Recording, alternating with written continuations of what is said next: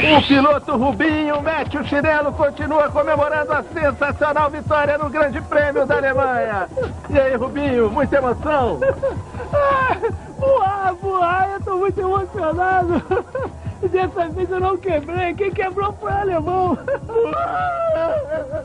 É seu caceta. Você tá chorando de emoção também? E mas é emoção. Tô chorando porque a gente tinha um monte de piada preparada pra te sacanear. Agora vai ter que jogar tudo fora.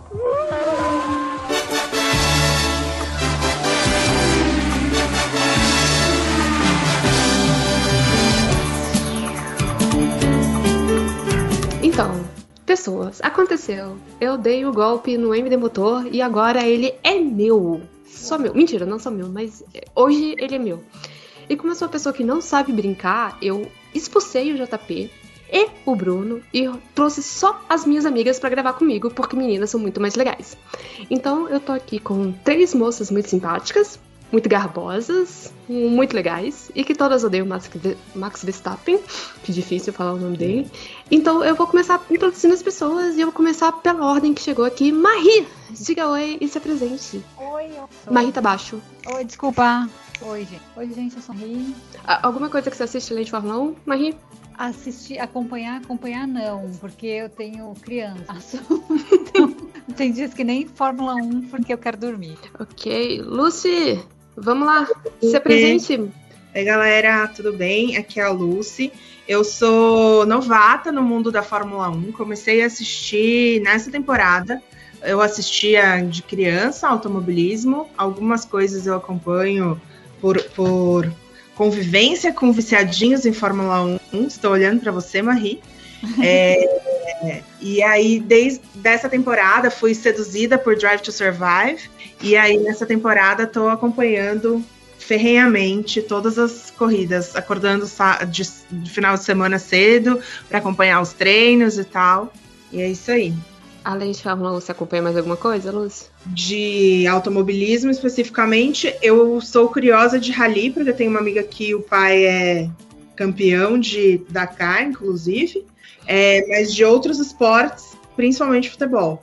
Uhum, perfeito. E para completar essa mesa fantástica de moças, eu tenho a Dona Lilian, a moça mais doce que a gente tem aqui. Diga oi, oi Lilian. Eu sou a Lilian. Uh, eu acompanho a Fórmula 1 desde criança, porque meu pai era piloto uh, de Stock Car e foi uh, piloto de uma categoria abaixo da Fórmula 1 antes de eu nascer. Uh, ele sofreu um acidente meio feio e ele era meio Rubinho Barrichello, do tipo quebra sempre, não conclui prova. E aí ele parou de correr, mas sempre gostou de corrida, levava a gente para Interlagos quando criança. Uh, parei de acompanhar a corrida dos 22 em diante, voltei a assistir tem uns três anos. Uh, e eu não tenho muita religiosidade com assistir corrida, não, mas eu acompanho normalmente a corrida em si, treino e classificação não. Uh, e em comum, eu odeio o Verstappen. Opa, é, fala é, isso, temos o Verstappen. É, é um, é um sentimento que une a gente, é, é o ódio pelo Verstappen, mas como a gente não vai ficar só destilando ódio pelo Verstappen, a gente poderia, mas não vamos fazer só isso. A gente vai comentar um pouquinho sobre a. Opa, peraí, que a, a garrafa quase cai. É, a gente vai comentar um pouquinho dessa até agora, né, dessa temporada 2021, que foi uma temporada meio atípica. E vamos lá, né, gente? Vamos começar a falar pelo, pela grande mudança que a gente tem, né? Eu acho que é a primeira vez desde 2014 que a Mercedes tá precisando suar, gente. E aí? Justo agora, né? Eu, eu não me oponho em tudo bem. Eu gostaria de ver os outros meninos ganhando. É, mas se fosse pro Max perder, tipo, pra mim tudo bem a Mercedes. Eu comecei a, a, acompanhar, né, mais, com mais força agora, assim. Quando eu comecei a assistir, todo mundo me falou assim: ah, se a gente vai entrar aqui, você vai ver, a Mercedes ganha tudo, a hegemonia da Mercedes. Cadê a hegemonia da Mercedes? Não tô vendo. Ah, quer dizer que é culpa é sua, Lucy? É, pode ser. Olha, eu não, eu não queria falar nada, não. Um, um, um, amigo meu falou assim: não, você precisa acompanhar, porque a gente tá, tá acontecendo um fenômeno, Lewis Hamilton, o maior campeão. Falei, bom, vou assistir, né? Eu quero acompanhar essa coisa histórica. Cadê Lewis Hamilton? Nem no pódio tava hoje. O que eu hum. acho legal é que ele é um bom perdedor, assim. Você não vê postagens chiliquentas dele porque perdeu. Ao contrário, ele posta coisas motivacionais e fotos do cachorrinho quando ele perde. Ele não chuta pneu, né? Igual ao contrário de uns e outros. Não, ele não chuta pneu. Ele é uma boa pessoa. Ele é uma pessoa muito fofa e muito querida. E é por isso que eu não me importo da Mercedes ganhar para sempre. Olha só, é, eu tenho toda a fábrica de pano do, do Luiz, mas vamos, vamos ser sinceros que esse comportamento dele é de uns anos pra cá, né? pra quem assistiu 2007, 2008, 2016, as coisas não eram muito bem assim, não, né? Ele não, não é. Mas acho que ele abraçou a vibe Sandy, eu cresci, agora sou mulher, e não, ele cresceu, ele aprendeu a lidar com derrotas. Hum. Faz, faz sentido. É, não, e eu acho que não é só o, o, o Luiz que tá aprendendo a lidar com derrotas, né? Porque a gente tá vendo outro lado da Mercedes com isso. Porque antes a Mercedes era aquela tipo assim, ah, né? Perdemos uma, ah, ok, acontece. A gente volta semana que vem e ganha tudo. E aí perdeu a segunda seguida, a terceira, a quarta. É, para quem tá contando, é a quinta vitória seguida da quinta, uma, duas, três. É, eu não estava contando também, mas o narrador da TV insiste nem lembrar toda hora.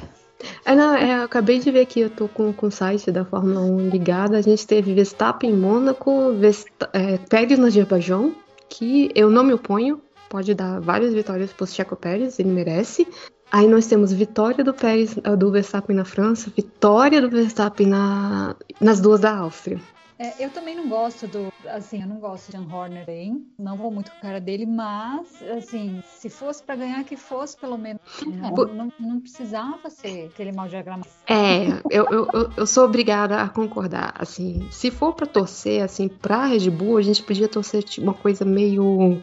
É... Outra pessoa, outra pessoa. Checo Pérez, outra pessoa. Não, fazer uma coisa meio assim, Ferrari é, 99, quando o Schumacher quebrou os dois pés as duas pernas, ou só uma perna, quebrou feio, assim, e aí a gente teve que torcer. Aí o Ed Irvine viu assim, peraí, quem é esse cara? Então, a Red Bull podia fazer isso, sabe? Quebra aí uma mão, fica umas três corridas sem aparecer, aí o Tcheco né, assumia. Seria, seria bacana, seria da hora. Um acidente sem gravidade, sabe? Machucados leves, coisa que, assim, quebrar um dedinho, não consegue dirigir, nada demais. Eu acho que só um dedinho ele volta. Porque assim, lembra que o, que o Vettel ele tava correndo com o dedinho. Na primeira temporada dele, segunda, sei lá, ele correu com o dedinho quebrado também. Então, só um dedinho não, mas assim, um pezinho. Ah, um tá pezinho. É suficiente. Um repousinho, né? Sim, e, e Dona Lilian, e você, o que, que você tá achando dessa temporada? Até enquanto, assim, essa mudança de Red Bull pra, pra Mercedes? Assim, eu comecei a assistir a temporada falando: ah, a gente vai ver o Hamilton ser campeão de novo. E nessa altura do campeonato eu não tenho mais essa certeza. E isso está me deixando um tanto triste. Porque assim, se eu tivesse pelo menos entrado no bolão desse ano, eu teria apostado em coisas aleatórias igual eu fiz no ano passado. Quem sabe esse ano eu tivesse mais chance de pontuar, mas nem isso, sabe? Uh, a Red Bull é uma equipe que não é exatamente dos maiores orçamentos, mas tem uma, um orçamento considerável. Uh, e está sempre, de alguma forma, mais bem colocado no, no grid. Mas esse ano, tipo, primeiro, oi que? Não, não, não, não tô lidando bem com isso. E é, e é muito, né? Cara, tá, tá surreal. E não é que eles estão em primeiro, mas que tá uma disputa, sabe? Eu não vejo mais chances. Olhando hoje, eu sei que tem muita coisa para acontecer ainda. É, do jeito que eles estão, do jeito que eles estão disparando, o carro dele tá, eu acho pro Hamilton. Não, e, e, cada corrida o Max fica, sei lá, 20 segundos na frente. Só ele fala, pegar esse cara, o bicho parece que tá correndo sozinho, sabe? É, é, isso é um comentário que a gente tava falava do, do Hamilton lá em 2015, 2017. Assim, Porra, o cara corre sozinho. Mas assim, é, eu vou, vou pegar meu lado poliana aqui e fazer o seguinte comentário.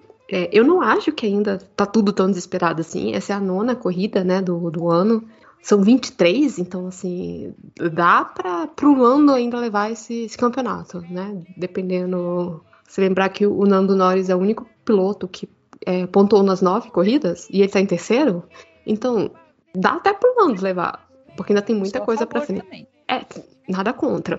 É, dá, assim, no pior dos mundos, dá até pro Mick Schumacher levar ainda, sabe?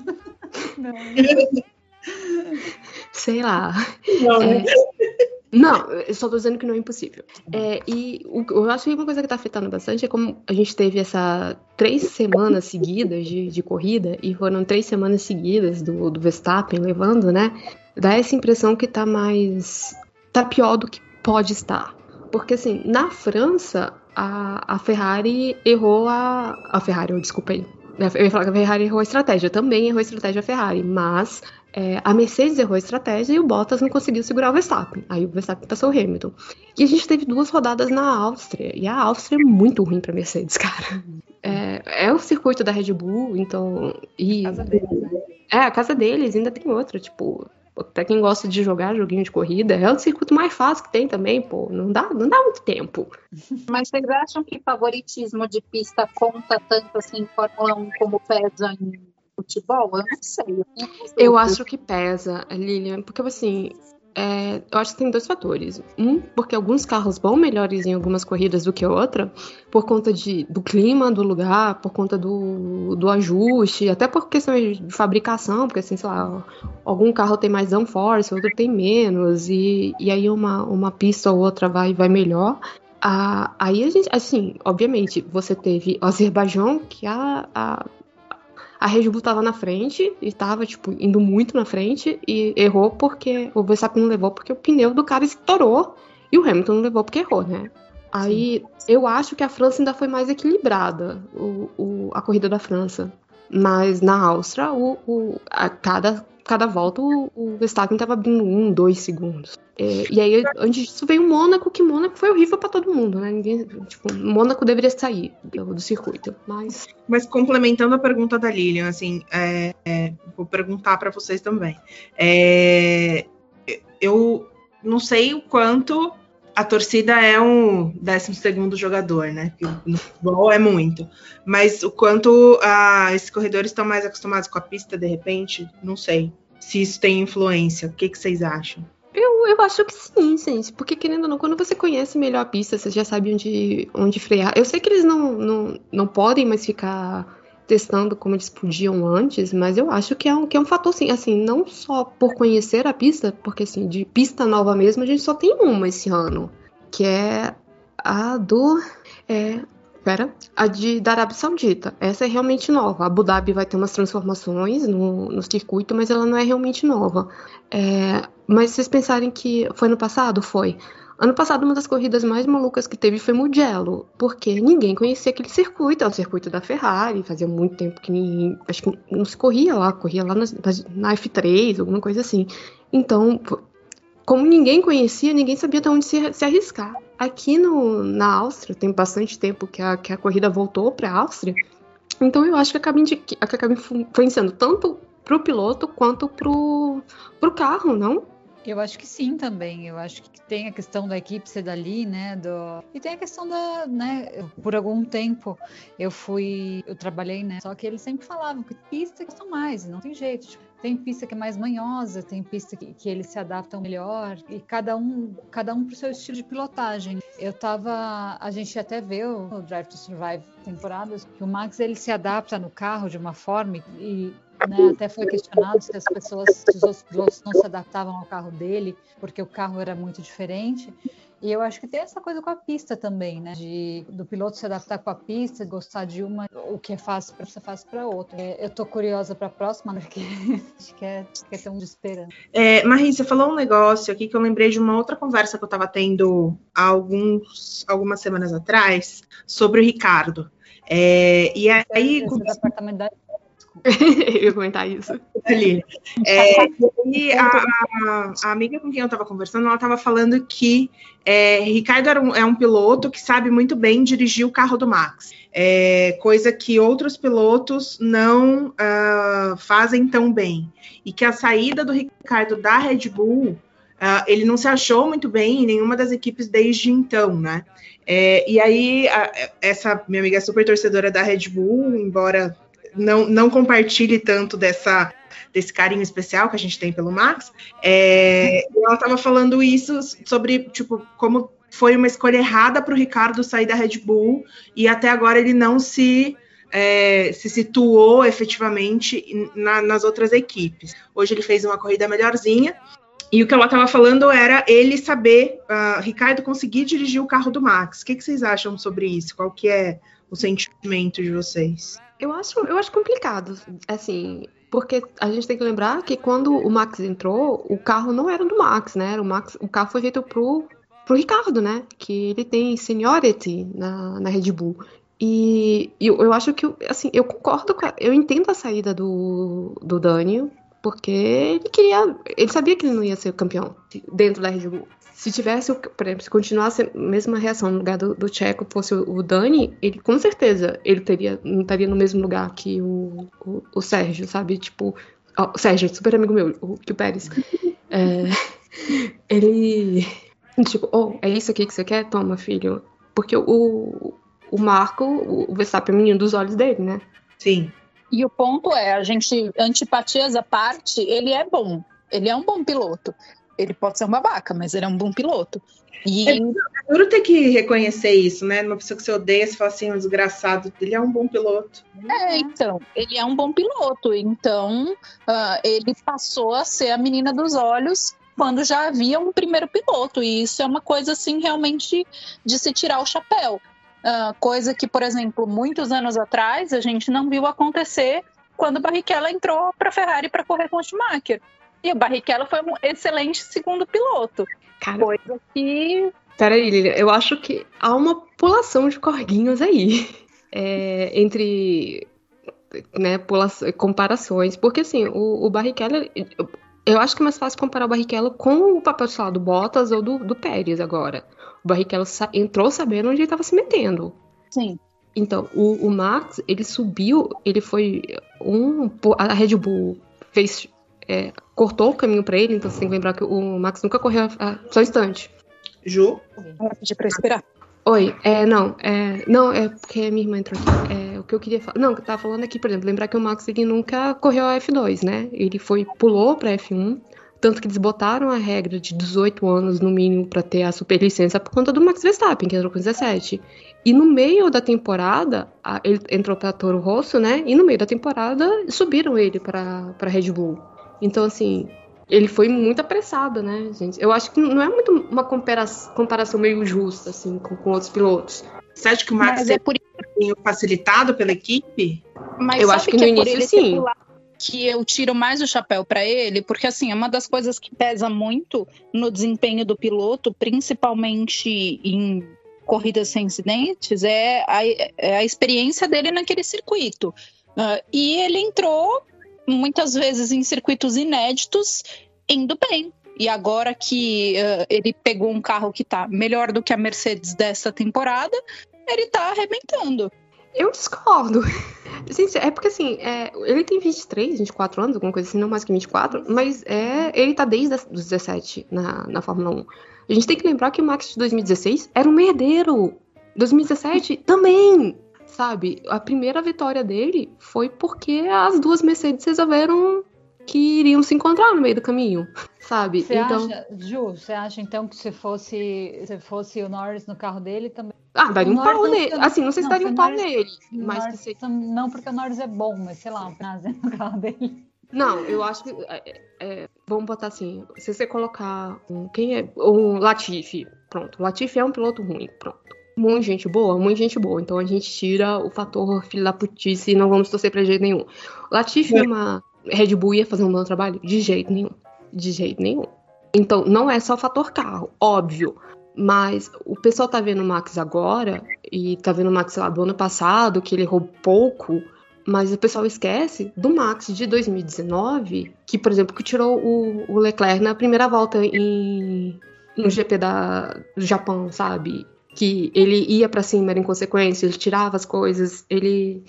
As, acho que três vezes o, o Verstappen e o Dani o, e o Daniel Ricardo eles se bateram em, em, em meio de corrida, sabe? Então tem que lembrar disso também, que quando ele era merdeiro no início, só que agora ele tem 5, 6 anos, 5 anos pelo menos de, de Fórmula 1.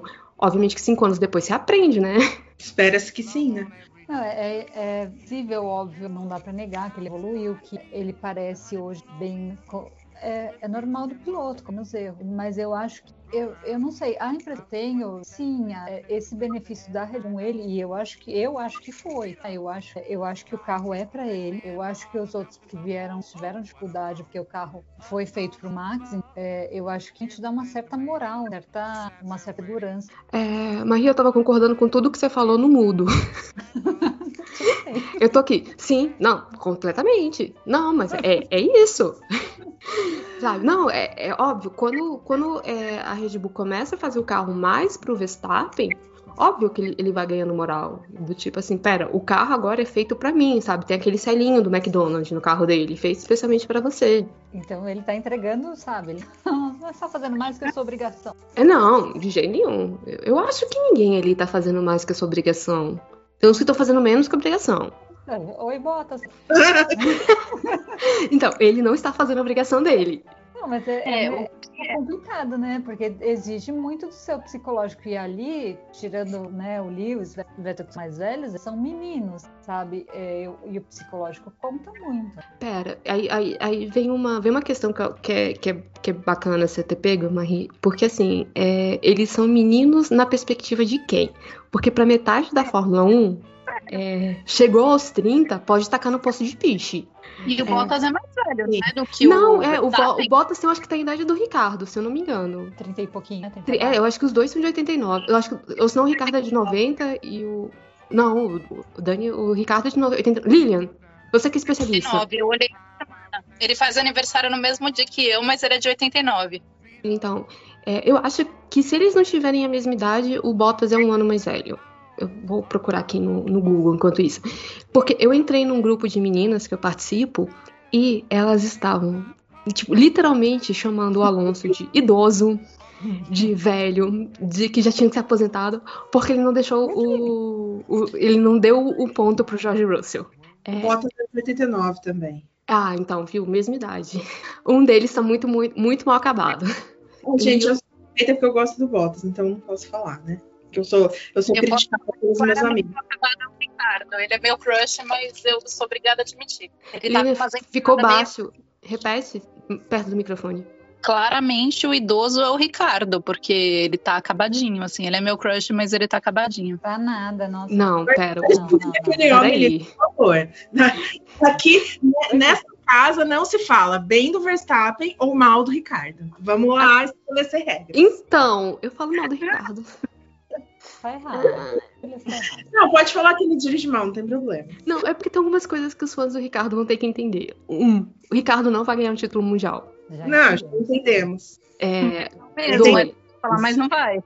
Não vai, gente. É, se você for olhar a fila de, de novo, da nova geração, tem pelo menos mais dois ali muito bons que vão dar um pau no Ricardo. E um Cara, deles já está dando. Ricardo foi embora da Red Bull porque ele não queria ser segundo piloto pro Max e agora ele virou o wingman do Lando Norris. Exato. Exato. Todo mundo tava achando que o, que o Ricardo ia, tipo, destruir o senhor Landinho e. Não, o Landinho está dominando. É, então. E outra coisa, alguém precisa contar pro Ricardo, que é amigo. Heterotopzeira, ficar cantando sobre o próprio pinto não tem mais graça. Jesus amado, eu não vi isso. Que bom. Que bom. Também você nunca. Sério, peraí, tem um episódio do Drive to Survive que ele fica cantando sobre as bolas dele. Sim. Eu não é, prestei atenção. É, é constrangedor. É aquele sorriso Olha pra isso. Lilian, de novo, o microfone. Com a graça de Deus, minha memória apagou esse episódio porque eu não lembro disso. Ah, eu, eu vou, eu vou recuperar, vou mostrar pra vocês assim. É que ele dá, ele porque... dá aquele então, eu dele. Será que foi isso? Porque assim, ficou, ficou gravado na minha memória, sabe? É, então, ah, voltando, voltando à minha pergunta original, o que é ser velho na Fórmula 1? Porque, galera, ano passado o pessoal tava sacrificando o Vettel, né? Queria botar, tipo, de novo, jogar o Vettel no posto de pit. E se você pegou essa referência, você também tá velho pro pessoal que assiste Fórmula 1. É, por conta disso, e o Vettel fez 34 anos agora. Ou seja, o Alonso é mais velho? O, o Alonso é o mais. O Alonso é o segundo é mais, velho, do grid. Ué. Ai, no caso do Kimi, eu concordo. É porque assim, o Alonso, Nossa. você tá vendo, ele tá correndo direitinho. Do, ou de Schumacher, pô, ele já tinha que ter aposentado. Faz Não, tempo. o Kimi e o Alonso entraram no mesmo ano, 2001. O Alonso tá com. Com, o, o Alonso é um ano mais novo que o Kimi, o Alonso é de 80. Ah, que nem eu, 40. Mas sério, sabe o que eu acho triste? Eu acho triste pegar um piloto tipo o Alonso. Pô, o cara foi campeão, o cara foi foda, e aí agora ele tá correndo de novo, e ele tá numa equipe meio bosta e tá lá atrás. E... Pra que voltar, sabe? A aposentadoria vai curtir, cara. Tava bom. Mas então, é, é- Luz, mas aí tem aquele lance. é, se você for tacar só- só gente nova na Fórmula 1, olha o que, que tá acontecendo com a Haas. Tipo, mas- não tem um piloto pra dar um feedback, sabe? E aí, por exemplo, se você pegar. Eu, sou, um- eu adoro o Damon Hill. O Damon Hill começou com mais de 30. Ou com quase 30, com 27, alguma coisa assim. Sabe? Então, peraí, com 40, com 30 e pouco você tem que aposentar agora. E o Alonso dando pau no louco, que tem 20 e alguma coisa, poucos. Eu fui buscar a informação aqui, o Alonso é de 81. Então tem, 81, desculpa. É, Alonso. então. tem 40. Ok, não. Ele é dois anos mais novo que o Kimi. A idade em si, não é pela idade por ser velho ou ser novo, mas é por já ter tido um passado de glória e agora voltar em uma posição que não é tão boa. Mas aí, aí que tá. é, eu vou, eu, vou, vou, eu vou comentar fazendo uma pergunta. Quer dizer que, assim, se um piloto chegou numa- no auge de uma, das três equipes de ponta, né? Ou Ferrari, ou, ou Mercedes, ou Red Bull. Se ele sair de uma equipe dessa, obviamente ele vai para uma equipe menor. Não, não tem, não, não tem mais pra onde subir acima disso, né?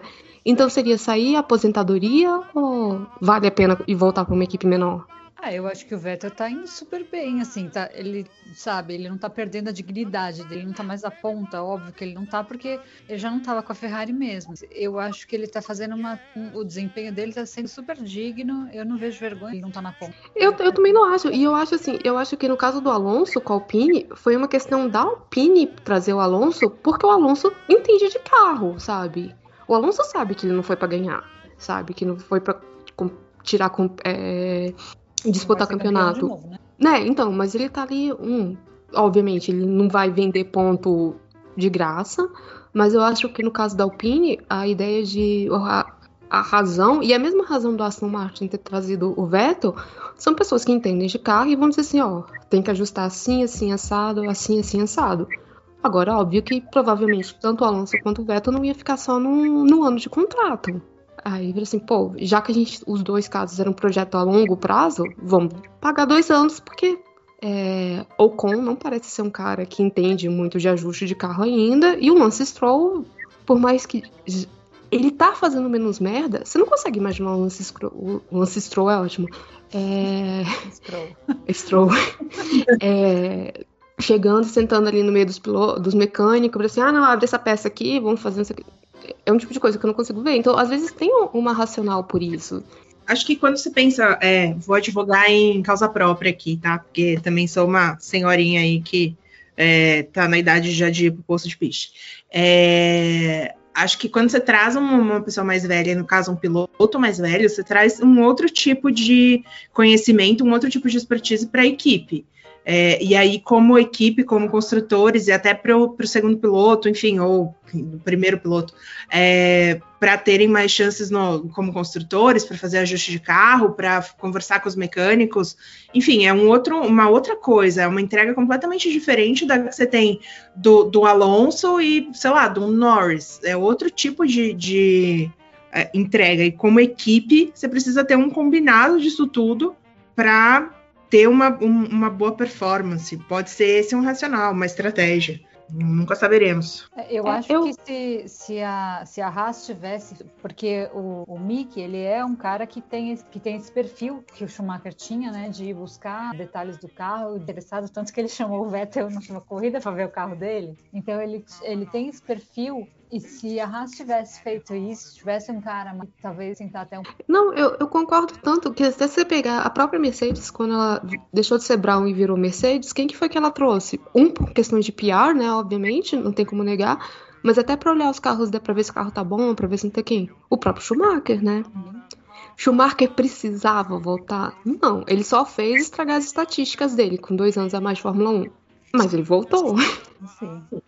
Então, e é isso que eu questiono. Do ponto de vista da carreira do piloto, uh, isso é muito mais interessante por fazer mais grana e pelo hobby de mexer em carro do que por estatísticas, né? Exato, mas aí, você, tá, você liga pra estatística? Não, mas eu, outra coisa que eu fico pensando, você, você foi um piloto de Fórmula 1, você correu nas melhores equipes. Você vai ficar em casa pescando? Não, cara, a gente não quer parar e ficar com 30 anos, parar e não fazer nada nunca mais. É, eu, eu acho que nem todo piloto tem o mesmo, tipo assim. Aposentar com 30 anos é mesmo de consumo. É. O Alonso fez outras coisas, né? Fez rally, ele fez, é, ele correu e foi super bem, não ganhou. Ele teve outras experiências, devia estar faltando, ele sentia ainda que você parou a pegar. Não, não, ela tá, ainda tá como gravando chamada. Ah, isso... Não, eu falei pra vocês irem conversando aí enquanto eu ia buscar uma cerveja, gente. Porque se parar, não, não, adianta parar. Então continua conversando aí, continue falando aí do Alonso, o que, que, que o Alonso foi fazer na vida dele. Mas eu lembrei de um negócio que a Mandinha falou outro dia, que é de pensar que a Fórmula 1 é sempre o objetivo master dos esportes a motor. Pode ser que a pessoa tenha outros interesses, sabe? Tipo, tem ótimos pilotos que correm, correm e gostam de correr em outras modalidades. De repente, carreiras em outras modalidades ou outras experiências pode ser um, um, um objetivo, um caminho ali para cada um, para quando eles vão investir para o posto de piste. É, e fora que assim, eu também não sei Uh, financeiramente o quão viável é, por mais no, no, auge que você esteja, se aposentar aos 30, né? Nem todo mundo pode ser Adriano Imperador, que para de trabalhar e nunca mais joga, né? Justamente. Mas assim, eu, minha tristeza, já que a gente está falando em aposentadorias que vieram e outras que estão por vir, minha tristeza maior desse ano, dessa temporada, é que o Hamilton veio de uma sucessão de vitórias incontestáveis uh, e com recordes que bateu o Schumacher, uh, o que é uma grande marca na Fórmula 1 e de repente não que ele vai se aposentar, ele renovou o contrato mais dois anos, mas será que esse ano é tipo a aposentadoria de campeonatos do Hamilton? Eu espero que não. Deu uma pontadinha. Deu uma tristezinha. assim, é aquela coisa, né? Se vier, se vier um campeonato pro Norris, bacaninhas, por mim tudo bem agora. Se, não é, né? Você sabe gente, que não é. Se a gente entrar na era Max, aí. Vai ser difícil de assistir a Fórmula 1 com aquele bando de gente laranja. Gente, você, é, a arquibancada, eu, eu, eu, fiquei com muita pena de qualquer outra pessoa que torcesse pra outra, pra outra, fosse fã de alguma outra coisa ali, porque só tinha gente laranja naquele negócio. É. É. Eu achei que era jogo de uma torcida só. Mas parecia? Tristeza no coração. Ai, gente, será que a gente vai entrar numa era Max? Hum. tenho fé nos... Desde já eu tô renovando meu boneco de voodoo do carro do Verstappen. Por favor. A gente podia, né? Se, Verstappen se, chutando. Podia, né? Levar uma, uma faixa para Interlagos. Verstappen vai tomar no cu. Nossa, eu topo. ali, ali na, na B, na, na frente do negócio, pra ele ver. Ai, me vacina. Ah, Alguém Só uma, alguma aí de alguém que a gente conhece que consiga acesso ao box para entregar a faixa para ele. Dependendo de quanto que você quiser né, tirar do bolso, você pode pagar por ir para ir. Né? A gente pode uma vaquinha, eu acho que a gente tem quórum. Bastante gente quer entregar essa faixa. Olha, uma ah, tem é. menina que vai no hotel lá. Você fala que é um... Vai, meu filho. O, o cara namora brasileira, como o pessoal Ai, da Band, faz questão de lembrar a gente toda a corrida. Toda a corrida, não. Porque é, é, eu tenho quase certeza que, que eles torcem tanto pro Verstappen pra poder falar da Kelly. Que é genro do Piquet, né? Uhum. Pra piorar, pra piorar o cara é Piquet. Caraca, é, é, muito mau caratismo de uma, uma pessoa só. Né? O cara é fura olho. Tudo errado. Mal de... Filho, ele é filho do Jens Verstappen, sabe? Como pode sair algo de bom ali? Porque, ah, ah todo mundo aqui, eu acho que nós quatro vimos o, o, pai dele correr, né? Sim, sim. Sim, vimos. vimos. Então, boa pessoa, ele não era também, né? Então, não. assim, não cai muito longe do, do negócio. É, Ok, além disso, a gente já meio que comentou, a gente tá entrando na melhor parte da temporada, pelo menos na minha opinião, que é a tal da Silly Season, que geralmente começa agora, né, em, em julho e vai até agosto. Que é quando a gente não tem mais corrida e o pessoal fica especulando da dança das cadeiras. E a gente tem alguns lugares bastante interessantes, né? É, que é um lugar na, na Mercedes, e a Mercedes fazendo né, o movimento dela, provavelmente vai sobrar um lugar na, na Williams e muito provavelmente deve abrir um lugar para na Alfa Romeo. E assim, eu não quero zicar, mas pode abrir um lugar também, dois lugares na AlphaTauri. E aí, gente, o que, que vocês estão achando dessa silly season? Quem vocês acham que. O Bottas vai pro posto de picho ou que ele vai pra um Eu acho que ele aposenta. picho direto? Ninguém Eu- quer. E- Não, eu não, eu não acho que ele, que ele vá botar o, o- o pé pra, pra cima e, e ele vai correr na neve, sei lá, fazer aquela coisa esquisita de finlandês, botar a bunda de fora na Netflix mais um ano, sei lá. Isso é ia falar. E já que a gente falou do Drive to Survive, ah, na, na temporada que rolou esse ano, que liberaram esse ano, ele já tava meio, eu não sei o que vai ser do meu futuro, né? Já, gente, o, o, o- Bottas, o Bottas não é burro. A gente usou o Bottas, não sei o quê. Ele, mas ele sabe que o lugar dele tá, é, tá, tá esquentando e eu acho que a corrida, a segunda corrida, a primeira, segunda, a segunda corrida do Bahrein foi um, um, um, é, um que pode, o que vai vir acontecer, né? Que tipo, que o Bottas sabe que provavelmente ele vai perder o lugar dele pro, Pro Russell, né? pro É o Jorge. é ele? É, Lilian, de novo, ficou baixo, repete. Quem fica no lugar dele? O, o Russell, se, for, se ele não for renovado, sobe o Russell. Aí a gente abre um lugar na Williams. As duas Haas estão confirmadas pro ano que vem. As duas Aston Martin estão confirmadas pro ano que vem. A Alfa não tá confirmada nenhum dos dois, mas o Giovinazzi tá correndo bem melhor. E eu não acredito que o Kimi fique mais um ano. Ah, não, né?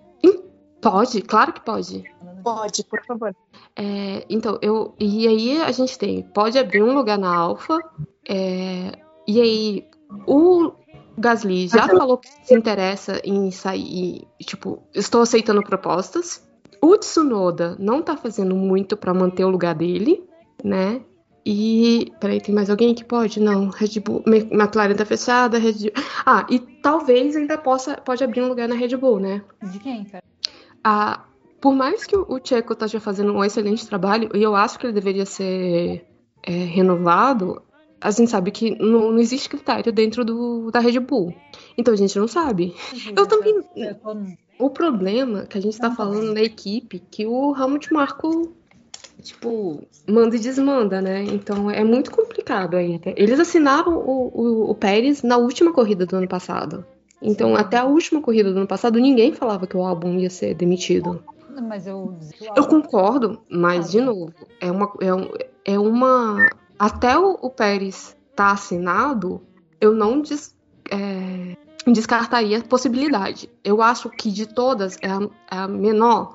Acho que é a menor. Mas não descarto. Então eu tô colocando essa, tipo, um asterisco bem grande aí. De, tipo, talvez a vaga do, do Pérez.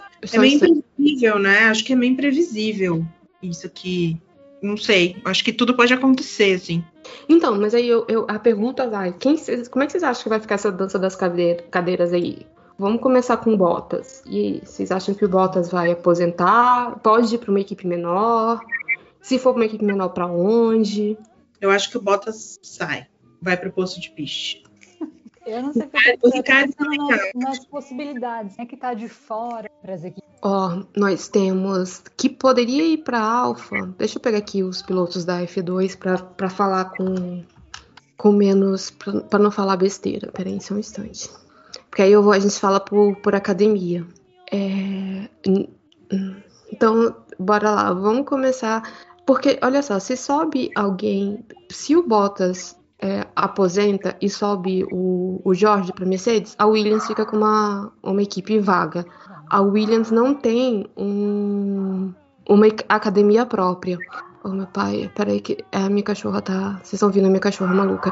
Oi, Amanda. Gente, ninguém tem, eu não tô vendo ninguém aqui, peraí. Não, não é pra ouvir. Não é pra ver, é só pra falar. É só pra Ai, falar. Porque eu já ia falar, nossa, meu cabelo tá tão ruim. Não, então, fecha a câmera, porque você tá gravando. Pera, cadê? Pronto. Tudo bem, ninguém vai ver, porque o, o, o Change vai pegar só o áudio, mas estamos gravando. Hum. Vamos colocar, já, já começar botando a Amanda pra, pra, pra comentar. Amanda, quem que você acha que vai pegar o lugar do Bottas na, na Mercedes? Ixi, nossa, já começa assim? Já começa assim. Eu ainda não pensei a respeito, gente. Quem será que do Bottas? Ah, preciso pensar um pouco. Calma, gente, não sei. Quem vocês estão falando aí? Cadê A a gente, a gente já começou a falar sobre a Silly Season, né? Porque de agora até o final de, outubro, de agosto, geralmente, onde o pessoal começa a fechar os contratos, né? E esse ano a gente tem menos lugares do que ano passado, mas se a Mercedes tira o Bottas, é, a gente consegue fazer várias transformações nessa, nesse negócio. A McLaren tá fechada, os dois pilotos têm contrato pro ano que vem. Então, piloto, ok, contratos são feitos para quebrar, mas dentro da CNTP, vamos botar desse jeito, é, o, nem o Ricardo nem o Norris têm contrato para ficar namorando. Ferrari também tá fechada até o ano que vem. Então, Leclerc Sainz continuam. É, AlphaTauri, se eu não me engano, os dois têm contrato só de até esse ano. Então, tanto o Gasly quanto o Tsunoda podem é, ir procurar novos, novas pessoas. A Aston Martin está fechada, tanto o Vettel quanto o Stroll. O Vettel tem contrato até 2023, pelo menos, porque a própria Aston Martin comentou, soltou um tweetzinho quando o Lewis é, renovou que até 2023 a gente teria Seals e o Stroll não vai ser demitido, né? Eu acho difícil, né? É. A Alpine tá fechada também. O Ocon já renovou e o Alonso tem contrato até o ano que vem. A Alfa, os dois, as duas cadeiras, os dois abrem espaço pro, ah, esse ano, né? Então a, a Alfa pode mandar o Kimi embora e o Giovinazzi, se ela quiser mudar tudo. O Williams, os dois pilotos estão abertos, né? E a, na Haas os dois estão fechados. Até. Ah, o Mick, com certeza, ele tem, o Mick tem contrato no mesmo tempo do, do Sainz. Então eu acho que até o ano que vem. Porque o, o- a, né, a lógica parece que o Kimi, o, o Kimi é ótimo, que o Schumacher pega o, lugar do Sainz na, na Ferrari. Marie, o microfone. Sim, é o que se desenha né? O É. Pro Ferrari e, e, num momento próximo. Uhum, Então, essa, essa é a possível dança das cadeiras, né? Nós temos Bottas, que pode sair. Nós Vocês acham temos. que o Bottas seria útil para alguma equipe naquilo que a gente estava falando de, de ajustar carro? Eu acho. Ele tá aí há um tempo também, ele né, gente? Não, na Fórmula 1 não, quando ele sai da Mercedes. Eu acho que ele ele entra em alguma outra equipe. Então, eu acho que tudo, tudo bem que o, o teto de gastos não. Salário de piloto não entra, né? Mas é, eu acho que, que ele pode. Ele pode ir para uma. Se ele quiser, tipo, voltar para Williams, que foi a equipe que ele começou, ele pode. Agora, é aquela coisa, ele vai sair de uma Mercedes para um Williams. Sim. Você acha que rola a troca? O É- é- Russell? Agora? É uma troca, é uma troca possível, até porque ah, eu acho que dos times mais próximos da, da Mercedes, a Williams é o time mais próximo, tanto que ano passado o, o Jorge saiu da Williams, né? Uma corrida que era para ele correr na Williams e foi correr para a Mercedes, né? Até porque a Mercedes fornece uma penca de coisa para Williams, então uma troca dessa faria sentido. Se- aí vai que- é aquela questão: o Bottas quer correr, continuar na Fórmula 1 ou ele quer correr de rally, né? Tem que pensar isso. Boa pergunta. Não... É, ele tem pelo lugar dele, não. Então, eu não sei se ele quer, se ele faz muita questão de continuar. Ele, ele tá parecendo meio injuriado, né? Meio de saco cheio de tudo, Ele né? tá, ele tá meio mal criadinho, né? Tipo, quando o Sebastian tava demitido, ele tá Ah. meio... Sim, mas então, aí eu não sei, será que ele tá saco cheio da Fórmula 1 ou é só porque realmente ele está em uma situação muito bosta na Mercedes? Eu acho que A e B, cara. Porque assim, é, eu acho que. Eu não sei o quão ligado em, em mídia social o Bottas é. Porque ele virou motivo de piada, velho. Porque assim, ano passado o pessoal bateu no, no Vettel, mas o Vettel não tem uma. Eu acho que o Vettel deve ter, tipo, só o e-mail de trabalho dele, sabe? Não, ele não tem, ele não tá em, em nenhuma social media. É, Ele, ele- Ele já comentou. E, e os caras, tipo assim, tem três filhos. Tipo, ah, foda-se. O Bottas não. O Bottas ainda liga pro que as pessoas falam dele, sabe? E. É esse ano ele tá sendo exigido, né? Ele não Sim. era ano passado, assim, tipo. Ok, é, o, o Lewis dependeu dele em algum precisou de uma ajuda dele, mas tipo, esse ano o Lewis precisava muito da ajuda dele e ele não tá, não tá entregando, então. Exato, porque tá assim. Nas vezes que, por exemplo, você pegar aquela corrida que o pessoal começou a zoar, que foi na, na Rússia, né? Aquele né, Valtteri James. Precisava? Não precisava. Agora, agora eles precisam. E quando precisou muito, o que, que o Bottas fez? Abriu pro Verstappen. Mas espera, vocês acham que ele abriu a propósito ou o carro não é bom o suficiente para segurar? Porque, porra, se nem o, o Lewis segura, vai ser ele que Não, mas então, Lia. Eu acho que são as duas coisas, é um combo. eu acho que ele. ele porque olha só, o, o, o George conseguiu segurar o Alonso por três voltas hoje, sabe? O, o, o Alonso numa Alpine com o Jorge numa Williams. É óbvio, eu não sei se o, se o, se o buraco é tão grande de um Verstappen para um Bottas como é de um Alonso para o Jorge. E eu estou considerando até o momento que o Alonso é melhor que o Jorge. É, mas ele não precisava segurar por a corrida inteira. Ele precisava segurar por uma volta e meia, entendeu? E ele não. É porque se você lembrar, eu estou falando da corrida da França. Parece que ele não fez esforço. A Parece sensação, que ele já tá com prédio, né? é, a sensação que é que ele falou, ai, leva, vai, foda-se. Tipo, não quis mesmo. Nem queria. Entregou ali. Não sei. Foi aquele meme que é resultado perde pro sete, pro sete vezes campeão do mundo. É. que vacilo. Mas é. Eu acho que é um saco cheio. Pode ser um saco cheio da situação que ele tá na Mercedes, pode ser um saco cheio do carro que não tá indo, pode ser que ele esteja pedindo coisas ou pedindo ajustes no carro que não estão escutando, né? Sei lá. Pode ser que ele esteja irritado porque o Toto Wolff não consegue usar a máscara direito. Ah, vamos falar da máscara do Então. Totô? Assim, pera. Gente, Fala mal do que ele é meu gato. É, ô, ô, ô, Maria, Não tô falando mal, tô falando pra ele usar a máscara direito, cara, que aquilo lá dá muito nervoso. eu, eu ia passar pano pro Toto, porque assim, né? Toto aparece, a fábrica de panos tá pode. aberta. Não, a, Sim. pa- A gente pode, atrasa um pouquinho, Mop. Pode passar pano pra tudo no Toto, Júlia. Eu passo também. Assim, se não. quiser eu ilustro, sabe? Assim, É, tudo bem. Nossa, aquela camada de cera, gel, vou ali, sabe?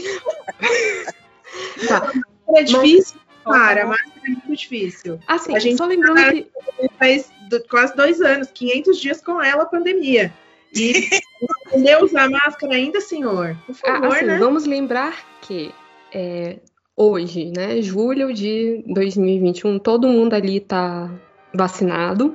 Tanto que eles estão tirando, estão tirando máscara, né? Você já tem várias entrevistas. Hoje o Tcheco tava caminhando sem máscara.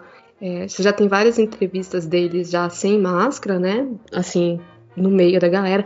Mas é irritante. Puta que pariu. Aquele Mas nariz do Toto de, volta, de fora toda vez. isso antes, né, Aquele nariz maravilhoso, aquele nariz lindo, Não, é uma bonita, aquele negócio pra fora da máscara, com vontade de bater. Mas esse, esse foi meu asterisco. Hoje, dia 4 do 7. Hoje, hoje, pô, hoje, É. hoje já, é, já é aceitável, mas Não, ele nunca, ele nunca soube usar uma máscara direito. Nunca. não, ele sempre com o nariz pra fora. É, eu acho que quando alguém falou alguma coisa, foi aquele dia que ele botou a máscara na cara inteira. Na corrida passada, apareceu um close do Toto com a máscara no lugar certo. Eu comemorei. Acho que foi o momento mais feliz da corrida. Foi a hora que apareceu o Toto com a máscara no lugar certo. E aí eu digo, ele tava tão puto com o Hamilton que ele até ajustou a máscara do jeito certo. pra ele poder bufar melhor. Pra não embaçar o óculos. É que esconde metade da cara e esconde o desagrado dele. Outra É, metade. Pobre da mesa do Toto. Tá, então, Bota sai e vai pra Williams, a gente pode fazer e fechar isso? Ou Bota sai e vai correr de rally na neve? Enquanto tem neve. De repente, ele na Williams pode dar um, um gás pra ele que de repente ele não tem na Mercedes. Ele Sim. não piada, ninguém vai esperar muito dele, ele não vai ter que segurar ninguém. Vai ser primeiro piloto. Eu acho, sabe? Ninguém vai mandar ele abrir pra ninguém, ninguém vai mandar. Cara, hoje, hoje vocês viram os rádios, né? Do tipo, hoje apresentar o episódio de corrida do dia 4 do 7, né? É, ó, não, não, não, não vai atrás do bota do Hamilton, não, que ele tá machucado, tá do dói. Agora você pode correr atrás do Hamilton, vai, filho, passa. É, hoje eu nem entendi na hora que falou passa, troca de lugar ali. Eu fiquei olhando e falei, Ih, por que, que a Bottas pra frente? É, a lógica é o seguinte: como o Hamilton não estava correndo, porque o carro dele estava é, machucado, o, o, o, machucado é ótimo, estava variado, o Bottas ia ter que correr no ritmo do Hamilton. O Norris estava vindo atrás. Então, o, se o Bottas não pode andar rápido, o Norris ia passar ele e ia passar o Hamilton. Então ele ia perder o segundo lugar. Na hora que você inverte, o Norris poderia passar o Hamilton, que foi o que aconteceu, né? Ele passou. E se o Bottas não conseguisse defender, aí a culpa é do Bottas, porque o Verstappen já tinha, já estava mais 30 segundos na frente, então a disputa era direta. Se você mantém o Bottas, a Mercedes podia perder o segundo lugar. Sim, é. Depois eu entendi. Ah, desculpa, eu estava explicando tudo de novo. Isso foi, foi, é uma boa, foi uma boa explicação, que eu entendi melhor agora, inclusive. Desculpa, gente. É, é, é, se chama espírito professora.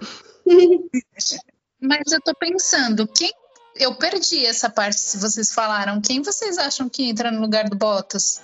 Jorge. George Russell. Ah, é. Se for para entrar, é, é, se for para trocar o Bottas, é, troca pelo George Russell. Não tem outra, não tem outra possibilidade. E aí você tem alguns motivos, né? O, o, o George é piloto Mercedes, né? Ele é de, da, da academia da Mercedes.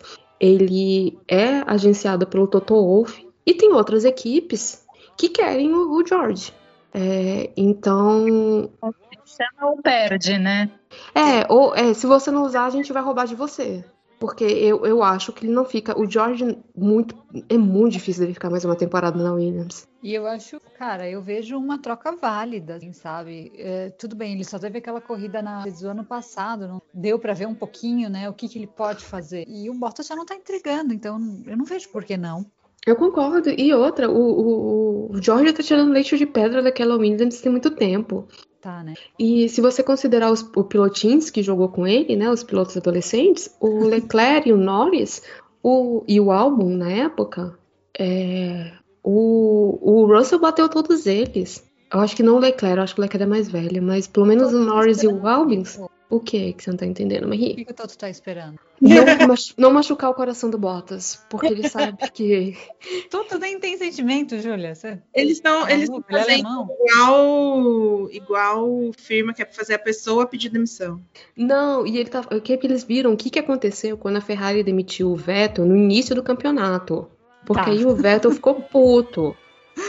Foda-se, tô demitido. Aí né? é, foda-se, tô demitido mesmo. Aí ele falou assim: pera, então não vamos demitir com muita antecedência. Parece que o Toto até perguntou pro Bottas se ele se sentia ok, eles já anunciarem o, a, a, a, renovação do contrato do Livros, sendo que muito provavelmente eles nem começaram a conversar. Aí o. Aí de novo, né? Fontes ornamentais dizem que o Bottas virou assim: foda-se.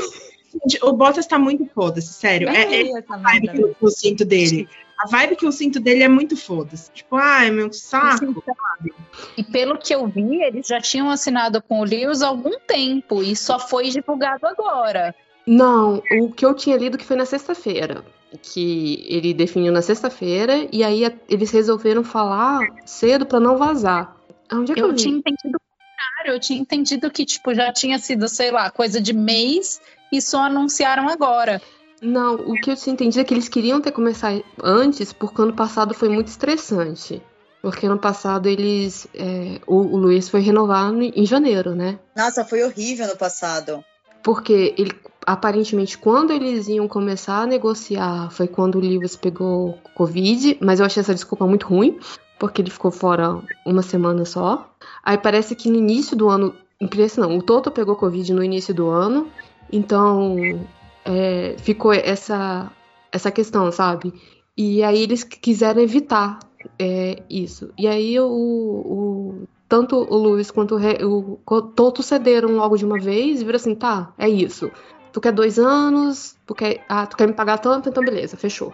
E aí eles assinaram na sexta e resolveram anunciar ontem mesmo, né? Foi no sábado que, que anunciaram, para evitar que isso vazasse e o ficassem sabendo por outras pessoas, sabe? Mas vocês acreditaram que o, o Lewis poderia não renovar a Mercedes? Então, a gente tá falando do Lewis Hamilton, né? Sei lá, em certo momento eu, eu tive dúvidas sim, cara. Ele ia pra onde? Não ia, ele ia cuidar da- das crianças com fome, ele ia fazer música, ele ia Eu acredito virar. que esses são os dois últimos anos. Ele assinou os dois últimos anos dele na Fórmula 1. Eu não acho que ele renova com mais ninguém depois de 2023. Ah, eu também acho que não. Eu acho. E não é porque ele não gosta, mas é porque ele tem inúmeros outros objetivos na vida. E eu acho que ele, sinceramente, ele tá certíssimo, porque sair no, no topo. Eu, eu escolheria essa saída, sinceramente. É um bom pra ir pro posto de piche. As pessoas vão lembrar de você no auge. Sim. Então, mas aí, aí quem- tem um piloto que saiu literalmente no auge, que foi o, o Nico Rosberg, né? O Rosberg, que venceu o, o Lewis e saiu. E até hoje o pessoal meio que dá uma, tipo assim, isso foi saída covarde, né? De tipo, ó, bati que eu tinha que bater, tô indo embora. Eu acho, de verdade. Porque assim, é, se você pegar até o Schumacher, ele correu mais uma temporada, acho que mais uma ou duas temporadas, mesmo depois do último título. Ah, ele perdeu 2005 e 2006 pro, pro Alonso, né? E ele ficou até 2006 na, na, na Ferrari, aí foi quando ele resolveu aposentar. Então todos os, os grandes campeões ficaram mais um tempo mesmo sem estar ganhando nada, porque eles achavam que ainda podiam. O Nico, se eu não me engano, agora, eu, se ele não aposentou com 30, foi com menos de 30. Foi super novinho. E assim, Oi. Venhamos, a Mercedes tá ruim esse ano. ah, e ainda tem muito chão nesse campeonato. Eu não acho que vai dar Lewis esse ano, infelizmente, mas ainda tem chão nesse campeonato. Ah, mas ano que vem é outro carro, é outro tudo, zera tudo de novo, né? Ele, ele aposentou com 31 anos, cara. Meu sonho de consumo, parabéns, Nico Rosberg. Se aposentou na idade ideal. Hum, já era um príncipe, né? Já. Ele já vivia, já era riquíssimo, né? Ah, não, assim, vamos lá. É, o pai é campeão do mundo, cresceu em Mônaco, fala um milhão e meio de idiomas. A Britney era, não estava fazendo porque amava, gente. E Eu- ganhou do Luiz e foi embora. Eu falei assim, é, é isso. Eu acho que ele cumpriu o que ele, o que ele veio, tipo, ele falou: ah, eu vou ser campeão do mundo. Ok, fui campeão do mundo. Ainda mandei Lewis Hamilton pra terapia. Olha só, só vantagem, vou aposentar. Por que, que eu o que Não, mais? mas é que tá. O que, que você quer fazer como, como piloto? Tu quer correr ou tu quer. O que, que, te, o que, que te dá? É ganhar ou é correr? Então, eu acho pode- que pra ele era ganhar. É, porque assim, por exemplo, a, a carreira do Rubinho Barrichello, que ele ficou lá um milhão e meio de anos, é, é correr. Até porque ele nunca ganhou um título. Ai, bichinho. É, mas o cara começou em 93, foi aposentar quase que em 2000 e- 2010, né? Foi? Eu não lembro quando ele aposentou, mas foi tipo, cara, sei lá. Eu, eu acho que é inteiro eu 2010 vi ou o Barrichello 2012, porque assim, ele, ainda, ele saiu da Brown e ainda ficou na Williams mais um tempo. Então, Mas aí, muito questão- essa é a minha questão, por exemplo, com o Bottas. Porque eu realmente eu acho que existem 500 mil motivos para alguém correr que não, que não é ganhar, ser campeão mundial. Essa, e, inclusive, essa é sempre uma questão para mim quando eu vejo a Fórmula 1, quando eu vejo os pilotos que, tipo, o pessoal ele fala, cara, esse daí não vai ser campeão mundial, que é exatamente esse. Quais são os outros incentivos que eles têm? Eu acho que para mim é essa questão com Bottas. É tipo, ele, de repente ele não quer correr por uma Mercedes que ele não vai ser campeão mundial e ele também não quer, tipo, depender dele para um outro ser campeão mundial. Ele quer só curtir a corrida, ajudar a desenvolver carro tal, em vez de estar ali naquele estresse. Ele quer, sei lá, aproveitar a parte boa da Fórmula 1 sendo um piloto médio. Então, é, é- esse é o ponto. A gente até falou sobre o Alonso mais cedo, exatamente por conta disso, né? Porque tem pessoas que ficam criticando, ah, o que, que você tá fazendo aí, idoso, velho, não sei o quê. E o Alonso tá porque ele gosta, né? Tipo, ele sabe que ele não vai ser campeão mundial. Ele tá sentindo, né? Então, aí vai. Se o Bottas quiser ganhar alguma coisa, ele vai pro Rally. Se ele quiser continuar na Fórmula 1. E tem outra, gente. Eu não, vocês viram o grid da Indy hoje? O grid da Indy tava tipo assim, nossa, eu já vi esse nome antes, já vi esse nome antes, já vi esse. Tipo... Tipo, a Indy virou o reduto dos aposentados da Fórmula 1. Exatamente. então, assim, se não der certo, Bottas vai pra Indy. Beleza? É, então, vamos considerar que o George Russell é, foi pra Indy, ou foi pra Indy, ou foi pra Mercedes. O, o Bottas foi correr na, sei lá, na Fórmula Gelo, foi correr 500 milhas, milhas de Indianápolis, que, que a galera gosta de fazer. E aí a gente teria um lugar vagos na Williams e um lugar do Nicolas Latifi. O que, que vocês acham?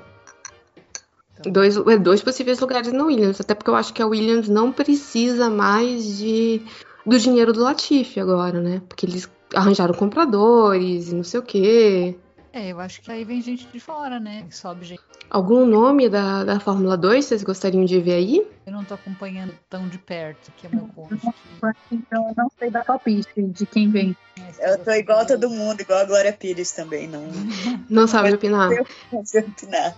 Eu, eu chutaria o Atkin, porque ele já é, ele era piloto de testes da, da Williams, ele foi ele que substituiu o, o Russell quando é, e aí eu vou colocar uma pessoa. E você tem o Nissani também, que é, que é piloto de teste da Williams. O meu coraçãozinho, muito fofo, queria o Drogovic. Ah, sim. Ele, eu acho que ele não pega superlicença. É, na pior das hipóteses, só. É porque assim, é porque eu acho que o Zou não vai porque ele é piloto da, da academia Alpine. Mas eu vou, tirando a, questão de academia, eu gostaria muito de ver um chinês também na, na Fórmula 1. Ah, seria interessante, vai, gente. Vai que, a, que, a, que, a, que anima. E aí você tem um Alibaba que. Alibaba, né, gente? Alibaba não, Alibaba daí da vida. Que resolve abrir uma equipe. A gente tem a 11 primeira equipe. Imagina que bacana. 21 equipes esse ano. No próximo ano. Da hora, hein? Da hora. Da hora. Então, assim, muito provavelmente a Williams ou sobe ou vira re, é, reduto de artistas, né? Porque a gente ainda tem vagas na Alfa Romeo. Vocês acham? Né? Eu vou começar com o Dio. Vocês acham que o Dio renova ou vocês acham que ele vai ser vazado? Eu acho que ele renova. Lilian? Juntas, né? Falamos todas juntas. É. Eu acho que renova. Também acho. Tá, tá batendo o, o Kimi, né, nas qualificações, não sei o quê.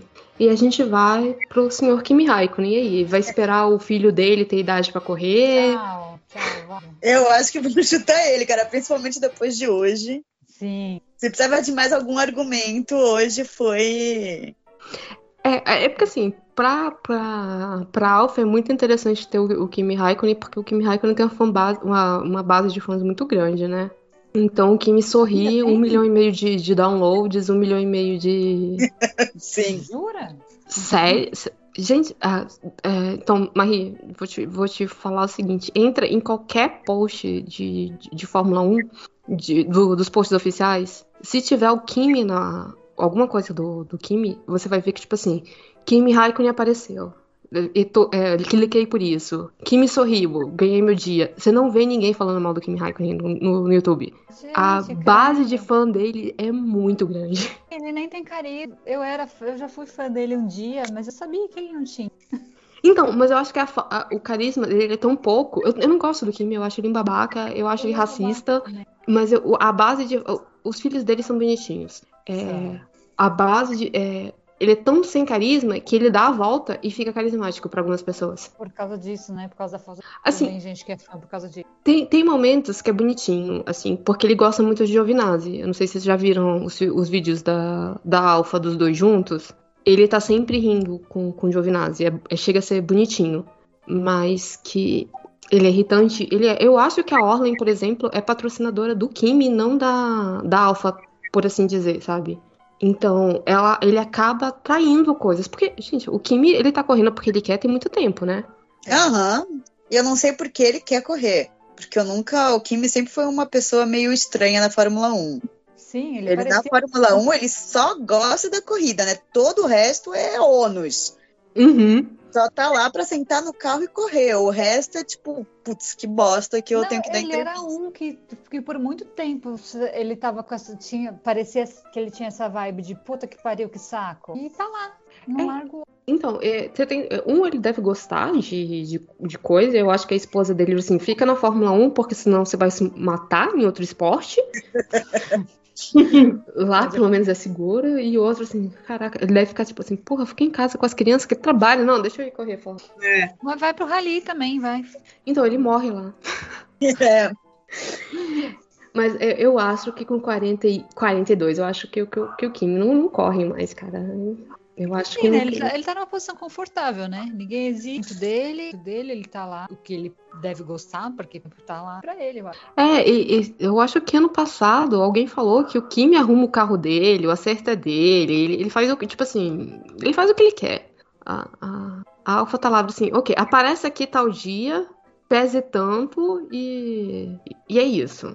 E cara Mas provavelmente a equipe dá essa, essa abertura é porque ele traz dinheiro, né? Ele traz Não, patrocinador, enfim. É, eu, eu acho que, tipo assim, que pra Alpha, o, o Kimi, ele serve, né, porque ele conhece o carro, ele sabe, deve conhecer, né? Pô, o cara tá 20 anos na Fórmula 1, literalmente. É, e, e, obviamente, ele traz bastante coisa, né? Ele traz gente, ele traz. As pessoas devem comprar merchandise da Alpha, ele deve trazer patrocínios, porque o pessoal, sei lá, por algum motivo gosta do, do Kimi, né?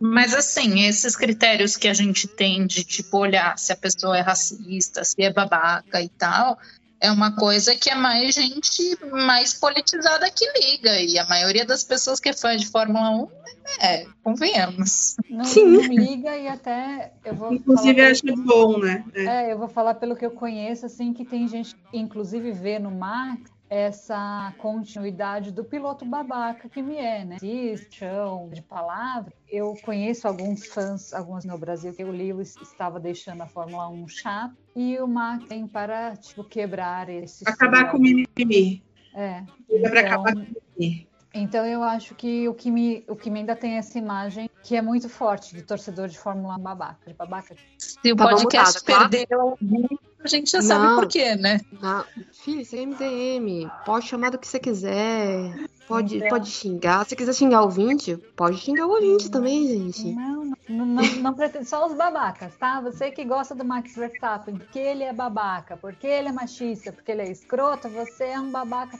Significa, Na né? verdade, eu diria você que gosta do Max Verstappen e ponto. É só minha opinião. assim. Convenhamos, ah, o Lewis ele é a- o ponto fora da curva nesse sentido. Ah, ele não é maioria. É, é, é, tem mais um piloto aí, gente. Vou- É, peraí. Se a gente for falar de pilotos que são fofos, a gente tem que falar do senhor Sebastian Vettel. Sim. Ah, sim. Eu Mas ia falar isso agora, Sebastian Vettel. Porque a gente tá falando de um piloto que durante essa semana, de uma corrida pra outra, ele foi, pegou um monte de criança de 7 anos e foi construir hotel pra abelhas. Meu Ai, Deus, meu do Deus. céu.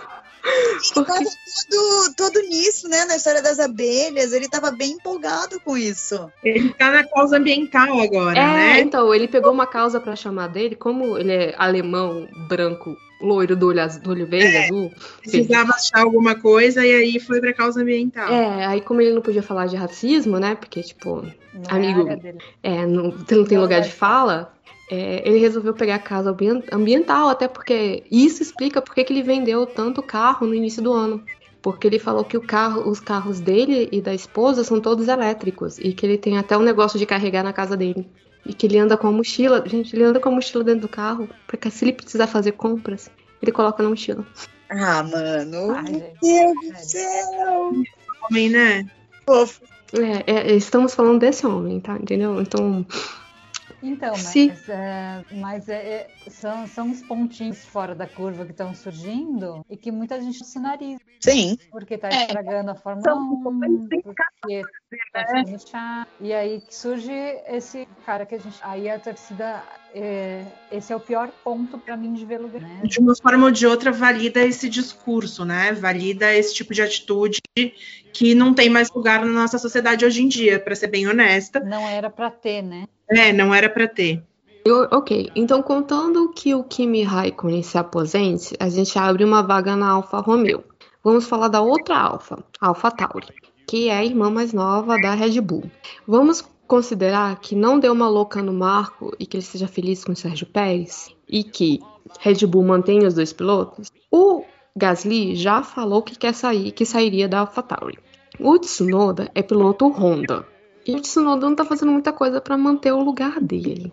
E aí? Eu gostaria de ver o Gasly numa equipe maior, assim. Acho que ele pode entregar bastante com uma outra estrutura. Eu não, não vejo muito espaço. É, Agora, é. quem vai para o AlphaTauri, fica aí a pergunta. É, mas aí, aí que tá. O, o Gasly seria interessante ir para uma equipe maior? Maior? Seria, mas todas as equipes maiores são fechadas, né? É. Considerando que o lugar da, da, que na Mercedes entraria o Jorge, o, o Jorginho. Então, para uh, para Red Bull, com certeza ele não volta. Então ele sabe que, que aquela essa lugar aqui tá fechado para ele, porque o Marco já falou que ele não volta para Red Bull. McLaren e Ferrari estão fechadas, é, a não ser que o Ricardo resolva se aposentar, né? A gente nunca se sabe. É, então assim, ou ele cai para baixo, ele faz, ele dá uma de Ricardo e cai para baixo e poderia ir para Alfa, ou ele fica mais um ano na AlphaTauri. Você acha que tem possibilidade? Vocês acham que tem possibilidade do Ricardo pegar e falar, puta, não quero mais agora? Hum. eu não duvido de nada, porque ninguém achava que o, que o Ricardo não iria renovar com a, com a Red Bull. É, sim. Então. Ah, não, desde que ele saiu da Red Bull, ele não tá se ajeitando, né? Mas eu não acho que ele se aposenta, não. Eu acho mais fácil ele tentar ir para alguma outra equipe, sei lá qual, do que ele se aposentar que ele ainda tem o. Não, eu vou ser campeão. Eu não acredito nisso, mas. Eu não acho que alguma das grandes vai investir nele agora. acho que o bonde dele passou. Sim. Eu concordo com a Maria. Eu acho que nenhuma das grandes investe nele agora. Exato. E assim, o Ricardo não tem nem o. o, o vamos falar, branding do Kimi, que querendo ou não tem bastante gente, né? Ou o apelo do. Do. do, desculpa, do.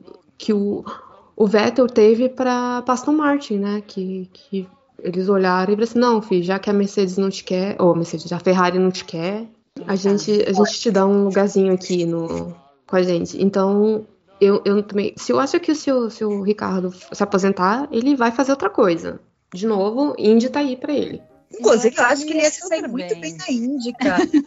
Sim. Eu consigo ver ele, né? cara da Indy. É, ele tem um perfil assim, zoeiro. né? Inclusive, agora eu fiquei empolgada pra Indy de 2022. Já coloquei na minha cabeça que ele vai correr. Então, eu, eu acho que seria uma saída bem boa. E ele, ele adora os Estados Unidos mesmo. Vai lá morar no, no Texas, vai curtir tua vida lá, ah, beber leite. É. Ah, ok. Eu acho que o bonde dele passou na Fórmula 1 e se. Bom, se precisar de alguém ir lá falar para ele, eu vou. Né? Me dá o telefone para jantar. Maria, você vai, você vai furar o olho da Lilian assim? Pode me colocar nessa divisão aí também. Vamos, vamos, fazer um, vamos chamar ele para jantar. Vamos. Filho, vem cá, gente. Olha, eu, eu também toparia da notícia, porque eu acho que ele vai ficar triste e ele vai precisar de colo. A Lília já tá indo mais além, olha lá. Já tá pensando no pós, Lilian, você é ardilosa. Claro, pensando no meu futuro. Olha, Lilian, você acabou de falar que a gente ia casar. Você me levar pra Portugal? Eu ia cuidar de sete gatos? Oito. Tá vendo? Aí a gente ia ter que topar entrar pra causa animal. É, uma causa pra ele chamar dele, né? Não tem ninguém que defende a causa animal aqui. Eu acho que só o Hamilton mesmo com a coisa de ser vegano, né? É, verdade. Ele transformou o, o pobre do Roscoe em vegano também. Sim. Não, assim, a única coisa que eu fico meio indignada é que, tipo, ele tem o um Instagram do cachorro, sabe? Não fale mal do Roscoe, deixa ele. E o meu, meu cachorro tem Twitter, qual que é o problema? Twitter. Uai, Instagram é só foto, gente. Deixa não, o. Gente, mas o Instagram do Roscoe é a melhor coisa do mundo. É oh, eu vou contar pra vocês. Vamos lá, hora da tristeza. O Roscoe, cachorrinho do Hamilton, deve ganhar mais numa sessão de foto do que a gente tira num ano. Certamente. Certamente. E ele deve ser mais bem tratado, mais bem alimentado, mais cuidadinho do que todas nós juntas. Não, eu não tô brincando, ele morar com o Hamilton. Não, não, ele, ele realmente ele faz publicidade. Ele tem e... credencial da Fórmula 1, gente. Ah, é verdade, ele, ele tem credencial. Ele pode andar no paddock. O, o Roscoe tem a credencial. Vamos, vamos mudar de assunto. Roscoe, você quer uma cuidadora? Você é o cachorro do Lewis Hamilton, você é privilegiado sim. né? É, ok, então vamos falar do Gaslindo. Gasly. Vocês acham que o Gasly poderia ir pra onde? Ele tá querendo sair da AlphaTauri, ele sabe que ele, que ele não vai ficar muito tempo. É, Gente, iria pra onde? Eu não consigo ver o Gasly indo pra nenhum outro lugar. Pra Você acha- Indy também. Não, tá cê não acha que, que ir pra Alpha e esperar um, um lugar abrir aqui numa das, das três grandes? Pô, o Gasly é novo, gente. É novo, sei lá, eu não vejo muita mudança para os próximos anos. Olhando assim, cara, não sei, não sei que a Ferrari é muito, mas também a Ferrari já não é muita chance de campeão ali. Não, e a Ferrari, o Leclerc tem contrato até 25, se eu não me engano. Ah, o Leclerc é o cara- queridinho da Ferrari. Ele. Eu tô gostando tanto que ele tá tomando um pau do Sainz. Mas tô gostando tanto. Eu detesto Sainz. Ai, mas, Também não gosto. mas o fato dele tá dando um pau do Leclerc faz até eu olhar assim, tipo, de longe. Mais carinho, né? É, do tipo, toma uma flanelinha, não vou passar um pano pra você, mas toma uma flanelinha, vai. Um perfequinho. É, um, um, cham- um- qual que é- aquele le- lencinho umedecido, tá? Você É. não chegou na flanela, toma um lencinho umedecido. É, porque assim, o, não, mas a Ferrari tá fechada mesmo, porque o Leclerc tem contrato até 2025 e o Sainz, se ele sai, quem sobe é o Schumacher. Eu acho que Marie, Marie, o microfone tá muito baixo. se ele se ele destacar, se ele continuar fazendo um bom trabalho e aí ele vai ter que penar muito por causa da que ele tá, mas mostrar extremamente diferenciado, talvez aí se o Lewis se aposentar em, em dois anos, como ele é muito novo, ele possa ter uma chance. Eu não vejo ele na, na Ferrari e a, e a Red Bull também tá fechado pra ele. Então A Red Bull tá fechada. Mas sabe quem que pode abrir pra ele e Ah. que tem uma vaga pro ano que vem? Hum, McLaren. A gente acabou de falar que o Ricardo poderia ir pra. Um um cenário que eu penso é assim, tipo, o Ricardo saindo, o Gasly vai pra McLaren. pode E ser. seria uma puta dupla em Norris e Gasly. É.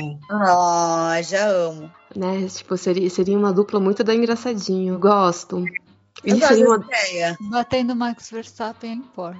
Agora eu não sei se. Agora não sei se a McLaren ficaria com dois pilotos tão novinhos, Então, né? não- Não, mas eu fui ver a idade. O Gasly tá com 25. Ele. Eu falei, não é tão novinho, ele é tão novinho, mas assim, dentro dos padrões Fórmula 1, É. para o que ele. Pra que- com a idade que a galera tá começando agora, ele já não é mais tão novinho assim, né? E a McLaren tinha o Sainz e o Norris, né? Tinha o Sainz e o Norris. e- É jovens. É, mas a, a- o recomeço da McLaren foi feito como? Com Alonso, né? Então a gente. A McLaren não tem medo de botar alguém mais velhinho também, né? É, ok, então vamos dizer aqui que o, o Gasly fique mais um ano na, na Alfa. E aí, o que, que vocês acham do Tsunoda? Porque o Tsunoda subiu para agradar a Honda. A gente sabe disso, Uhum. Né? Ele era um piloto ok na, na Fórmula 2? Era. Ai, os cachorros estão latindo, gente. Desculpa aí, rapidinho. Falem sobre o Tsunoda enquanto eu vou tentar matar um cachorrinho. Já volto. Não, Não, gente, só vou pedir pra ela ficar quieta. Só um instante. E o Hamilton já vai vir aqui reclamar. é, olha, então corre aqui. Alô, alô, Lewis Hamilton. Não é mais alô, Luiz Amel, é alô, Lewis Hamilton. Vem cá ver o negócio. Ah, Nossa, gente, gente, gosta desses Vai ver pilotos que sobem agra- agradar a equipe. Quer dizer, não gosto. E nossa, hoje, meu Deus do céu, o que aquele cara tava fazendo na pista, sabe? Quem? Ah, sim. Ah, bom, sempre, né? O Tsunoda, que ela teve aquela primeira corrida que foi, nossa, o Tsunoda! Ué. Ele deu Tsunoda tudo que ele tinha que dar na, na temporada na primeira corrida, burro. O Tsunoda eu não entendo muito ele, não. E, tipo, teve um hype, eu não consegui acompanhar e eu não sei muito bem a que veio. E Acho Ok. que ninguém sabe, amiga, ninguém sabe. eu, eu Veio eu veio pensando, a onda, como, como eu já disse, mas se, se sustenta. Talvez seja um desses que ficam aí, sabe? Porque não tem nada melhor para colocar no lugar. Talvez ele até fique para agradar a equipe por falta de por falta de opção, mas tá, ele é muito X. Eu não acho que ele sai nesse primeiro ano. Também Acho que eles deixam ele pelo menos por, um, por mais um ano. Mas, hum, sei lá, não consigo ver ele fazendo melhor do que ele tá fazendo agora. Acho que não, acho que ele não tem mais para entregar, não. É, eu tenho a mesma sensação, assim, não, não vejo muito a que veio. Veio pra passar vergonha. É. Sempre tem que ter um, né? Sempre tem que ter alguém pra passar vergonha. Veio pra dar entrevista coletiva legal, falando da comida da Alpha Tauri. Que a única, hoje em dia, a única função dele é a gente ficar rindo dele, falando que a comida lá é gostosa. Eu, pessoalmente, eu entendo esse tipo de motivação. Eu entraria na Fórmula 1 se Pela me oferecessem umas massas boas. Eu acho um motivo justo. Acho um motivo justo. Afinal, quem nunca ficou num trabalho porque o VR era bom, não é mesmo? É isso. Gente, ele é taurino, óbvio que ele é taurino. Qual que é a primeira coisa que você pergunta quando você vai eventualmente fazer uma entrevista, assim? Onde fica a firma? Pra saber quais são os restaurantes que tem perto. Uhum. Pra ver onde você vai almoçar. Então, eu entendo essa motivação dele e eu acho que se, tipo, ele tá disposto a continuar, nem que seja por essa motivação, e a Zé Fatari estiver disposto a continuar com ele, ele fica. Dando bom pra todo mundo. Mas eu acho que ele não sai, não. Eu acho que ele, nessa temporada ele não, não sai. Na próxima, vamos ver. De repente ele evolui, gente. Sabe? Tsunoda? Mas é porque assim, vocês têm que lembrar que o Tsunoda é pelo da Honda. A Honda tá indo embora. Então você acha que ele. Eu acho que, que ele. Cara, assim, pela, pela regra do, do, do Marco, ele já teria saído, né? Mas é, eu acredito que ele sai. Eu acredito que ele não fica outra temporada. Ele, ele vai ficar com piloto de testes. E sabe quem que eu acho que pode voltar no lugar dele? O álbum. Que também não é, né?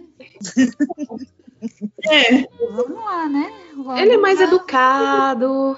Ele quebra menos. Ele sabe entrar no pit stop. Não, Já é, já uma é mais que equipe Tsunoda. Isso que é uma equipe busca num piloto? Eu, eu acho que é o mínimo, né? Aquela coisa do não tem tu, vai tu mais. É, a gente, eu não sei, né? Tem que ver quem que dá da escolinha da, da Red Bull. É porque a, a- a Red Bull tem piloto para um caramba. Porque assim, pode ser o álbum, pode ser o, o, o Kvyat de volta, por que não? Por quê? Não sei. Eu não sei quantos anos. Vai. O Kvyat tá com piloto de teste, Quem tá gente. com saudade do Kvyat? Quem? A Kelly, eu espero. Acho que nem a filha dela tá. É, a filha dela, talvez, né? Ai, meu Deus, lá vamos nós. Tá, pera, eu não quero, eu não quero voltar pra falar desse cara. É, Peraí, o bebê é filho do, do Kvyat? é, você não sabia disso? Eu não sabia, eu não lembrava de quem, eu não sei nem se eu sabia ou não. Mas às Peraí. vezes, olhando aquele bebê, eu ficava pensando, gente, mas quem é o pai dele? Não, a- a- a- o, o Verstappen, ele furou o olho do, do Kvyat, roubou a ex dele, a- vai adotar a filhotinha, e a filhotinha vai ter sérios problemas, porque ela vai ser neta do Piquet, é, tipo, o pai é o Filha do Kvyat e o padrasto é o Verstappen. Socorro, alguém salva essa criança. Alô, Luísa Mel. Tutelar. Alô, Luísa Mel, ajuda. Gente, coitada. Pelo menos tem dinheiro pra pagar psicólogo, né? Ajuda, É. Luísa Mel. Estão maltratando a criança aqui. Essa criança vai precisar de um de anger management muito sério. Tinha que começar a trabalhar desde já. Porque ela, ela deve já fazer bullying no, no, na no parquinho, né? Ela deve puxar o cabelinho, é, empurrar, dar soco, chutar uns pneus. Não sei. Nunca Jogar, saberei. né? Jogar os outros na. Ai, meu Deus do céu. que faz, Max? Aí chuta o carrinho. Exato. É, deixa eu ver se tem, mais, tem alguma mais vaga pra gente comentar. Aqui, não. Não. Alpine confirmou. É, gente, é, tudo depende da dona da Mercedes. Porque se a Mercedes, se o Bottas continua, que eu acho muito difícil, mas se o Bottas continuar, só o Russell vai roubar a vaga de alguém. E aí o Russell pode roubar a vaga do Tsunoda. Hum? Sim. É. Sentido, faz sentido. É porque seria o único lugar pra onde ele, ele- Porque assim, não tem como a Williams segurar. E agora eu não lembro. Vocês assistiram um- uma entrevista que todos os, os CEOs. Acho que ficou faltando um CEO de alguma. Ah, o Franz Tost não participou da, da Alfa Romeo. Que é, fizeram. juntaram todos os chefão, chefões lá da- das equipes e começaram a fazer uma série de perguntas. Eram todos eles mais o. Esqueci o nome dele, da McLaren. Gente, o cara da McLaren. O Zac? O Zac Brown. É, que ele não é. Ele não é o chefão. Ele é, assim, ele é chefão, mas ele não é chefão da Fórmula 1. Ele é chefão, chefão. Ai, como ele adora uma câmera, ele foi lá falar também. É, e um deles, eu não sei se foi o da AlphaTauri ou se foi da Alfa Romeo. Ou da Alpine, desculpa. Ele comenta assim, ah, pergunta assim, ah, qual piloto que você gostaria de ter no seu time? O Toto Wolff fala George Russell. o, alguém fala. Vários alguém falam Lewis Hamilton e alguém fala do Russell. E aí fala assim: ah, se o Toto não te ligou, me liga. Sabe? Então, talvez ele possa roubar um lugar do Tsunoda, se o, o agente dele deixar, né? É, eu acho que o fato do, do agente do George Russell ser o Toto é um indicativo muito forte que cedo ou tarde ele vai parar na Mercedes. Mas assim, o problema é o tarde, né? Porque assim, o, o, vamos considerar os três que subiram juntos, né? Os quatro, desculpa, três, não sei contar. O Albon, o Lando e o Jorge. Os três subiram no mesmo ano, certo? Certo. E o, o Giorgio, ele, o, o Jorge, o Giorgio é ótimo. Eu peguei o sobrenome dele e o último nome. Se chama cerveja, desculpa, gente. O Russell, ele foi o campeão da F2 daquele ano e foi o que subiu para o time pior. Ele foi parar na Williams. É, o, o álbum, eu acho que ele fica atrás do, do, do Lando e no final do ano ele tá correndo por uma Red Bull. Então, assim, não dá para segurar mais o, o, Russell mais tempo. Porque, assim, ele ficou na Williams porque um botou lá, você vai estagiar aqui por baixo, fi, que você tem que correr primeiro nas carroças para depois subir. Mas, porra, já, são três anos, cara, de Williams, ninguém merece. Ele tá sendo zoado pelos colegas dele o tempo inteiro. Hoje ele foi lá, com, o Lando tava dando entrevista, ele foi encostar nele, ele fez tipo uma cara de nojo, porque o Lando tava todo molhado. Aí o Lando virou assim a champanhe no suor. É, que delícia. Não, mas é. eu acho que não, acho que o Bottas fica, eu acho que ele vai. Eu também, assim. Não, mas vamos considerar no mundo, sei lá, o Hamilton bate o pé, sei lá, chora, ameaça o Toto de, de morte, compra a parte de compra uma parte da, da equipe só para poder botar o para poder mandar alguma coisa e mantém o Bottas, porque ele gosta muito do Bottas. O Bottas é o melhor escudeiro que ele já teve na vida. Será que ele tem essa opinião ainda? Não, mas é. Oh, oh, Marie, peraí, é, é, por isso que eu coloquei vários cis. Uhum. tá? É tipo. Uh, Lewis resolveu que ele vai comprar, né? O Toto tem um terço da, da Mercedes, aí o, o, sei lá, o Hamilton comprou um décimo da, da Mercedes. Agora ele tem direito a escolher também. Ele fala assim: bate o pé e fala assim, só corro se o Bottas correr. Gosto muito da minha botinha. Para onde que o nosso amigo Jorge iria?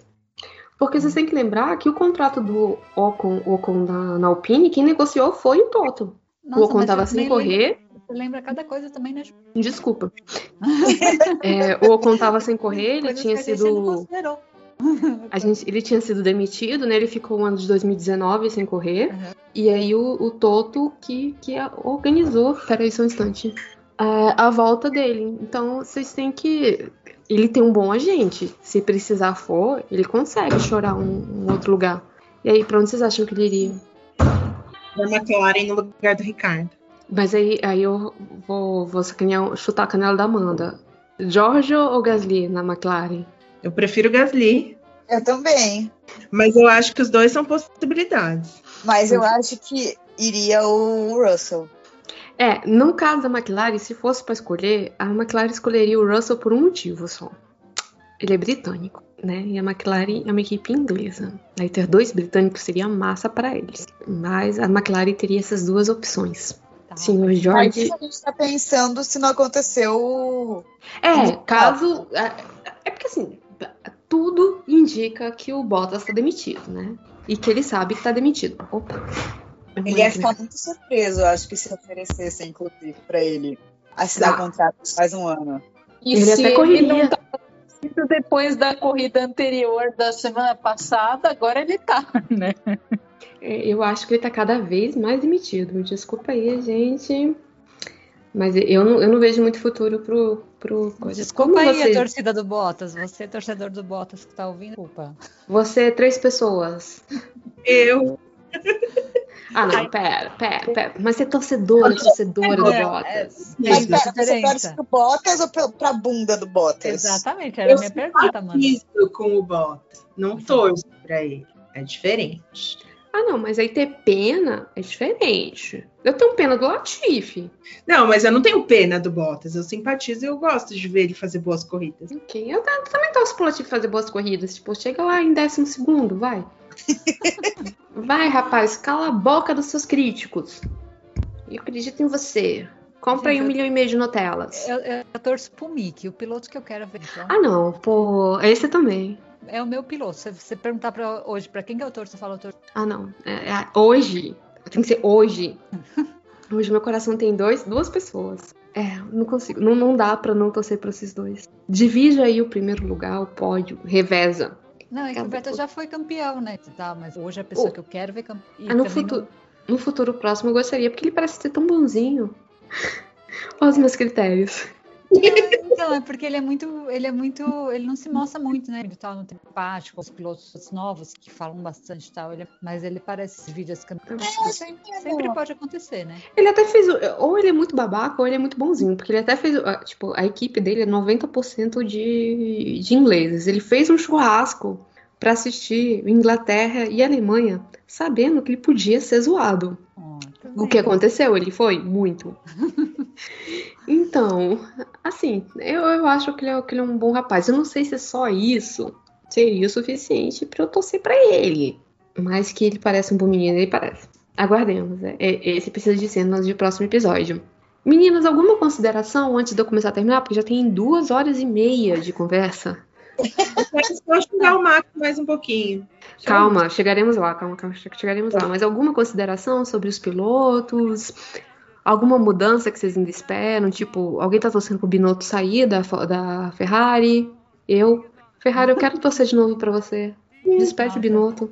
Gostaria Seria. também, gostaria. Seria quem, quem entraria no lugar, eu não sei. Hum. Mas ele é babaca. Ai, traz, traz o Maurício de volta. O Maurício é tão legal. Funcionou tão bem, ele. Eu só quero que a equipe se ajeite pro Mick chegar no. Imagina a gente ouvir de novo o hino da Itália, o da Alemanha seguindo Ai, pelo hino gente, da não Itália. tem emocional pra isso, não. Desculpa, não. Não, e o Mick no pódio? Ah, Não, é para. porque assim, é, eu acho que todo mundo aqui cresceu ouvindo o hino da Alemanha, depois o hino da Itália. O hino da Itália que não é hino da Itália, né? É música da Ferrari. É, é, é, é a É música, esse é o hino da, é o hino da Ferrari, né? Quando o Vettel ganhou, que ele regeu a... Ai, que nem o chume, gente, eu queria morrer de amor. Talvez tenha, tenha saído uma lagriminha na primeira vitória dele, talvez. Que foi na Malásia. Foi. Maravilha. Eu- não, eu não tô perguntando. É, essa, essa eu tô falando, porque foi mesmo. foi na, no GP da Malásia. Ele ganhou. Foi tão bonitinho. Foi.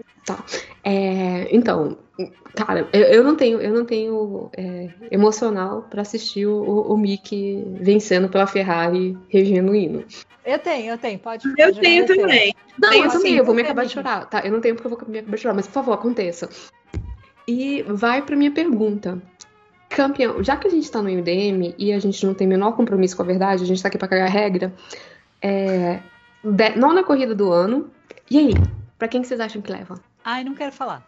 Eu tenho que falar. Eu tenho que falar Então, o mas- que eu Não quero. quero- eu não quero falar. É, os dois, vamos botar no emocional. Primeiro, vamos colocar no emocional. Quem que seu coraçãozinho quer que leve? Lewis. Hamilton. Lewis, é. Pera, calma, gente, deixa eu botar as regras primeiro. É, vamos botar. O coraçãozinho vai dizer. é, assim, vamos botar. o- Quem tá. Os cinco primeiros, peraí. É, drivers. Os cinco primeiros atualmente, que aí os cinco primeiros todo mundo tem. Tem chance de ganhar, né? Sim. Teoricamente, né?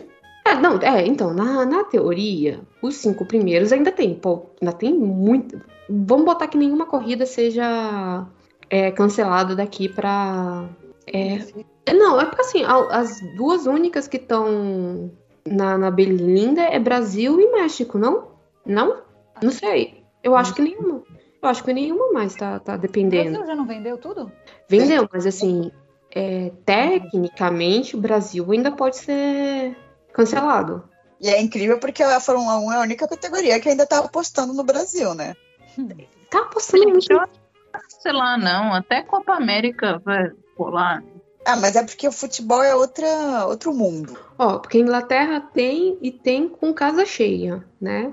Já falaram que a Inglaterra seria. A, a- hoje, a Áustria não tava com casa cheia. Tava com, com acho um pouco mais da metade, mas a Grã-Bretanha todos os ingressos vão ser colocados, foram colocados. Hungria provavelmente também, mas sem chance de cancelar Hungria, Bélgica, Holanda, Itália, Rússia, Turquia, Japão, Estados Unidos, México. O México pode virar é, rodada dupla nos Estados Unidos. Aí a gente tem Brasil, Austrália, Arábia Saudita e Abu Dhabi. Então, assim, o único que ainda corre o risco são Brasil e México mesmo. Sim. É, então, bora lá. Os cinco, os cinco primeiros. É, né, pela ordem, nós temos Verstappen, Lewis, Sérgio, Lando e o Bottas. Posso botar até o 10 pro Vettel? Não, mentira. Porque o Vettel tá exatamente em décimo. É, não, então tá, até o Bottas. Porque o sexto é o Leclerc, ninguém quer o Leclerc campeão. Vai pro quarto, amiga, porque o, o, quinto, esse quinto aí a gente Não, calma. Não. O, o, o Bottas tá com 92, o Landinho com 101. A partir do. Ó, é 182, vamos lá os números. 182 pro Verstappen, 150 pro Hamilton.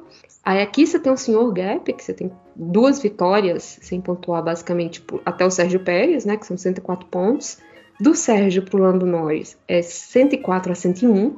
Esse terceiro lugar tá bem bem disputado. Aí 101 a 92, né? Então também tá levemente, caraca, é McLaren, é de guerra. E aí você tem um, um, um gap aí do, do, do, Aí você tem o Charles Leclerc com 62 e o Carlos no calcanhar dele com 60. Aí você tem Dani, Gasly e Sebastian Vettel. Aí aqui, tipo assim, de 30, 40 pontos pro Daniel Ricardo e 30 pro Vettel. Essa é a diferença de 10 pontos, que é um DNF uma corrida melhorzinha. Então, vamos lá. Desses cinco primeiros, quem que o seu coração gostaria que ganhasse? Vamos pela ordem, então. Amandinha, ordem alfabética. Boa. Eu tenho entre o Lewis e o Pérez por motivações diferentes. Você pode, você pode falar quais são as suas motivações, se você quiser. Não, o Hamilton porque é o Hamilton, né? O Pérez porque ele ia ganhar em cima do Inominável. Pô, seria massa, hein? Nossa! Seria bonito. Eu acho que a próxima sou eu. É, cadê o alfabeto, Júlia? É, é, gente, não tem como, né? Assim, o, o, meu coração diz que deveria ser Lewis Hamilton, porque se eu. Cara, é, eu achei que me deixou triste hoje de você ver a torcida holandesa toda apoiando o Max. E durante muito tempo nem a torcida inglesa apoiava o Hamilton desse jeito. Então, assim, vai lá, Hamilton, cala a boca de mais gente mais um ano, vai. Mostra que é o melhor do mundo, não é à toa, e quebra os, os recordes desse alemão. É então, isso. Lilian. Hamilton. Hamilton. Hamilton. Hamilton é. das massas. Hamilton das massas. Lilian, você quer, você quer falar um pouco mais sobre por que você quer o Hamilton? Basicamente porque eu quero ver o Verstappen duplamente puto. é, ok. É, Lu? Ah, Hamilton, porque sim. Porque, porque eu acho que é importante demais, tipo, ter um, um, cara preto ganhando tantas coisas e quebrando tantos recordes num esporte que é tão é, elitista e, como a gente falou mais cedo, com, com esse histórico de pilotos babacas. E, e não só isso, mas não só ele ser um, um cara preto, mas um cara posicionado, um, sei lá, todo, tudo isso que o Hamilton vem fazendo.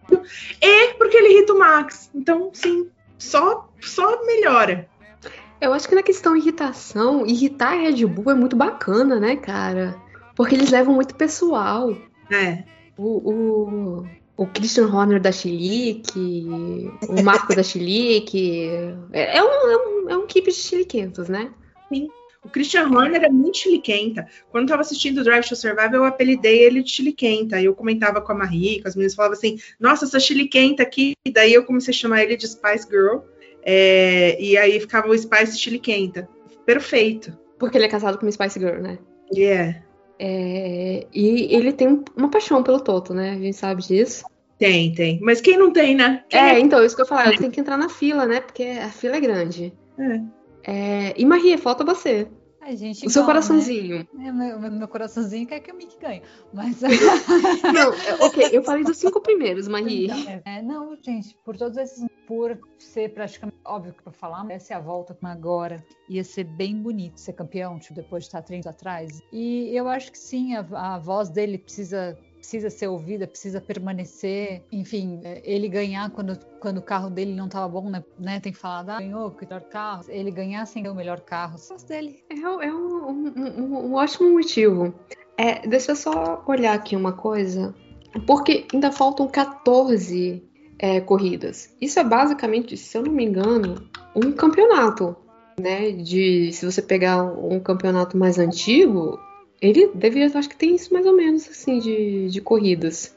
É, então a gente tem ainda um campeonato inteiro. Olha, 99 teve 16. Então não é tão, tão, tão mais longe assim. Mas você são o quê? Três corridas que ele precisaria ganhar para virar o jogo? É, então, é, o, o, é, por isso que eu comentei até mais antes. É, antes por isso que eu falei, o pessoal tá, tá desesperando mas se vocês lembrarem, o, o campeonato de 18, até a Alemanha, que geralmente é o GP depois do, da Inglaterra, né? O último GP antes da. O penúltimo GP antes da, do break, o Vettel tava na frente. E aí o Vettel bateu sozinho e entrou no inferno astral da vida dele que ele saiu ano passado, mas vocês entenderam. Então tem. Gente, tem já tem chance assim dele sofrer um acidente, torcer o pé, não conseguir mais correr, acabou. Ah, a, Mercedes meteu uns, uns, uns ajustes muito doidos, uns. Qual é o nome do trem? É, upgrades, eu não sei, esqueci o nome em português, desculpa aí. Melhorias. Umas melhorias no carro, dar umas, fazer as cambagens, pegar um martelinho de ouro, trocar um chassi, porque não vai que troca o chassi. É, e, e voltar pro. Tem muito ponto. Não dá para cravar ainda Max Verstappen como coisa. Então, o campeonato tá aberto. Oi? Quero ter a sua fé. Eu tenho. Gente, eu, eu, eu sou professora, gente. Se tem uma pessoa que tem fé, sou eu. Muito bom. Porque, olha. Não, por isso que eu falei. Tecnicamente, dá até pro Mick Schumacher ganhar. Qualquer um. Aí, Marie. Não, essa. Gente, eu não tenho fé nem no Lewis, vou tá vendo mim. Não, eu, eu, hum, hum, assim, eu sou de humanas, mas se tiver alguém da matemática aí, foi aí 14 vezes 25, tem esse tanto aí de, de, de ponto ainda para ganhar. Isso, eu sou engenheira, sou engenheira, mas tô com preguiça. Então, mas com certeza é mais que 182. É só ele ganhar todas as corridas daqui para frente, né, Mickey? Encarna o papai. Tá fácil, né? Ganhar as coisas. Ah, então, de novo, vai que o Verstappen quebra todos os dedos, sei lá, esses dois fins de semana, ele resolve. Ele podia ir fazer um esporte, sei lá, ele vai se divertir, vai fazer uma demonstração da Red Bull, vai pular num bagulho desses que a Red Bull faz de voo, e aí ele, pá, quebra os dedinhos e tal. Não, não, só um dedinho não, tem que ser mais que um dedinho. A gente já, já estipulou que tem que ser pelo menos um pé. Não, vai. Mas a chance dele, tipo, sofrer um acidente em alguma coisa maluca que a Red Bull propõe, pula do penhasco, ah. é, escala ponte, o que não falta é coisa maluca pra Red Bull é, fazer. É, vai passear de noite em Mônaco e eu, ia falar um tubarão, mas cara, o tubarão no, Mediterrâneo. Eu acho que ele deve estar tão compenetrado que ele não deve estar nem transando. Ô, Ju, tem 350 pontos em disputa ainda. Ó, viu? Dá, dá, dá pra ganhar de muito. 14 vezes 25 é só 350? É. Acho que não é só assim, não, viu? Sim. Então tá. É, mas é, então, é um pouco mais, vamos botar aí uns 200 pontos ainda pra cima, porque, né, vamos dizer que a pessoa não vai ganhar 14 corridas seguidas, né? Mas poderia, né? Lewis poderia voltar naquela. Só a favor, muito, mas, né? Não me oponho. Mas aí eu vou ser um pouco realista, né? Então, vamos botar que ele ganhe só 10 das 14. É, então, dá, é por isso que eu falei, todo mundo pode vencer ainda. Esse campeonato pra cima e pra baixo, dependendo, sei lá, acontece uma, um hecatombe nuclear, sei lá. Uma pandemia de um vírus mortal? Não, não, porque isso aconteceu e a Mercedes continua ganhando. é, então, assim, matematicamente falando, qualquer um dos cinco pode vencer, gente. Então, bora lá. Quem que, quem que vocês querem quem que vocês acham que vence? Que eu acho que vence, eu ainda aposto no Verstappen, infelizmente. Eu não vou falar isso em voz alta, mas. Eu também, não, eu, eu, eu vou morrer acreditando no Lewis Hamilton. É, eu vou me abraçar com o Lewis Hamilton e vou ficar nisso, porque eu me recuso, recuso a falar o nome do Inominável. Então, que ele ia ser campeão mundial, a gente já sabia. Então, Algum eu, dia... eu sempre achei que não. O depois, pior é que depois aposentar só.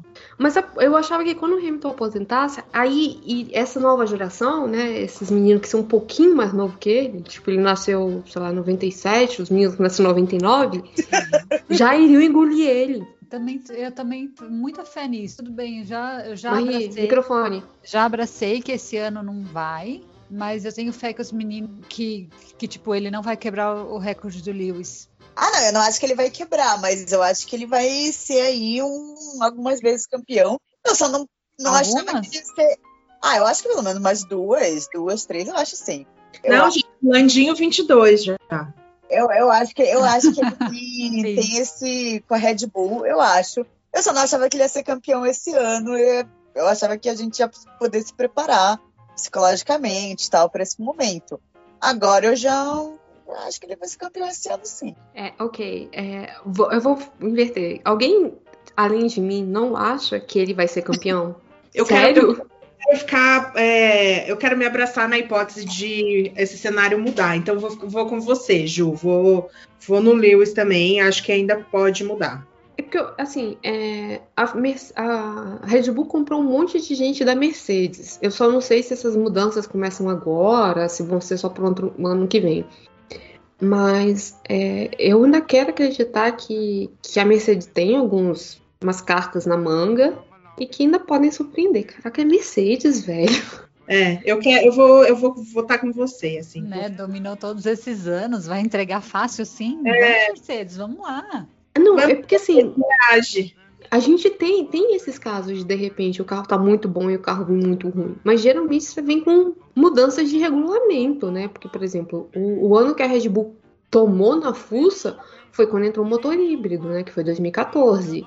Que aí, a 2010 a 2013, acho que 2000, o Vettel venceu, né? Foi o, o tetracampeonato do Vettel. Foi. mas- 2013 ou 2012, se não me engano, o Vettel venceu. Até ficar chato. Tipo, ai meu Deus, lá vem esse alemão de novo. Sabe? E, e aí chegou 2014, a Red Bull cai, o Vettel não vence uma corrida e a Mercedes começa a subir. E aí a Mercedes sobe até ficar chato. Só que você não tem essa quebra de regulamento tão forte como você vai ter que vai ser ano que vem, né? Então, assim, eu ainda acredito que a Mercedes ainda pode tirar uns coelhos da cartola. Ou que, se não for a Mercedes, desculpa, a gente um, arrumando um fone de ouvido, a McLaren possa surpreender. Porque, assim, Lando Norris é senhor consistência, né? É, bora Landinho, vamos lá. Então, assim, se não for o Lewis e se não for o Checo, que seria, tipo, caraca, seria lindo esse mexicano sendo campeão mundial, que seja o Landinho, né? Que seja o Landinho. É porque senão o próximo da minha lista é o nono e o décimo. Poxa. É, aí eu acho que precisa de mais fé do que uma professora, né? Mais É, cara, não, eu, tipo, eu gosto muito do Vettel, mas nem eu acredito que ele possa ser campeão mundial esse ano. Não, amiga, guarda, sua, guarda, guarda suas energias pra outra. Mas eu ainda acho que o Vettel leva pelo menos mais um segundo lugar, viu? Ai, é tão gostoso ver ele, não pode, né? É tão bonitinho, ele é tão feliz. Sim. Meninas, dúvidas, críticas, reclamações, comentários, jabás. A Lilian não tem mais a doceria para fazer o jabá da doceria, a da bakery, não é uma doceria, é da bakery, da padaria. Então, pessoas, vocês querem mandar um oi pra mamãe, sei lá, o lugar de vocês. Até porque o podcast geralmente tem nove horas. Sim. Gente, algum comentário? Só duas horas e meia. Ah, normal, gente, calma. Eu quero só agradecer essas mulheres maravilhosas que esse papo super gostoso e querer sempre, sempre que quiserem xingar o Max, é só me chamar. Sim. Dois membros. Posso ser chamada feliz também. Xingar o Max Verstappen gostoso demais. Oh. E Lilian, algum... fazer Lilian, microfone perto. Lilian, Marie, microfone perto. Isa. Ah, xingar o Verstappen gostoso demais. Marie, alguma coisa, linda? Não, só, só falar que eu tenho interesse no boneco de voodoo. Se alguém tiver do Max Verstappen, me, pode me mandar dele. É. Se tiver algum ouvinte ganhando em, em euro e quiser patrocinar a nossa ida para Interlagos, é, arquibancada B, pelo menos, tá, gente? Porque ninguém merece sol na moleira. E, E, e, a bebida lá é de graça. E, é, e, o Verstappen vai ver a nossa. A gente leva até uma faixa, tipo, o Verstappen vai tomar no. A gente faz duas, uma pro Verstappen e uma pro Mazepin, tá? Uhum. Então, se você quiser patrocinar a gente, patrocine. Eu pago meia, porque eu sou professora. É, não sei das meninas, se elas, elas pagam meia também, mas eu, eu ainda pago meia. E, ah, pelos dois motivos. Eu ainda sou estudante e professora. Então, se vocês não quiserem patrocinar todas elas e quiserem patrocinar, podem me patrocinar. Eu, eu mando Pix. É, mas se quiser patrocinar todas nós pra gente ir pra Interlagos ainda em 2021 pra mandar os dois irem a merda e tomar no meio do olho do onde o microfone do Verstappen geralmente está, você né, conversa com a gente, manda DM que a gente passa os números. E é isso, fiquem aí com mais um, um bloco aí do MDM, que eu não sei qual vai ser, não sei onde é que esse negócio vai entrar. E é isso, gente. Eu agradeço as meninas por participar. E qualquer coisa, esperem meu próximo golpe de, do MD Motor, que eu vou dar quando entrar na Silly Season, que eu vou começar a falar de corrida velha. Aí eu chamo as meninas de novo pra gente ficar assistindo corrida velha e comentando os é, pilotos antigos e ficar falando mal deles também. Por que não? É chamar. Falamos um mal beijo. de todo mundo, a gente é democrático. Exatamente, sem problemas. Menos do Rubinho, tadinho. Ele já sofreu demais na vida. Ah, não, eu sou contra falar mal do Rubinho. Eu também, gente. É, se for para falar. Vamos falar da, da, corrida de 2002, que ele vence na Alemanha, que é lindo. Aquela corrida na chuva. E ele com pneu de. Vocês só sabem que de corrida eu tô falando, né? Sim, não. só não lembro o ano. Eu não consigo lembrar, não. Gente, minha cabeça é muito ruim. Eu, eu a primeira vitória do, do Rubinho, que ele morre de chorar no pódio. Ah, sim! Pronto, é dessa. Vi, então tá. Eu ter há pouco tempo. Eu reassisti a corrida e eu chorei junto. Oh, meu Deus. então Bom, tá, gente. Então a gente assiste essa.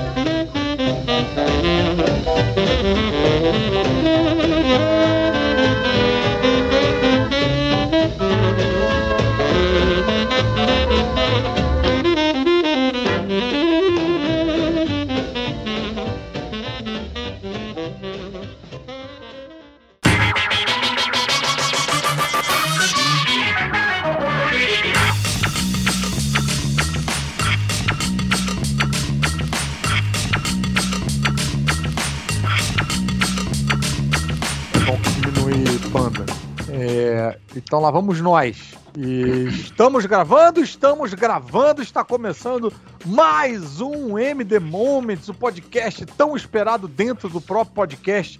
E estamos aqui, estamos aqui de volta. Hoje a casa está cheia, temos os, os, os chefes da casa e temos convidados especiais. Então, antes de a gente entrar no nosso convidado, eu quero fazer aqui a rodada de apresentação para já marcar a presença de ninguém mesmo que ele mesmo. Hell, o dono do Hellverse. Tudo Fala. bem com você, Hell? Como estão as coisas? E aí, tranquilo? Vocês estão? Se Papai Hell está aqui, também temos a Mamãe Change presente aqui no momento. Então, temos um podcast com a família toda reunida. Tudo bem, Change? Não, não deve estar tudo bem. Ele botou no mudo aqui, deve estar resolvendo coisas. É, ele tá, porra. Tá funcionando aqui. Tá, tá aí, tá aí, beleza. Não, tá. Eu fico sempre preocupado quando, quando eu boto o, eu boto o Change na chamada.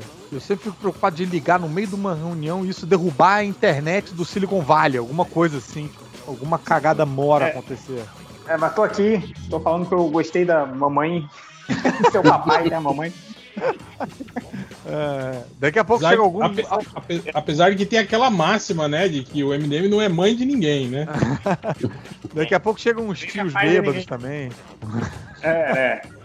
Ó, só pra avisar que preparado, estou com meus gibis na mão aqui. Eita! Os três gibis, tá? Mas também tem aquele negócio que eu posso sair a qualquer momento. Então. Tá.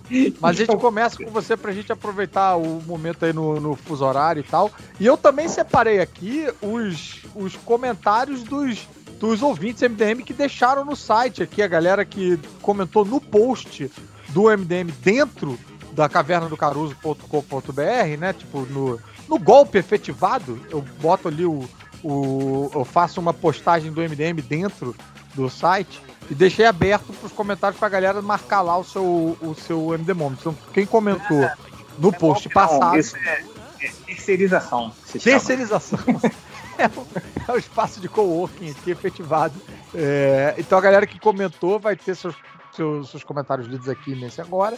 E nós temos também o nosso o, o nosso braço direito ou esquerdo, não sei, do, do, do de todos os MD Bombs até então, Cadu Castro. Que você, Opa, Cadu. estamos aí. Pode ser o braço esquerdo, não tem problema não, tá tranquilo. Pode. Mas eu, eu, eu, tô, eu tô reservando o esquerdo pro Jair, que é o nosso, Ah, nosso sim. mesmo, mais comunista de Ele é todos. o mais Isso. comunista, então eu posso É, ser o braço opa. direito, não tem problema não. Você pode ser o braço centro-direito, não sei. Centro-esquerdo, vai. Não, não. Centro-esquerda é mais tranquilo, beleza. É, Mas estamos aí, estamos aí, compa- eh, comparecendo em, em todos os MD Moments até agora. E vamos nessa, mais um. e, e vivendo o MD Moments toda segunda-feira na sua própria coluna lá no Na- Rebobinando. rebobinando, exatamente. Essa semana ainda falei do, do, do Loki, inclusive, da, da minissérie, que vou, vou guardar mais pra frente. Vamos lá. Show, show. E, e teve um adido de jovens influencers nas redes sociais do Cadu Castro indicando os filmes que o Cadu tava indicando lá nas redes dele. Verdade. Então tá valendo a pena seguir o Cadu para altas dicas. Ui, Então, vamos passar aqui pro nosso, nosso, nosso comunista revolucionário do grupo, o Jair, é, meu, meu colega de alerta spoiler. Tudo bem, Jair?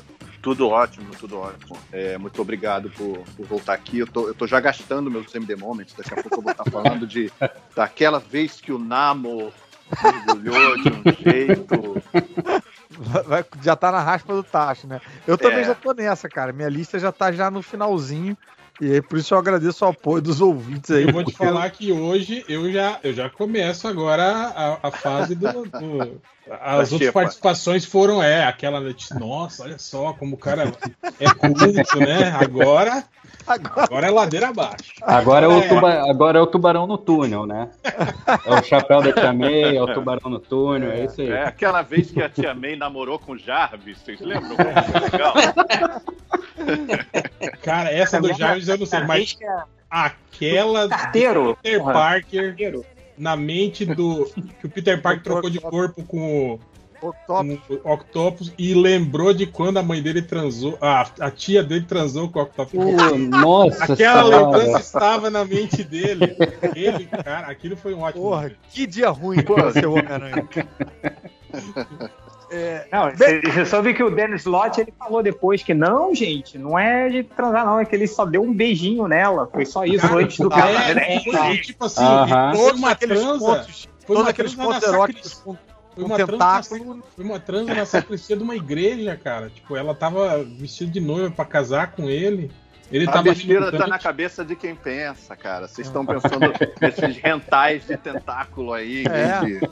Tia May é leitora de hentai, cara. Pô, pra casar com um cara com quatro tentáculos, bicho, não tem outra explicação. Bem, e temos aqui um convidado especialíssimo que foi trazido pelo Jair. Jair é, a- a- chantageou, não sei como conseguiu arrastar essa estrela do quadrinho alternativo pra cá, que é o Bruno Maron, do Dinâmica de Bruto. Muito obrigado, Bruno, por ter topado. É, Porra, valeu vocês aí, cara. Porra, maior, maior privilégio aí. Sou fã pra caralho aí do, das paradas que vocês fazem. Porra, alerta spoiler, tá? Cara, vocês estão tirando muita onda, cara. Olha aí, você tá ouvindo o Let's Spoiler, cara?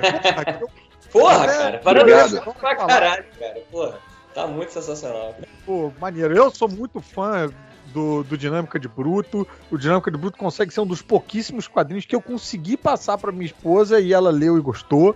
E então tá numa lista muito reduzida e muito especial. E cara, eu fico eu fico impressionado com porque eu espero esse tipo de genialidade que eu encontro no Dinâmica de Bruto de uma pessoa meio um, um camarada meio com um, um, um, um tipo físico do Alan Moore, sabe? Um cara um velho sábio. E, Cara, Mas aí todo mundo fala essa porra, cara. O Coimbra, né? Tu conhece o Ricardo Coimbra? e, porra, também é outro, sou fã pra caramba do Bom, Coimbra. Coimbra, cara, o cara, antes de me conhecer, eu, che- eu, eu- eu moro aqui em São Paulo há, há 10 anos, né? Quando eu cheguei em São Paulo, conheci- eu fui conhecê-lo pessoalmente e ele falou, ele, ele é mineiro, né? Ele falou assim, porra, achei que você era um cara assim meio cinzento, é, barrigudo, todo sujo, gordo pra caralho, tô com essa cara de micareteiro, porra. cara de micareteiro, brother. Eu já ia ter histórias de micareta aí, né? Opa, é, não. Oh. Tem vários MD Micaretas aí pra, pra falar. O, o Jair, cara, faz essa linha sisudo, revolucionário e tal, mas já subiu no palco pra cantar Charlie Brown Jr. E, e isso tá registrado no celular de alguém que a gente não sabe quem é.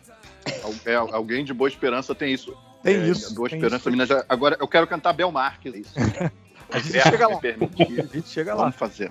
Mas antes de a gente começar a rodada do, do, do MD Moment propriamente dito, queria fazer aqui esse. Eu queria enaltecer mais ainda o Bruno Maron, Dinâmica de Bruto, para quem não conhece, quem não acompanha no- na- nas redes sociais ou nos livros físicos mesmo. Cara, são quadrinhos assim. Porra, cara, eu, eu, eu me sinto mais inteligente cada página que eu leio. Mas aí, quando eu fecho, eu volto a ser burro novamente, porque eu não consigo reproduzir. Mas, cara, é muito engraçado. Eu tô falando, tô enaltecendo a parte intelectual, mas, bicho, é engraçado para um caralho. Usa umas coisas assim que, que cutucam. é, coisas que eu acho que, por todo ouvinte MDM tem escondido lá dentro, que é usar as caras do, do cara a cara com- fazer as tirinhas. Sabe? Então, umas coisas que, porra, eu acho que dialogam com a gente. Cara, deixa, pô, cara, deixa eu devolver também a, a rasgação de seda, porque, porra, meu irmão, eu te vi a primeira vez, cara, em 2004, brother. Vi você no, no, no Zé, cara. Porra, já te achei monstro aí com humor. Puta que pariu, cara. É, Assim, inesquecível. Eu, eu e o Jair, a gente ia, a gente ia direto no Zé.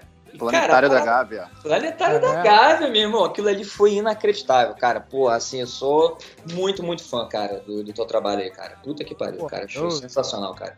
Mas, mas, pô, obrigado, obrigado, obrigado. Mas estamos aqui para falar de quadrinhos. E eu Quadrinhos. queria saber como que a galera é, é, pode comprar os teus livros, Bruno, de um jeito que seja mais lucrativo para você, de um jeito que não fique.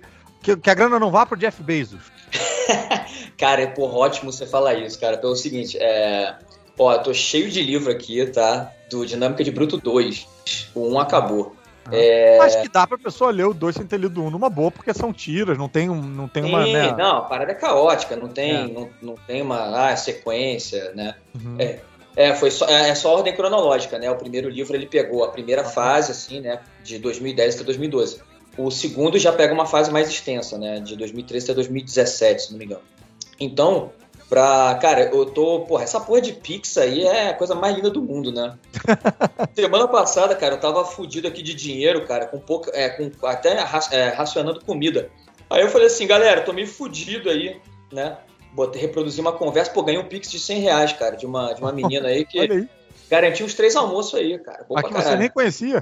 Não, não, não, é uma, é uma menina que, tipo, acompanha meu trabalho, Aham. puxa papo de vez em Mas quando. não é tipo uma amiga da família, não é. Não, nem- eu nem conheço. É, é uma. Pô, uma- que é, maneiro, uma é uma admiradora, ela, ela de vez em quando puxa papo comigo no Stories e tal. Ela fala assim, porra, meu irmão, sério mesmo, cara, eu vou, eu vou te passar um pix aqui de 100 reais. Eu falei, caralho, brother. Pô, se Olha todo aí. mundo fizer. Cara, se, eu- se eu reunisse umas 10 pessoas fazendo isso, já tava de bom tamanho, né? Porra, cara. Então, eu acho muito. Pô, a melhor forma é. Se chama Patreon. É, exatamente. É, é um, é um Patreon ali meio. O Stories é a parada, né? Então, assim, cara, é só me chamar na DM aí, porra, cara, quero comprar teu livro. Aí passa um Pix, cara. Eu fiz isso ontem, por acaso. Olha aí. Eu, aí você. eu, eu, eu anunciei e falei, pô, galera, ó, tô com os livros aqui. É porque eu tinha um combo de livro com o Dinâmica 2 e um livrinho chamado Grito. E eu só tinha cinco unidades. Cara, eu vendi os cinco livros em papo de meia hora, cara. Olha aí, cara. Galera, E onde é, que, onde é que as pessoas acham suas redes sociais? É o, é o Instagram Dinâmica de Bruto. Só, só botar lá. Arroba Dinâmica de Bruto. Isso. E junto. aí pode mandar DM, pode mandar, enfim, mas sigam lá e, e comprem os livros diretamente da mão Pelo amor de Deus, compra, porque, cara, eu tô cheio de caixa aqui, cara. A minha casa é pequenininha, cara. E Pô, as caixas então. estão, porra, estão tão, tão ocupando muito espaço. Quero Bicho, eu vou te dizer, cara, conhecendo o pouco que eu conheço dos ouvintes MDM, eu tenho certeza absoluta que os desavisados que não conhecem o trabalho do Maron e do Dinâmica de Bruto vão pirar com isso aí, vão pirar com isso aí, cara, tem tudo a ver com a galera do, do MDM. Faço, faço votos, faço votos. Pô, vale. Cara, valeu se você gosta de Hegel e de- se você gosta de banheira do Gugu, você vai gostar do E se você gosta do de Maron. e banheira do Gugu, Exatamente. e- Cara, e só, cara, Se só o você Dinâmica de gosta da Bruto vai banheira, banheira do Hegel, né? Podíamos estudar. Banheira do Rei Gugu. Ixi, é- isso é, é- Vai melhorar a vida de vocês. Confia em mim, vocês não estão sozinhos no universo. Dinâmica do Bruto tá aí pra provar que existe ressonância. É o que me É. faz mais rir na vida, cara, na boa. Olha aí. Essa, cara. E, cara, e fazer o Jair rir é, é difícil. É difícil, é difícil. Jair, normalmente, ele é sorri. brincadeira, brincadeira ele não é Eu, brincadeira eu, não. eu normalmente só penso, ah, isso é engraçado. É, isso não sai fisicamente. Ele não, ele não emite som, né? Pô, quando, quando o Caruso falou que, que você ia participar do MDM hoje, do MD Moments, né? Eu, eu pensei assim, eu falei, cara, isso é muito legal porque eu queria perguntar pra você como é que você consegue escrever tanta la- ladainha assim e ficar tão engraçado, cara. Eu acho, eu acho muito hilário, sabe? Tipo, o último que eu vi, eu até abri aqui pra dar uma olhada de novo e tô rindo aqui de novo, que é o da obra de arte na era da chinelabilidade técnica, sabe? Isso é sensacional. Muito obrigado por isso. Pô, cara, que isso, cara. Cara, a parada é a seguinte, eu sou muito ressentido intelectualmente, sacou? é, não, sabe por quê, cara, quando eu era moleque, assim, cara, eu queria, eu queria ser inteligente, era meu sonho. Aí eu vi os malucos sendo muito inteligente, eu ficava puto, cara. Porque a galera ficava rotando erudição, falava, caralho, esses babacas. Ai, Platão, Hegel, Deleuze, eu falava, porra. E aí a galera brilhando, né? Pegando mulherzinha, tirando onda, ganhando bolsa. E eu, pô, mó vagabundo, é, insubordinado. Eu falava, caralho, meu irmão, porra, eu preciso disso. Aí o que, que eu percebi, cara? Que o meu sonho, eu não queria mais ser inteligente, o meu sonho era fingir que eu era inteligente. Sacou? Eu mudei. Faz todo sonho, sentido era agora, né? Parecer inteligente. Quando eu descobri que meu sonho era parecer inteligente, minha vida melhorou pra caralho. Sacou? Porque eu descobri um jeito de parecer inteligente, entendeu? Foi uma grande mudança. Você Faz não todo precisa ser inteligente. sentido, explica tudo pra mim. Excelente. Bruno, mais uma vez, muito obrigado pela sua presença. Vamos começar agora a nossa, a nossa rodada de MD Moments. Lembrando aqui os momentos que marcaram a gente na, na leitura dos quadrinhos. O Cadu, de uma certa forma, até já abriu os trabalhos com o próprio Maron. Lembrando um momento aí que marcou a, Justamente. né, a era da China, chinabilidade técnica, foi algo que marcou o Cadu. E, e vai, ser, vai ser isso aí. Vamos ficar rodando. Vou também é, é, contar com a participação de alguns ouvintes MDM que deixaram os, os MD Moments deles no post do, MD, do podcast MDM da semana passada, que ficou lá na Caverna do Caruso, porque o, o melhoresdomundo.net não tem a área de comentários, mas a cavernadocaruso.com.br tá lá com um comentário aberto, só precisa ter o perfil no Discos, né? E aí a galera voou pra lá, deixou uma opção de comentário, então vou contar com a participação. Muito obrigado a todos que, que participaram.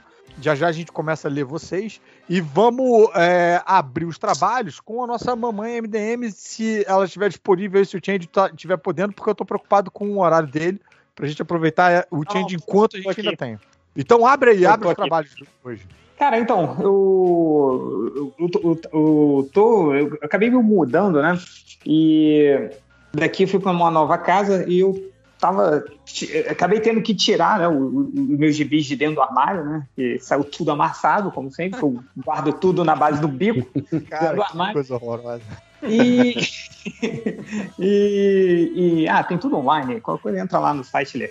Mas, mas eu acabei né, nessas, nessas coisas de organizar é, é, gibi, né, de tirar de, de um armário e depois chutar dentro de um outro, eu separei alguns aqui que eu, que eu, que eu, que eu gosto de ler pra caramba, assim. Separei três Você gibis. lembra com carinho. É, esses, esses- acho que esses aqui estão menos amassados que os outros. Então deve ser por isso que tem menos carinho. É, e curiosamente, cara, são três gibis que a temática em comum deles são três super-heróis. Um do Homem-Aranha, um do Quarteto Fantástico e um do Super-Homem. É, os três têm um ponto em comum que é um gibi nada acontece feijoada. É, o que não tem uma mega saga, não tem um grande vilão, não tem, é, é, sei lá, o Thanos apagando o universo, não tem o Darkseid querendo casar com a Mulher Maravilha, não tem nada assim, sabe? Então é, é- é- são três histórias comuns que eu e acabei vendo que, que é o tipo de história que eu mais gosto. São super-heróis é, agindo como, sei lá, agindo dentro de um contexto assim, terreno, assim, né? É, então, eu queria pegar a primeira edição aqui, que é o Peter Parker, o espetacular Homem-Aranha 310. Ah, do Chip. Chipsdar, eu não sei como é que o Ah, nome pô, é recente, então. É recente, é recente, é recente. É, é, eu comprei um, um- numa dessas lojas de, de gibis assim, por, por 25 centavos, que é uma edição recente, mais antiga. Aham, e ela aham. ganhou o prêmio Eisner, cara. Olha. É, e é uma história que o Chips Dart fez, fez tudo. Ele escreveu, desenhou, finalizou e coloriu. Nem sabia que ele desenhava assim direito, assim, mas o, o desenho ele desenhava o, aquele é, Criminosos do Sexo, que é bom pra caramba com o Matt Fraction. Hum. Então vou ligar aqui minha câmera para ver se vocês veem. Você que está escutando no áudio se fudeu. É. Aí o Patreon secreto e você vê. Mas a primeira é esse aqui, o espetacular Homem-Aranha. É, que capa, hein? Patreon 310. É, essa capa é foda, mano. Mas a história, eu não sei se vocês já chegaram a ver, é o final de alguma mega saga que já, que já terminou. Ah, né? eu li. Porra, bom pra caralho. Eu não sei se vocês já falaram dessa história aqui, mas é uma história que é um cara que depois a gente descobre no final, já tô contando o final, foda-se, que, que é um. A história começa com vários, assim, com várias entrevistas, pessoas como se tivessem sido entrevistadas perguntando sobre o que, que elas acham do Homem-Aranha. É um documentário, um cara tá fazendo É um um documentário, documentário. sobre o Homem-Aranha. Tá fazendo um documentário sobre o Homem-Aranha, né? E enquanto isso vai mostrando é, é, cenas de ação do Homem-Aranha, do que, que tá acontecendo, e pessoas falando sobre ele, assim. E, e, por exemplo, mostram. Tá entrevistando o cara que ele é vendedor de cachorro quente, o Homem-Aranha salvou ele, né, na- no- do Venom do, uma vez, aí ele prometeu pro Homem-Aranha que, ah, sempre que, quando você quiser, você passa aqui que eu te dou um cachorro quente. O Homem-Aranha passa lá todo dia. E ele, ele se arrependeu pra caralho. Ele se arrependeu, ele, caraca, mano, todo Tipo a menina que deu o pix pro Bruno Maron. Então, tipo, aí tem cenas muito maneiras. Tipo, o Homem-Aranha em cima do, do carrinho de cachorro quente dele, falando, tipo, como ele acha o melhor cachorro quente sensacional, assim. Essa tipo, cena, só pra fazer um parênteses, que eu acho essa história muito, muito foda. Nessa cena, tem uma menina que vai aparecer na outra cena, depois sim, sim. comentando Sim, essa é. mesma cena. Sim, é, é, e ela fala aqui, né, cara, ele nem tem dinheiro, você sabia que ele pega o cachorro quente de graça todo dia? e, cara, e tem umas, e, e, assim, é cheio de momentos muito engraçados, mas tem um momento, que aí é, é a principal história, é, é a principal história, né, que vai junto com o documentário, que é o Homem-Aranha, ele tá perseguindo um- um- uns assaltantes de banco, e aí eles, eles meio que. São três assaltantes de banco. Ele pega dois, aí quando ele vai pegar o terceiro, acho que é um garoto, assim, né? É um menino. Um menino muito jovem, assim, né? Aí ele meio que prende o menino num teto, assim, né? Fala pro policial que ele, que ele saiu, aí ele meio que fica meio bolado, né? De ser um garoto. E no final, a mãe dele tá assim, é, é- é, dentro de casa, perguntando cadê o, cadê o menino, né? Que o menino ele tava, ele tava indo mal na escola, que ele tava ficando agressivo, ao, ao- ao- ao ex-pai dele, e tá o Homem-Aranha ensinando pro, pro menino, assim, aritmética, assim, tá ensinando as fórmulas da, da fórmula de Pitágoras, assim, né? E, e isso é muito bacana, assim, né? E, e tem também entrevistas com, com. Eu não vou contar o que, que acontece depois, É mas uma tem. cena que remete ao Quero Ser Grande do Tom Hanks, aquela ali do. ensinando, com a mãe olhando escondido e tal. Então, aí você tem, né? Ele, ele depois descobre que o, que o, o, o- diretor do documentário foi um, um- foi um moleque que estava junto, passeando na rua, e uma batalha antiga com o Dr. Octopus, caiu uma lata de lixo em cima dele. O Homem-Aranha deu. Ele estava todo sujo, ele deu a roupa pra- do, né, que estava na mochila pro moleque e saiu correndo. Aí ele viu, ele, caraca, tipo, a roupa era do meu tamanho, e ele era um garoto, né? Então ele decidiu fazer um documentário do Homem-Aranha. Então, cara, isso aqui, esse gibi, é. Um clássico da Marvel. Não é um clássico. Mas se eu fosse. Se eu fosse o, o, o Arad lá, o fo- o fodão, assim. Chega alguém pra mim e fala assim: é, Ah, eu vou fazer um produto audiovisual do Homem-Aranha. Pega esse gibi e esfrega na cara do maluco. Então, até sangrar, sacou? Até sangrar, assim. E mostra pra ele, cara, isso aqui é o Homem-Aranha. É. Por que esse gibi é foda? Porque ele mostra a essência, cara, do Homem-Aranha, é isso aí. É, é- é simplesmente o cara quer entender por que, que o Homem-Aranha quer ajudar os outros. E, e- e vai passando. E ele ajuda porque ele é um super-herói altruísta. Assim. Ele, ele- é isso, a essência do Homem-Aranha. Ele vai parar para ensinar o, o, o, o, moleque a, a- a- as formas de aritmética, ele vai dar a própria roupa do corpo pro outro que acabou de se sujar. Não sabe? é ele só vai... sobre bater em bandido, no, no, Não, no não, lagarto. não, não. É, e, e tem um, um- uma, e tem muita gente falando mal do Homem-Aranha, né? Que não entende, assim. E tem até uma fala do Capitão América, assim, que, que ele fala que o Homem-Aranha é um, um dos melhores homens que ele já conheceu, assim, né? Uma das melhores pessoas que ele já conheceu. Então, ó, Peter Parker, o espetacular Homem-Aranha 310, eu recomendo muito. É um, como eu falei, não é a quinquagésima volta do Duende Verde, não é, não é a saga do clone, não é o Norman Osborn é, substituindo a Tia May por uma artista para enganar, por uma atriz, né, para enganar o Homem-Aranha. Pra morrer, né? É, como o sentido de aranha não tocou, não sei nessa época. Mas, o, cara, isso aqui é a essência do Homem-Aranha. Muito foda, é um gibi decente, É Homem-Aranha de Várzea, Homem-Aranha moleque. porra, de bom demais, cara. E minha primeira indicação é essa aí.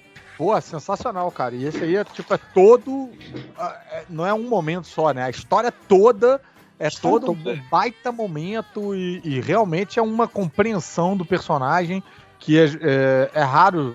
Tem sido cada vez mais raro a gente ver hoje em dia, né? As pessoas ficam querendo reinventar o personagem, fazer coisas apoteóticas e tal. E às vezes, cara, é só ir no simples. O Tom King às vezes consegue fazer isso numas histórias do Super-Homem que, porra, é, é, é muito é, inspirador você ver uma história ah, ainda inovadora de um personagem que existe desde 1937. Pô, do caralho. Ah, sim, eu, eu- pessoalmente eu, eu gosto. É essa razão. é, Gibis como esse Uhum. são a razão de que, cara, eu adoro histórias como essa. E eu odeio o Homem-Aranha do cinema. Com todas as minhas forças. Aquele maldito bolas. Eu até ia comentar que o, o Chips Arts, ele, ele, cara, ele, ele vai, ele vai na, na, na certeira, né? O Demolidor que ele tá fazendo também é muito bom. E olha que, tipo, a gente tinha saído daquela fase do. do Do Wade? do Wade, que foi muito boa também, que tipo assim, o Wade, ele, ele, ele renovou o Demolidor, tipo, desrenovando, né? Porque ele pegou Sim, é. aquele, aquele Demolidor que era, Ele foi tipo... pro pré-Frank Miller, né? É, aquele Demolidor que era só uma cópia barata do Homem-Aranha, né? Que, que, Saltitante, alegre. tipo, é, exatamente. E fez, pô, histórias fodas, né? E depois volta o Chips Art com uma pegada social nas histórias, assim, umas coisas caralho, é muito tenso, fodas. né, cara? Tem, tem umas paradas muito foda. Porra, muito bom.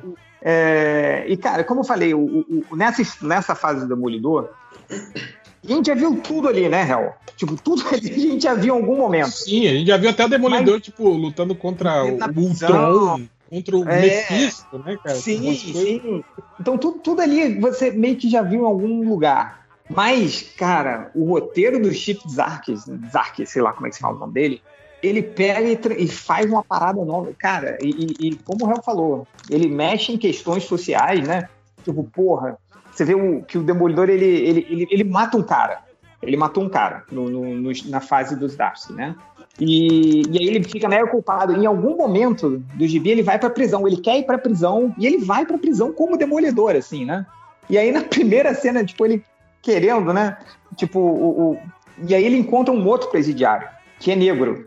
Cara, ele dá uma lição de moral em uma página. Tipo, acabou com, com demolidores, né? Tipo, com o Matt assim, é, eu recomendo demais também essa fase dos Chips Arces. E, e aqui eu esqueci de mencionar, no final desse gibi, eu não sei se saiu na versão português, tem uma carta do, do Chips Darcy que ele estava encerrando o- a história dele, a parte. Ah, a fase dele. de amor linda sobre o que, que o Homem-Aranha representa. Então é. E aí, quando você lê isso aqui e vai pro filme, tio Peter Parker não faz porra nenhuma, fica esperando o Homem de Ferro lá. Que ele só ajuda as pessoas pra impressionar o, o Homem de Homem Ferro. de né? Ferro. Ah, injusto, injusto. Mas não estamos aqui pra isso. Mas, Não, merda aquele filme. Então, cara, é, recomendo muito.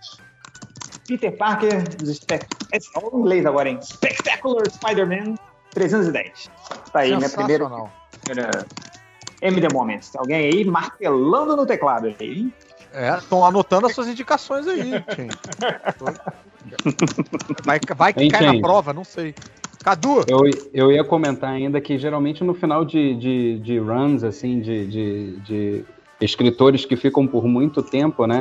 Eles sempre tentam terminar uma, é, é, a fase dele, geralmente no Homem-Aranha, com umas histórias desse tipo, assim. meio pessoal. Eu lembro, é, eu lembro de uma do Dan Slott também, quando ele saiu, que foi bem bacana também.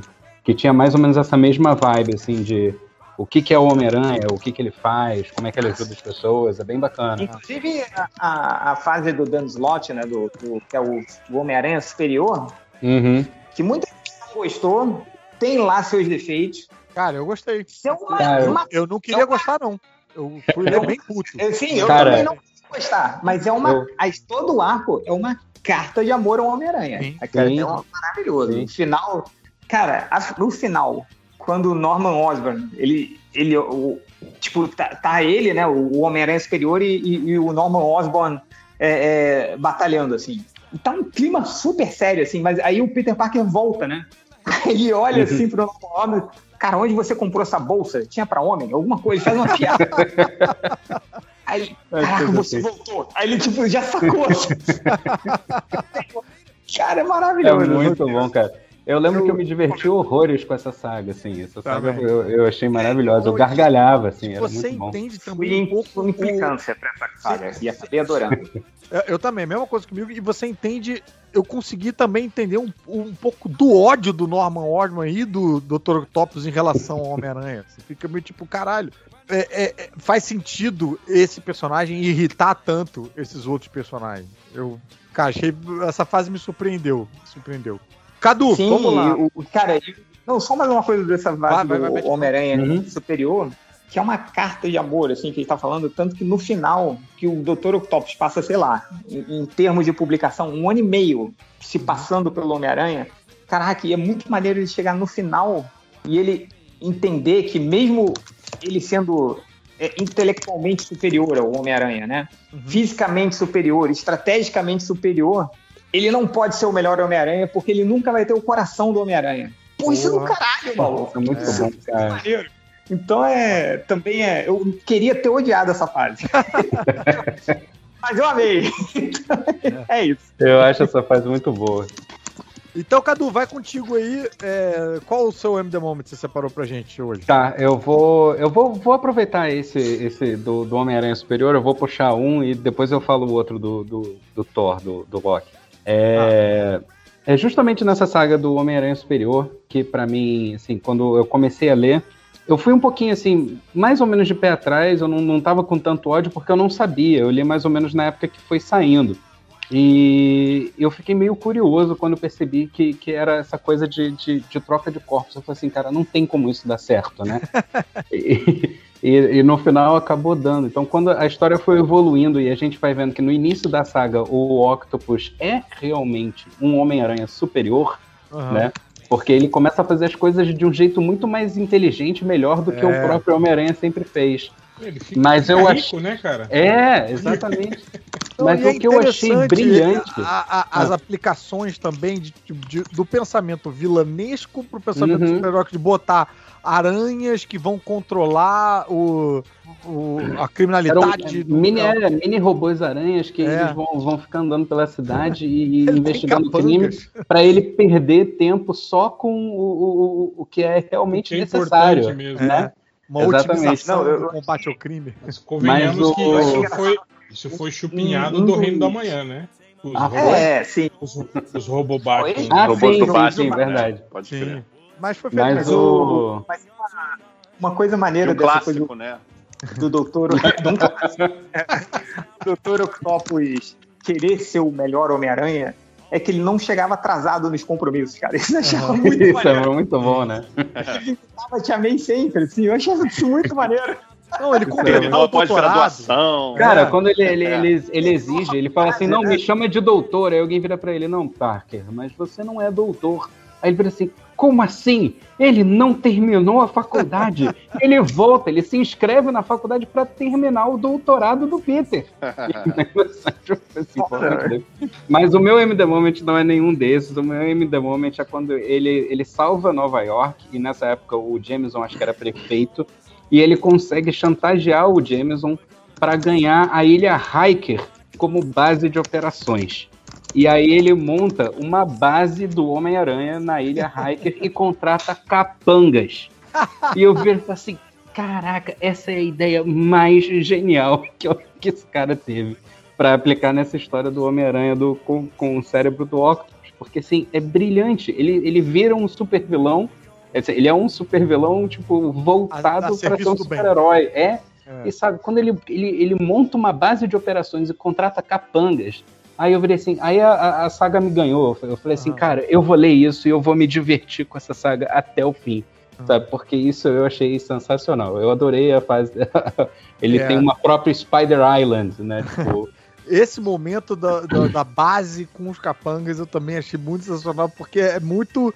Você reconhece bem, tipo, caralho, é o pensamento básico de um vilão. de um isso. super vilão, É assim que o exatamente. cara opera. Ele não consegue operar sem capangas. Ele não consegue, tipo, sair por aí e, e, sei lá, e ver o que acontece, né? Aham. Então achei engraçado ver isso por uma outra ótica. É, isso foi muito bom. e aí Isso os, os capangas com amarra a com- roupinha meio Homem-Aranha, assim, né? Com as, as cores Exatamente. azul e vermelha e tal.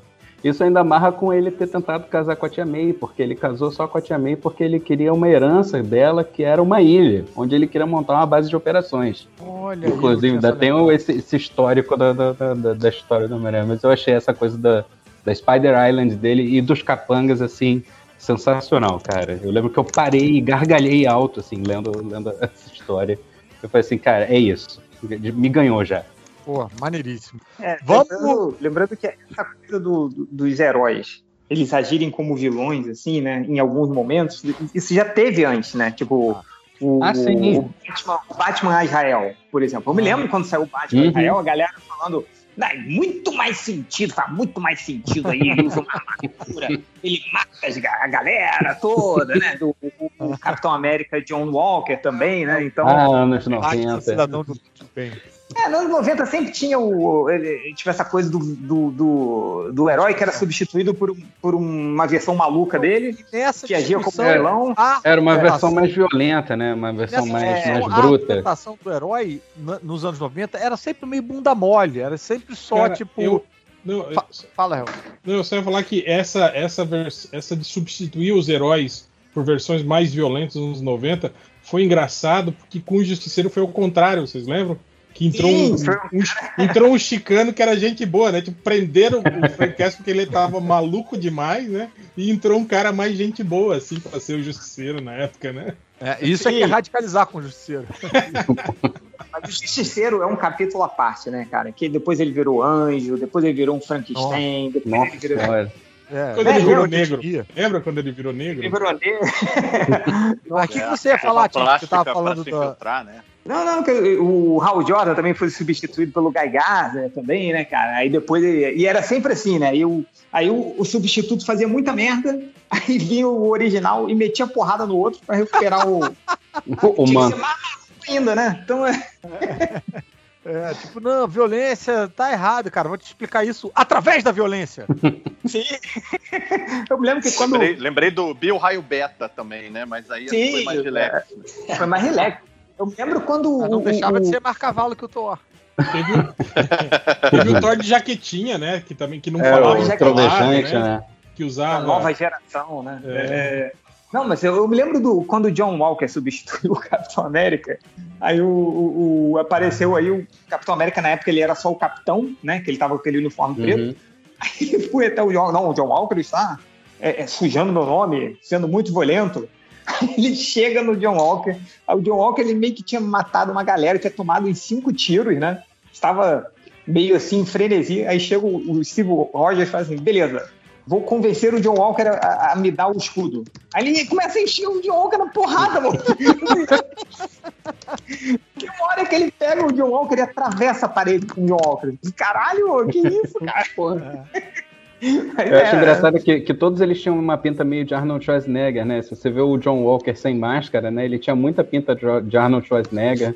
cabelo o Venom também, é, né? o, o Venom também que surgiu nessa época também tinha maior pinta de Arnold Schwarzenegger. Eu acho que era um foco, assim, dos quadrinhos, né? Era- Pegar era- todo, só- todo super-herói e transformar no Schwarzenegger, né? Era só foda quando era o John Byrne desenhando, né, cara? O Cara, eu- Steve Rogers era igual ao Clint A Barton. era A gente até brincou.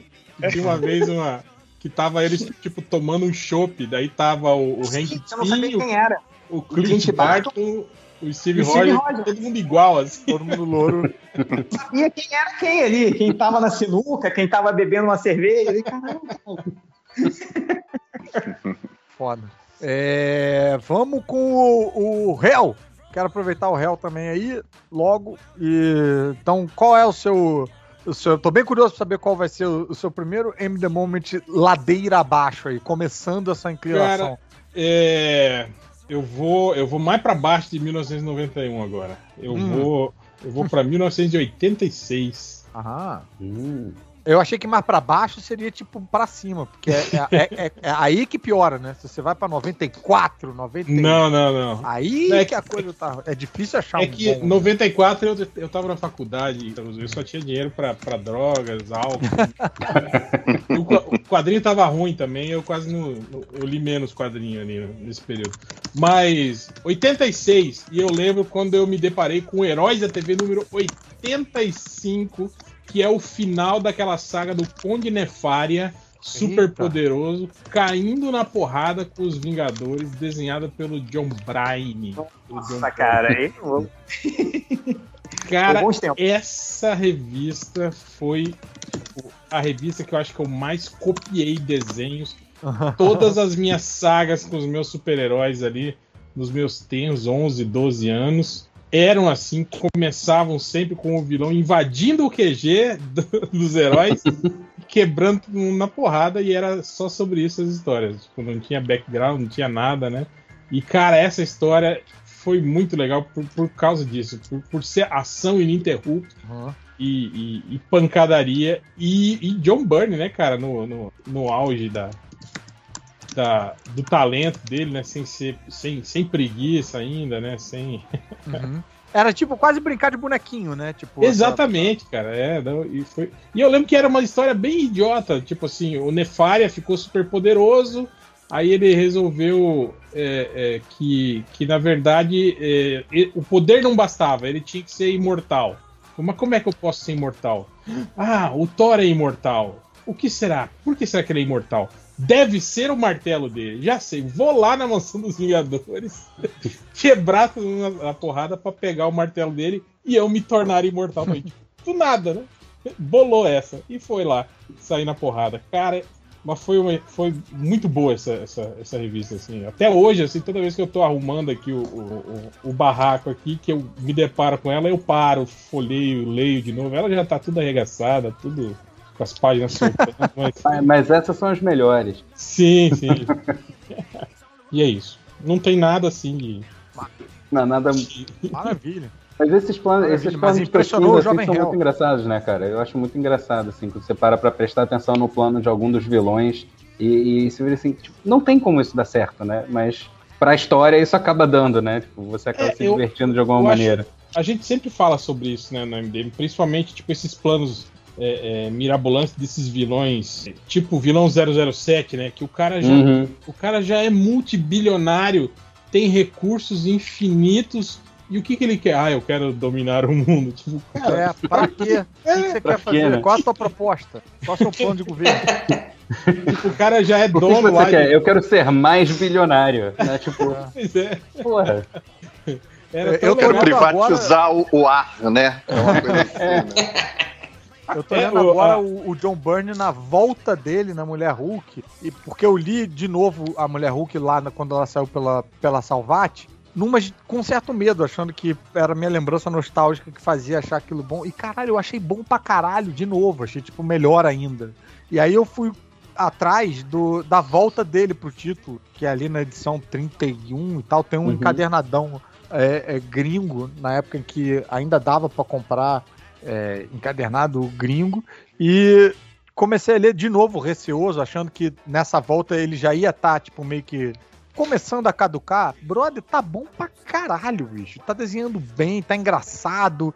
A Mulher Hulk tá, assim, ensandecida na metalinguagem, no, na quebra da quarta parede. Porra, é tipo... Eu, eu fico imaginando a Fleabag de Mulher Hulk fazendo Cara, essa... eu, eu, eu não sei se é nessa fase que tem uma história que ele luta contra o apagador, que é um cara que. Sim, é que nessa fica aí. uma- É nessa, né? É na segunda fase. Cara, aquilo é um. Tipo, ele sempre. O John Mas, mas qual é o sempre- lance? O que que faz o apagador? O apagador, ele apaga simplesmente a existência. É, Ele faz um E aí- gesto e aí apaga você. É, e aí, Apaga o páginas, John Byrne, assim.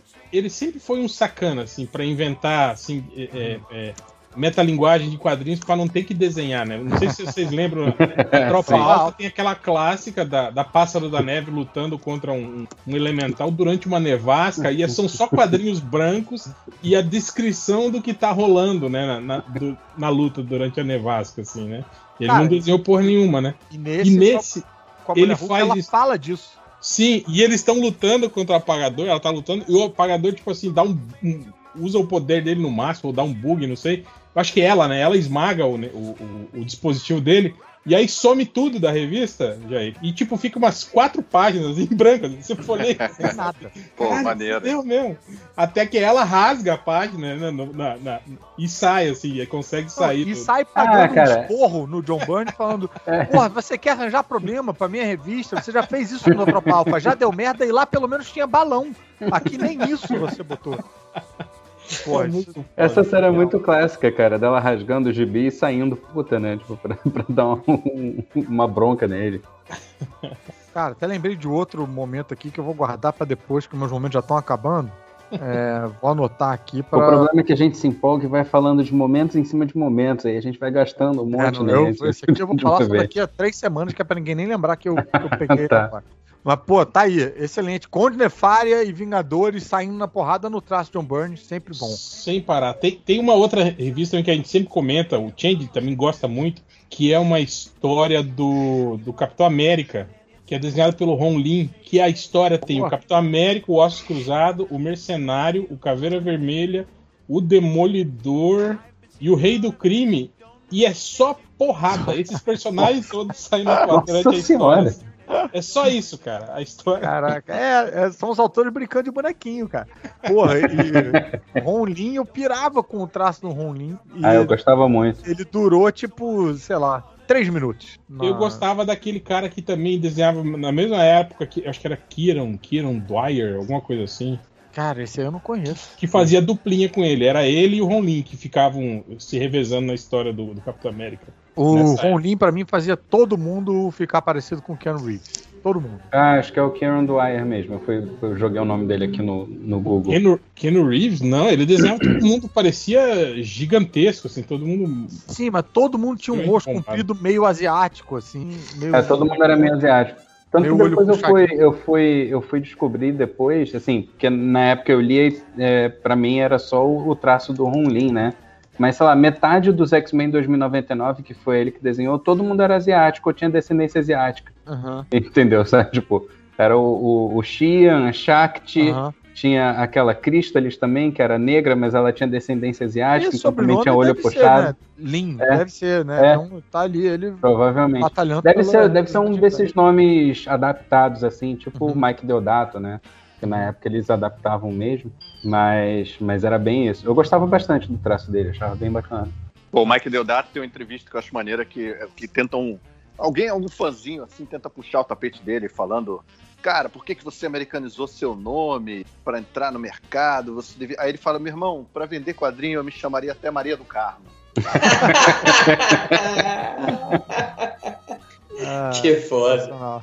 Maron, vamos lá, a hora da gente ter aqui nosso ilustre convidado de honra compartilhando o seu momento marcante nos lendo os quadrinhos aí.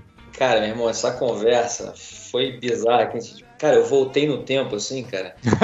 Eu lembrei- não, eu lembrei de umas paradas tão bizonhas, sacou? É, não sei nem por onde começar, mas assim, é- não é que eu, eu não lembro de histórias específicas, né? Eu lembro de coisas que me chamaram muita atenção, na, é, é, é, personagens e poderes que eu achei a parada muito inusitada. É, na verdade, o que mais me chamava atenção quando eu li a Marvel porque foi muito engraçado eu comecei a ler Marvel em 92. E eu só li de 92 até 96, sacou? Só que assim, essa época eu não fazia nada na vida que, a não ser ler Marvel, sacou? Passava o dia inteiro lendo essa merda. Mas, tipo, todos os títulos, não é- ou tinha, sei lá. Cara, é, eu um, assinava. Bom, ele, é, é, tinha um pacote da Abril, Aham. você recebia um bolo de revista, cara. Ah, Você, eu recebia Homem-Aranha, X-Men, é, Super Aventuras Marvel, Hulk, tipo, todas essas revistas, sacou? Vinham num pacote, sacou? Então, essa época, meu irmão, eu não pegava ninguém, obviamente, né? Eu ficava o dia inteiro lendo essa merda, sacou? E a melhor coisa, na verdade, era, o- era o Instituto Universal Brasileiro, né? Aquilo era muito foda, cara. A melhor parada, aquela, aquela porra daquela. O Instituto Daquela- Universal Brasileiro atrasou a minha entrada nos quadrinhos de super-herói alguns anos.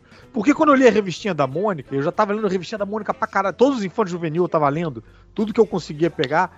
Eu, toda vez que eu entrava num anúncio do Instituto Universal Brasileiro, eu pensava, cara, aquele gibi de super-herói Deve ser tudo assim, deve né? ser assim. Então deixa eu tentar ler isso aqui pra ver se eu gosto. E, caralho, obviamente eu não conseguia. Não- era uma página só, eu não conseguia terminar. Eu, tipo, eu, eu apagava, assim, era tipo, me desligava a parada. Eu pensava, cara, não dá pra eu ler um gibi de super-herói, porque o gibi de super-herói vai ser isso todas as páginas, todas as páginas, assim. Cara, mas essa porra era muito engraçado, porque é um marketing muito inusitado, né? É uma coisa que não. Que, Muito que não ineficaz, cara. É, exatamente, tipo, não faria o menor sentido é, alguém retomar isso agora, né? Porque assim. era uma parada extremamente obtusa, sacou? Esse negócio. E assim, é, é, eu, eu achava maneiro que era um humor involuntário, né? assim, Eu- era sempre um comercial de uma. é, Era, era como se fosse um comercial só quadrinizado, né? Tipo, uma quadrinizado, pessoa E, fazendo não, um e- negócio. e vou te falar vem- que, tipo assim, tinha a versão que era tipo fotonovela, né? Com fotos, Aham. né? Depois eles começaram a, Pode crer. a, a desenhar, né? A fazer. Sim. E, cara, e tinha tipo o Eugênio Colognese desenhou é, tipo assim, essas histórias do. Pode escrever, do- esse do cara Yu aí, é exa- exatamente esse maluco aí, não, desenho bom pra caralho, né? Sim, sim. E aí, é, eu, eu, eu acho que eu, eu, eu já, a gente- a já, já leu ali, já revisitou as mesmas histórias ali, que é tipo um cara que é técnico em televisão, é, pra consertar televisão. Aí o cara se acha malandrão e no final ele termina chamuscado. A TV explode na cara dele. né? A TV explode. explode E perna longa, assim, né? É, é. A parada é toda realista, mas o último quadrinho é mó. Não, e era legal Tosqueira. Na, versão fotonovela que, tipo, era o cara mesmo, com a cara pintada de cabelo. Blackface Cara, e maroto essa, ali. e essa decisão pra trocar de fotonovela pra desenho, né? E a garotada não tá gostando, não, né? Vamos aproximar um pouco mais da linguagem Cara, dele. com certeza foi isso, cara. Com certeza. Ah, e eu Não acho tá que foi tipo, vamos colocar no meio que eles não vão nem reparar que tem um anúncio ali no meio. Eles vão achar que faz parte da É história. quadrinhos, né? É. Eles vão ler no embalo. Alguém eram vai querer um balões- de concerto balões de transistores. Cara, uma vez a, E os a balões gente fez, retangulares. uma vez É. lá no ArgCast, Pode crer, pode crer. uma vez lá no ArgCast a gente fez um programa, um podcast específico só sobre, sobre as, as propagandas das, das histórias antigas, né, da- das HQs antigas dos anos 80. E o, o Eudes, tá, o Eudes Honorato, né, o, o, o, o eterno rapadura açucarada, tava lá e ele, pasmem, ele foi uma das pessoas que contratou um dos cursos do IUB. Caraca. Conhe- eu conheci uma pessoa que, que fez IUB. Ele, ele fez. Nossa, um curso Caraca, de mas ele desenho. fez qual, cara? O Ah, de- desenho. de desenho, curso de desenho. Cara, eu li um, um- um depoimento que me deixou bolado naquele livro. Lá vou eu fazer mais um jabá do livro O Império dos Gibis, a fantástica, fantabulosa trajetória da editora Abril, enfim, lá do Manuel Souza. No final tem os apoiadores, né? Aí um dos apoiadores conta a história que ele tem a coleçãozinha dele lá de Abril, né? E ele falou, virou pra esposa e falou que ele era, ele era apaixonado por uma menina que aparecia num anúncio da Suquita, anúncio da Calói, uma coisa assim, né? Que quando ele era criança, o sonho dele era casar com essa menina e tal. E a esposa virou pra ele e falou, cara, você não vai acreditar. Eu era modelo infantil, eu sou a menina do anúncio. da parada. Caô. O cara casou, ele realizou o sonho dele sem saber. Eu lembrei do. Tem um episódio do The Office, né? Que o, que o Ah, é, que ele vai Michael atrás Scott da mulher do... da mulher de um anúncio de cadeira e descobre que ela morreu, né? Fica mó triste. Cara, Ah, tinha uma trama. Eu, eu lembro de uma trama lá do, do Instituto Universal que era de Fórmula 1. Lembra da trama, bicho. Lembro da Fórmula trama, 1, lembro bem. ver. Não, era, Né? era, era Stock Car. Tinha um, Tem um piloto. É, pode um. Opala. Era um Opala que desenhava. Cara, o carro quebrava e aí o piloto falava, eu lembro da frase, eu estou de saco, saco cheio de vocês e dos seus motores. Aí ele vai embora. e aí tem um cara lá que era meio que o, que o assistente ali que que fala, não, eu, eu seguro, tal, eu consigo. Aí ele mostra ele fazendo curso tal. Aí ele conserta, o piloto elogia tal, e aí. É, não, eu acho que o piloto é. xinga o, o mecânico, se não me engano. o mecânico vai embora. Porra, É, olha só, olha a relação trabalhista aí, perfeito. Cadu, né? o Cadu Xinga aqui, o cara e manda cara, o cara embora. mesmo- me, dá, me dá um gatilho, cara, que mesmo hoje, olhando isso, eu não consigo ler. Me dá um bloqueio. né? O que é muito doido que eu tô eu vendo aqui. É quase como se fosse uma página do Quintanilha. Eu eu adoro, Quintanilha. eu adorava esses comerciais. É, pode crer. Aqueles comerciais do torne-se um ninja e não sei o que, que tinha um cara que ensinava arte marcial secreta. Tinha um que era um, Sim, um de, de pesca, que em, em apenas uma hora o cara pescou não sei qu- 350 peixes, não sei o quê. Aí você comprava Cara, o, tinha o Braços Poderosos, lembra desse? braço Era- poderoso, É, que era o mó então, magrelo, né? O cara Brasile- da, é. da foto, que era o Cara. Isso realmente é pra enganar o leitor de quadrinho, né, cara? O cara É. que tem. O cara que acredita ali, de repente, num- em, em- em algumas coisas que, que o público normal talvez não acreditasse, acredita que um bracelete vai deixar ele poderoso. É Isso se Ah, saísse na, na- na revista. O- o- Aí, Jair, eu achei o do, do Stock Car aí, botei aí no, no, no, no chat pra dar uma olhada. Eu- eu- essa eu lembro bem porque meu irmão, quando era criança, fez uma paródia com o Sonic dessa história. uma paródia assim de quatro páginas, assim, do- Cara, sei lá por quê. Como assim? eu aprendi a desenhar carro com essa, com essa história aqui do Yu-Gi-Oh! Olha aí. Caralho, olha viu? esse Ah, título cara. disparando eu-. Maravilhoso, cara. Mas é bem desenhado, né, bicho? Porra. Sim, sim. Porra, bom pra caralho, cara. Olha esse desenho, cara. Eu tô, eu tô achando incrível que o M The Moment é o Instituto Universal Brasileiro. Sensacional. Não, isso assim, o, o, Jovem Maron tinha assinatura de todos os gibis da Marvel, ele recebia por mês. Mas o que ficou mesmo Foi é o Instituto. Universal. chupa Stan Lee, chupa John Romita, chupa todo mundo, viva a produção nacional. Muito Cara, o bom. meu, cara, o meu sonho é porque assim, eles vendiam uma parada, é, curso de espionagem, cara. Eu ficava bolado com essa porra, cara. Tinha um aparelho que eles vendiam chamado Scorpion. Tava na parede, aí você ouvia o apartamento ao lado. Não, eu lembro que tinha um kit que era, era ca- caneta luneta, lembra que era uma caneta que era uma luneta que você podia observar as coisas de longe. Tinha um que era um, tipo um aparelho de surdez que amplificava a sua, a sua audição e você podia escutar. Só que aí avisava, né, que você não deveria usar ele para escutar Aham. conversas alheias. Falei, ah, tá. É, qual é a graça? É. Não, e avisava meio convidando, né? Não use isso pra descobrir o que, que as pessoas estão falando por- pra- sobre você pelas suas costas. Mas beleza, vamos lá, vamos seguir. Jair, qual é o seu, o seu M The Moment?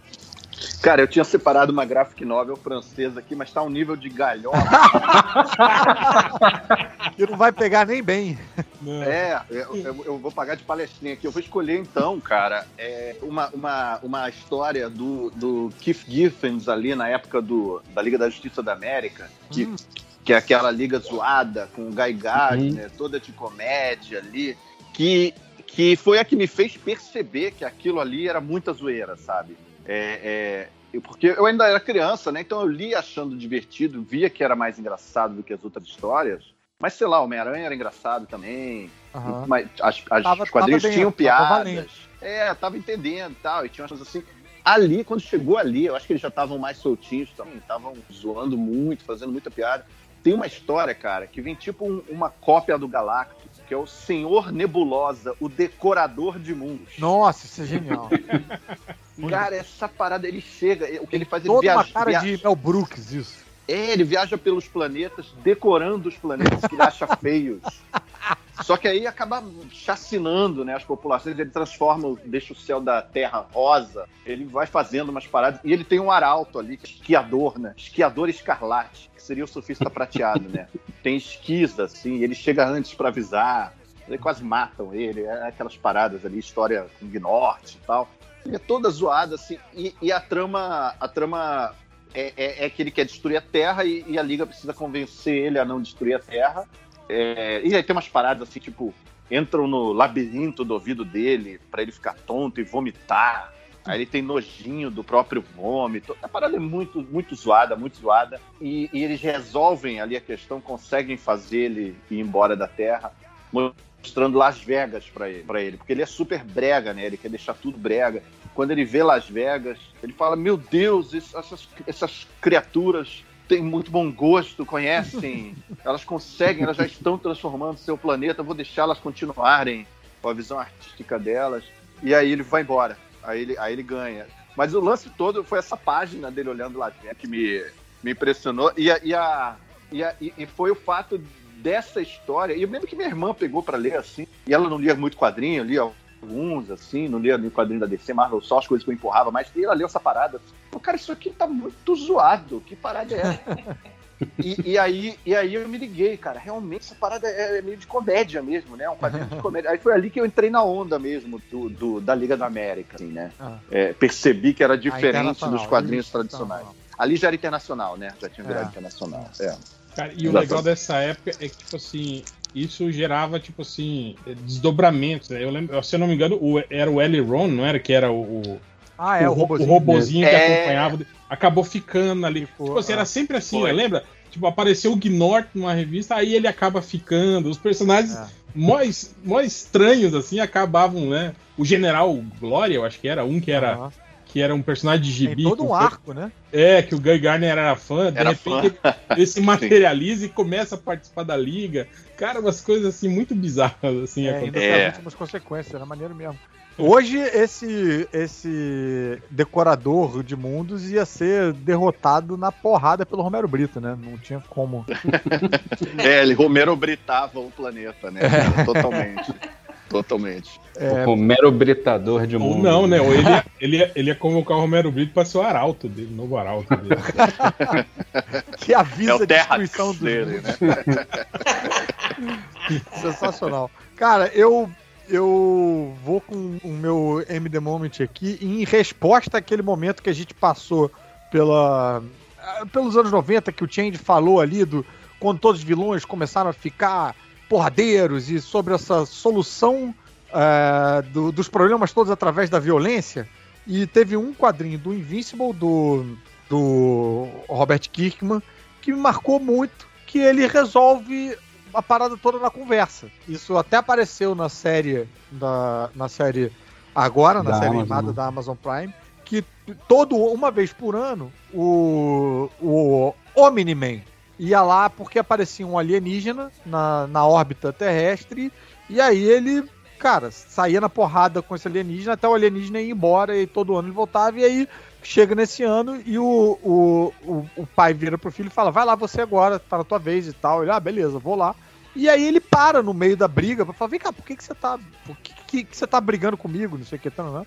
E aí, na conversa, ele percebe que tem um equívoco, que tem uma. Ele tá no planeta Tá no errado. planeta errado. Ele achou que era que ele tava em Urath ao invés de Earth. É, e ele cara fala: não, isso aqui é a Terra e tal e tal. E aí, o simples conceito de que pode ser mais eficaz você conversar com uma pessoa do que você socar a cara dela numa, no meio de uma revista de super-herói, por incrível que pareça, me pegou de surpresa. Mesmo aos, sei lá, 28 anos de idade, não sei quando foi que eu li isso aí. E ali eu comecei a perceber que o Robert Kirkman, é, sem abandonar o gênero de super-heróis, ele testava coisas, testava outras propostas, testava as outras, outras soluções e me impressionar. Enquanto eu estava lendo algo que eu achei que eu não fosse me impressionar mais, porque eu já tinha lido tudo que tinha para ler de super-herói, porra, me, me pegou de surpresa. E eu fiquei um tempo ali meio com a cabeça explodida. Tipo, caralho, que maneiro isso. Isso foi legal. Mas foi meio que uma sacanagem, que o Kirkman ele até escreve que o, que o, o, o alienígena fala que só conversou com, com, o, com o Invincible porque deu tempo, né? Ele falou porque contra o Omni-Man ele era derrotado tão rápido que, tipo assim, não, não dava tempo de conversar, né? É, deu para dar uma respiradinha ali. É, mas foi, mas foi legal. Outra, isso que você falou me lembrou uma outra história que é da Liga da Justiça, eu acho que saiu naquela linha Premium ainda, que tinha um- uma divindade transcendental que ia destruir a Terra. E aí os super-heróis, tipo assim, não conseguiam derrotá-lo de jeito nenhum. Aí o que aconteceu? O, o Capitão Marvel e o, e o Superman se uniram. Tipo, o, o Capitão Marvel passou os poderes de Shazam pro Caraca. Superman. Então, tipo assim, Nossa. ele tava com o poder do Superman e aí ele ganhou um, um plus ali ainda do poder do, do Shazam, entende? Upgrade ali. Então eles ficaram mesclados, né? Os dois, assim, tipo, era o Superman com a, a roupa de Superman e, e, tipo, alguns detalhes do Shazam. E o Shazam habitando dentro da mente do Super-Homem. do Super-Homem. Oh, e o legal é que, tipo assim, é, é, eu falo né, que eu, eu, ele, eu pago um pau pra essa história porque, porque porra, eu sou, eu sou muito fã do, do, do Shazam, né? Do Capitão Marvel. Mas é, é, quando eu- o, o, o Superman recebe o poder do, do, do Capitão Marvel, ele fica impressionado, fala, meu Deus, ele falou, caralho, você é poderoso pra caralho. Tipo assim, eu nu- nu- nunca imaginei que um poder né, de- desse, desse tamanho existisse, né, cara? Ele fica impressionado, tipo assim, né, já mostrando que o Capitão Marvel é mais poderoso que o Superman, né? Mas aí, e- quando eles vão lá derrotar a criatura, o Superman já quer chegar na porrada, né? Tipo assim, porque Aham. ele é o Superman e resolve Mas as agora ele tem a sabedoria. Exatamente. E aí na mente dele, o, o, o Capitão Marvel, Billy Batson, fala, fala isso. Falou, calma, peraí, cara, vamos analisar aqui e tal. E aí ele, ele acessa a sabedoria de Salomão. E aí o, o, o, o Superman, tipo assim, ele se recolhe na insignificância dele e deixa o, o, o, o- Capitão Marvel, Billy Batson, tomar conta da situação, entende? Usando o corpo dele. E aí, tipo assim, mostra isso. Ele faz exatamente isso. Ele vai lá e dialoga com, com a divindade, né? E convence ela a não destruir o, o- tipo, a realidade, o planeta, assim. É. E, tipo assim, e aí o Superman fica, caralho, puta que pariu, olha aí, né? Ganha na porrada na argumentação. Exato. Tipo, se, se eu tivesse ido lá, eu ia cagar o rolê todo, né? Eu ia simplesmente ser derrotado por esse cara e ia estar tá todo mundo morto uma hora dessa, né? e Tal. É uma história bem, bem bacaninha, assim, cara. Pô, Infelizmente eu não, Ah, não sei quem que escreveu, mas eu acho que era o Howard Porter que desenhou. Era o Porter? O Porter que desenhou, sei lá, alguém aí. Cara, essa aí eu não, não tomei conhecimento dessa história, não. Maneiro.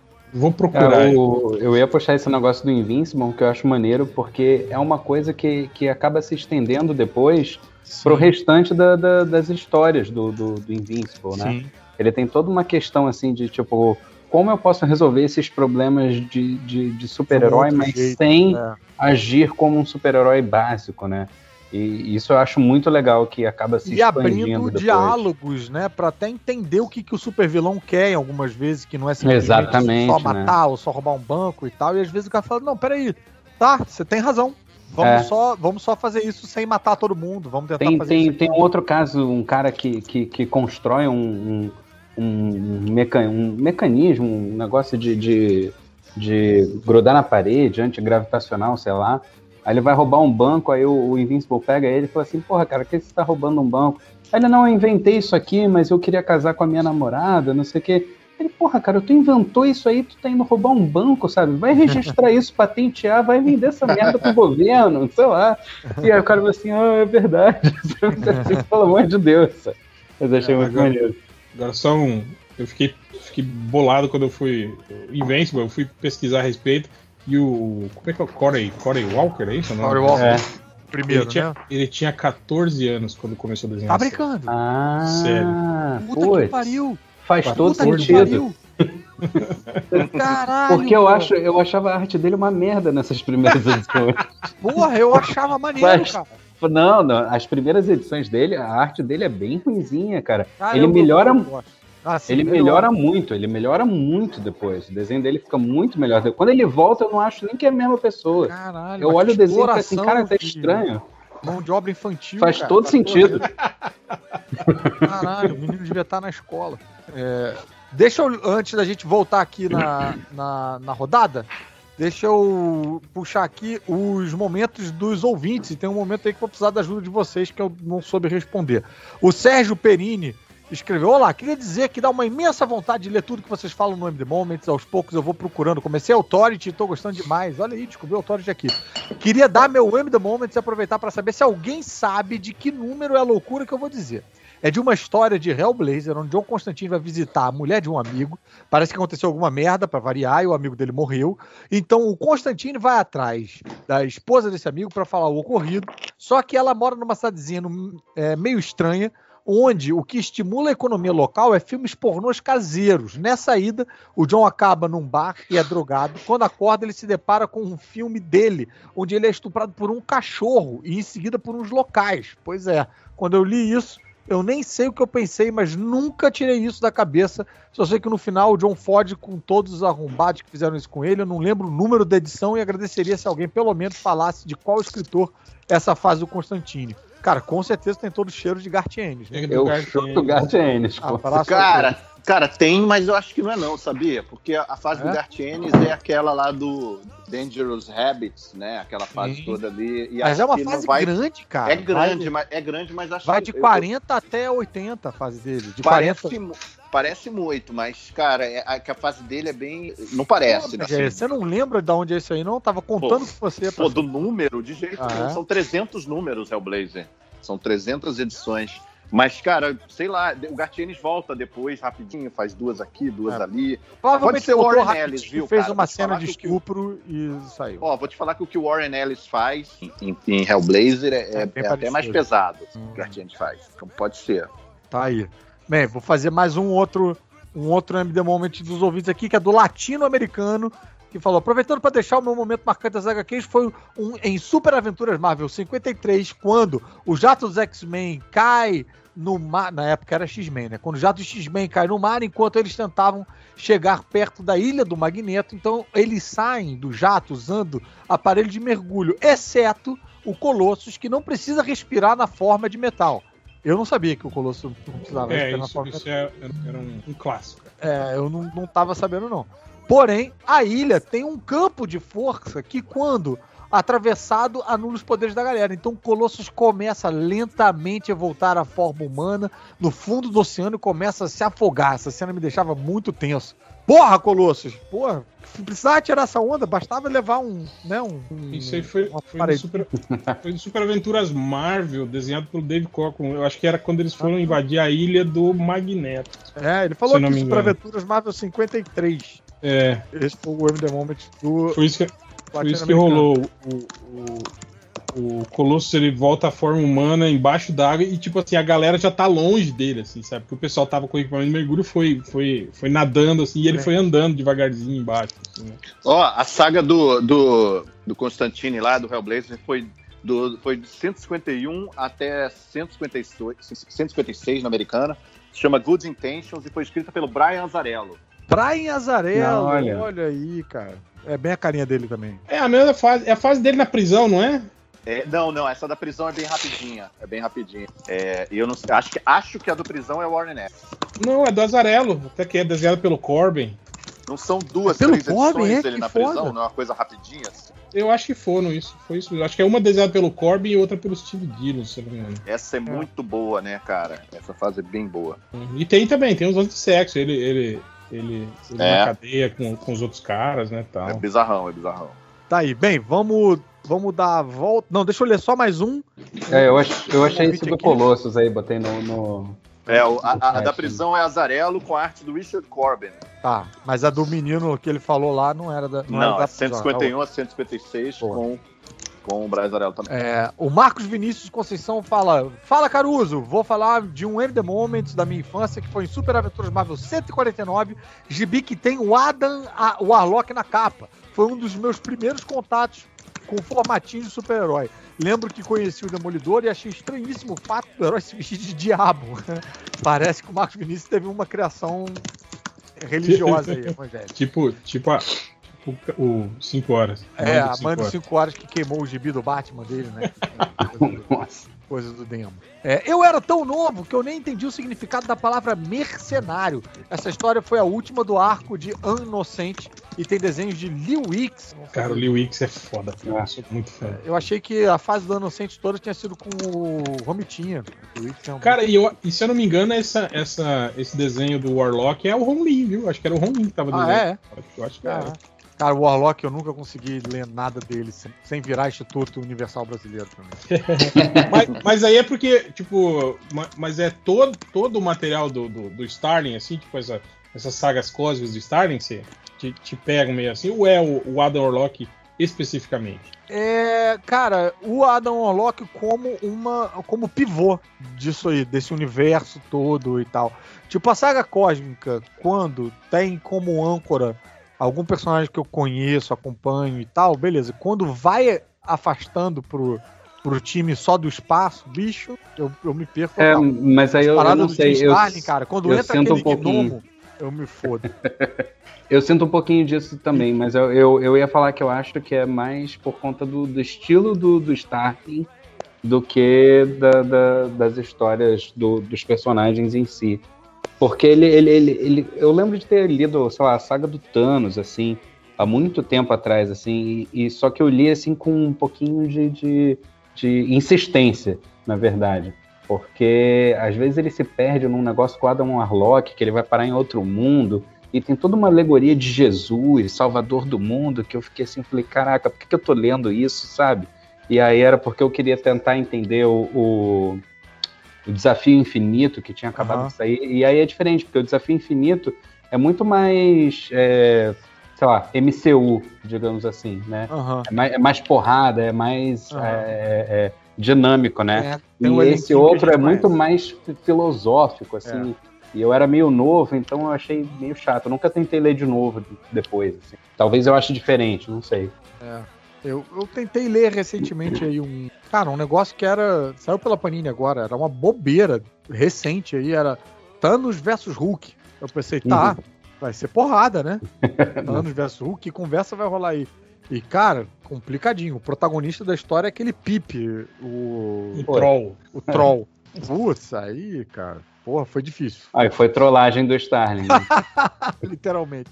É, demos a volta e agora a gente come... é, a gente tinha começado com um change, né? É. E a história do Hellblazer é do Azarelo mesmo. Ah. É, é na edição 154, essa, essa história que ele, que ele é. Tá. A específica aí do- da cidadezinha. Do... É. Tá. É, então, depois do change, tinha sido o Cadu, não é isso? Acho que fui eu, é. Então vai lá, Cadu. Então, vou, vou pegar esse outro MD Moment. Essa semana eu falei do, do- daquela minissérie do Loki, que Aham. foi desenhada pelo Esad Ribic, não sei como é que fala o nome dele. Mas é foi uma minissérie de 2004, assim. E aí acabei relendo ela, né? Eu tenho ela aqui, acabei relendo. E, e lembrei o quanto eu gostei dela. O quanto eu achei ela boa, né? Porque, assim, a princípio ela não é muito... Ela não, não faz parte da cronologia oficial do Thor, assim.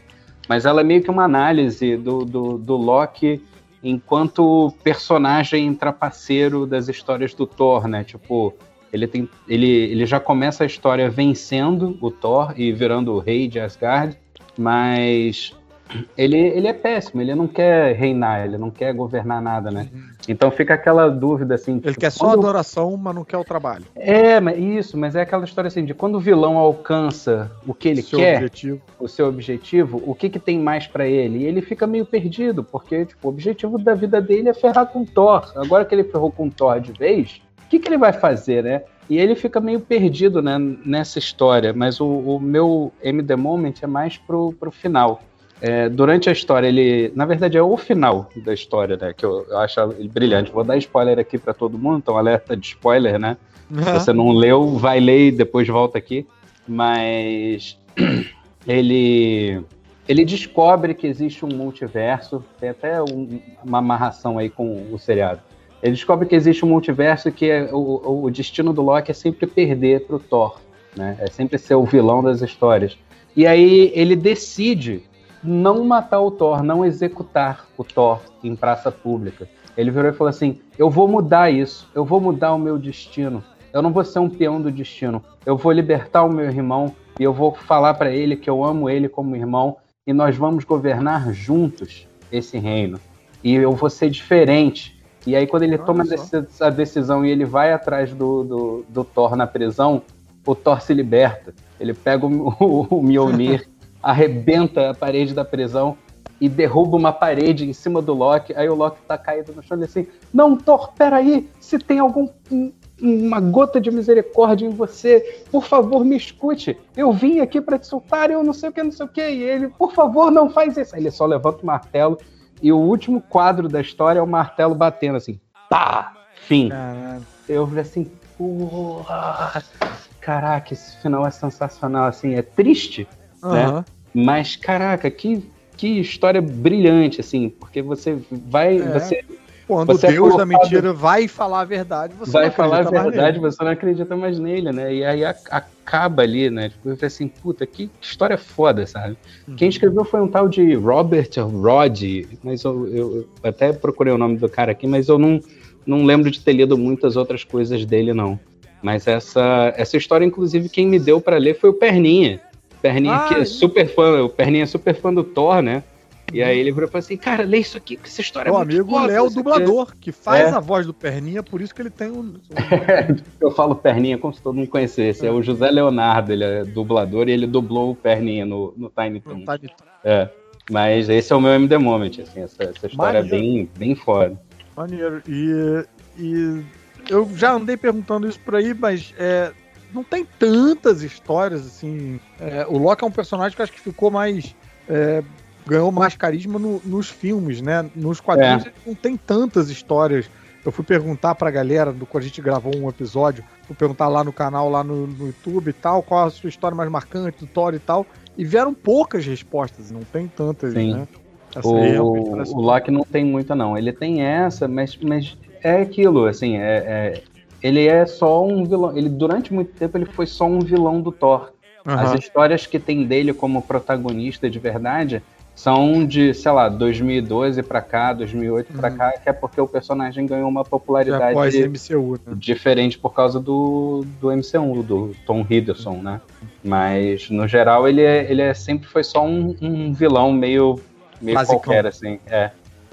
O Hel, sua vez. Opa, é, cara, eu vou falar uma, é, uma que, que foi que me abriu a cabeça para a existência de novos mundos, novas realidades, novos personagens, que era, é, é uma, era uma revista de 1980, eu era realmente muito criança, mal, tipo, tinha acabado de começar a ler, é, e apesar de que eu tenho até hoje a primeira revista que eu comprei em banca, que foi em 79, eu tenho ela até hoje. Caramba, qual que é? É o Herói da TV número 1. Uau! Ó, É tipo a moeda do, seu- do tio Patinhas. É, né? é, Começou pelo falei, número um, né? Eu não, eu não, não li, Ma- eu não li Mônica, né? Eu, eu comecei direto Foi nos- direto lá. super-heróis, é. Então nunca, nunca consumi tipo Turma da Mônica, por isso que eu não, tipo, eu não. Então não você é muito. um daqueles que. Um dos poucos que pode dizer pro Maurício de Souza que você não foi alfabetizado por ele. Não, não fui. E é até engraçado isso, porque eu vejo todas as pessoas se emocionando com, né, com laços, com os, os graphic, os, os, os Graphic graphic MSP. E pra mim, tipo, são, né, eu não tenho esse apego emocional, assim. Ok, tal. Eu tô, Meu Deus, você tá morto por dentro, não sei o que, olha aqui, ó. História do Bidu. Ah, tá. É. Pô, legal. Mas deixa, deixa Luca Fage e Vitor Cafage fa- fazerem uma, um laços com heróis da TV pra ver se o Ah, aí, aí sim. História, histórias de, de, de cachorro de, de super-herói. Ah, é. Um dos meus MD Moments foi, É, foi o, esse, foi a morte do Cripto, é. né, cara? Lá lutando contra o homem do. Mas voltando. Era uma revista que ficou circulando na minha casa durante um tempo, quando eu era criança. E eu pirava. É óbvio que naquela época os super-heróis que eu conhecia eram os super amigos da TV. E aí essa, essa história era sobre a morte do Batman. E tinha uns personagens diferentes. Tipo, era um Robin com um uniforme diferente. E, e- e não era um garoto, era um, um adulto já. Tinha um lanterna verde que era de roupa vermelha e eu achava que tinha pintado errado, né? Eu falei, pô. é.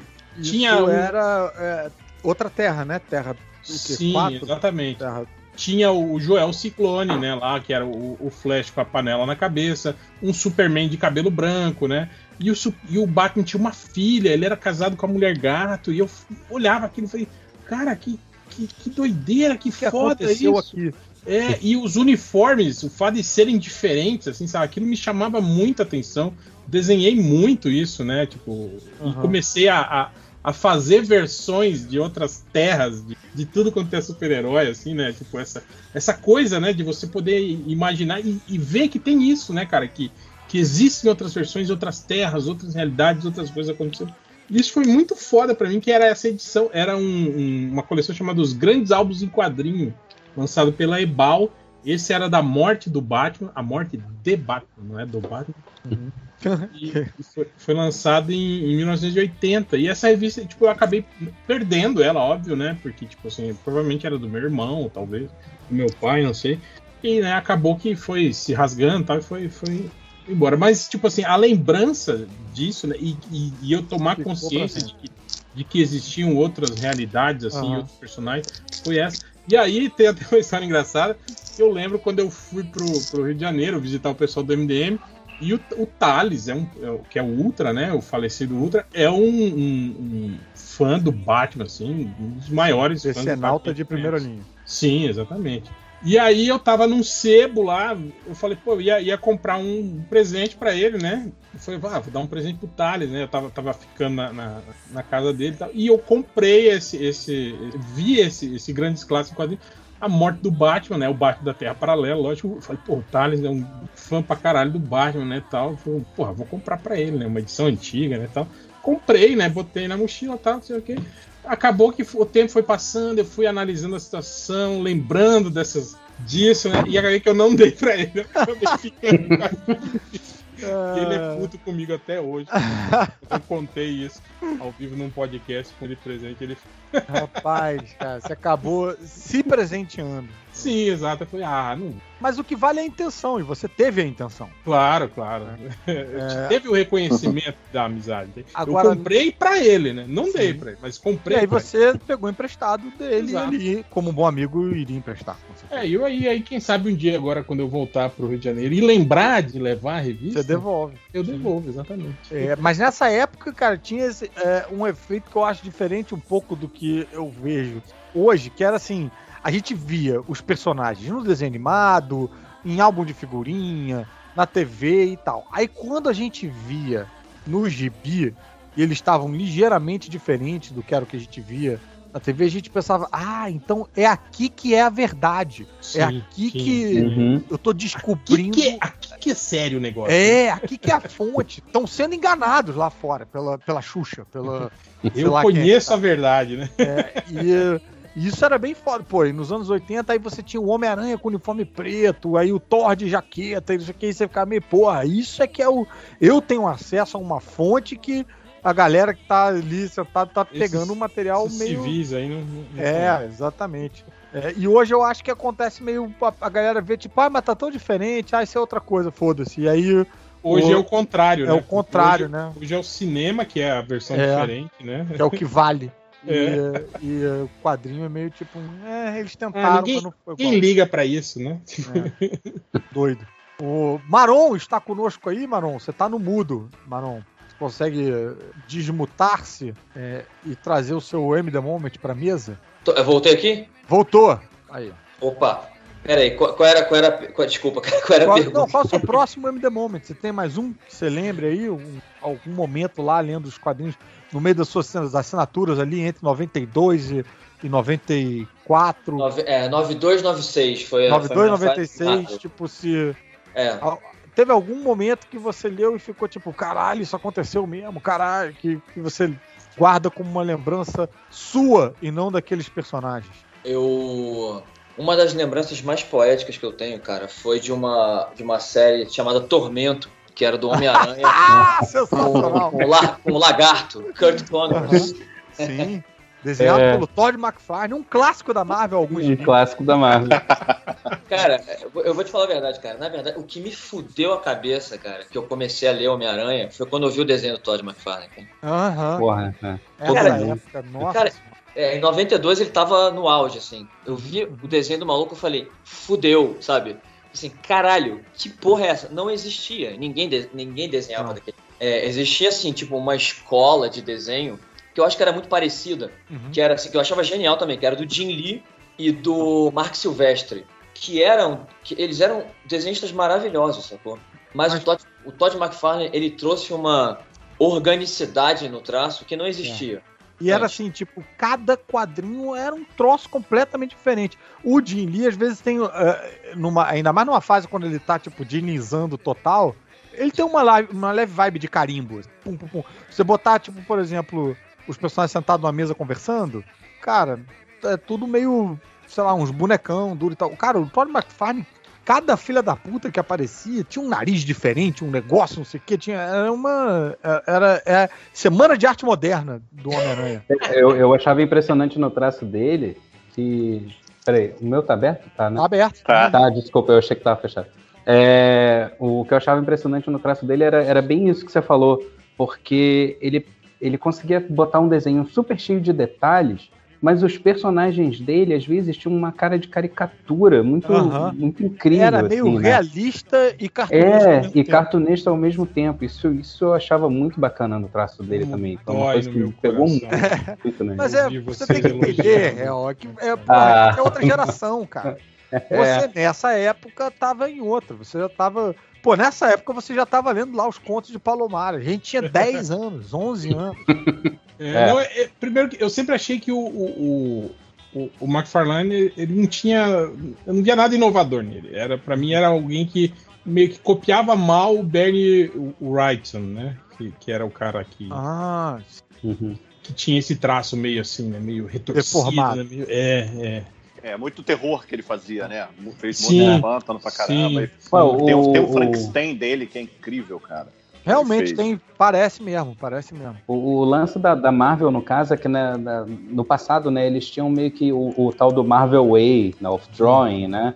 Que era quase como essa coisa do, do- da Maurício de Souza Produções, né? Todo mundo tem que desenhar muito parecido, né?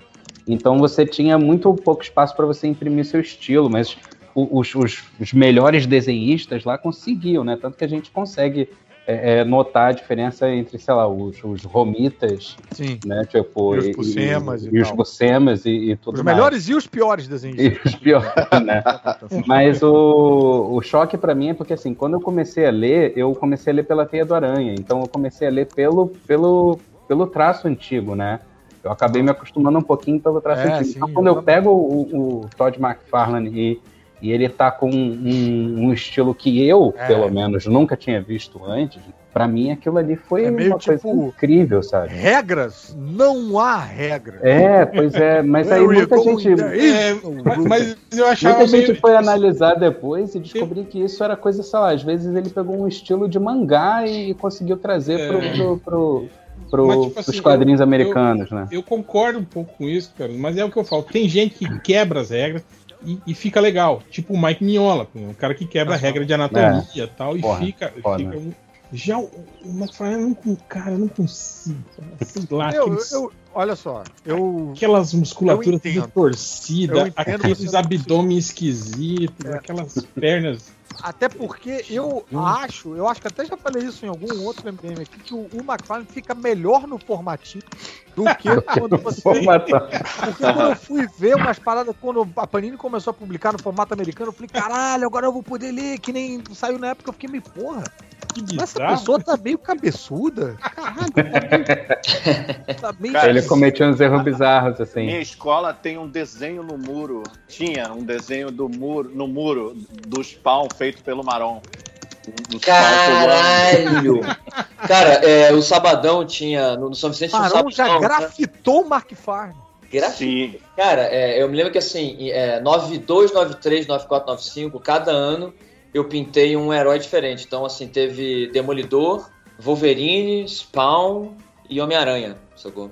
Cada ano eu, eu, eu, fiz- eu fiz um herói diferente. Eu lembro Mas- desse spawn aí e uma foto incrível do moleque com, sei lá, 14 anos, de short do lado do, do desenho, todo orgulhoso, assim. Todo- Cara, eu tenho essa foto todo satisfeito ali, cara. Caralho! Aí, se eu achasse essa foto agora, ia ser bem emocionante, hein? Pô, que, que infância e adolescência feliz vocês tiveram, porque eu não teria coragem de posar feliz do lado na parada dessa, porque eu- nessa época eu escondia, eu tava dentro do armário ainda, eu escondia, eu tava, eu, eu tava tentando a cura nerd. Eu não, não contava pra ninguém que eu gostava de quadrinhos. Cara, eu pedi pra desenhar, mas não deixaram, olha isso.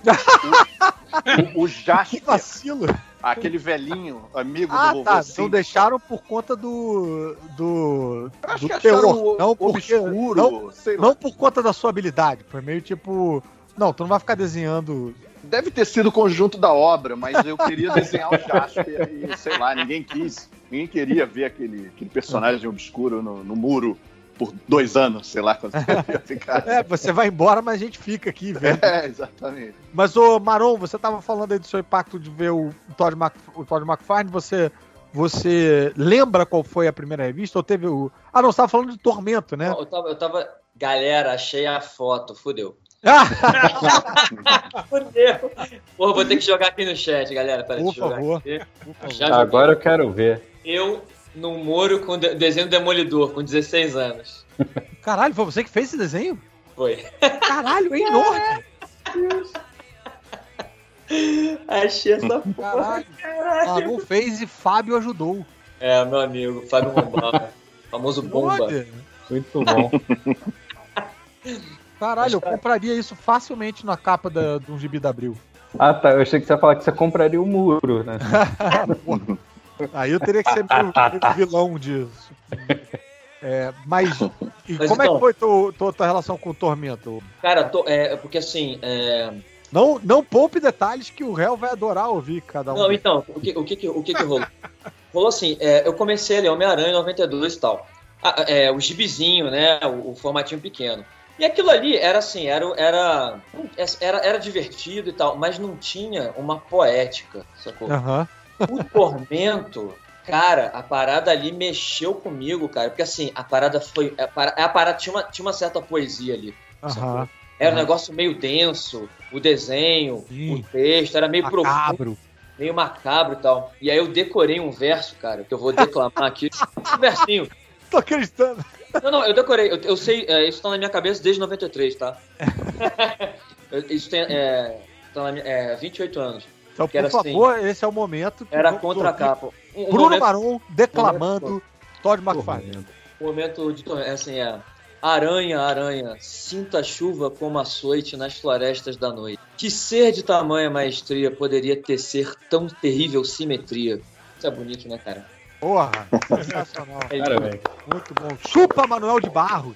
Chupa, mano, de... Porra. É, me lembra também a, a, a última caçada de Kraven, né? Que também, Também tem tem umas paradas esse, assim, né, cara? É. Mas, O, o Demetrius, ele é muito, muito engraçado porque ele é o autor lá da, da Liga da Justiça Internacional, que é engraçado pra caralho, mas ele gosta de umas paradas também, porra, Eruditas. essa de Jafan, maluca e tal.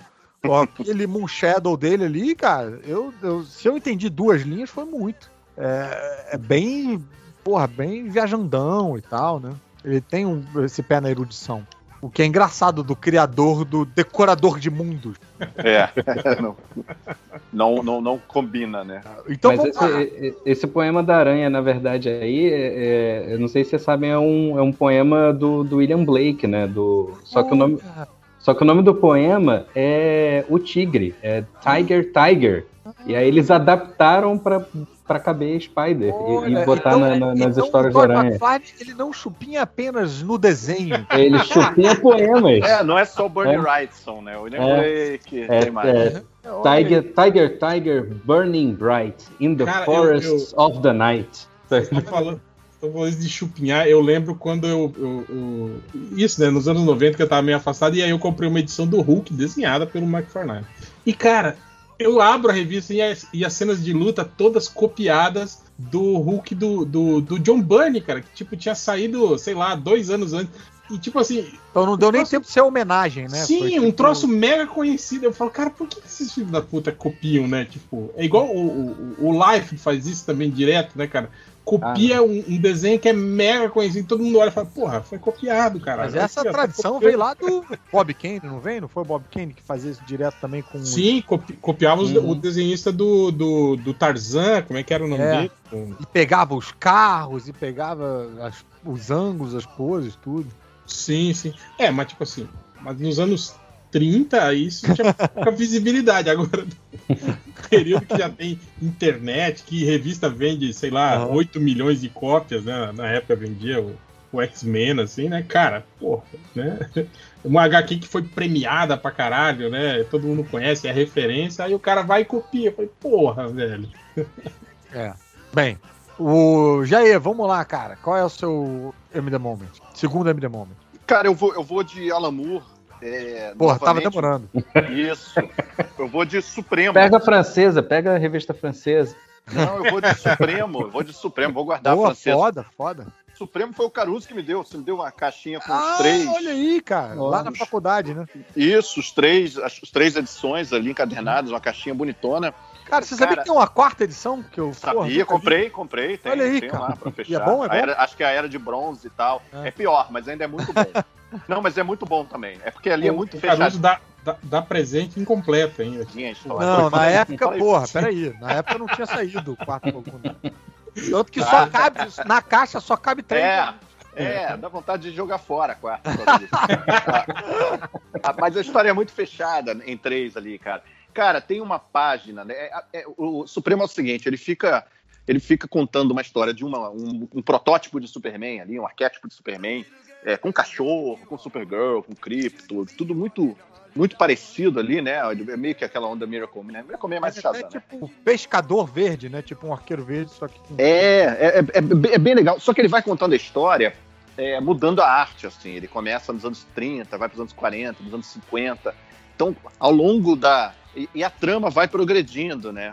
É, mas o texto e a arte são de décadas dos quadrinhos ali, década de ouro, da, da- da era de ouro, era de prata. Então, assim, tem, tem frases absurdas, assim, tipo, tem, tem uma frase machista, ele falando, ah, o seu cérebro feminino nunca entenderia, sabe? Umas coisas assim, como se fosse dos anos 30. Tinha, bizarro, tinha várias histórias assim do Super-Homem. Tinha, tinha, era, era, era bizarro. E aí ele vai atualizando, é, é, vai atualizando a trama e tal, e chega num momento, cara, que chega nos anos 90, e, e ele, ele zoa todo o quadrinho dos anos 90 de super-heróis lindamente em uma página, Aham. porque o protagonista, o Clark Kent ali do, do Supremo, ele é quadrinista. Então, dentro da, da história, ainda tem uma paródia dentro da paródia. Ele, ele, ele, ele mostra uma página que ele fez de um personagem que ele tem, que é tipo Supremo também. E aí, essa página é uma parada muito anos 90, assim. É o cara. É a morte do. Tipo, não lembro o nome. Do Omni-Man, sabe? Sei lá, uma coisa assim. A morte do Omni-Homem. E aí ele tá arrancando o próprio coração pra morrer. E é um drama, assim. E a, e a página tem assim: vou arrancar meu próprio. Ele narrando enquanto ele arranca. Vou arrancar meu próprio, meu próprio coração com uma frase que justapõe erudição e poesia e tal. E embaixo, assim, um um quadradinho com uma citação tipo de um William Blake em, em itálico. Cara, muita coisa rolando ali. É, tipo uma- uns 15 elementos ao mesmo tempo de todos os piores clichês dos quadrinhos dos anos 90. E eu acho, cara, essa página é uma maestria. Tô procurando aqui no Google pra mandar pra vocês verem no chat. Bicho, e eu, eu me lembro quando eu li isso que eu fiquei muito impressionado com a, a, a, a descrição cirúrgica que o Moore faz dos anos 90 dentro dos anos 90, porque esse quadrinho foi publicado, se não me engano, em 98 ou Pois é, 99. cara. Ou seja, ele foi escrito, sei lá, em 97 ou 98. E, e normalmente, para a pessoa ter essa clareza, essa visão, normalmente existe um distanciamento aí necessário, né? Para você enxergar uma década entender o que, que foi aquela década. E o Alan Moore dentro ali da parada, o cara é tão fora ali da caixinha que ele toma esse. Ele, ele, ele tem essa viagem extracorporal e, e ele tá com o dedo no pulso do, do zeitgeist do momento ali, de tipo, definir isso que a gente tá vivendo ali agora, enquanto a gente tá vivendo. Pô, Eu, eu ia até dizer assim, mais, mais ou menos até, porque a- a- na época dos anos 90 também, mais pro finalzinho, muita gente já estava reclamando dos anos 90, né? A gente tem o- É. o, o, o Reino do Amanhã, que é uma crítica já Sim. ao- ao- aos anos 90, né? Tipo, Cara, mas esse- do jeito que o Alan Moore faz ali no Supremo. Ah, cara, sim, é, né? mas é aí uma- é o... Tá, é- entendi. é um tratado antropológico, assim. Ele tá muito Ah, consciente. Mas né? aí é o A- Alan Moore, A né? piada já é, tipo assim, ele, ele, ele ser contratado para revitalizar um personagem do Rob Live que era É. nitidamente somente uma cópia do Superman, que não tinha, tipo assim. É. E aí ele Uhum. fala: ah, é cópia do Superman? nenhuma. Então vamos fazer a cópia do Superman mesmo. Eu ia falar, inclusive, ele tá criticando os anos 90, que é culpa dele, né? Na verdade, se você for parar pra pensar. To- Total, total. Mas ele reclamava. bastardos. Cara, eu É, lembro dele, exatamente. sei lá, em 93, reclamando, falando, cara, eu É. não teria feito o, rei- o, o Dark Knight Ótimo. Return do Cavaleiro das Trevas Né? é, se eu soubesse Não, é o- que. Ótimo. É o não, per- perdão, foi, é, essa é uma frase de Frank Miller, eu ia falar errado. Aham. Confundi, confundi. Tá. Não, Mas que tá na Não, mas mesma eu vou- linha de eu- raciocínio. O Frank Miller falou que não teria feito. Não teria feito Cavaleiro Cavaleiro das Trevas se, se soubesse que isso ia influenciar tanto todo mundo, ia ter tantas gerações de heróis rangendo os dentes. É, mas, mas o que a gente fala é isso, quer dizer, a culpa não é exatamente dele, sim culpa É. de quem inter- interpretou errado. Ou quem, A quem culpa é só, do Grant Morrison. pois só é. se apegou ao, ao, ao, ao, A- a ao esse superficial, né? Ao É, eu, li superficial. uma, eu li uma entrevista do, do Moore falando sobre o Watchman e ele, ele dizia justamente isso. Ele, ele, ele falou basicamente a mesma coisa também. É, é, ele falou assim: Eu não escrevi o Watchman é, é, para as pessoas copiarem exatamente daquele jeito, né? Na verdade, é que ele, queria, ele, ele diz que o que ele queria fazer era mostrar para as pessoas que você pode fazer qualquer coisa com, esse os personagens de quadrinhos, com aqueles personagens de quadrinhos. Inclusive o que ele fez. Inclusive ser uma coisa, inclusive o que ele fez. Então ele queria que as pessoas vissem o Watchmen e, e pudessem, sei lá, tipo, se libertar um pouco mais na hora de escrever quadrinhos. Só que aí ele percebeu que ao invés de libertar os outros escritores, ele, eh, todos eles entraram numa caixinha só, que era a caixinha de vamos ser sérios e ranger dentes, né? Tipo, é isso. É, eu, eu tenho uma declaração dele sobre o Rorschach, né? Que ele fala que Uhum. assim, uma, uma legião de pessoas acham o Rorschach o, o herói da, da série. E na verdade ele queria mostrar o quão o personagem era, era, era ridículo, assim, né? Era, era, era, era imbecil, era, era maluco, né? Era pra Uhum. gente zoar ele. É, nunca foi a intenção. Que na verdade era uma sacanagem com o Steve Ditko, né? Que também era um, era, era um, um cara meio maluco, assim, conspiratório, né?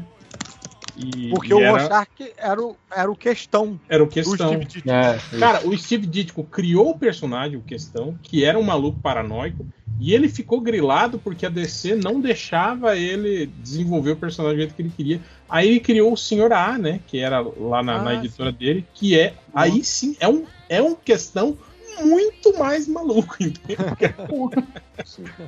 É. Não, e, e a série do Watchmen da HBO, por exemplo, lidou com isso lindamente, né? Tem um momento ali que eles vão mostrar, alguém, alguém, quer saber mais sobre o Rorschach numa palestra ali na polícia, e a personagem ali, né, que é a Miss Júpiter, é, fala, cara, a gente não tá nos anos 80, não interessa. É, tipo assim, ele- ele- ela justifica a ausência do personagem uma forma linda, assim, né? E ele é mostrado como um, pô, um protofascista ali, né, Sim. na- na- durante a E- série. E isso que vocês estavam falando, que a gente estava falando sobre a- a- essa coisa da gênese dos anos 90 e de como as pessoas se apegam ao, ao, ao superficial, assim, né? Sem entender realmente o que está sendo escrito. Cara, é, é perfeito isso que o Jair puxou aí. A série do Watchmen com o filme do Watchmen do Zack Snyder. O Zack Snyder é um produto desse anos 90. Ele é um dos anos Uhum. 90, assim que não entendeu. Ele Não não, entendeu. entendeu o Watchmen e foi fazer um filme a respeito. E aquilo, cara, ele transformou o Watchmen num filme de super-herói, com cenas posadas, com É. pinap, com Aquela quê. câmera lenta, aquela câmera lenta ali do Coruja e da. E Na, da na prisão, a luta na prisão. Não, ainda, ainda no beco, quando eles lutam contra alguns Sim, criminosos no beco. Ah, sim. Aquilo sem câmera lenta e sem todo mundo dar uns pulões e tal. Naquele momento, cara, é tão errado, é tão errado. É tão assim, você não entendeu e você tá Joel Schumacherizando uma cena que era pra ser de luta crua, no perrengue, com Aham. todo mundo meio, meio suando porque não luta há 10 anos, sabe? Cara, não entendeu nada. Agora é bonito, né? Visualmente é, É. bonito. Bem, eu vou fazer o meu segundo MD Moment, é a minha vez agora, né? E eu vou trazer então um quadrinho francês que o Jair não trouxe. É, claro que não deve ser Tá. o mesmo, mas eu Tá vou, roubando aí. vou, vou- é, vou dar, eu vou dar a minha tosse masculinizada aqui, né? No meu, Ladrão. Pra su- subir um pouco o nível. É, mas, cara, na verdade é um conceitinho bobo é, que, que me deixou ali viajando na brincadeira, que é no, no Incal do Moebius com o Jodorowsky, em que lá por uma das passagens, lá, e cara, isso assim, é meio que uma não, não ocupa nem, nem uma página inteira, eu acho, acho que é meia página. Eles encontram os que eles chamam de, se eu não me engano, de ratos psíquicos, que são ratos que quando você fica com medo, eles. É, é um ratinho só, mas se você fica com medo, eles multiplicam, viram vários ratos, ou eles aumentam de tamanho de acordo com a sua reação e tal. E, brother, aquilo é um. Eu, eu achei um conceito tão interessante e, e, e achei tão incrível a maneira como isso é, é, é jogado fora ali no quadrinho, porque os caras são tão.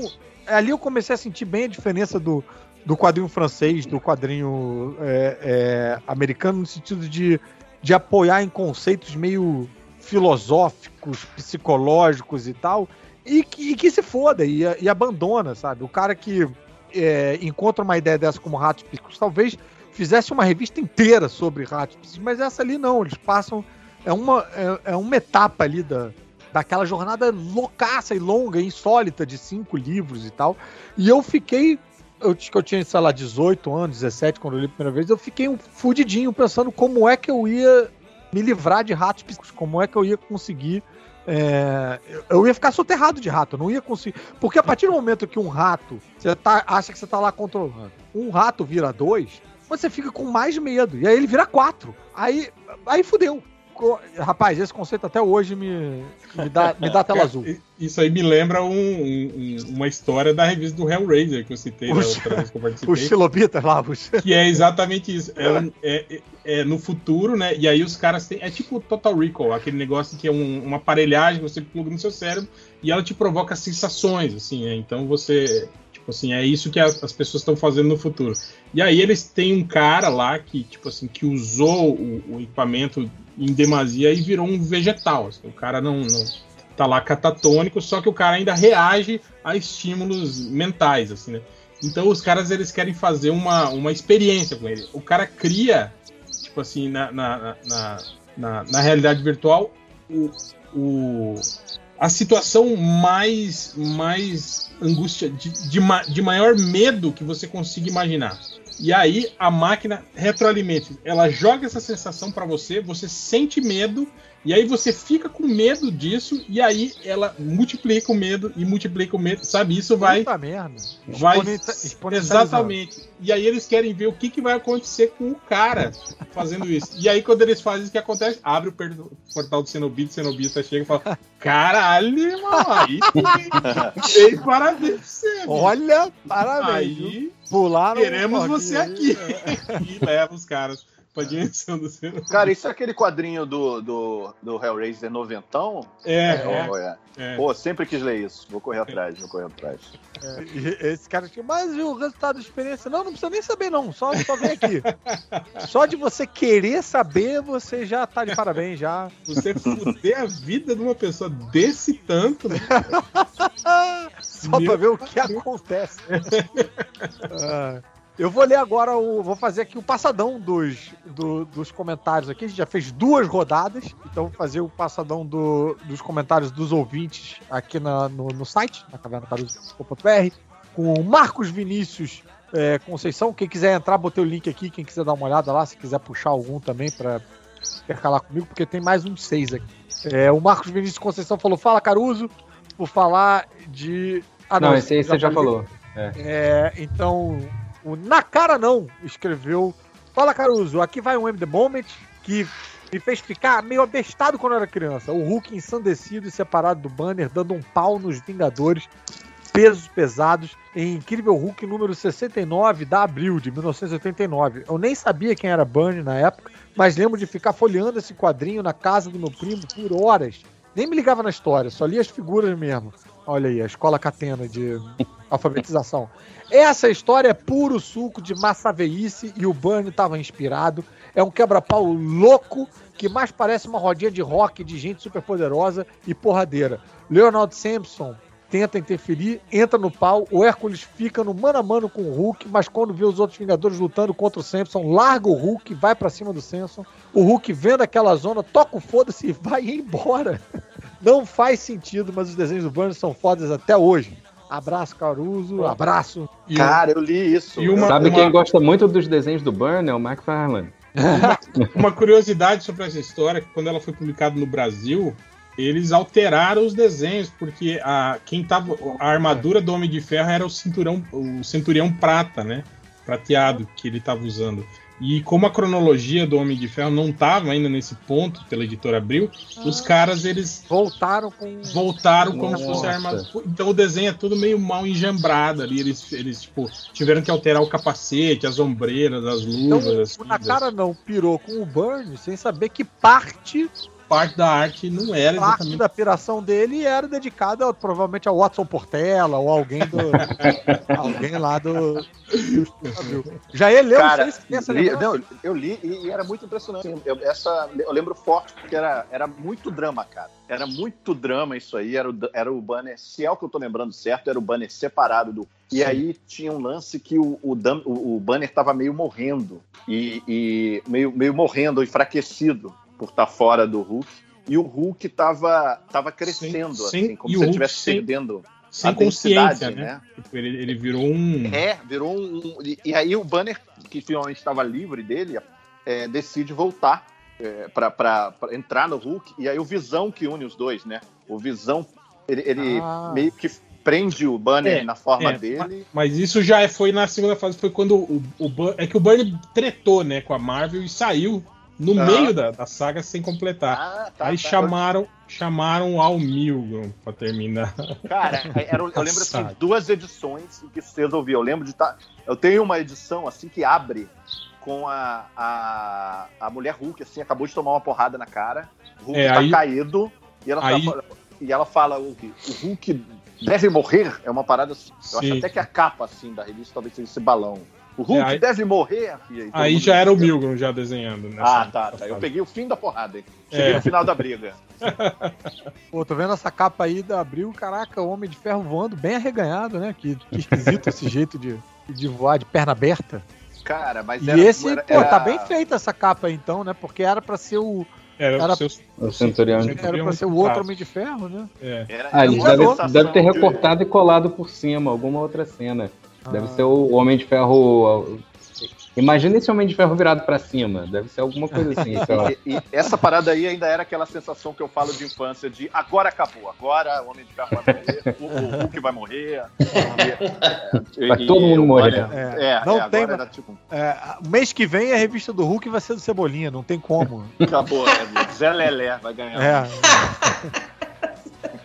o, pô, o Maron, Maron não leu essa aqui porque é 89, né? Maron tava lendo 92. Então o Maron não, não. É, é, Viu? porra. Eu não, eu, eu não vi essa, cara. Porra, que merda.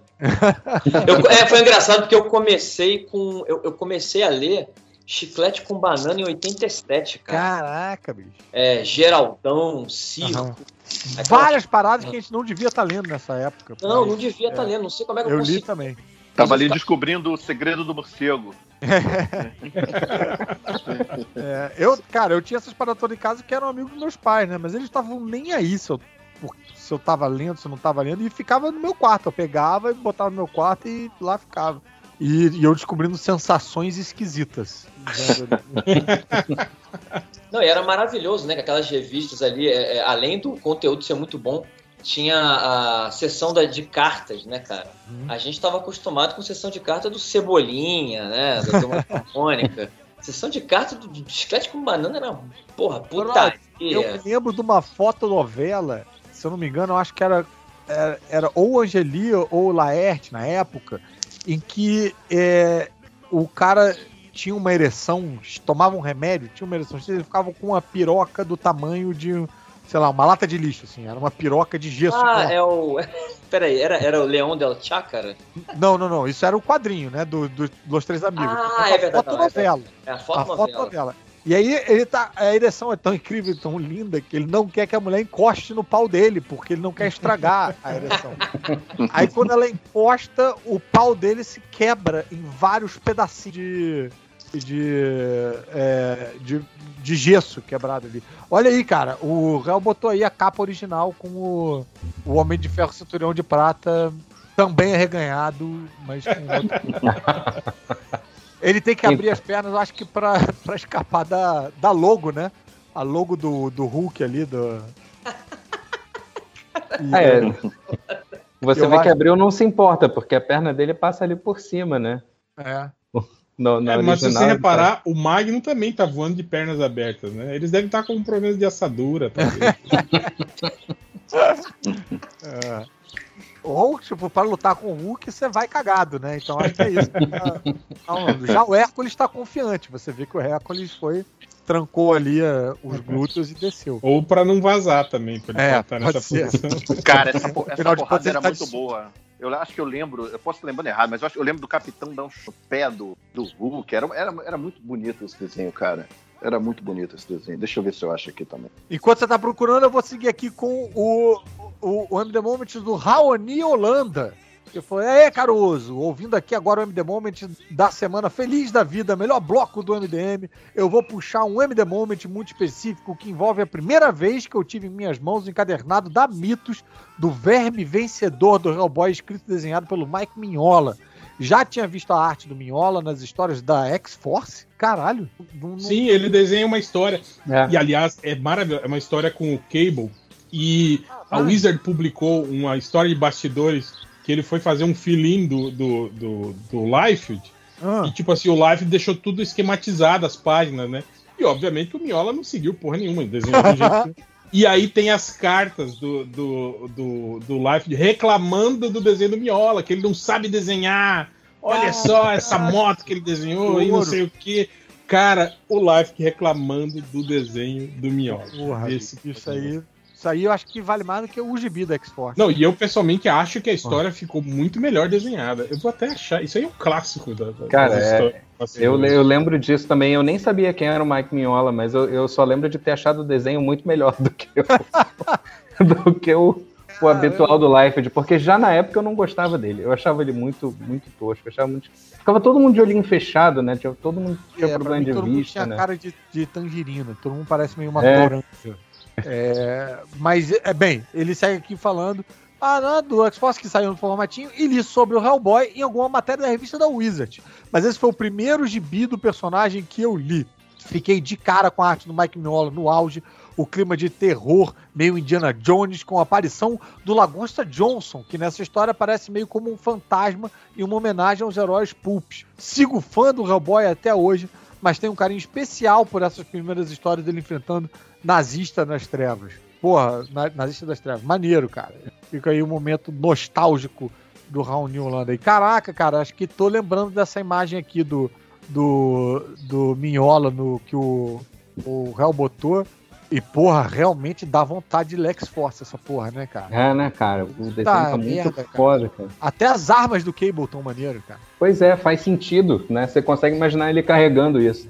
E o, o míssel aqui no fundo, passando numa, num paralelo perfeito ali com. Né?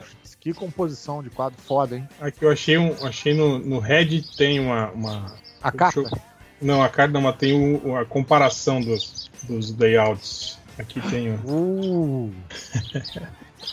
tá virando um super pop dos quadrinhos isso aqui. E ele- é legal que ele reclama, por exemplo, que o Miola desenhou tipo um Jeep e uma moto de verdade, assim, né? Não, não era aquelas coisas futuristas, né? E ele reclamava disso. O Thiago Andrade escreve aqui. é, como a leitura de comentários já é tradição no final do MDM, o MD Moment está virando o quadro inicial obrigatório do programa. E ainda bem, já que é sempre divertido lembrar de grandes momentos que vieram, que fizeram a gente se apaixonar pela arte quadricolor. Porra, o Thiago veio caprichando aí, mostrando o Nossa. serviço na, na intelectualidade. É, meu MD Moment é do final da fase dos Vingadores, do Jonathan Hickman. Ok, vou pular a, a sugestão dele. É, que Jonathan Hickman não, não merece. Não, não tô brincando. Vou, vou- vou seguir aqui.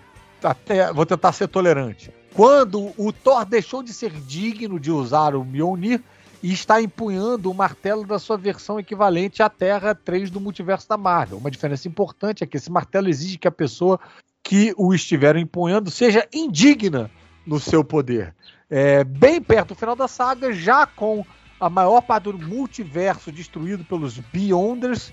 Pô, que bosta que deve ser isso. Uma equipe liderada pelo Thor vai ao universo base dos Beyonders tentar em um último ataque e é confrontada por um batedor.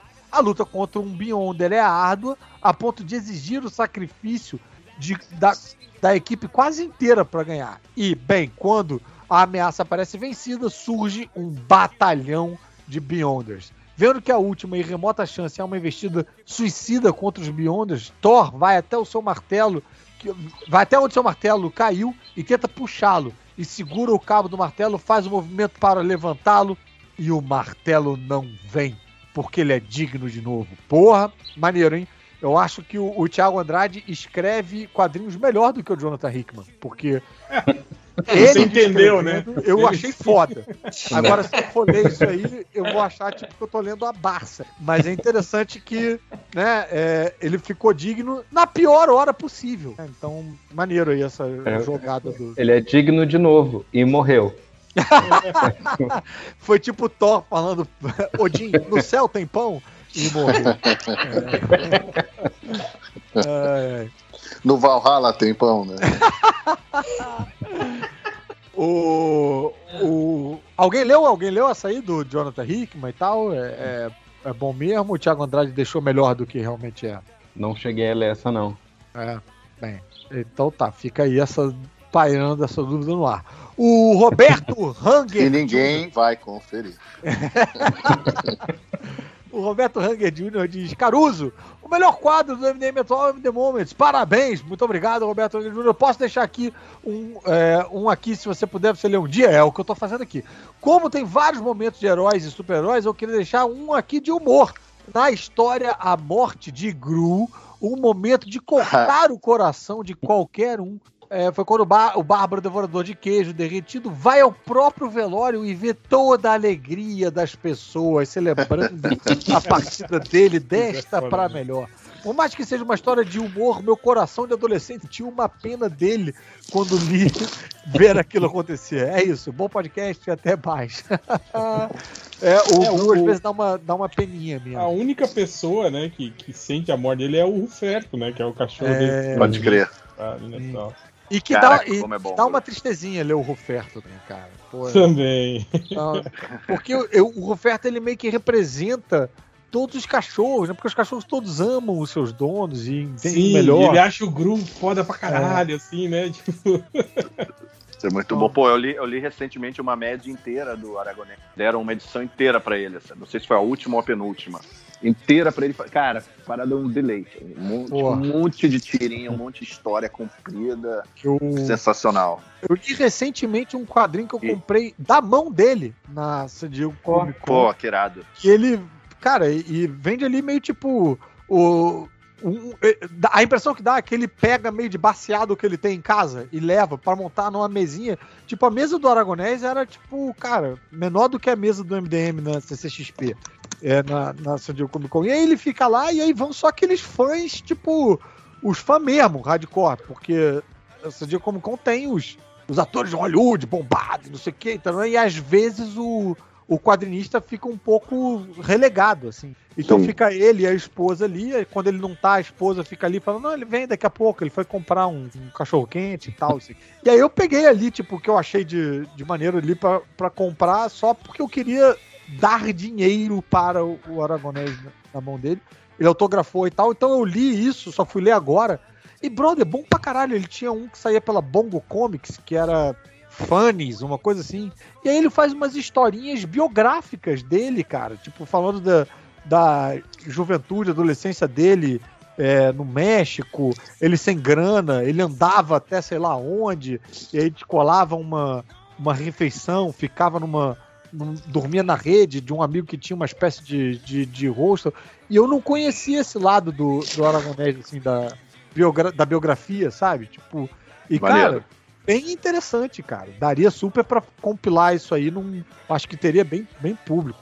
Aliás, o desafio aqui, o, o, essa vai ser a biscoitagem mais complicada.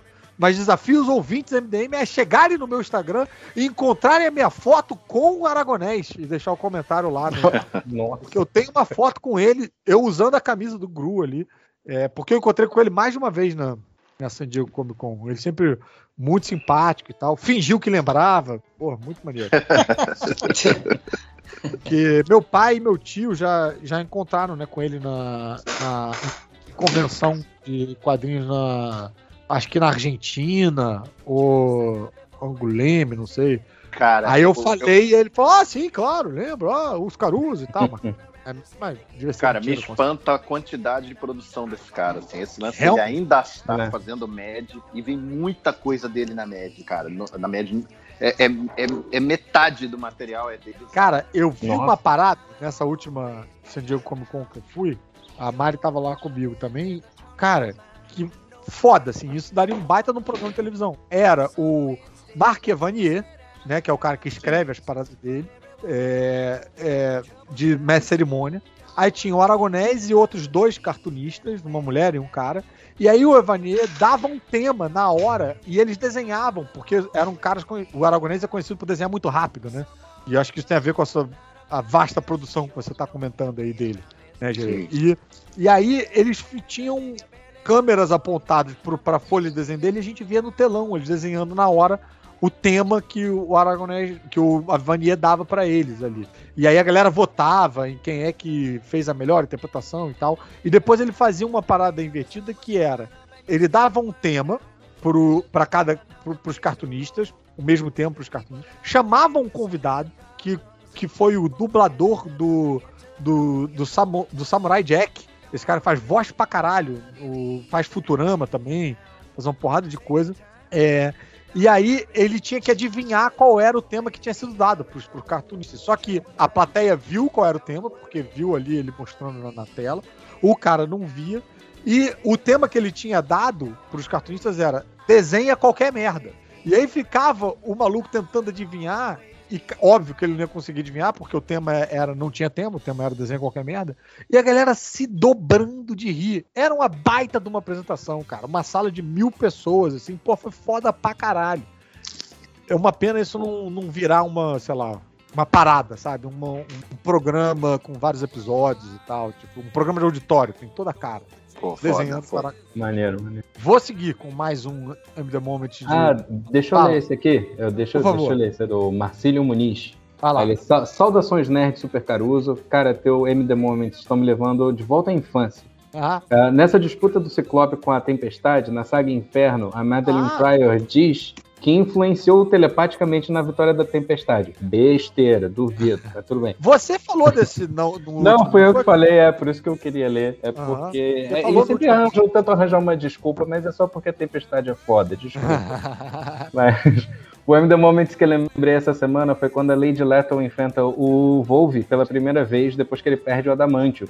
Já que a infusão, infusão foi inventada pelo pai dela, esse era o motivo dela perseguir o herói. Quando ela vê as garras de osso, ela se assusta e faz até um carinho no rosto dele e então vai embora.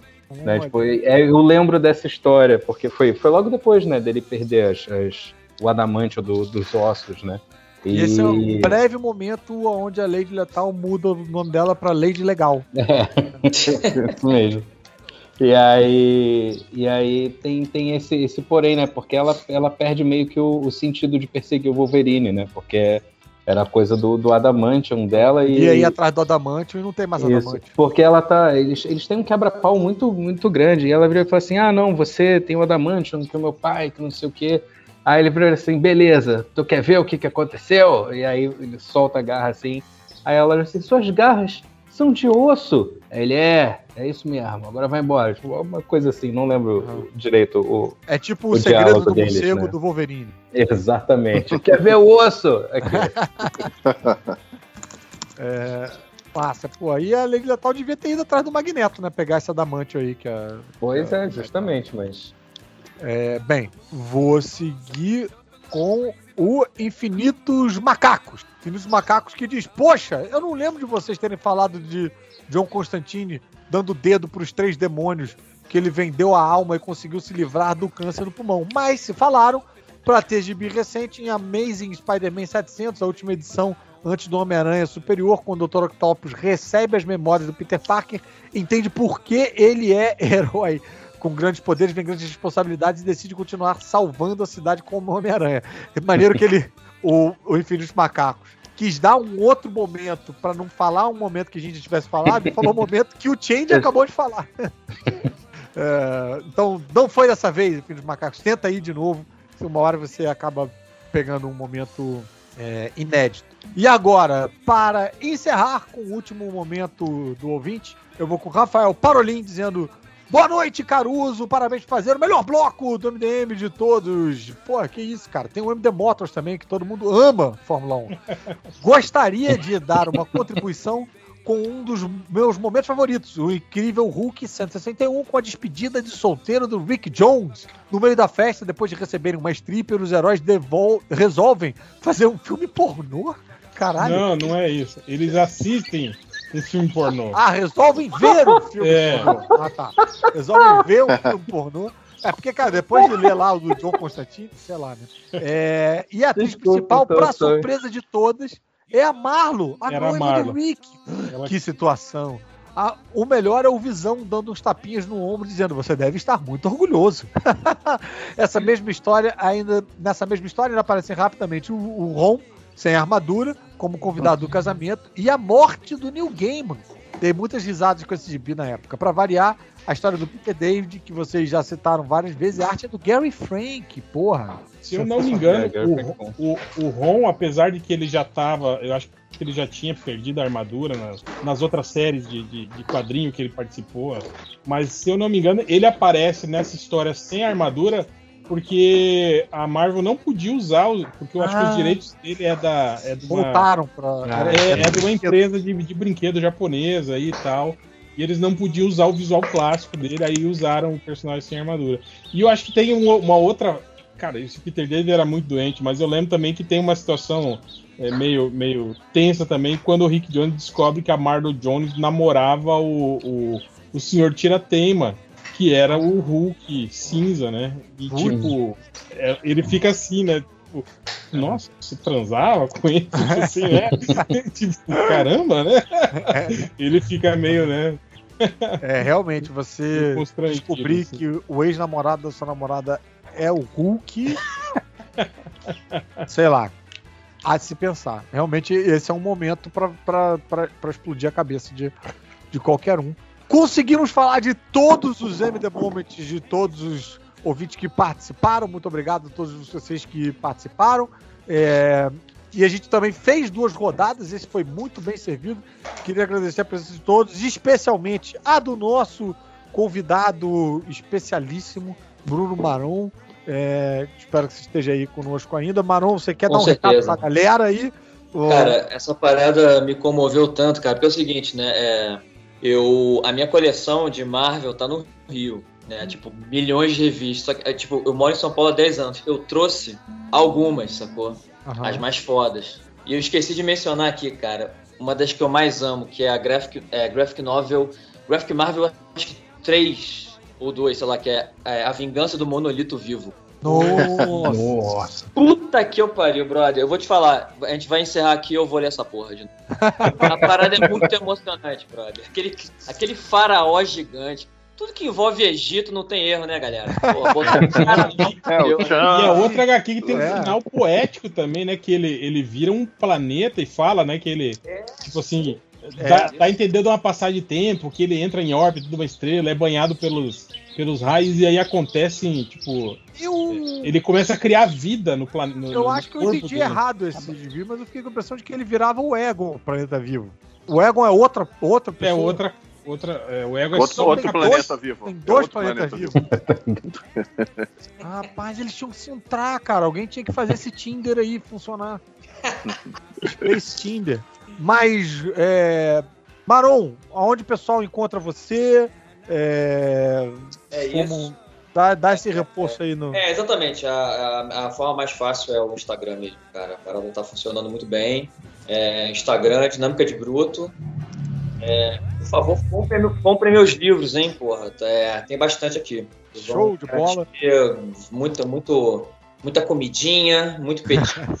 e- Tá planejando, tá planejando alguma coisa aí de, de, de próximo lançamento? Alguma Sim, coisa tô assim? planejando, cara. É porque é o seguinte, cara, olha que merda, cara. Antes da, da, da pandemia começar, eu tava com um zine pronto, chamado Piripaque na Suruba.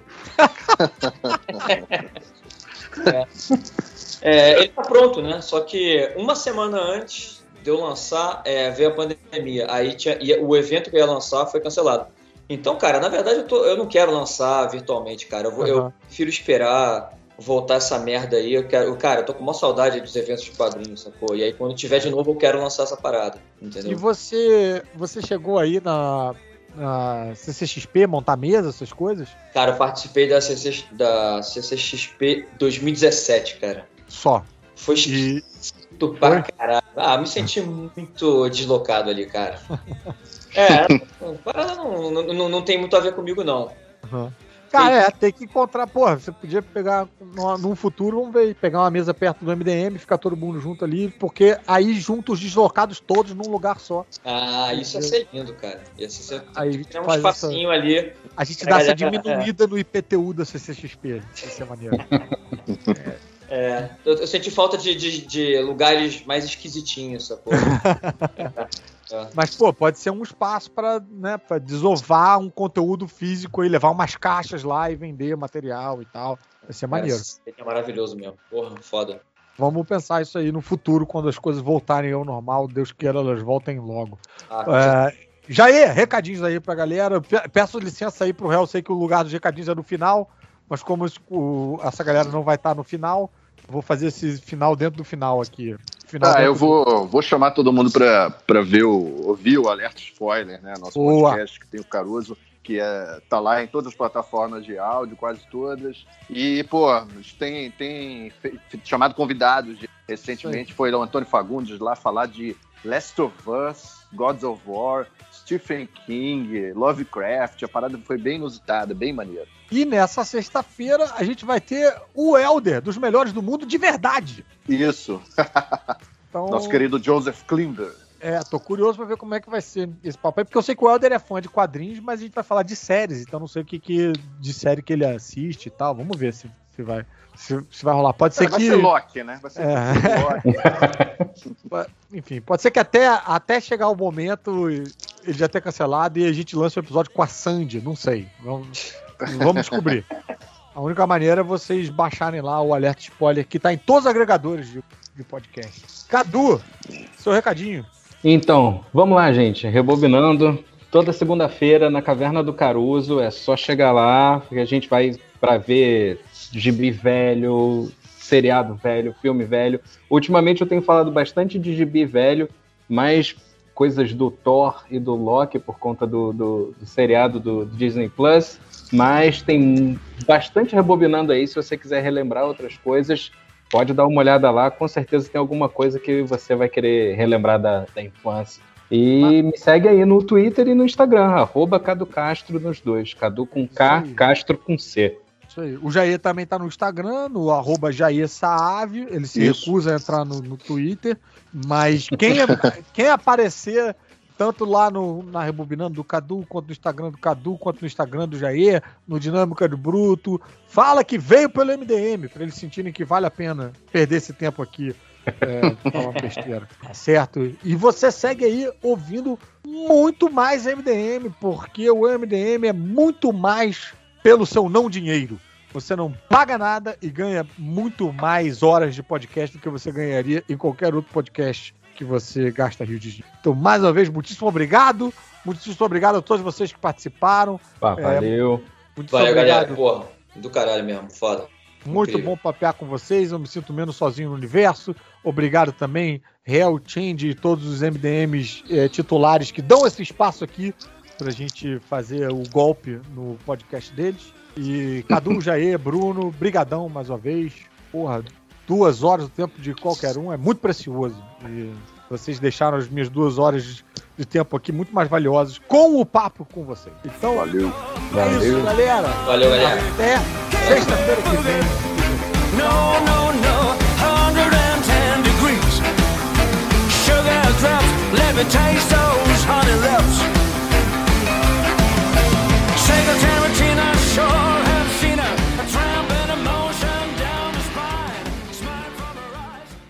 Thank you.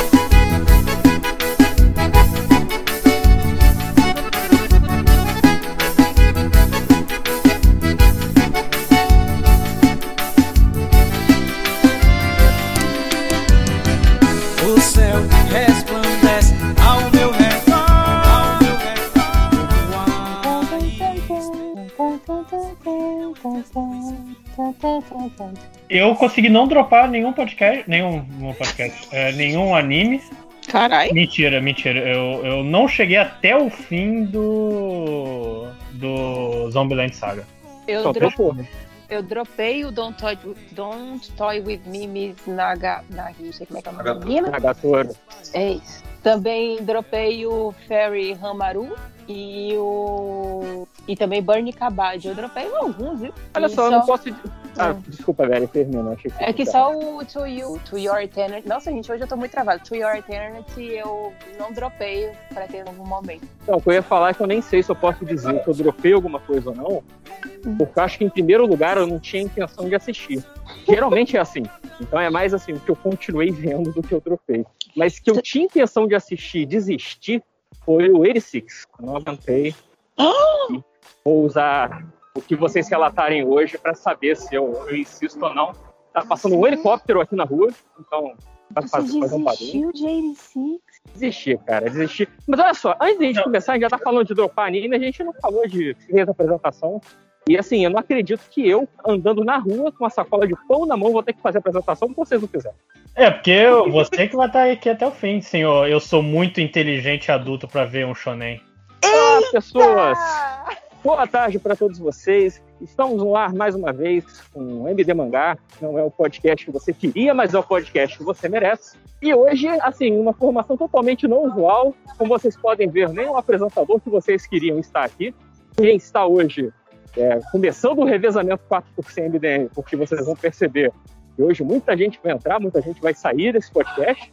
É, sou eu, Tambo, e eu estou aqui com os meus queridos colegas de mesa, Gary Félix. Boa tarde, Gary Félix. Como Boa é você tarde. está? Cara, eu tô só observando esse golpe que está contra que o Tango está dando no, no Maximus, né? Eu ainda não sei muito bem como me posicionar em meio a esse golpe. Eu acho que é uma escolha muito difícil, inclusive. Então eu vou tentar não dar nenhuma opinião sobre isso. Estamos aqui também com Lojinha. Lojinha, como é que você vai? Hoje, hoje o podcast é, é bagunça e a gente vai, vai superar limite. É, exatamente, é atingir a meta. Estamos aqui também com o Maxon. Maxon, boa tarde para você, querido. Como é que você vai? Buenas tardes. Hoje eu tô com favor, velho, eu tô tendo que deixar a porta e a janela fechada, porque de um lado barulho, do outro lado outro vizinho fazendo barulho. Aí, aqui, gente. Tem duplo malte gelada? Feijão lá, por favor. É, porque eu. Você não tá no mudo, desgraça. Tá comprando coisa no meio da rua. Não, porque eu vou ter que. eu- até eu pegar o celular, botar no mudo, tá no meio da apresentação. Não dá tempo, gente. Mas é a minha hora na fila também. Eu também não. Se o Change escuta esse podcast, ele vai, vai impedir esse bloco também, que nem o outro. É, pois é, se- se- a culpa sempre é minha, né? É o, é segundo que eu, que eu tô, tô, tô capitaneando e tá dando problema. Não é da minha, não. Obrigado. Você quer que eu capitaneie enquanto a gente esteja aqui? Não, já comprei a cerveja já. Então, é, então a gente vai falar, galera, do, que, é, dos animes que a gente viu, né? Do último animes da temporada até aqui. A gente decidiu ser inteligente. Exatamente. A gente percebeu que as nossas gravações demoram 5, 6 horas. Se vocês não aguentam é, ouvir, imagine a gente gravando. Por mais que a gente goste muito um do outro, tudo tem limite nessa vida. Boa tarde. Eu tô dando boa tarde por tempo. É... Cara, essa é a melhor vida. introdução de podcast que eu já ouvi na vida, sério mesmo. Deus. Então, gente, a gente decidiu dividir a gravação dos animes da temporada. Hoje a gente vai fazer só o recapitula, só o que, que a gente viu até aqui, o que a gente trocou, o que, que a gente viu até o final, o que, que a gente postou. E mês que vem, com a graça de Deus, a gente faz os animes da temporada que vem. Ô, Tango, Beleza? Tem um, troço, tem um troço importante também que a gente vai hoje anunciar quem foi o vencedor do Ah. último MD Mangá. Né? É, pois é. Porque os ouvintes não sei se sabem, né, mas o MD Mangá é uma competição. Eita. Tudo é uma competição se você desejar bastante. Tudo na vida é uma competição. E todo MD Mangá tem um vencedor. A gente não divulga. Calma aí, calma aí. Tá, tá, espera um pouquinho. De- Deixa eu. é, é, é, eu- Até você chegar, deixa eu. Deixa eu falar que você tá cortando com eco, tá um caos. Não, é porque é porque eu tava passando pelo corredor de casa, então agora eu já cheguei. E também devia estar mudando do. Tipo isso. É. Tipo isso. Você- tá, você tá trocando de Wi-Fi, pegando Wi-Fi. Não sei o que está acontecendo, mas deixa, eu- deixa eu continuar até você chegar em casa e tá higienizado. Enfim, o, o- todo o lance é que a gente decidiu fazer um, ser inteligente e não ocupar todo o nosso fim de semana. A gente agora, agora vai ocupar dois fins de semana para falar dos, animes da temporada. Mas a gente, ah, pô, vamos falar com mais calma, ao invés de a gente ir falando dos animes que a gente acabou de ver e assistir e ficar aquele coisa de, nossa, o tempo tá passando, a gente ainda tem que falar dos 500 animes que a gente assistiu novos, então a gente decidiu separar. E como o, o Tarso estava falando, a gente está num processo aqui de, de competição eterna. A gente, na verdade, se odeia e quer ser melhor do que os outros. E eu queria anunciar, aproveitando, que eu ganhei o último MD Mangá. Porque eu acertei o fim do Odd Taxi. Eu, eu devo dizer que eu tenho uma objeção aí com isso daí, porque Isso aí não deveria, deveria acabar, né? Começando no celular, sim. Hum. Enfim, eu não sei onde a gente parou, mas realmente o, o Maxon ele tá aqui no STJD do, do MD Mangá, falou que eu, eu peguei a informação do, do Mother Basement, é verdade, mas eu não tô nem aí. Porque eu mesmo assim, não que importa é ganhar. o que importa é ganhar, inclusive quando a gente vai vendo o Odd Taxi, o, o final fica mais claro conforme o tempo vai passando. Tipo, ah, sim, realmente. Se eu, se eu não tivesse falado, eu, eu teria provavelmente descoberto sozinho, porque pra- na minha opinião ficou bem claro que, Sério? Pra que mim, não, não eram animais. Era o, era o taxista que, que via as pessoas como animais. Peraí, a gente já então vai já, já podemos então. falar dele, então. É. Falar dele? Vamos falar dele então? O André não vai falar dele. Ah, não, é. Acho que ele não O, viu, o, não. Eu acho que ele não viu, não. Não? esperar o Tarso voltar, pelo menos. é. já aquele coisa. Então, tá aí? Ainda não? Então, é, vamos fazer o seguinte: hoje a gente tá num processo de revezamento. Ou seja, eu tenho pouco tempo pra ficar, o Máximo já vai chegar daqui a pouco. Então a gente vai espalhar os podcasts que a gente falou de acordo com as pessoas que ainda estão aqui. Então, minha sugestão, já que eu, eu tenho, eu tenho que sair mais cedo, é começar com o talvez. Eu, eu acabei de terminar, minhas, minhas emoções ainda estão um pouco altas, mas começar com o que eu acho que é o meu anime, anime da temporada, que é SSSS É, é, vai. SSSS foi, ele foi o anime da temporada, cara?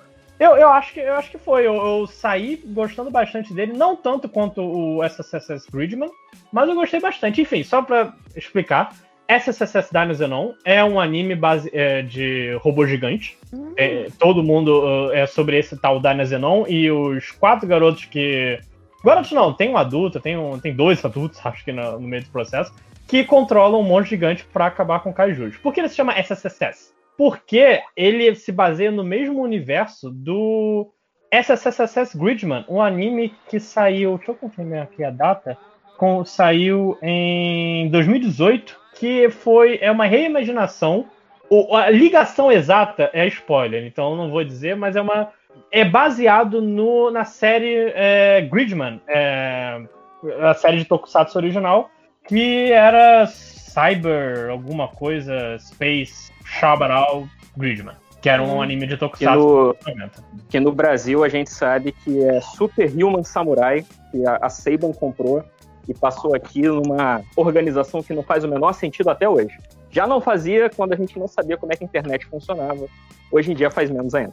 Exatamente, mas é, o que importa é que eu já aviso, é, eles diziam, ah, é no mesmo universo, só que a conexão com Gridman não estava clara. Já digo que ele se passa depois do Gridman e ele spoila coisas do da, da série SSS Gridman. Então, você pode começar, eu acho que você perde pouco do, do, do, do anime vendo o Dynasty primeiro, mas recomendo você começar pelo Gridman e depois ir pelo Dynasty. Não é muita coisa, mas alguns personagens se interconectam e você sabe o destino de um personagem do Gridman pelo Dynasty não. Mas enfim, é, eu ele, todo ele, ele, eu acho que já tem um- uma vibe grid, uma vibe SSSS, na verdade. Que ele é um anime um pouco meio, é, como é que eu posso dizer? É, é não esotérico, mas, mas o, o forma dos personagens conversando parece que estão todos num sonho.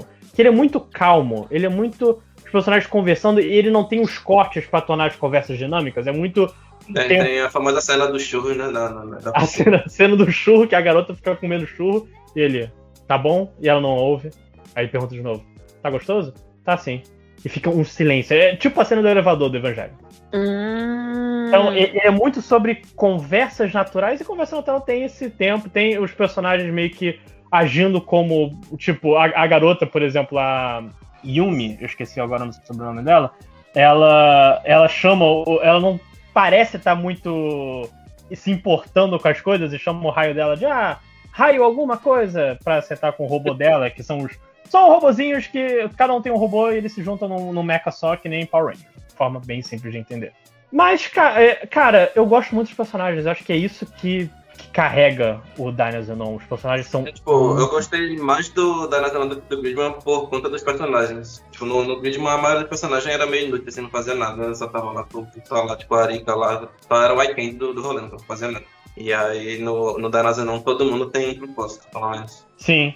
Todo mundo tem um arquinho, todo mundo tem um, um- um prote- um projeto. No, no Gridman, eu acho que os três principais são explorados, a vilã também, mas tem aqui o pessoal do, das armas que fica meio que ali. Gosto muito, são personagens muito carismáticos, mas eles não têm.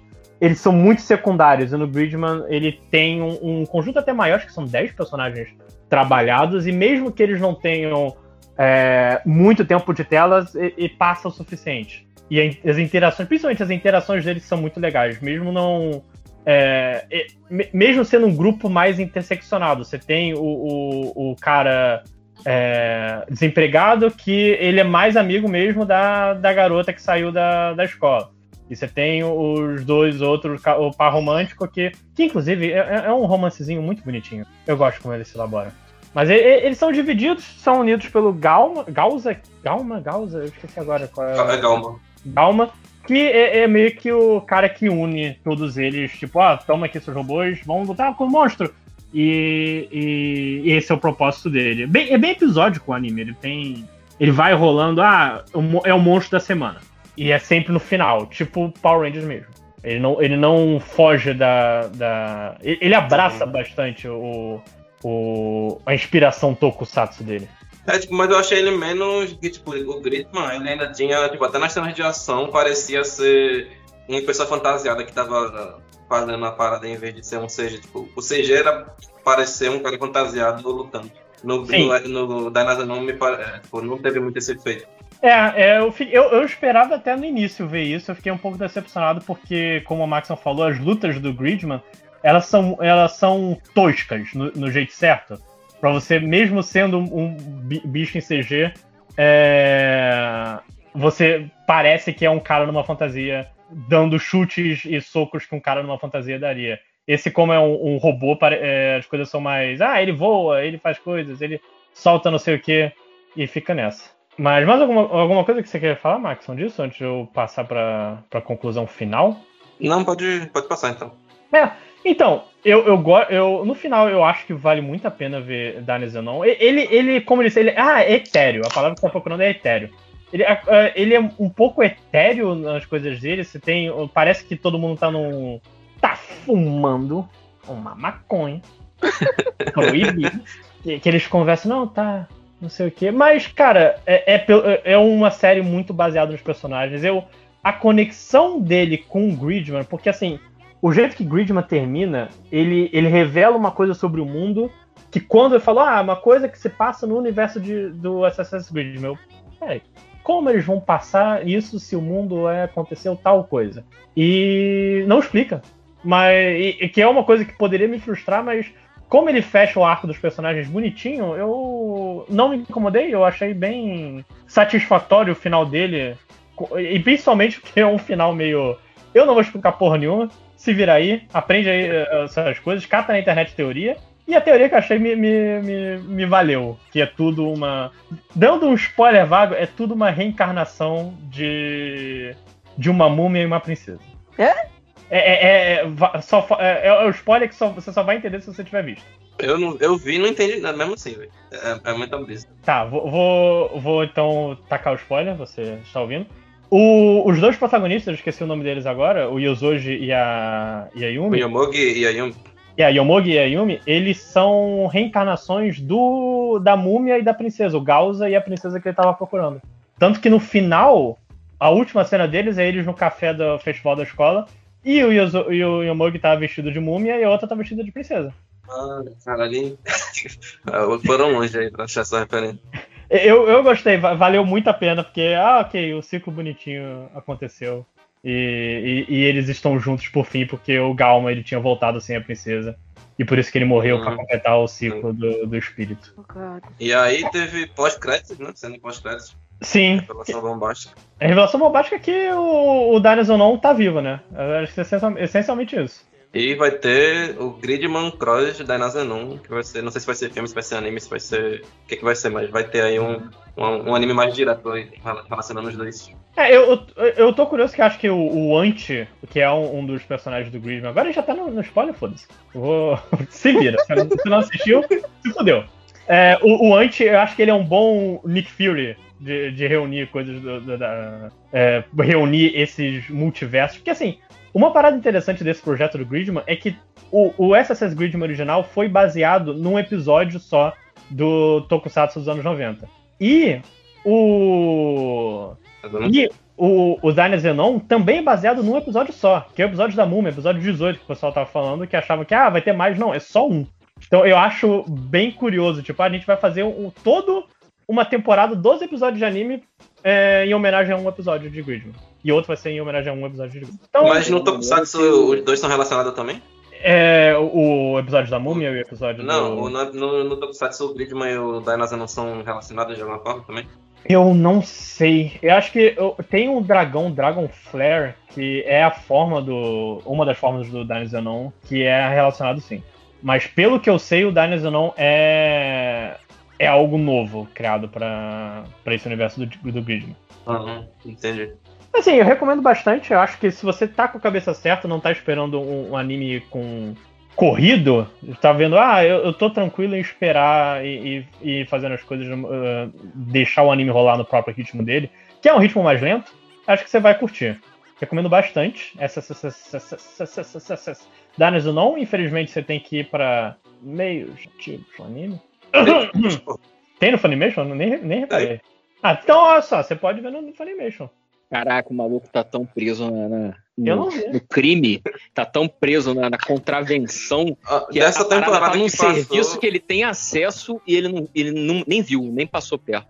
Nem passou- nem- Os nem os animes não- prefere não a emoção pra- da contravenção. Dessa temporada, os únicos animes que não tinham em lugar nenhum pra ver são os que vão sair na Netflix, que é o Shaman King e o Godzilla. Todo o resto tem no Funimation no Crunchyroll. Godzilla, inclusive, já tá. Já tá no. Já? No, no Netflix. Bem rápido. Mas eu ia Mas é comentar isso. duas coisas. É, eu ia comentar que seria muito maneiro se pegassem o espírito do Gridman e fizessem a mesma coisa com outros tokusatsu. Mas é claro que eu fico pensando nas podreiras que eu lembro, né? Então, é, eu lembro de Power Rangers, infelizmente. E eu fico imaginando, sei lá, Power Rangers tinha o monstro porco, que era uma cabeça de porco com um capacete de soldado romano que comia coisas e vomitava nas pessoas. Eu queria ver uma temporada inteira sobre esse monstro. é isso que eu queria ver. Ah, não exatamente sobre isso, mas tem um mangá que tá saindo agora, que é de Super Sentai, só que o protagonista, na verdade, é um dos foot soldiers, do, do- dos soldadinhos. maneiro, e aí ele tá querendo acabar com o gênero. É até interessante. Maneiro. É Depois o nome aí pra quem. Deixa, deixa lá no grupo do Telegram que a gente tenta colocar no post. Eu tô Ah, va- vamos sim. ansioso. O- E não, MD, MD Metal tá todas as, as músicas que a galera recomendou, tá lá, rapaz. Tá achando o quê? Aprendi com a Adriana Mello, que fez a playlist aí do, do Dorama aí. A gente tem que se emendar, seguir os bons exemplos. E, e por sacrifício, o podcast não tá no Spotify. Aí é. Aí, aí você tem que escolher, né? O que, que você quer. Escolher, exatamente. E aí, outra coisa que eu ia comentar, cara, que eu achei muito engraçado, assim, tipo, é muito maneiro. Acho que Belly me acompanha nesse sentimento, porque eu ouvi um- uns suspiros dela por aí. É, quando a gente ouve uma história de um desenho que a gente não viu, é muito papo de doido, né, cara? Não, porque no Sim. final. é, tem robô gigante, mas no final é, o garoto é a reencarnação de uma múmia. E aí eu fiquei, caraca, que louco, cara. Mas pra quem assistiu, não- não fazer todo sentido. Pra mim, continua sendo coisa de louco, velho. É, é muito brisa. Isso daí o pessoal foi fundo, sei lá, cavou pra pensar nisso daí. Talvez É- faça sentido, mas pra mim é só loucura mesmo assim. O, o garoto tá vestido de múmia, faz todo sentido no mundo. Por que ele tá vestido de múmia? De to- todas as coisas, ele tem que estar vestido de múmia. Porra, aí, aí não tem como. Bem, vamos lá, vamos passar pro próximo. Quem é que vai sair mais cedo hoje? Belly também vai sair mais cedo. Eu também vou sair mais cedo e eu quero falar de um, de um que eu acho que. Agora eu acho que ninguém realmente viu. Eu, eu falo assim, ah, não sei. Vou falar logo de tirar logo esse negócio da frente. Isso aí. Sei nem, sei nem se eu tô falando certo, se eu tô falando errado. É Koikimo, Koikinho, mas enfim. Esse é o do, do malandro pedófilo, né? É, então, exatamente. Eu terminei o anime do menino pedófilo porque eu tava querendo ver algo que fosse leve, que eu não precisasse pensar muito, a não ser xingar muito esse cara, né? Porque afinal de contas é um bro dos seus vinte e tantos anos querendo se relacionar com uma menina de 17 anos e que eles ficam tentando passar um pano do tipo, não, mas ano que vem ela se forma no colégio, vira maior de idade. Enfim, é um é um shoujozinho, assim, uma- é um romancezinho assim, bem, bem qualquer coisa, fica exatamente drama entre aspas desse cara que é apaixonado por essa menina e tipo, ele é o típico garanhão, womanizer, que é tipo meio ruim com as mulheres. Não é nem que ele seja ruim, mas ele é um cara que não liga depois. É um bonitão que, que não, não tá muito preocupado em ter relacionamentos e nem como vai lidar com essas mulheres. Ele só some. Ele é um a- boy lixo japonês. É um boy lixo japonês e rico. E aí tem essa menina, gente, eu não vou lembrar o nome de absolutamente dos personagens, mas tem essa menina que ele encontra em casa porque ela é amiga da irmã dele. Ah, lembrei, é Rio e Rio. Ri- Acho que Rio com Y é o nome do, do cara e Rio com I é o nome da irmã mais nova. E essa irmã mais nova tem uma amiga, que essa eu não vou lembrar mesmo o nome. E ele encontra na casa dele, no caso da, na casa da família, ela ele, ele, tipo, ela salva a vida dele quando ele tá caindo de uma escada no metrô e ela não deixa, tipo, ele cair, depois ela some porque ela tá atrasada pro colégio. Ele depois encontra essa menina em casa e aí ele vai agradecer oferecendo serviços sexuais pra ela, basicamente um beijo. E ela olha pra cara dele e fala, você é nojento. E aí, quando ela fala, você é nojento, ele se apaixona por ela e passa toda a temporada correndo atrás dessa menina, infernizando a vida dela, porque ela não queria ter um relacionamento com ele, ela não estava interessada por ele. Inclusive, aparece um coleguinha no colégio dela, interessada por ela, e é um cara que parece muito legal. E mesmo assim, ela fica já balançada por esse cara que fica ligando todos os dias pra ela, mandando flores, vivi bababó, querendo entrar na vida dela.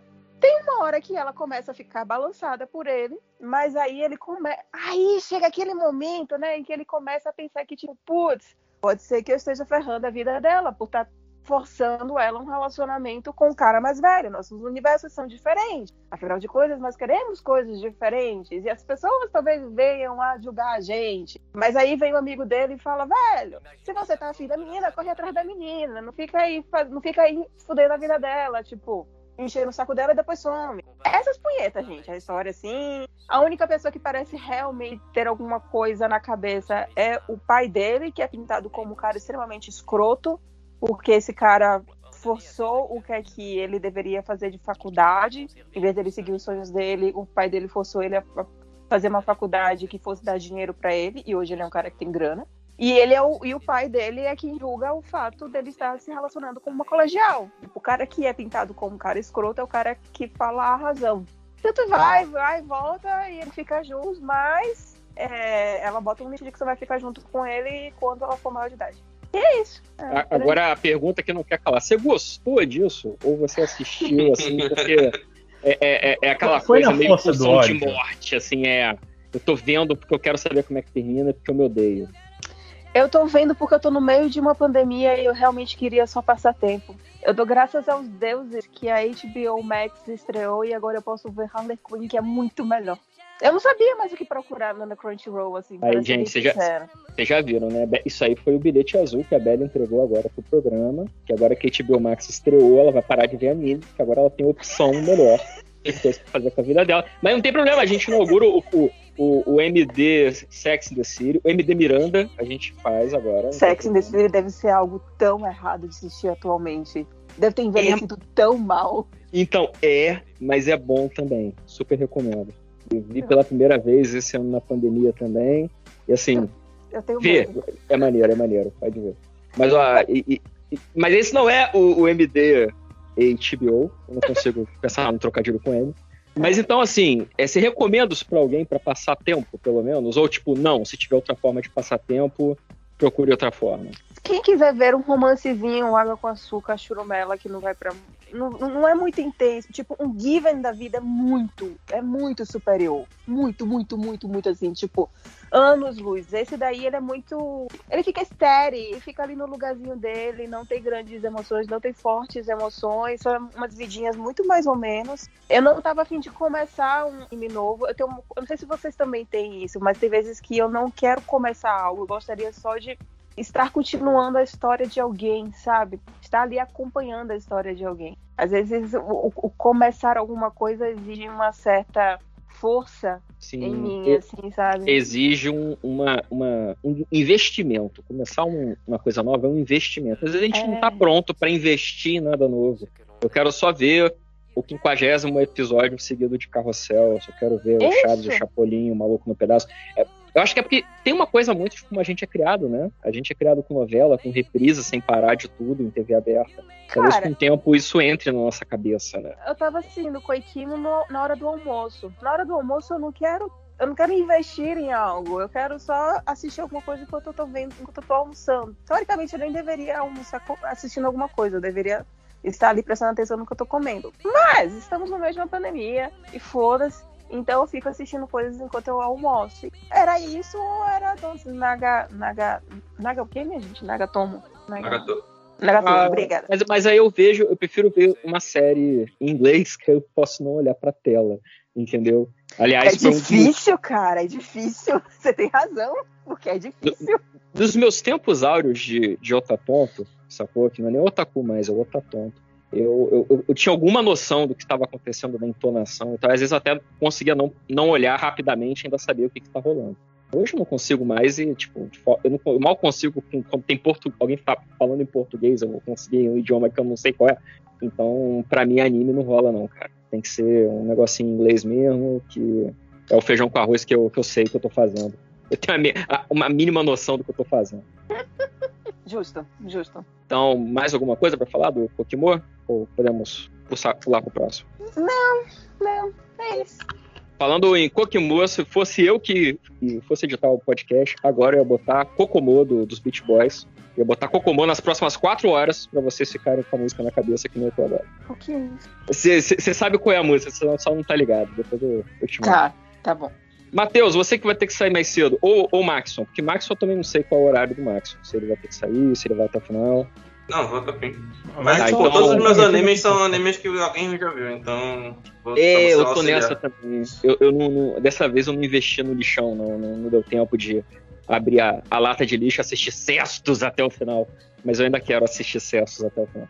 É, Matheus, você tem mais algum aí, cara? Você que vai ter que sair. é, o, a, o gente, resto- a gente pode dizer que o mais lixo foi Koikimo? Dessa, Cara, dessa eu- gravação, talvez. Eu não vi É, muito até, lixo, até agora tá sendo. Eu Mas, mas, mas eu confio no Lojinha. Fala, Lojinha. Que mais... Teve, Não, é- teve uma outra comédia romântica que eu. Tipo, Pokémon ainda tanquei três episódios. Eu, teve outra que eu no primeiro eu já larguei. Saía na quinta-feira depois do jogo. O, o Osamaki lá, do, da comédia que uma amiga de infância certamente vai ganhar. Aí, tipo, as três meninas são amigas de infância e pô, não. Pelo amor de Deus. Mas é engraçado, olha só, se o, o Matheus não aparecer com nenhum anime pior, o troféu lixeira desse programa é teu, Belly. Normalmente é meu. Dessa vez ele, ele será seu. É, eu, eu confesso que eu não tenho muita lixeira, porque o próximo anime que eu queria falar é. é até porque lixeira geralmente eu não completo. Eu tenho um pouco de, Também. de amor próprio. Assim, no- normalmente meu, minha barra é muito baixa, tá ligado? Eu termino qualquer merda. Só que aí, pra, pra não terminar, quer dizer que é uma bosta mesmo. Ah, mas gente, olha só, o, o, o Kokomo aí que a Belly viu, como ela mesma falou, não é lixeira. Só não é bom. Mas até aí, Ah, quanta gente aí vê Friends até hoje, né? Então. Não é bom, mas eu tô comendo. Eu tenho que deixar uma coisa pra Ah, Eu não quero dar minha atenção total, eu quero saber uma coisa que eu já sei que. Assim, começou o episódio, já sei como ele vai terminar. Exatamente. Tem- É só assistir um Isekai então, velho. É, É então. o melhor anime de desligar o cérebro. Não, não, mas o Isekai, dependendo do Isekai, você passa raiva. Mas falando em Entendeu? desligar o cérebro, deixa eu falar sobre uma coisa que é totalmente. utilizou 90% do meu cérebro pra acompanhar, que é Godzilla Singular Point, que é um anime sobre, ó, Godira. Um dia. Mais ou um menos, dia- né? Não quero. Ma- Mas esse era o que começou na temporada passada e que agora estreou na Netflix aqui no Brasil. É isso. Que estreou essa semana. É, é da Então- temporada passada. Entendi. Estreou Então, assim. Então isso que você tá fazendo é uma ponte de ligação entre esse MD Mangá e o próximo. Olha aí que bonito. Não, não, não. Ele chegou na Netflix pronto. Já tem os três episódios. É, só tecnicamente ele saiu no Japão 13, 13. na temporada passada. É, ele saiu no Hum. Japão que nem todos esses, mas tá no Netflix, é, que é a única forma legal de você assistir, agora. E Entendi. essencialmente, isso significa que e- ele tá pronto, ele não vai seguir um. Ah, a gente fala só um episódio por semana, não. Já tá 100% no, no coisa. Aproveita e fala dele, que aí você vai gastar todo o teu trabalho de amor e pesquisa que você fez pro, pro MD mangá de Godzilla que nunca aconteceu. Nunca Então, aconteceu, agora é a mas sua vai, vai chance. acontecer. Eu, eu, eu tô cada dia mais próximo do, do Kaiju Verso. cada dia mais próximo, mas o. Então, Godzilla SP.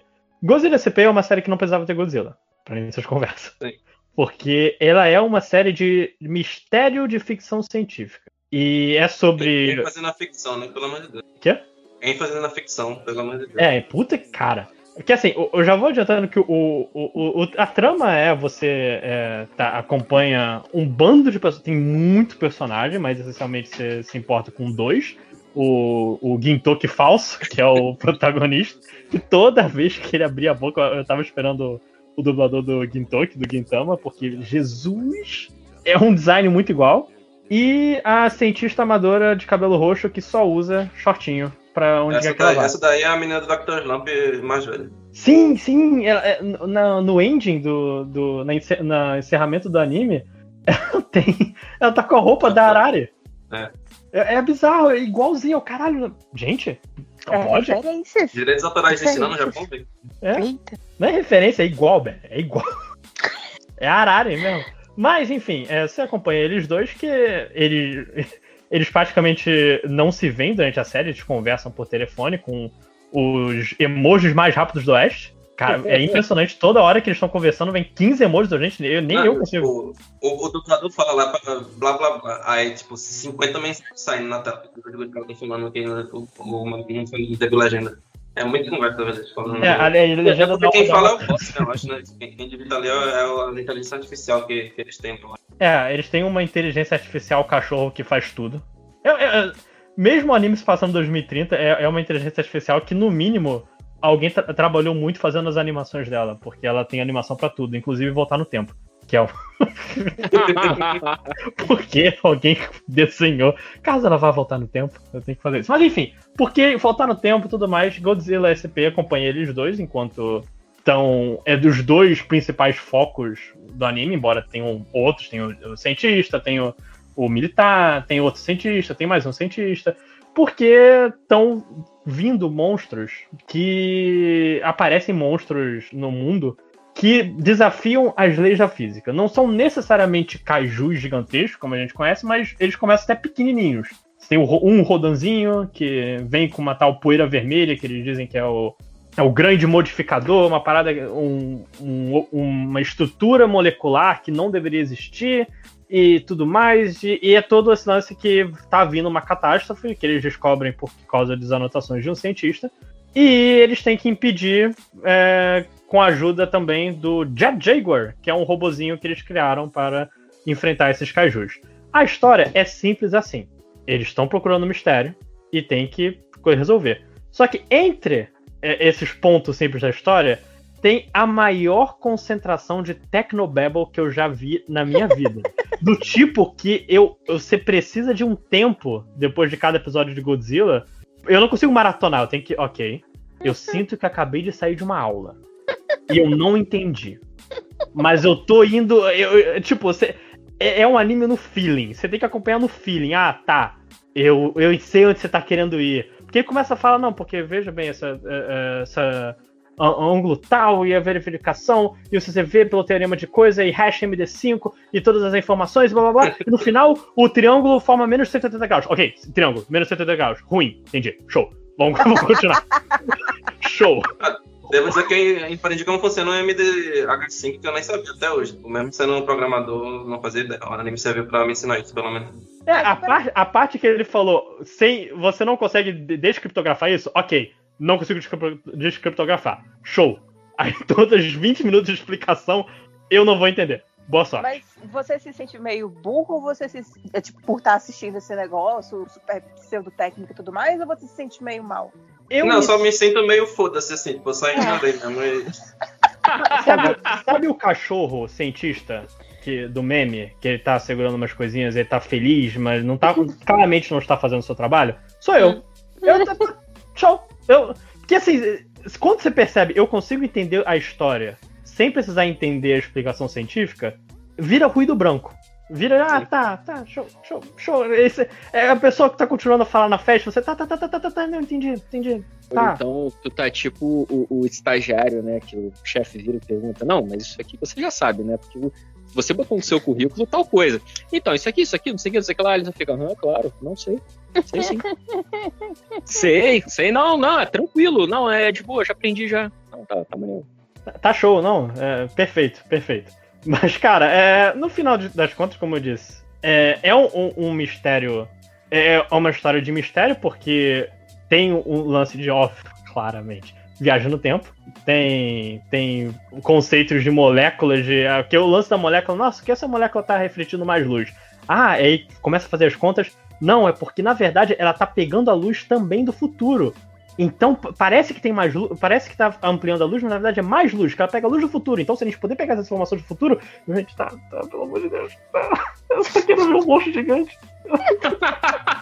É, é- é isso, é isso que eu ia te perguntar, cara. É, é, pelo que você tá contando, parece que é, é aquele clássico história assim, que compraram um roteiro que tava pronto, um negócio fechado, totalmente é, bacana, consistente e tal, mas alguém falou assim, olha, só isso aqui não vai fazer sucesso, não vai dar pra vender pra Netflix. E se a gente metesse um Godzilla no meio? Mas como? Deixa comigo. Eu coloco o Godzilla no, no teu roteiro. Deixa Não, vende pra mim. É porque assim, no parece, parece que, que tem algumas coisas que realmente pegam do Godzilla. Tipo o Jet Jaguar. Jet Jaguar é o. É o. É um robô, é um robô meio que paródia do Ultraman que apareceu num dos filmes do, do Godzilla. Vai ser um. Um filme do Godzilla. Que eles falaram, cara, eu gosto muito de Jet Jaguar, vamos fazer ele ser o, o nosso acompanhante pela história inteira, que é a armadurazinha que acompanha eles durante a história. Então tem. E, e, assim, a grande catástrofe é, ó, o Godzilla. Então, ele, ele meio que. Não precisa do Godzilla, mas ele parece inserido no, no universo do Godzilla por, por, por querer, sabe? Entendi, mas aí, é bom? É bom. É bom, eu, eu, gostei, os personagens são bons. O, o- as cenas do Godzilla, mesmo que sejam poucas, ele chega lá pro final do filme, no final do, do anime. Tipo, oi galera, tudo bom? Eu vou destruir tudo. Porque é um Godzilla malvado, gente. Eu, eu, eu, eu gosto também do Godzilla malvado. E é, é uma parada que, assim, você vê onde eles gastaram todo o dinheiro deles, porque é, é impressionante quando aparece o Godzilla. Até porque você tá acostumado a monstros menores, tipo, o Rodan tem tamanho de duas pessoas. É uma parada assim, aí vem o Godzilla, que é literalmente maior do que qualquer outra coisa, você pensa, caralho, é o Godzilla, que maneiro. Ele sabe usar o tema do Godzilla, sabe usar o, o rugido do Godzilla, então meio que vai acompanhando, é divertido mesmo que não, eh, não siga o padrão de um- uma série de kaiju, entendeu? Não é tipo, Godzilla chegou para salvar a humanidade. Não, Godzilla chegou pra fuder. Inclusive, ele terminou num, num- meio que fazendo para ter outra, outra continuação depois, que vai ser o Godzilla de metal. É. Termina com Mecha Godzilla. Massa. Ok. Mas, então você você acha que vale a pena? Você Eu acho que vale a pena, mas assim, não, não se esforça pra acompanhar. Caraca, esse início de podcast tá, tá, tá só os animes meia bomba, né? Tipo. Então, não é ruim, não é não, mas se tu tiver coisa. Eu gostei, eu gostei muito do. Danny não. Falei que é o anime da temporada, inclusive, pra mim, até agora. Mas eu acho que assim, o Godzilla é legal. Matheus, que- é um negócio de robô gigante que termina com a múmia reencarnada, brother. Você pode ter gostado muito, mas eu não sei se é tão bom também, não.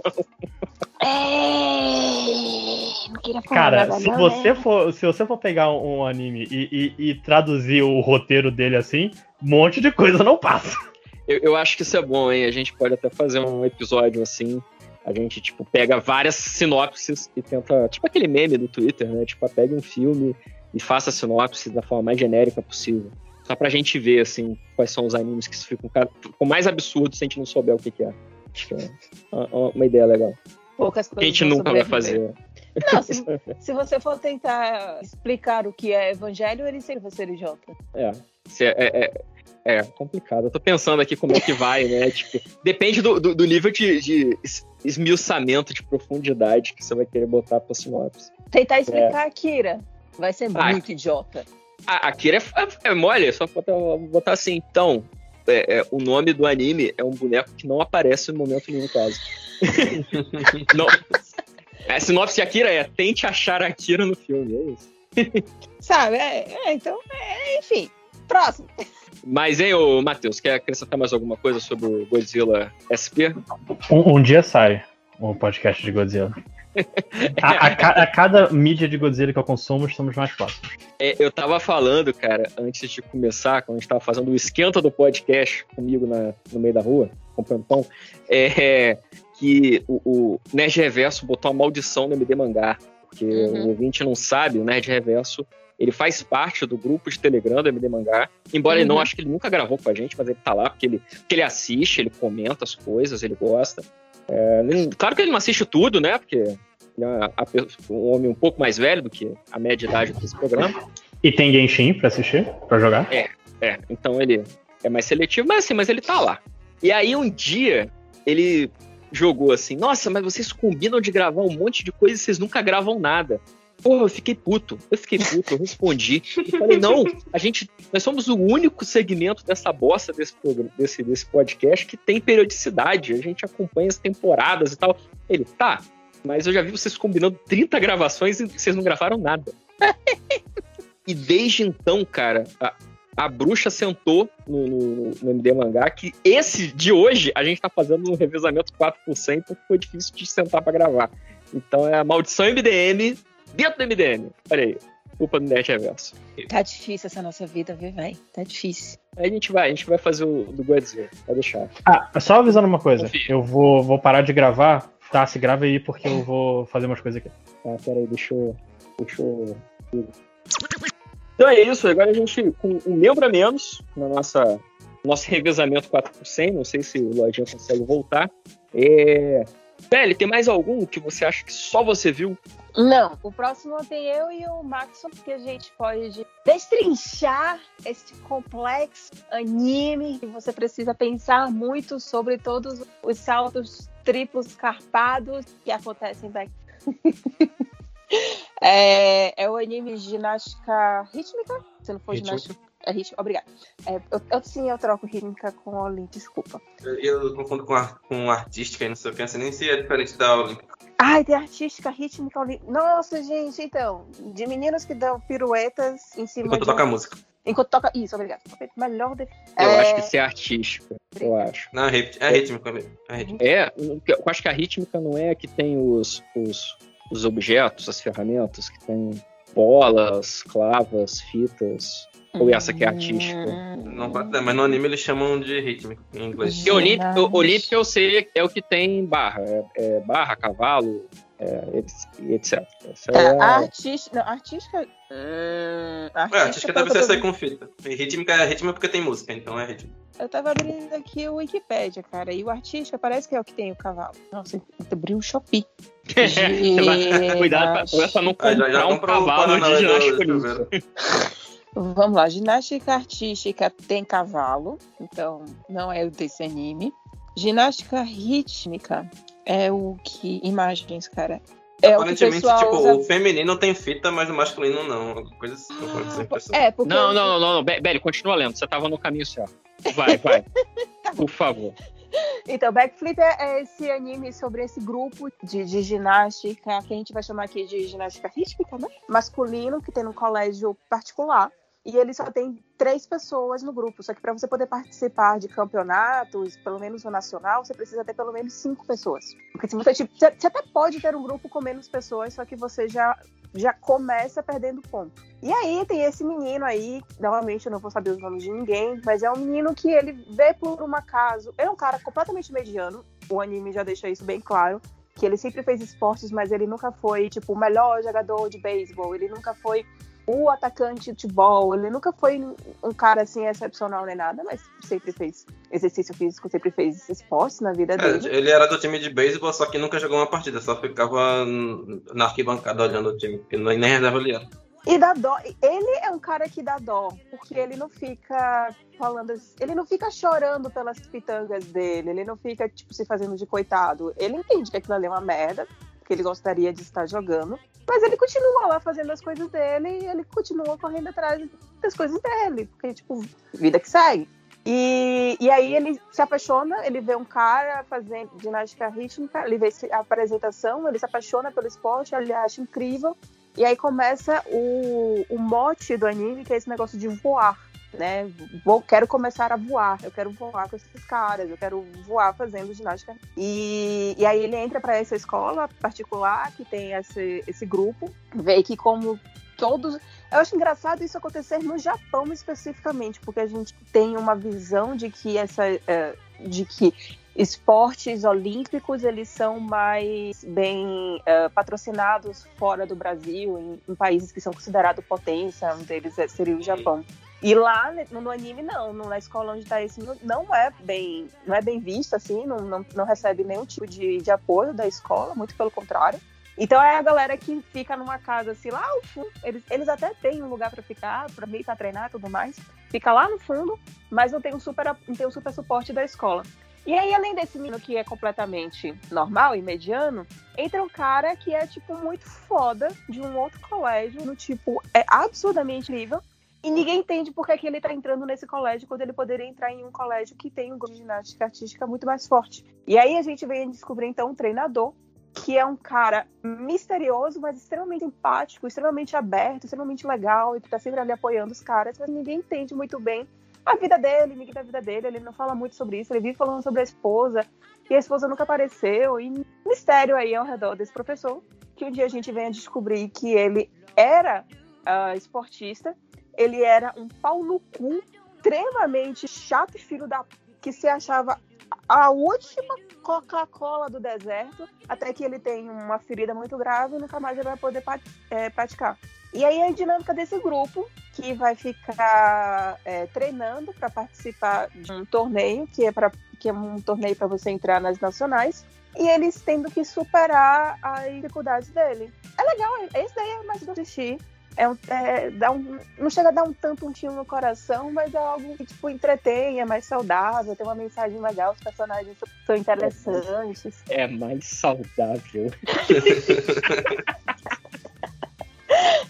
Max, vai! Ah, é, tipo, eu gostei. Ele é um anime original, né? Então não tem mangá, nem light novel, nem nada pra ler. Que louco! Aí, por conta disso, ficou bom o ritmo dele. Não, não senti que tava nem ruchado, nem, nem se arrastando. Ele terminou meio que no final do campeonato regional. E aí ficou sobrando só o nacional. Só que esse daí vai ser um filme, no caso. Mentira. Já que o anime é. Sim, vai ter um filme dele.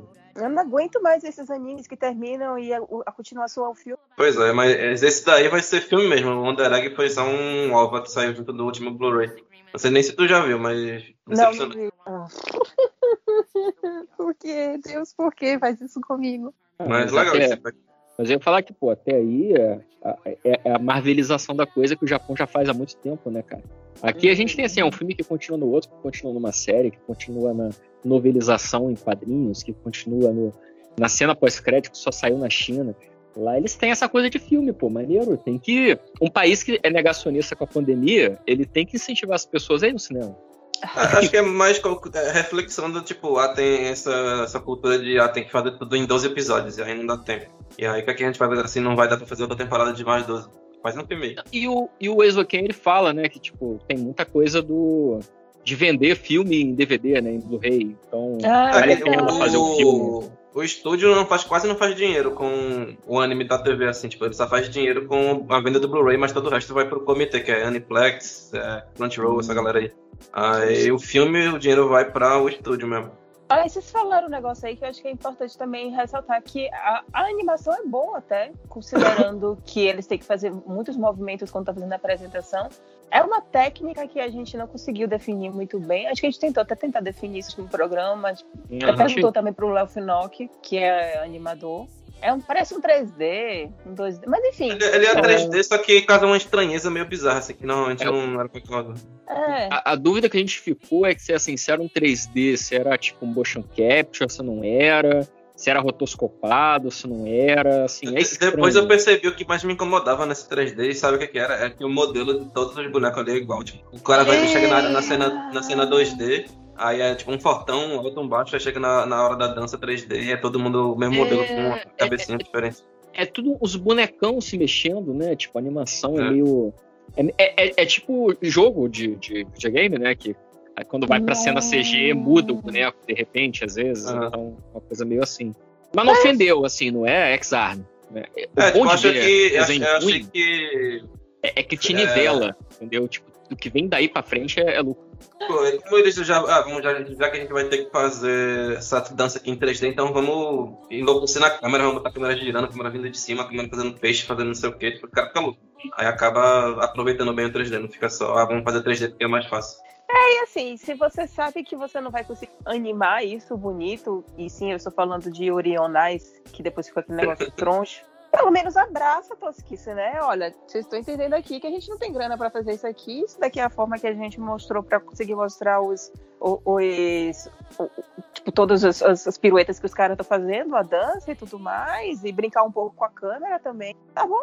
Tá bom. Fechou? Fechou. E aí, você, você tá ali, se entretém.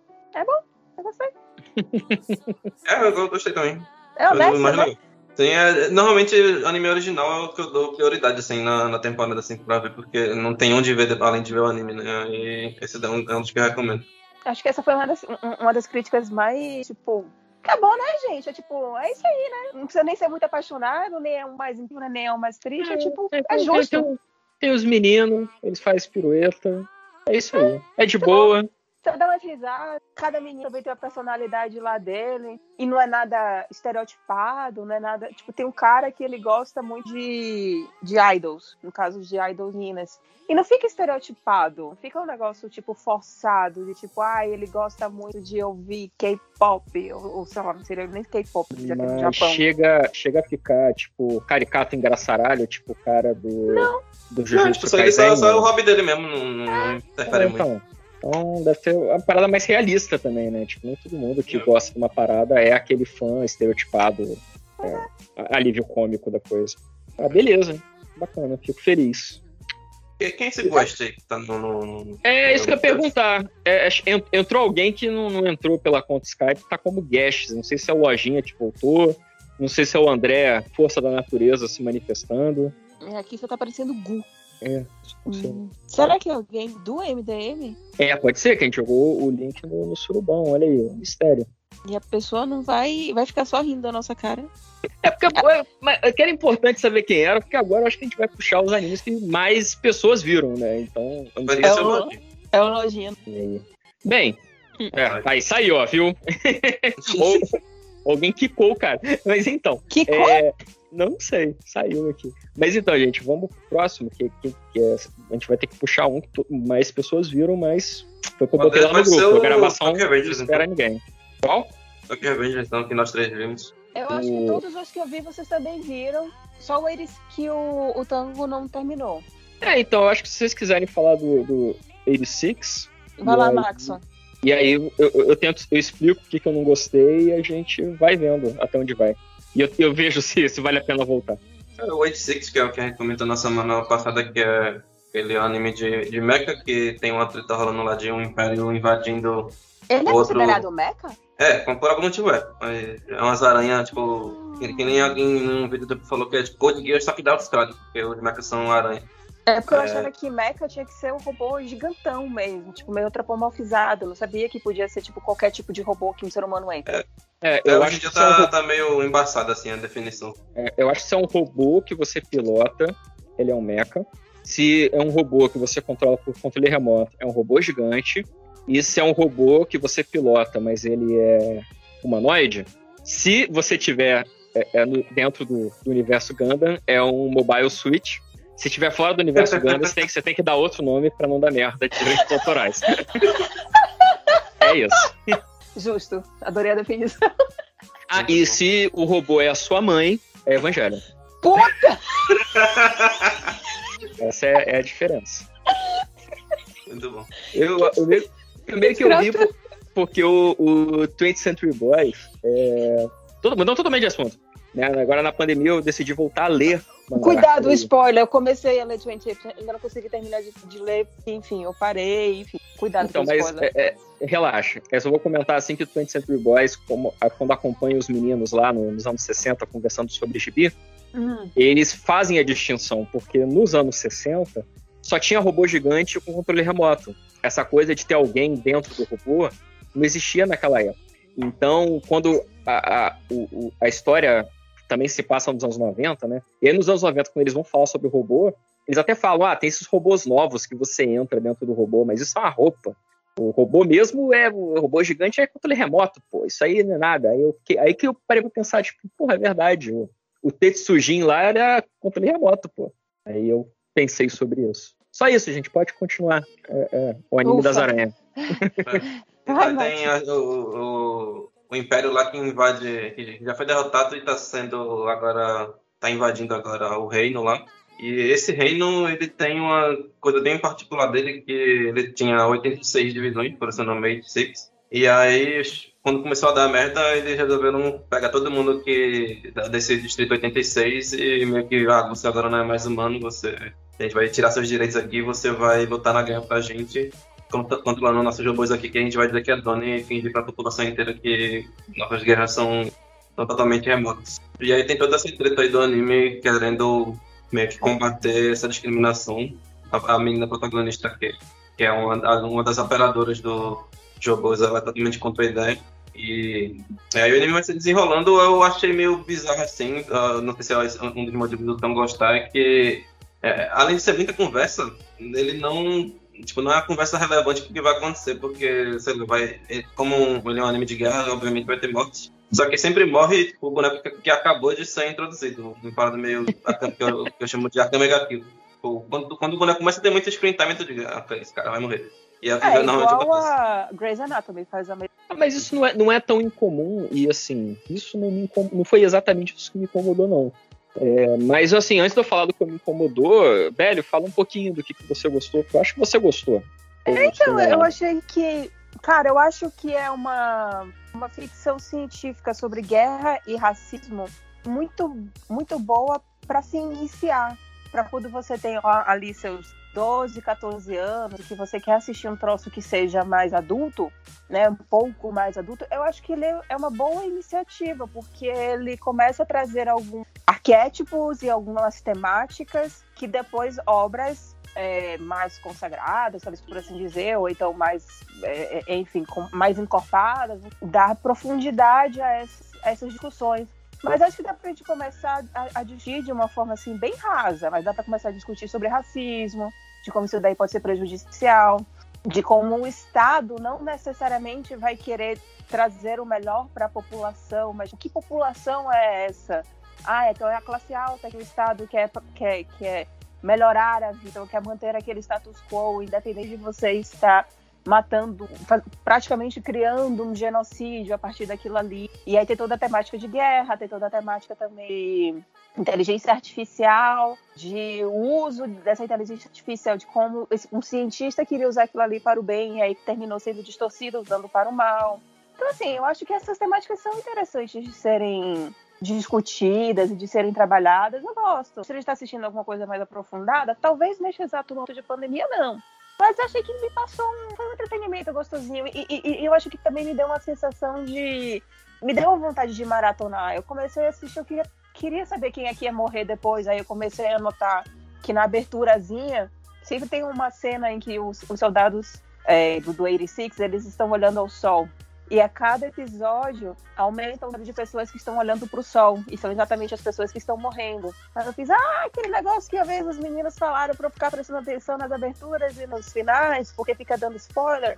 Aí tava ali na abertura. Eu achei isso. Eu achei legal, achei bom. Eu achei que, tipo, me entreteu e, e me fez querer terminar, de querer ver até onde é que aquilo ali ia dar. Tem um final catastrófico, do final catastrófico. É, eu gostei que ele foi pra um caminho que eu não imaginei que iria e, tipo, pra onde vai agora, não faço ideia. E é isso aí que eu tô curioso pra ver na parte dele. Eu, eu brotei, só pra falar rapidinho, que é, a gente, na verdade, acompanhou o primeiro volume da Light Novel. Tem 14 já. Puta Mas merda! que- Não, isso tudo, foi, isso tudo que aconteceu foi o primeiro volume da Light Novel. Foi o primeiro volume. É sacanagem. Mas, tipo, o segundo e o terceiro juntos não dão, é, dão exatamente o tamanho do primeiro. Então, não sei como é o procedimento a partir de agora. Nossa, gente, que eu vou catar todos os spoilers, porque gostaria só de saber o que, que acontece. É, eu, eu pela capa das Light Novels, eu fiquei, hum, vi o final, hum, mas é só isso que eu queria dizer. Eu vou procurar Gente, vocês vocês podem falar abertamente sobre o final, gente. Não se incomode comigo, não. Por favor. Entendeu? Fica com essa questão negócio não, porque os problemas que eu tive eu vou continuar tendo. e olha só, o que, que me, me incomodou muito em 86, que não me incomodou tanto no, quando eu tava assistindo pra fazer o animes da temporada, né? Que quando a gente grava animes da temporada, a gente, a, a a gente, sei lá, assiste três ou quatro de cada um que a gente quer ver. Às vezes nem isso, se é muito ruim. E a gente vem e grava. Então, assim, é um. Pra mim aqui em casa, eu faço uma super maratoninha de uns dois dias, assim. É, e aí vou encaixando os animes que eu quero ver e vou anotando os comentários e a gente vem e grava. Então, junto com outros animes, assim, um colado no outro, o 86 não me fez problema. Mas, mesmo naquela gravação, eu já tinha observado que é a coisa que me incomodou, que é, é o, de todos esses animes que a gente vê por aí, que são baseados em light novel, o 86 é o que mais fica na cara que ele é um livro. Porque eu acho que, assim, em certo sentido, ele é muito mal adaptado. Porque tem horas que são pessoas falando discursos que não acabam, que não terminam, e as imagens são como se fossem projeções de slides, assim. Às vezes é o mesmo personagem que tá falando. Sei lá, quando eles estão falando ali na, na cantina da Dona Vilma ali do, do, do exército comendo um ali. que bolo, são- né? é, comendo bolo. Tá to- todo mundo tomando café. Aí, por exemplo, quando, quando tá a menina lá, chata pra caralho, falando no fone de ouvido deles. É, aí, pô, ela tá falando. Aí só vai, tipo, aí a, a câmera mostra um boneco. Aí mostra outro boneco. Aí mostra outro boneco. Aí mostra um gato. Aí mostra o Undertaker lendo um, um livro de bolso. Aí mostra outro boneco. Aí mostra ela. E é o mesmo discurso, cara. Então, tipo, às vezes são, sei lá, 5, 6, 7 minutos o, o mesmo personagem falando. E quando eu fui ver agora, que é que eu- eu- essa semana eu peguei pra encerrar o que eu queria encerrar pra gente gravar hoje.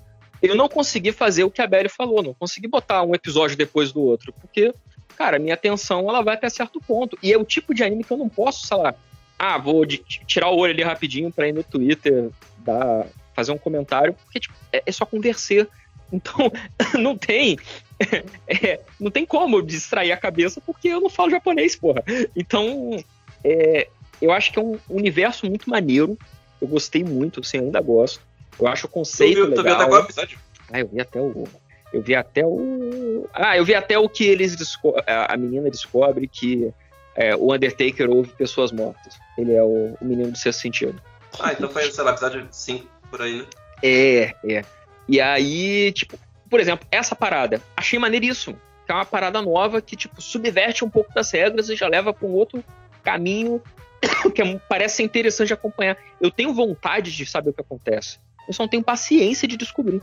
Então eu acho que assim. eu, é- eu, eu não sei se eu tô lembrando errado, mas acho que conforme vai chegando essa parte do final, vai diminuindo isso daqui que falou de ficar só de boneco conversando durante 15 minutos do episódio.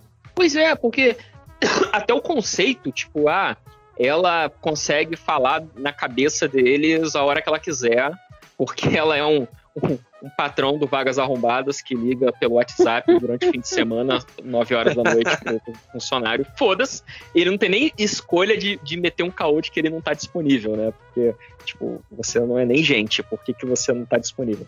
Então, é, é, esse conceito permite que você tenha diálogos enormes. Mas, porra, às vezes é um pouco demais, sabe? E a cena, e, e nem vou falar assim, ai, porque as cenas de batalha são muito boas. Já vi melhores, tá? Tipo, eu, eu toda hora ficava lembrando do Code Geass, que é uma parada parecida, e tipo, Gold Geass era, era mais interessante. Cara, Mas, mas tipo, eu acho que não é o forte de 86 e eu não acho que, que também seja algo que eles queriam fazer. Eu acho que o que eles queriam mesmo fazer era carregar mais mesmo no roteiro e mais nessas discussões. E assim, eu, eu te juro que não me incomodou nem um pouco o fato de usar slide, porque eu gosto. Eu gosto do que, é que, do, do que é que isso cria na narrativa, porque ele vai repetindo tanto aquela informação que você, que você viu aquela mesma imagem na primeira vez que você assistiu o anime e ela tinha um determinado significado. E aí ele vai subvertendo, ou então ele vai aprofundando o significado daquela mesma imagem que você vai tipo, putz, que bosta, né, cara? É, é isso então que é que é esse o, o pig que eles Eu- falam, é isso eu- que, que é o Eu entendo o seu ponto, mas ainda fica muito aquém do, do, do meu gosto, assim, não me prende Sim, a atenção. Acho justo. E, e eu acho até. É até chato, porque, como eu falei, eu gostei do universo, eu gostei do conceito, eu gostei da ideia. Sabe? Eu quero saber pra onde é que vai, o que, que vai acontecer. Mas. Sabe? Não, eu- Eu não acho que o, Eu não acho que isso que você tá falando seja algo tipo, ah, você não entendeu, de forma alguma. Eu acho que, tipo, isso é algo que uma pessoa que tá criando uma narrativa vai ter que prestar atenção mesmo, porque uma, vai ter determinado público que não vai gostar, porque aquilo ali não fala nada para ela, e vai ter um outro público que vai curtir. E eu, e eu acho que o legal é quando você consegue fazer uma narrativa, a não ser que você seja. A não ser que você queira ser nichado mesmo, mas acho que o interessante é você querer fazer uma narrativa que consiga conversar com todos. E eu- é, só porque, só para concluir que aí eu, eu lembrei aqui do. E aí você falando de que ah, é, é, é um anime bom como porta de entrada para quem tá chegando agora numa coisa de. numa trama um pouco mais complexa, com temas um pouco mais sérios, uma coisa mais. é, é, um- uma ficção científica mais aprofundada e tal. Eu concordo super com você, eu acho que é, é- é muito bacana. é, se eu tivesse sei lá, assistido isso com meus 12, 13 anos, ia explodir minha cabeça, sabe? Eu ia falar, caraca, que maneiro, olha só, Ia ser o anime da sua vida. Uau! Só que, por ele ser repetitivo e, e ele ter esses discursos gigantescos, como é muita gente falando e, e- e falando demais, esses clichês, essa- essas abordagens mais simples, elas vão começar, elas vão fazendo cada vez mais ruído na minha audição, entendeu? Então, coisas, tipo, vamos, convir, a gente tá falando de anime, assim, tirando algumas exceções, anime não é nada, nem pretende ser nada muito adultão, meu Deus do céu, olha que tema profundo, olha, é, é Dostoiévski animado, Você não, acha? não é, não, tem, tem exceções, tem públicos e públicos, mas o grosso da, do que a gente vê é o shonenzão safado, é o, é o, É, o, o, anime que a da- gente vê. Sim, é, isso, que- tem é isso que eu tô falando. É, isso que eu tô falando. Que, que a gente aborda aqui no programa. De vez em quando vem um anime de temporada que a gente fala: olha, esse aqui é maneiro. Isso aqui é.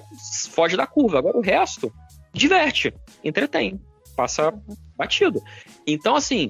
Também não é, não é também querendo pretender que o anime fosse super, mega, ultra profundo. Mas os clichês que ele traz e, e- e a abordagem superficial que ele se propõe, quando isso acontece em outros animes, inclusive alguns que a gente falou hoje e vai falar, me incomoda menos, porque tem outras coisas acontecendo também.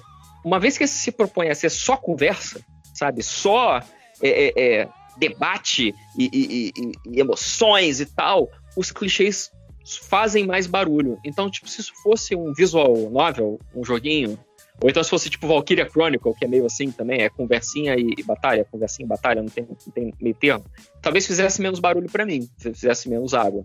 Mas como é uma parada que, além do mais, eu, te- eu tava querendo maratonar, pra mim, pro meu gosto, começou a me incomodar. Então ficou uma coisa do tipo, não é ruim, mas não é pra mim. Então eu não vou ver. Eu vou dropar e eu vou ler na Wikipédia pra saber o que acontece. E me passar o link. Max, o que, é que você achou disso? Que anime é esse, gente? Ericei. Eita, chegou o papai. Aí, olá. Eu, eu estava eu estava explicando por que, que eu não gostei de 86, porque eu fiquei cansado.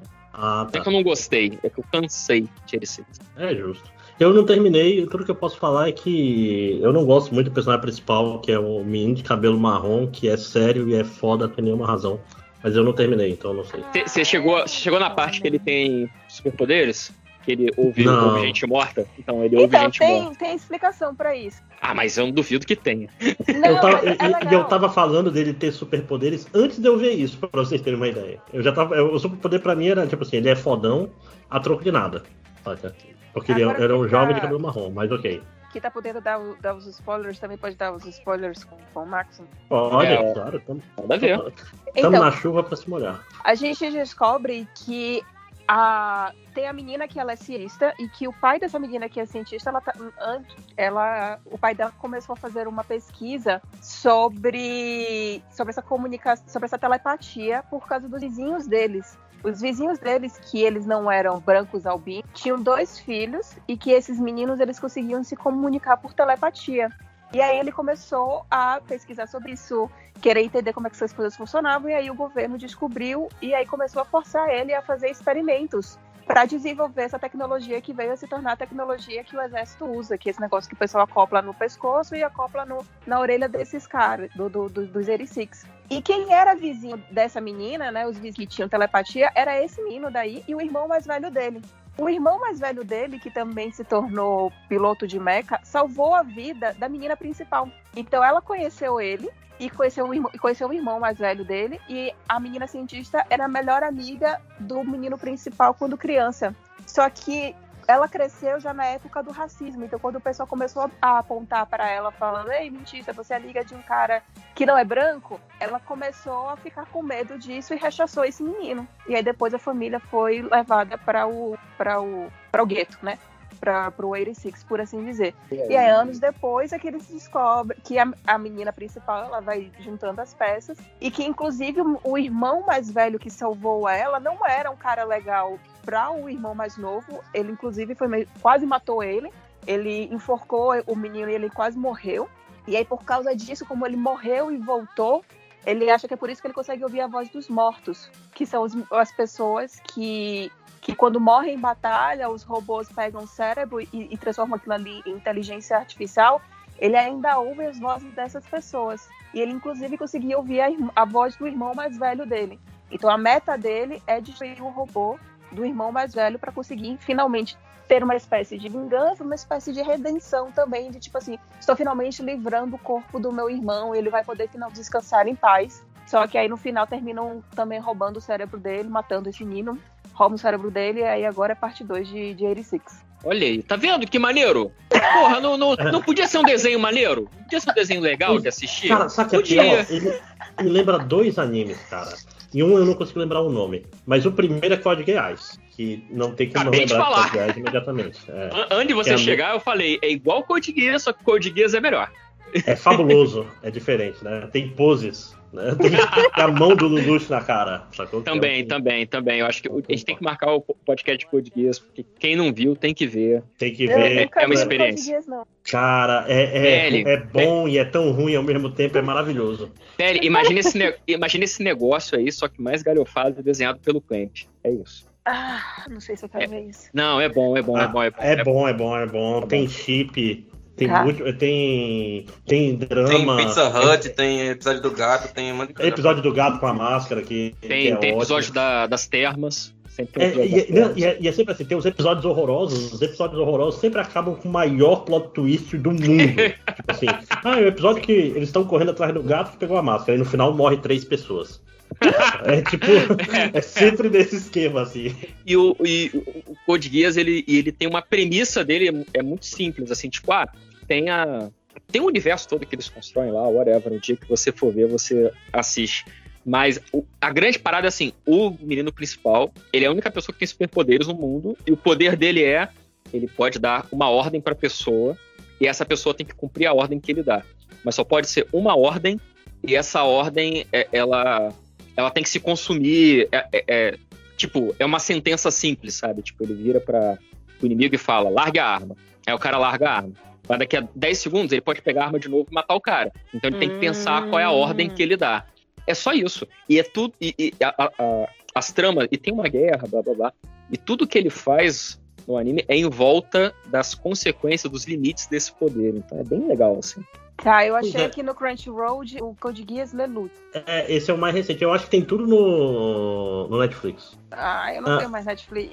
Ok, é, mas a gente dá um jeito depois. É, Maxon, eu tô pensando, tem um outro anime que é muito parecido com Code Geass, mas é, é com um mecha mais estilo Gundam, sabe? Aquele mecha parrudinho.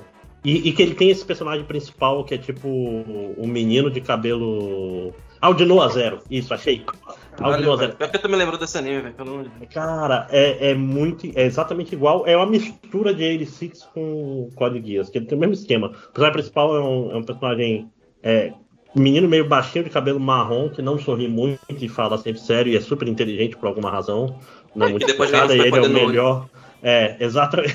Cara, é, é, é foda, isso já é um gênero quase, né? Eu tô falando que o Code Geass, ele, na verdade, ele é o outlier, porque o Lelouch, ele é muito fantástico. né? É, ele é fabuloso, é a palavra correta. Luxo. É. Mas, mas eu, é, eu mas, acho. mas eu não vi muito, continuem. Mas eu ia falar que assim, eu- agora que você tá falando aí do, mais do Code Geass desse outro aí, então talvez o, o, o problema do 86 te- seja um pouquinho isso, porque o 86 ele também tem várias coisas que a gente já viu em outros lugares, e talvez o diferencial dele seja justamente essa coisa do, do chat da galera, entendeu? Toda hora é um bate-papo da UOL diferente, toda hora é um, é- um Spaces do Twitter diferente. Ah, vou Só te dar a dica, man. Ah, pega, arruma esse, esse, esse anime num site piratão aí e bota em 2x. Pronto, resolveu. Meu Deus. Caralho, céu. é o anime do áudio do WhatsApp, é isso? Aí é pior, aí é pior ainda, porra. Aí eu já não entendia, já não me prendi. Agora rápido, então, eu vou ficar que nem o Matheus assistindo Godzilla aí, todo confuso. Não, meu Godzilla Deus, eu assisti em 2x, velho, porque eu não aguentava eu mais que- a, a conversa de eficiência. Meu Deus. Você já, Não, te- não, não. você já tentou não assistir o anime quando você não. não... Não, eu ta- eu tava muito, eu, tava muito, muito, ah, muito, muito fundo já no. Não- não- Foi pra não- quem que a gente terminei. falou isso? Foi por 5 horas, né? Tipo, você não é obrigado a terminar as coisas, cara. Você pode largar na metade se você quiser. É, às vezes você pode só mesmo ler a, a light novel, porque a história é legal. Porra, mas aí, eu- mas aí eu vou ter que recorrer a uma pirataria, mais pirataria ainda, né, cara? Puta, eu vou ter que achar tem essa merda né? traduzida. É, Vende no, no, se- ó, tem no Kindle até o volume 4, então consegue achar ela até o volume 4 ripada do Kindle, pelo menos. Em inglês? Em inglês. Mas, tipo assim, feito por uma editora? Tem, é, e é impress- tem- hoje em dia o mercado de light novel tá muito grande. Mu- muita gente, tá, muita light novel tá traduzindo. Tem umas que Ah, já traduzidas antes mesmo de sair o anime. Tá, tá, mas a, a- a- a primeira light novel da minha filha é Jornada. Então eu não posso ler nada antes. Ah. Não, isso É que por eu isso que eu não também. leio o livro que- há quatro anos, É, se, eu, se eu for ler 86 antes de ler Jornada, o, o Matheus me deserda na amizade dele. É. Não, não. Não li jornada não até hoje. Choices. Aproveitar Lê a que ele não tá jornada. aqui, vamos falar mal dele, né? Não tem- Não que eu acho que ele esteja errado em cobrar, não, gente. Eu acho que ele tá certo, tá? Só Tá certo, errado, errado tá a gente que não lê. Eu também acho. Uhum. Ué, você leu, velho? Não. Mas em Ah. compensação, eu tô travada de livro. Mas em Já- compensação, eu não sou amiga dele, vocês são. Assim, eu não queria dizer exatamente isso, né? Mas já que você falou. Eu só queria avisar que eu tô aqui, tá? Ah, mas a gente sabe, é por isso que a gente tá falando, pô. É, é- é o gostinho, é a padinha. Gente, 86 eu acho que encerrou, né? A gente, ou mais alguém Encerrou. quer falar mais alguma coisa de 86? Acho que deu, deu. Eu, eu não assisti mesmo, então assisti três episódios. Eu tentei ainda, tava bom, eu tava gostando. É, não, não é ruim, mas o problema é que não é bom. Mas é, é o mote dessa temporada. Não é ruim. Não, gente, Ah. eu, eu- Era bom. É, porque, é porque é foda. Ele é bom, né? Mas essa tem problema de ritmo, digamos assim. Não, e essa temporada a gente teve, a gente teve áudio táxi. Então, quando a gente quer falar que o negócio é bom, a gente para, pensa, lembra de áudio táxi e fala assim, é, É, ao- Auditáxi, você sabe, né? é. Bem, Alguém então, então vamos, vamos, vamos tirar então um, um empecilho da mesa. Vamos falar de neonazistas vingadores de Tóquio? Putz, essa foi minha decepção dessa temporada, porque eu tava gostando também, tava no, no eu tava assistindo semanalmente, velho. Bonitinho, toda segunda-feira. Meu, meu anime do almoço, sendo é, é, Tokyo Revenge. E aí, esse dia me brota no Twitter uma crítica falando assim, velho, muito responsável eles estarem usando manji no, no mundo atual. Aí eu fiz, Tango, explica, amigo, por que que. Por, por que eles não estão usando a suástica? Eles estão usando o manji, qual o problema? Aí Tango me deu essa explicação. Então, é, para quem não lembra aí, o Tokyo Revengers é aquele é o anime do efeito borboleta com os meninos de gangue. E é, é isso. E aí é o menino que volta no tempo pra tentar Galerosos, Tango. Galerosos, gangueiros, galerosos. Então, galerito, porque eles não são galerosos. É, é, são jovens aí. Então, é, o- é o efeito borboleta dos galeritos para evitar que eles virem galerosos do mal. Porque, aparentemente, no Japão existe a gangue do bem e a gangue do mal. É, então, é, é, e assim, como a Belly falou, era um anime que até então não tinha problema nenhum. Só que é, é, o nome do grupo lá é o Tokyo Manji Group, Gang. Enfim. E eles usam a suástica como símbolo da gangue deles. E assim, não é. Ah, não, eles usam a suástica, tipo, um detalhezinho no monograma, no bolso da camisa Lacoste. Não, não, é, tipo, é uma suástica enorme no meio das costas do uniforme. É da uma nas costas e uma em cada manga. Pra, e Mas é na a bandeira sua- da. Aí, suástica budista, não é a suástica nazista. Aí é o que eu estava conversando com a Belly. Aqui, quando quando a Belly me, me- me pediu a minha opinião, né? Eu dei a minha opinião. Então, deixando claro, gente, se você discorda, querido ouvinte, Enfia discorda, opinião no cu, porque o Tango tá certo. disco- discorda aí na sua casa, não tem problema, entendeu? Tá tudo certo. Seguimos, seguimos amigos. Mas eu acho que não existe suástica budista mais. Ah, é? Todas- Não, existe, tá? Existe. Mas tô falando Não, assim, sim. se você bota uma suástica num negócio que é destinado a um consumo global, entenda que você tá fazendo uma alusão ao nazismo, você querendo ou não. Ai, mas é. Eu, eu, exatamente isso pra Bela. Eu falei, ai, que, que merda, então, que injusto. Então, só por causa que esses babacas, esses monstros, esses escrotos dos anos 30 sequestraram um símbolo milenar, esse símbolo tem que parar de ser utilizado pra sempre? Tem. Tem que parar de ser utilizado pra sempre, sim. Desculpa, é como funcionam as coisas. Ai, mas ai, e se eu quiser falar sobre a suástica budista, tudo bem, cara, mas aí eu vou reclamar do mesmo jeito, sabe por quê? Porque você que está bem intencionado a usar esse símbolo, e as pessoas que consomem o seu conteúdo, que sabem que você não, não é nazista, que não tem nada a ver, vocês estão bem. Mas hoje, infelizmente, o nazismo não é mais uma sombra do passado. Ele é uma cadela que dorme muito atenta e pode acordar a qualquer momento. Tá buchuda já, inclusive. É, É. exatamente. Então, é, é, é, sei lá, pro garoto jovem que, é, é, sei lá, tem tendências a esse tipo de ideologia nefasta, quando ele vê o símbolo da parada que ele acha que gosta, num desenho animado, ele se sente validado, isso já tá errado. Isso já não deveria ter acontecido em primeiro lugar. Quando o cara que já é mais velho, já tá dentro da ideologia nefasta, tá querendo trazer isso de volta pro convívio social, normalizar, né? A, a- daquela turma de tipo, ah, os nazistas eram pessoas também, gente. Veja bem, não é assim, não é, É, comum. não, e mais que isso, até, até fazer aqui um, um, um relato pessoal, duas coisas que eu perdi por causa do bolsonarismo, que foi o símbolo de ok com a. Bolsonarismo não é direito no geral, não. O símbolo de ok, aquele que tinha no Faustão, saca? Que, que era de neon. Tipo. de- Sim, sim. Esse eu perdi. E o, e o fazer a arminha pra falar. Faz o pisca É, e faz. sim. Eu perdi isso, eu não posso mais fazer essas coisas. O da, o da, o da Arminha eu, eu- eu fazia às vezes, porque é aquela coisa de, de seriado americano, né? Do cara babacão. É, não, que faz um- É, Fazia é que tem que fazer o barulho, tem que fazer o barulho. Senão não- não- é- aí tudo se perde, tudo se perde muito triste, cara. Então, é, a é- vida. é a vida. Então, assim, você para de fazer. E daqui a 60 anos, se a gente puder falar de suástica budista de novo, a gente vai falar. Mas agora não dá. Sabe, e eu o não cara posso. amarrou de um jeito que não tem como compactar. tirar, né? Porque, por exemplo, quando dá. saiu o. Qual é o nome do anime? O Blade of the Immortal da Amazon Prime. Eles fizeram o, o manji da costa do Mandi, né? É, que tem até. É, que, é, que é um manji, é, inclusive, formado de losango. Eles fecharam e virou tipo quatro quadrados. Pois Resolve. é, que aí vira o, o símbolo do Tokugawa, né? Que é- É. era um losangão quadrado. Beleza, Isso. tá de boa. Fechado é- Só que o nome da gangue é a Gangue da Suástica de Tóquio. É, não tem. tipo, é Pois é. literalmente o nome da, da, da gangue. E no- e- então é, é muito complicado. É muito complicado, é, é muito desagradável, e foi o que o tweet lá falou, e eu concordei com o cara que estava escrevendo.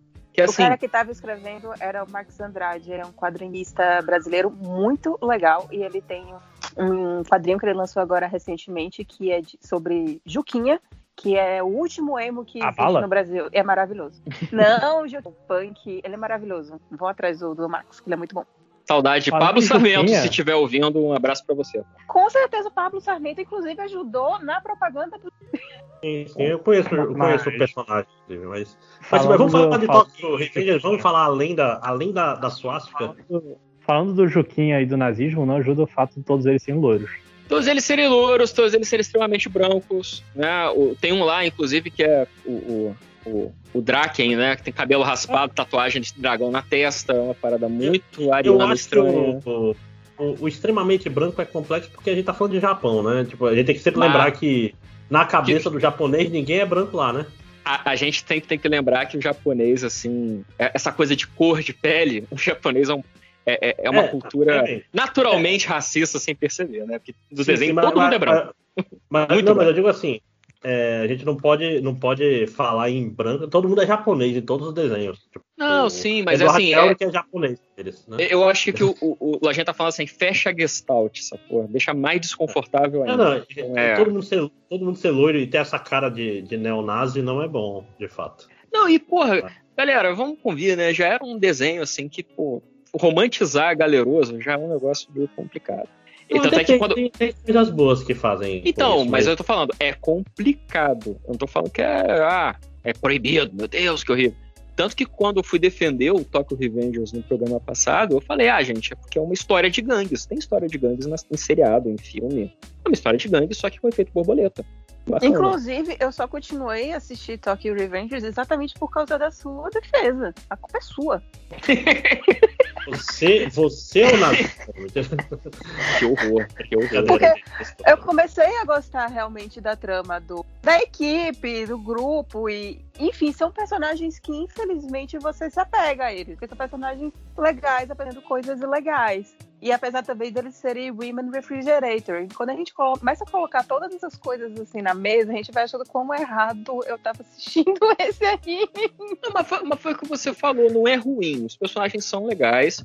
A, a história, apesar delas ter um monte de bu- buraco, como toda história de viagem no tempo tem, é uma história que, sabe, vai- é se Efeito Borboleta virasse um, um seriado, podia ser isso, sabe? Tipo, então, dá, dá pra acompanhar. Você fica curioso pra saber o que acontece.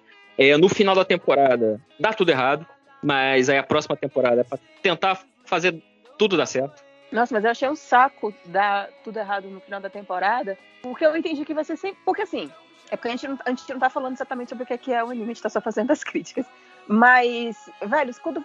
Pra mim, a, a, a minha linha de ficção científica relacionado à volta ao tempo é.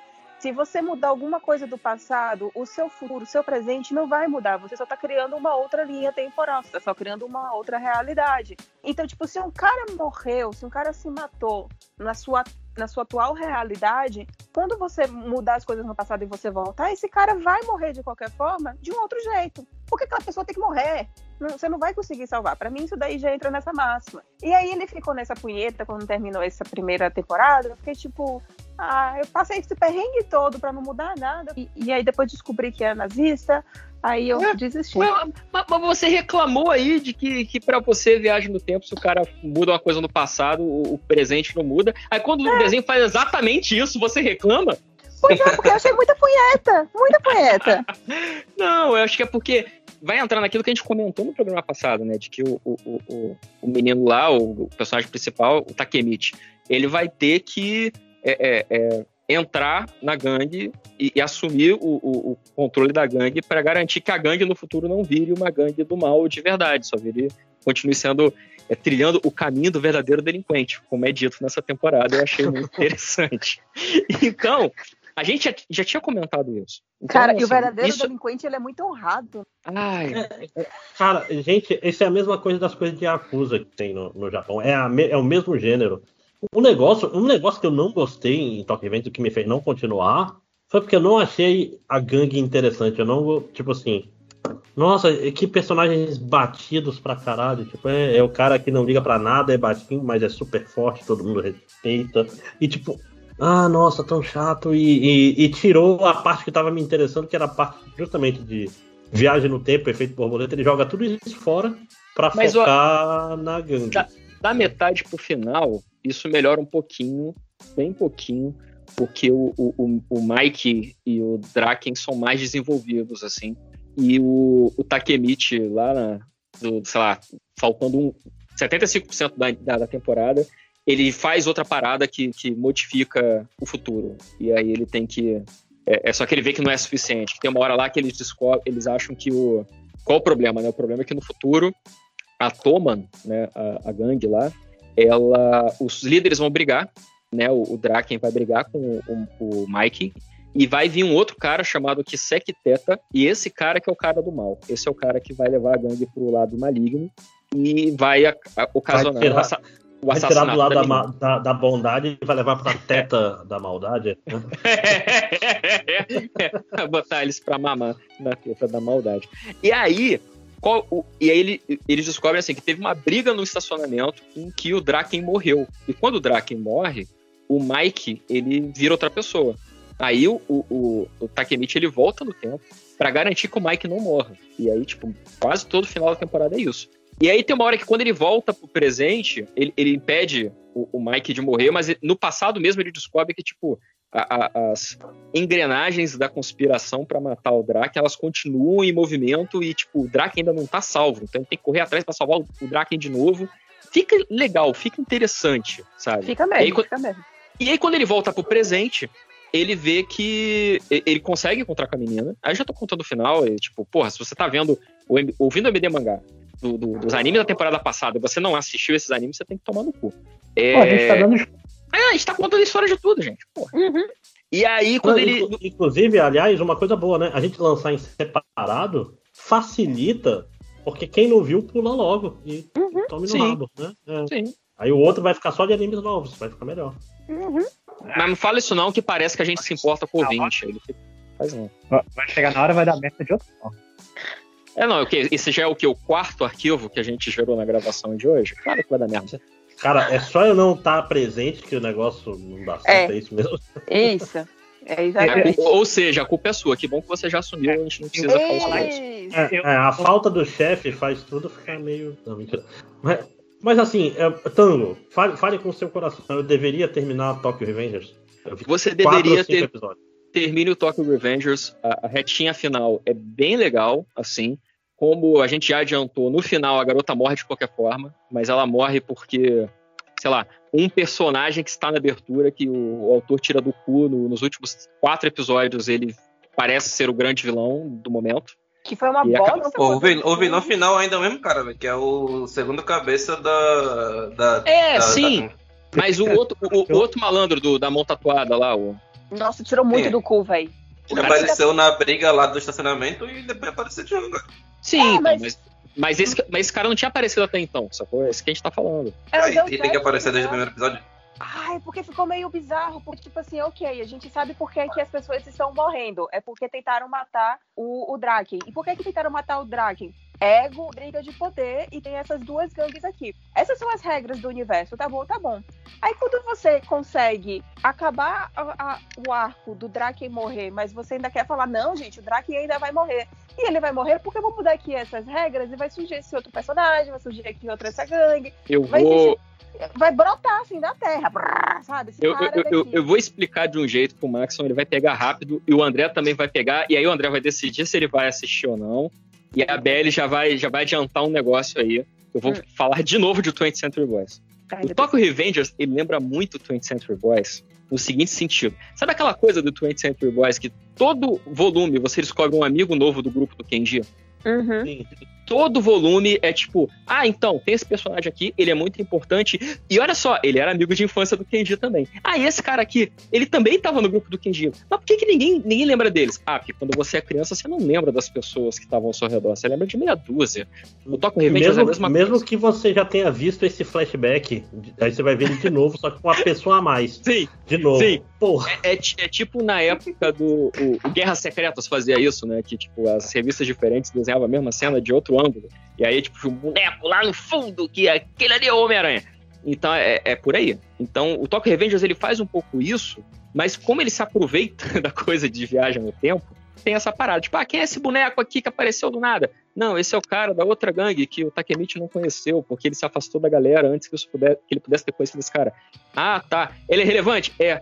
Cara, você não é policia- policial no futuro? Por que, que você nunca soube desse cara? Ah, porque, porque eu sou um policial merda. É isso, cara, é isso. Então, você vai, você vai no flow, você não pensa muito sobre isso, só vai no flow. Então, eu acho que ele funciona. Eu não sei se eu vou continuar vendo, porque, outra vez, não tem como. É, é, tipo, porra, eu, eu não vou dar, dar bola, dar view aí pro anime do nazista. Uhum. Tem suásticas. Por outro lado, eu fico curioso de saber o que acontece também. Assim, eu não achei ruim. O anime não é ruim. O anime não é. Desse que a gente falou até agora, assim, é, dos que eu vi, né? Tipo, foi o 86 esse. Eu achei esse melhor que o 86. Se não tivesse a suástica, eu teria gostado bem mais. Ele Também. tem problemas. O personagem principal me irrita muito. Tu, tu acha que se eles tivessem feito um trabalho melhor no anime, porque tipo, no anime eles tentaram tirar, né? Esconder, botar, botar uma luz de farol aqui, ou pintar de preto ali. Tu acha que se eles tivessem feito um trabalho melhor de tentar esconder, tu, tu ainda tu aceitaria? Eu acho que ficaria menos complicado pra assistir, porque tem cenas que eles metem glare, e aí fica ridículo. Tipo, é um glare no meio da tela. Tem cena que eles pintam de preto quando o, o personagem tá imóvel, então funciona melhor. Agora, porra, tem cena que eles trocam o enquadramento, sabe? Tipo, era, sei lá, pra pegar o boneco na cintura, tá pegando É, o boneco então, do ombro pra cima, tudo ampliado, escroto, pra não mostrar a sua. Eu acho, Maxon, que teria me feito ficar seria o autor é, é, problematizar o uso da suástica de alguma forma durante o discurso, sabe? Sei lá, no futuro, quando eles vão falar da, da Toman, o garoto policial lá do futuro, ele fala, ah, é, eles usam este símbolo, que é um símbolo do mal, e blá blá blá. Ah, assim, não, tipo, não- nada impede de acontecer isso no futuro, né? Já que o mangá Claro, tem 200 capítulos e a gente tá no, sei lá, 40. Não, Mas mas, eu acho é que- o, o futuro já aconteceu no mangá. É, né? eu acho que depois de três episódios, esse momento de contextualizar já era pra ter rolado. Sobretudo porque a gente sabe que é a gangue que no futuro vai ficar violenta e vai fazer crimes violentos de verdade.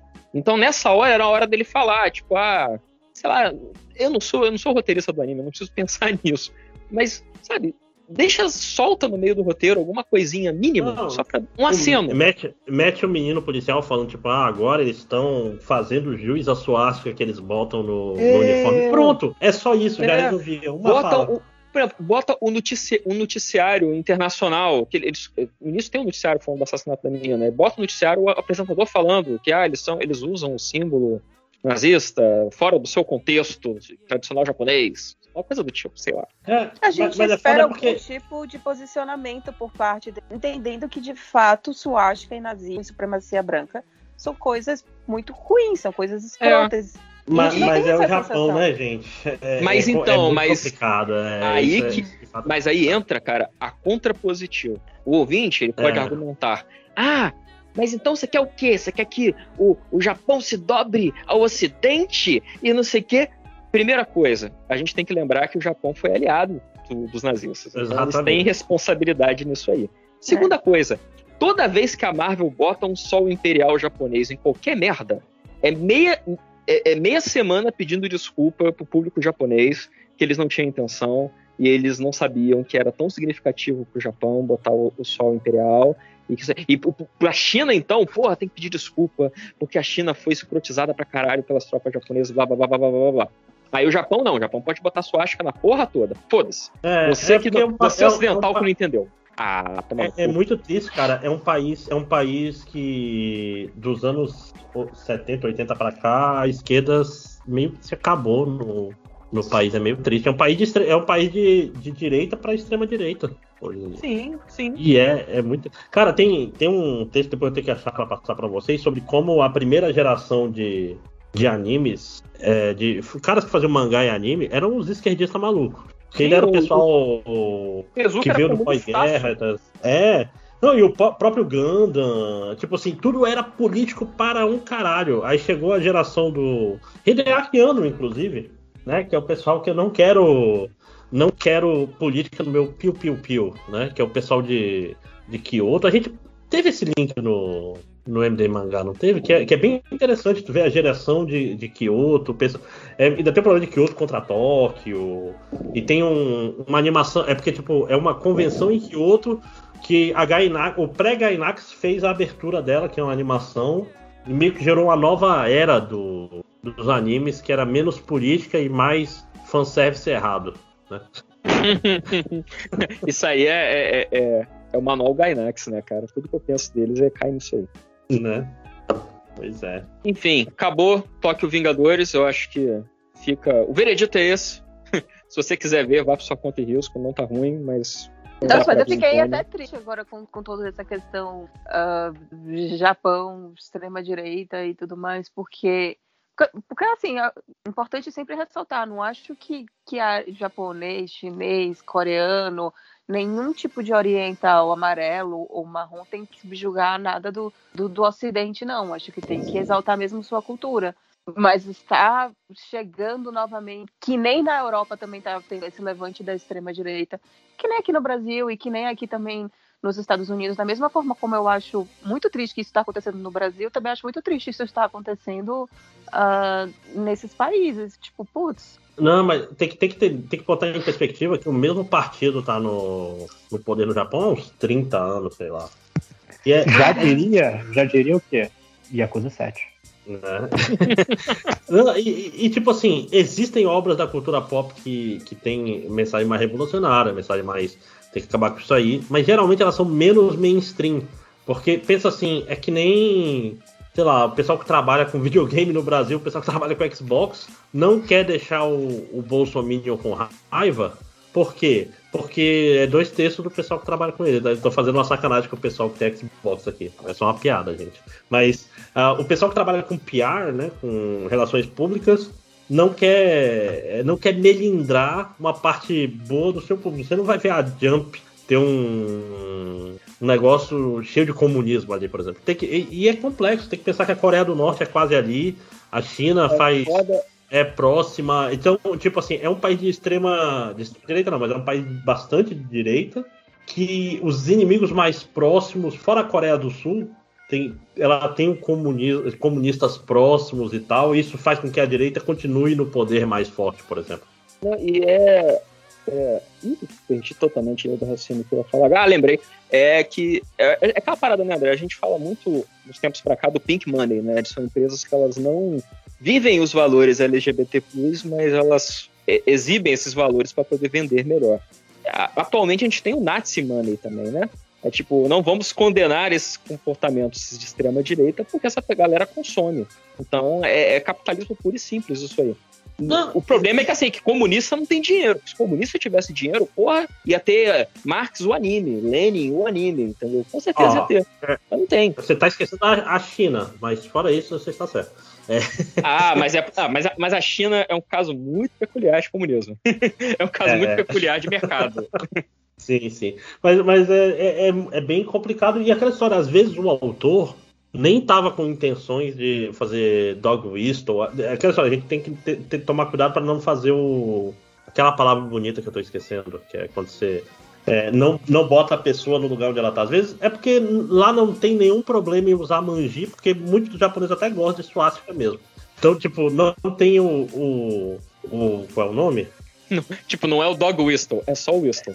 É só isso, é tipo, o cara, o cara quer usar suástica e foda-se, não tem problema lá, porque o mercado interno não vai ter reação, só o mercado internacional. Tipo, se o cara falar assim, olha, cara, você vai perder dinheiro usando suástica, troca isso aí. Ele trocaria de boa, nunca saberemos, né? Sim, sim. Mas eu acho, André, que assim, eu falei isso no MD Metal da semana passada, e eu acho que vale a pena repetir aqui, porque são públicos diferentes, né? É, assim, é um posicionamento que eu tenho pra mim, tá? Que a gente tava discutindo lá sobre Marilyn Manson, olha só.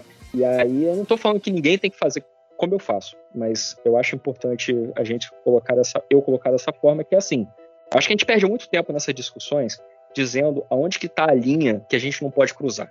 Ah, a linha tá aqui, a linha tá um pouquinho lá na frente, a linha já tá lá atrás. Eu acho que o que me cabe particularmente é eu traçar a minha linha no chão e eu falo, daqui eu não passo. Então era o caso lá do Merlin Manson. Não interessa se a linha tá aqui ou se tá daqui a 10 metros. Eu tracei a linha no chão e falei, eu não ouço mais esse cara. Daqui a 20 anos, quando tudo se esclarecer, eu posso voltar a ouvir. Me pergunta daqui a 20 anos. Neste momento, eu não ouço mais esse cara.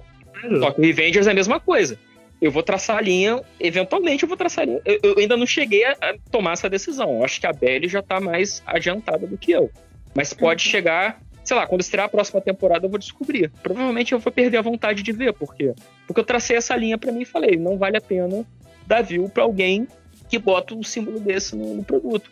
Pode ter- ser tudo que o André falou, eu até concordo que seja o caso. Eu não acho que o autor é nazistaço, nem que ele seja. Até acho que ele pode não ser simpatizante de extrema-direita. Ele só botou porque é um, é um símbolo tá, na cultura deles. Mas eu não quero ver, sacou? Então é a linha que eu traço pra mim. Sim, sim. Pois é. Não, isso que eu tô falando, é, é, é super de boa falar assim, ah, não, não, não assisto isso porque, sei lá, objetifica mulheres. Mas às vezes o autor tá falando porque isso é o comum de lá, saca? Mas isso não significa que você tem que ver cada, cada um.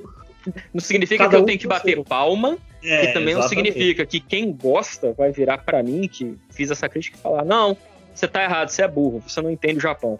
Também não é assim. Então, Assim, gente, o ideal mesmo é que pare de ser, pare de ser financiado esse tipo de obra. Pra gente parar de financiar esse tipo de obra, a gente tem que parar de consumir. Sim. Obviamente, tipo, nós, nós cinco aqui, né, a gente se posicionando dessa forma e, e a gente deixando de assistir, não vai fazer toda essa influência, mas a gente tem, por exemplo, exemplos como o Sleep Giant, que chega lá e fala: Oi, empresa XPTO, você está colocando seu dinheiro no Siqueira, você quer mesmo colocar seu dinheiro numa, num, num programa de TV que está abertamente xingando o- os homossexuais, e aí as empresas chegam e falam: Nossa, isso aqui não vai ser muito bom para nossa, para nossa imagem, né?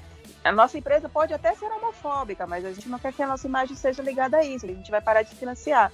Então, assim, é algo que a gente tem que falar, é uma forma de posicionamento que nós sozinhos nós não vamos conseguir e a gente não vai mudar o mundo de ontem para hoje, mas é importante deixar claro que tipo, velho, tem um tem um símbolo nazista. Ah, o autor não queria. Ô, autor, vamos pesquisar, né, autor? Tá ruim isso É. daí. Vamos ser melhor. E Mas, pronto, mas assim, isso, é, não, isso, isso, é- isso é bem interessante, velho, porque, aquela história, um autor sendo japonês, a gente provavelmente não tem coisa, mas sabe o efeito que a gente tem é falar, ô editora, não lança Tokyo Revengers, não. É, exatamente. Ou então, se lançar. Vamos dizer, a, a, a, a Apaga, apaga essa suástica aí, se o autor reclamar, não lança. É, é Sim, eu, eu acho que é isso. É tipo, a editora XPTO lançou o, o mangá e apagou a suástica. Quando for o, o fã desentendido reclamar que ah, tá alterando a obra, é a gente se colocar e falar, não, não tá alterando não, querido, tá fazendo certo. Tá fazendo o que devia ter feito já. Eu Sim, acho que é esse não, tipo e- de coisa. Eu acho que assim, E- a e gente com não certeza pode. o autor tem que dar um ok pra- antes do cara chegar e tapar a suástica. Ah, né? não, claro, claro, claro. Aí Isso só que eu tô o falando, fala dá assim, não, o, au- ele, o, a- o autor deixou, meu irmão. É, eu imagino que ele já deixou no anime. anime também, né? Então, no mangá, eu acho que também não teria problema, não. É, eu acho que o anime, talvez se a gente não tivesse em pandemia, talvez tivesse sentido um tempo melhor, mais hábil, pra tampar de uma maneira mais menos ruim, menos escroto, ou mesmo desenhar por cima, como é o caso Não, lá. mas esse tapar é ruim. Esse tapar é porque no, no Blu-ray vai sair com a plástica. Sacou? É, e aí a gente já Não, sabe porque que no é japonês já sai já. Tipo, só é na transmissão que sai na Crunchyroll que não tem. Ah, é? Ah, não É. sabia. Inclusive, tem vários vídeos no YouTube de jovens, e, e dá pra ver claramente que o vídeo é feito por um jovem, reclamando dessa mudança, dessa censura que fizeram. E, amigo, você é só um jovem que você não sabe o que você tá falando. Porque não muda em absolutamente nada a compreensão da história. É a mesma história. Sim, sim. Não, eu, eu- bota outro mete uma estrela, mete um pentagrama ali, aí vira a gangue do pentagrama de Tóquio, ia ser muito melhor. né? Mete uma cruz de cabeça pra baixo. Fala que são os anticristos de Tóquio, qualquer coisa, cara. Muito mais interessante. Pô, os anticristos de Tóquio ia ser maneiro, né? Ó, eu gosto. Não, é, é. anticristo. Isso que eu tô falando. Quando, quando sai. Aquela na cultura lá, a gente, infelizmente, a gente não consegue mexer, porque se eu pudesse, eu mexia em muita coisa. Né? É, é, é muito louco que o, o japonês está à direita do coreano. né? Porque a Coreia tem uma. Mesmo a Coreia do Sul tem, tem, tem uma esquerda mais revolucionária, forte, taca coquetel molotov nas coisas, saca? No, no Japão não rola muito isso aí. É meio. é Cada meio... vez mais eu tenho gostado da Coreia do Sul, cara. Não. Eles têm BTS, olha que maravilha. Não, É a coisa- mas a Coreia- Cuidado, cuidado. Não, você, você não quer levar o podcast pra essa península, não. Vamos- vamos- não, vamos, não. Vamos puxar o próximo, vamos, vamos Eu puxar o próximo um erro, anime. Frango, desculpa. Eu Vamos tava o falando da resistência só. Vamos pro Posso puxar um rapidinho? Rapidinho, que acho que só eu e o Max ouvimos. Um anime que não era ver. Crunchyroll. Max, a nossa hora de brilhar. Vamos falar do, do Ragnarok.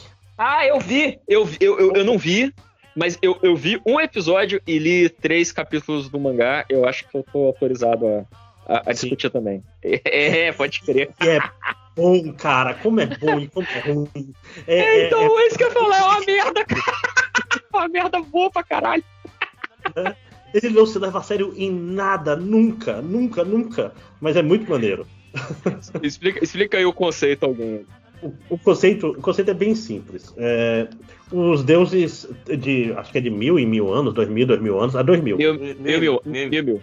Mil, mil. Eles têm uma reunião de todos os deuses de todas as religiões e eles decidem, opa, e aí, vamos, ter- vamos matar todos os humanos, destruir todos os humanos agora ou não? Aí tá se protelando. E um dia chegaram assim, não, bora. Aí, uma valquíria chamada Brunhilda, ela tem um plano, porque ela gosta de humanos, porque ela é uma valquíria, né? E as valquírias têm que pegar os humanos mais top e levar pra Valhalla? Isso? Isso. Pra, pra serem os guerreiros que vão lutar no Ragnarok. Aí, beleza. Ela, ela pega pros deuses e fala: Ih, vocês estão com med... eh, vocês estão falando isso porque vocês estão com medinho dos humanos. Porque aqui tem um artigo na resolução da época dos militares que diz aqui que antes de fazer o, o Ragnarok, vocês têm, que, vocês têm que fazer um torneio com os humanos. Mas se vocês estão com medo dos humanos, beleza.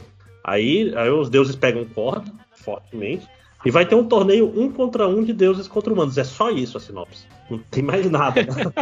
Ok, Ca- Cavaleiros do Zodíaco, vai. Só que não. é, é- é- a questão é que os personagens são abs- todos absurdos. É lindo. É lindo de ridículo. Não, o, o, o Belly, é assim, a a, questão gente tá já. em quem, em quem da, da galera dos humanos eles chamam pra lutar contra os deuses, né? Esse é o grande tchan do, do rolê aqui.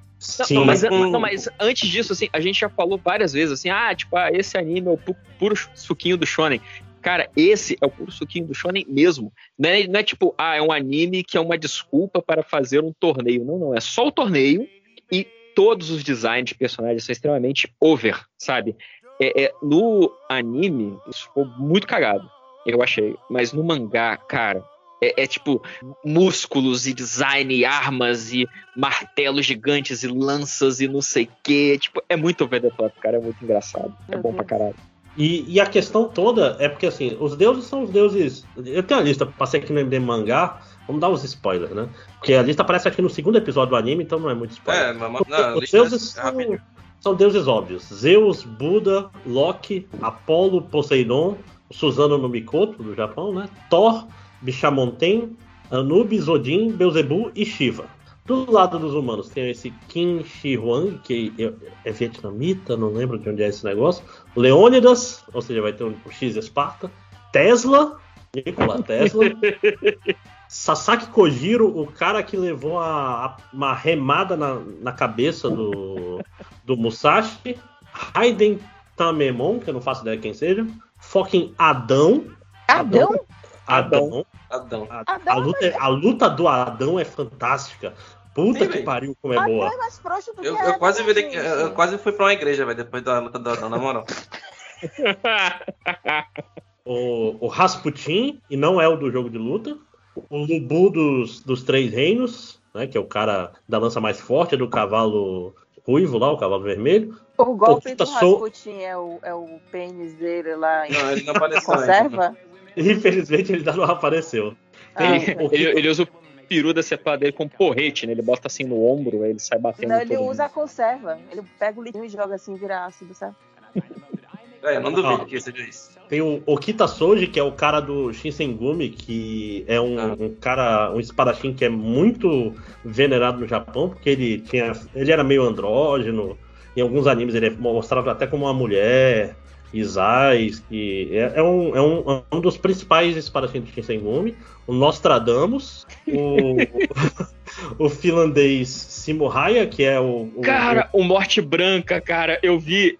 Assim, é, é, eu, eu- eu tenho muito orgulho de, de conhecer certas coisas que parece que só eu conheço, que eu invento quando eu conto pra alguém, mas não é, gente. Eu, eu li um artigo na Wikipedia, eu acho maneiro.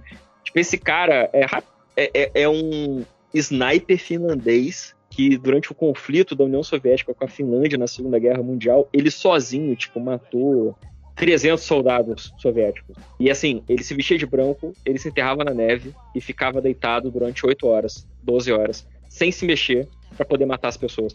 Tipo, tem uma história de que ele levou um tiro na boca, a mandíbula dele ficou pendurada, mas ele continuou imóvel. Pra ele não ser detectado, pra não saber onde é que ele tá, porque ah, tentaram acertar ele, acertaram. Ele continuou imóvel, ele tipo, ele engoliu um pedação de neve e continuou matando os soviéticos. Eu, cara, por que, que esse cara tá nesse anime, cara? Eu achei isso muito Medo? O- É, é lindo. Não, é, cara, a ideia é super ridícula. Tem o, o Sakata Kintoki, que é um cara do Japão muito antigo, que é meio que um herói folclórico do, do Japão, meio Quintaro também. Então é um cara meio. é, lutava com ursos, fazia coisas caóticas. Tem vários animes com, com esse personagem. E o Jack Estripador. Esses são os, os heróis humanos. Então, a questão é, é que. Peraí, só, peraí, peraí, deixa eu confirmar. Não tem nenhuma mulher. Não tem nenhuma mulher. Não. É um anime bem. bem machista. Joana Dark não, Não tá tem uma Joana Dark. tem Rasputin. É, é, nisso é ruim, inclusive porque cada um deles, dos humanos, ele usa uma valquíria como arma. E, e quando eles morrem, eles morrem juntos. São 13 valquírias, é isso? Meu Deus. É uma valquíria É. pra cada luta. É, se tem uma coisa ruim nesse mangá barra anime, velho, é a representação feminina dele horrorosa. Especialmente com a. Com a Afrodite. A Afrodite, que tem sempre uns caras segurando os peitos dela. Fazendo Ah. o peito dela, assim. Não, é, Mas, é- é ridículo. É, E- é mas- bem. Nesse sentido, não tem. Sabe que é, é o que a gente tá falando, né? Assim, é, é, é, é pra ser over the top, é pra ser uma parada extremamente exagerada. Tipo, é, não tem uns caras segurando os peitos dela. Tipo, o trono dela é feito de caras musculosos seminus é, de quatro e, e- e fazendo os móveis pra ela deitar, sabe? Então, eu- mas eu acompanho o que o André falou. Assim, é horrível. É, é- é- Não vale a pena, mas eu acho que em nenhum momento ele, se- ele se comprometeu a ser Não, justo ele nesse nunca, sentido. ele nunca É. tentou ser uma obra boa. A verdade é, É, exatamente. Ele, ele- ele é só uma parada que, sei lá, é, é os caras desenharem pra caralho umas lutas absurdas. Eu acho que é só isso. E é, Vai muito e é- além e é disso, não. muito absurdo. É porque ele quer história. O, o Jack, o estripador, no momento que eu parei no mangá, ele tá lendo com. tá lutando com o, o Hércules. O Hércules, uhum. Né? Aí você fica assim, caralho, por que, que Hércules tá lutando com o Jack Estripador, que é um cara do. Qual é o nome? Tipo, é um médico lá do. E pô, tá lutando com o Hércules. Não tá nem aí. Segue o jogo. Né? É, tipo, é, é ruim. O anime, particularmente, é, é ruim porque o, o, o- Qual é o nome? O ritmo fica muito cagado. Não, não, e o ritmo fica cagado. Demora muito pra acontecer as coisas. Né? No mangá, Ele você tem- rápido. Oi? Não, eu ia falar que o anime ele tem um problema que ele parece muito um desenho de sábado de manhã, sabe? Ele não. A animação não é tão boa, a dublagem não é tão boa, é meio. É meio lerdo, assim, é meio estranho. Poxa, você fala pra mim animação de sábado de manhã, pra mim é só animação foda, velho. Era os melhores desenhos não, que Be- tinha. Não, Be- Belly, rever. Belly, pega pra rever as animações de sábado de manhã. Sabe? É, tipo, a, a abertura de Thundercats é muito melhor do que o desenho. Não, e, e é foda. E a única coisa que você lê no mangá, aí, tipo, você lê, vamos dizer assim, você leu 20 minutos de mangá, você leu 3 episódios do anime. Caralho. Então, o- é porque o anime vai enrolando porque não tem muito mangá pronto ainda. Tá o anime tava. né, é, é, achei que foi meio que ó, mau planejamento ali, porque o anime pegou uma parte que tá pronta há muito tempo, tá ligado? Que é as três primeiras lutas. Então. É, não, é, foi, foi de propósito. O anime foi de propósito ruim.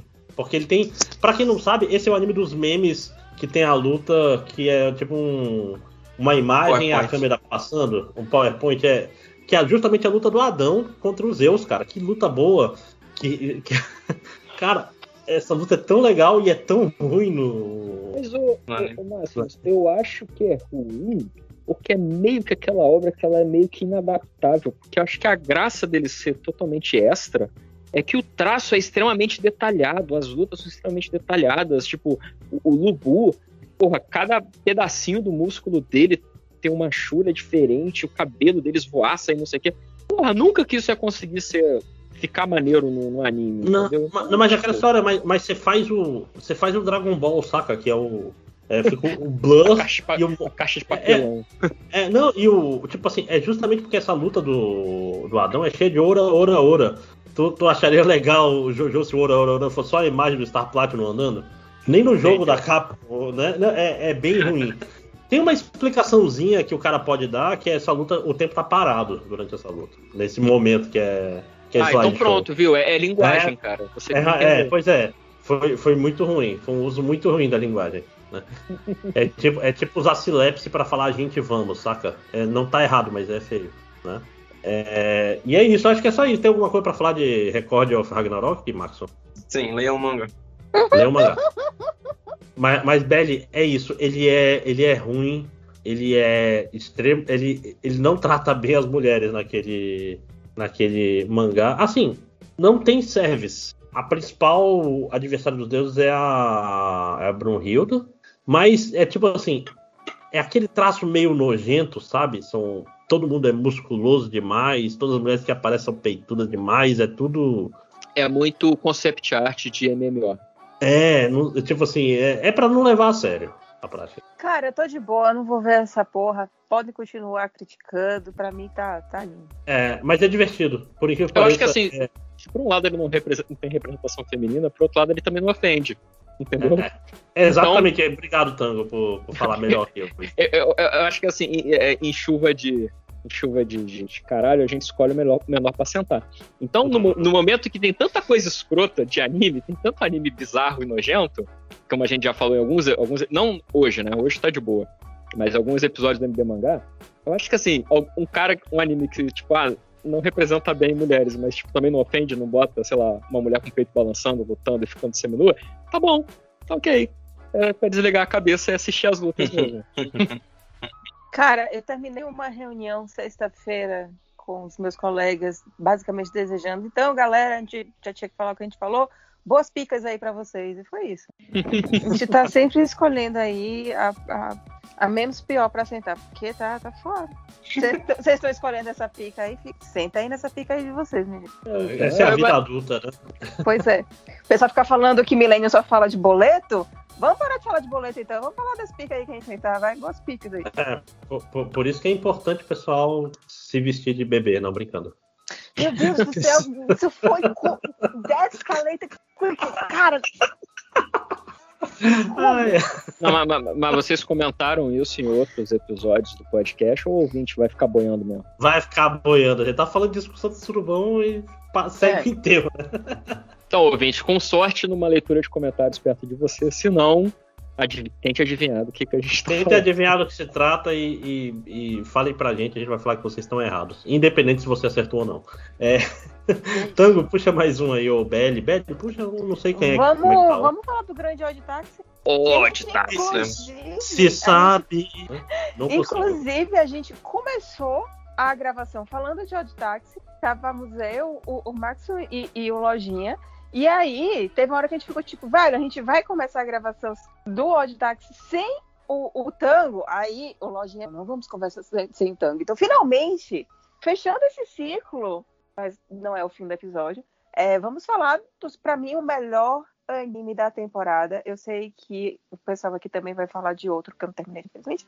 Mas pra mim, Odd Taxi é o melhor anime dessa temporada. Que, por mais que eu tenha recebido spoiler, por isso que eu gosto de quando eu recebo spoiler, eu esqueci do spoiler que o Lojinha deu.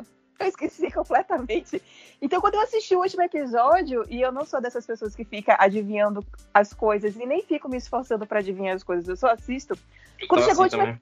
Cara, eu amei! Eu fiquei tipo, "Ah, meu Deus, então é isso. Fantástico. É a história de um cara que ele é um. Ele é um taxista. É um cara completamente comum, um cara completamente okzão lá. Ele é uma grande morsa, inclusive. E aí coisas muito bizarras vão acontecendo ao redor dele. Tipo. É, não, também- não só ao redor dele, é tipo, meio que tem várias histórias em paralelo, só que a, a- conforme o, o anime vai passando, elas vão se conectando. É pro, pro ouvinte que não tá ligado no que a gente tá falando, o cara é literalmente uma morsa. Todos os, Isso. os personagens do anime, eles são animais. Só que animais antropomorfizados. Exato. E aí começa que ele dá carona que desaparece. E aí você começa a achar que essa menina que desapareceu tá na casa dele, porque tem um cômodo na casa dele que nunca ninguém entra. Aparecem barulhos estranhos lá e ninguém sabe o que, que acontece naquele cômodo. Ele conversa com alguém, as pessoas ouvem ele conversar com alguém, mas ele mora sozinho. Isso. E aí, um amigo, o melhor amigo dele se envolve com agiotas porque ele tá se relacionando com uma menina que ela é uma idol, ou pelo menos ela ainda vai fazer o debut dela como idol. A menina que. Aí ele começa. Aí o cara que é taxista também começa a dar é, carona pra um cara que é o agente desse grupo de idols. Brota também um outro cara que é um babu, que é tipo um mega vilão e quer usar ele como taxista pra um roubo. Ele também é amigo, conhecido, de dois outros policiais que são gêmeos. E um deles é amigo do cara que é babuíno, ou seja, também é um cara surdo. E o outro cara é um daqueles policiais bitolado que quer fazer o bem e o mal tem que acabar de todas as formas possíveis e imagináveis. Surge uma história de um menino que durante toda a infância dele, ele queria ter uma borracha, ele queria ser o melhor em alguma coisa, então ele começa a colecionar borrachas. E ele leva um golpe bizarro de um site parecido com o eBay. E aquilo ali termina moldando toda a vida dele, porque ele, enfim, ele se fode muito com essa história. E aí ele começa a jogar um joguinho e o mesmo cara que deu um golpe nele é um cara que consegue estar em primeiro lugar nesse joguinho de celular.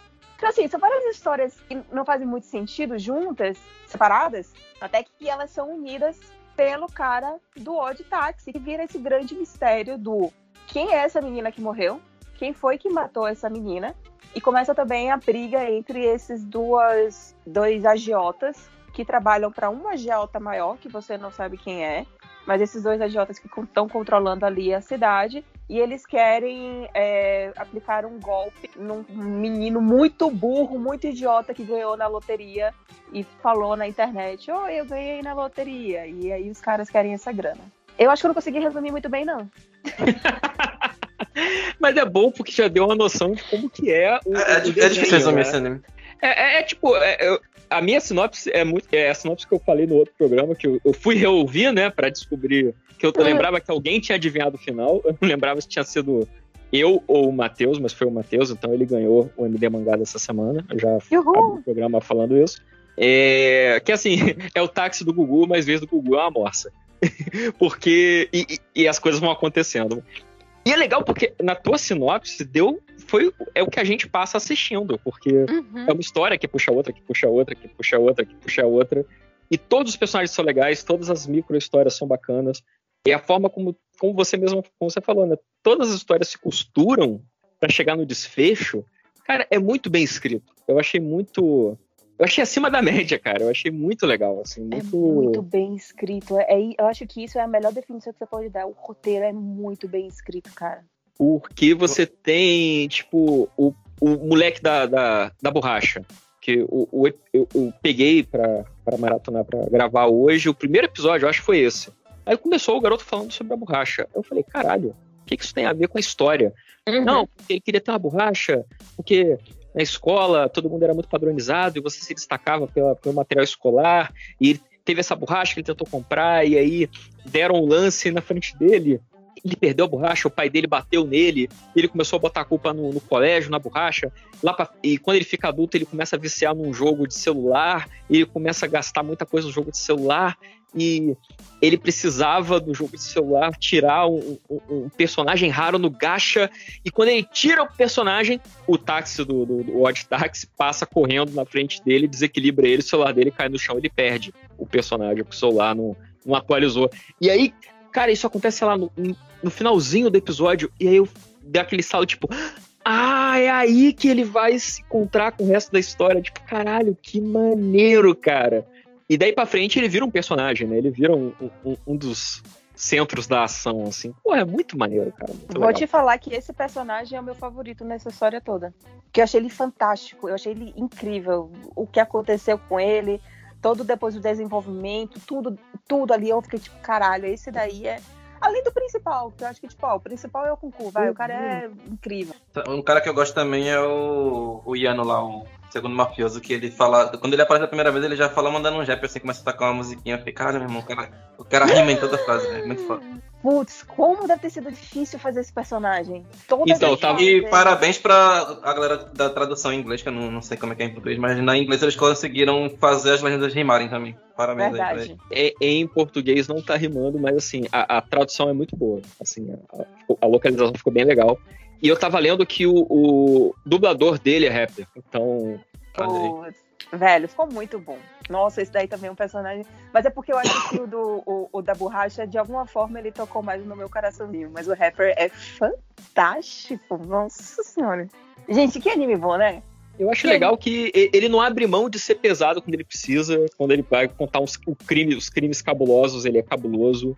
Quando ele vai falar sobre, sei lá, solidão, doença mental e, e- e- e vício, etc. Ele fala. Mas também não é, tipo, bad vibes. Tipo, ah, esse é o anime para te deixar triste. Não, É, eu não acho é. que o fato dos personagens serem animais até ajudou a chamar a atenção pra ele, que eu, provavelmente se fosse só um, uns humanos meio cartunesco, eu só ia ignorar, nem, nem, nem, eu nem vi qual que era. E achar que era, sei lá, um anime infantil aí de, de domingo de manhã, tá ligado? Não, e faz parte da história eles serem animais. Sim, sim. No, no, no programa passado, a gente chegou a comentar isso, né? Tipo, que. Ah, e o que, que significa eles serem animais? E aí eu acho que foi até Belly que falou exatamente isso, de que o fato deles serem animais é até legal porque é, é, a gente presta mais atenção no, no, no que está acontecendo, nos sentimentos ali, na, na trama, e esquece um pouco, tipo, que são pessoas, sabe? Fica uma coisa mais. é, fica mais envolvente, né? É tipo, você saber que é, sei lá, é uma alpaca que luta capoeira e, e que tá, tem problemas com a Jota. Sim. Eu eu tive esse problema de. É que você falou da alpaca, agora eu me lembrei da questão da, do Deus Ex. Ah, na cena em que o babuíno tá levando o, o motorista para o meio do, do- de uma construção. Não, não é o babuíno, não. É o agente É, da, é o agente da, da Mystery Kiss. da Mystery Kiss que leva o, o taxista e tá quase ali matando ele enforcado. E ela brota do nada, velho. Aquilo ali eu fiquei tipo, putz, Esse foi um Deus Ex Meio que eu vou conveniente, passar né? pano. É, Ah, mas aí eu, eu deixei passar porque a- ainda é um anime de comédia. Ele tem umas piadocas assim que ele mete do nada. Eu achei muito pior no final, quando o táxi dele cai dentro d'água, ela quebra a janela do táxi debaixo d'água fazendo um martelo de capoeira. Não, isso- que ela fala o nome do golpe, né? Um, um marutelo. E depois ela aparece com a perna quebrada porque deve ter fugido a perna dela. E isso eu achei legal. Isso eu achei legal.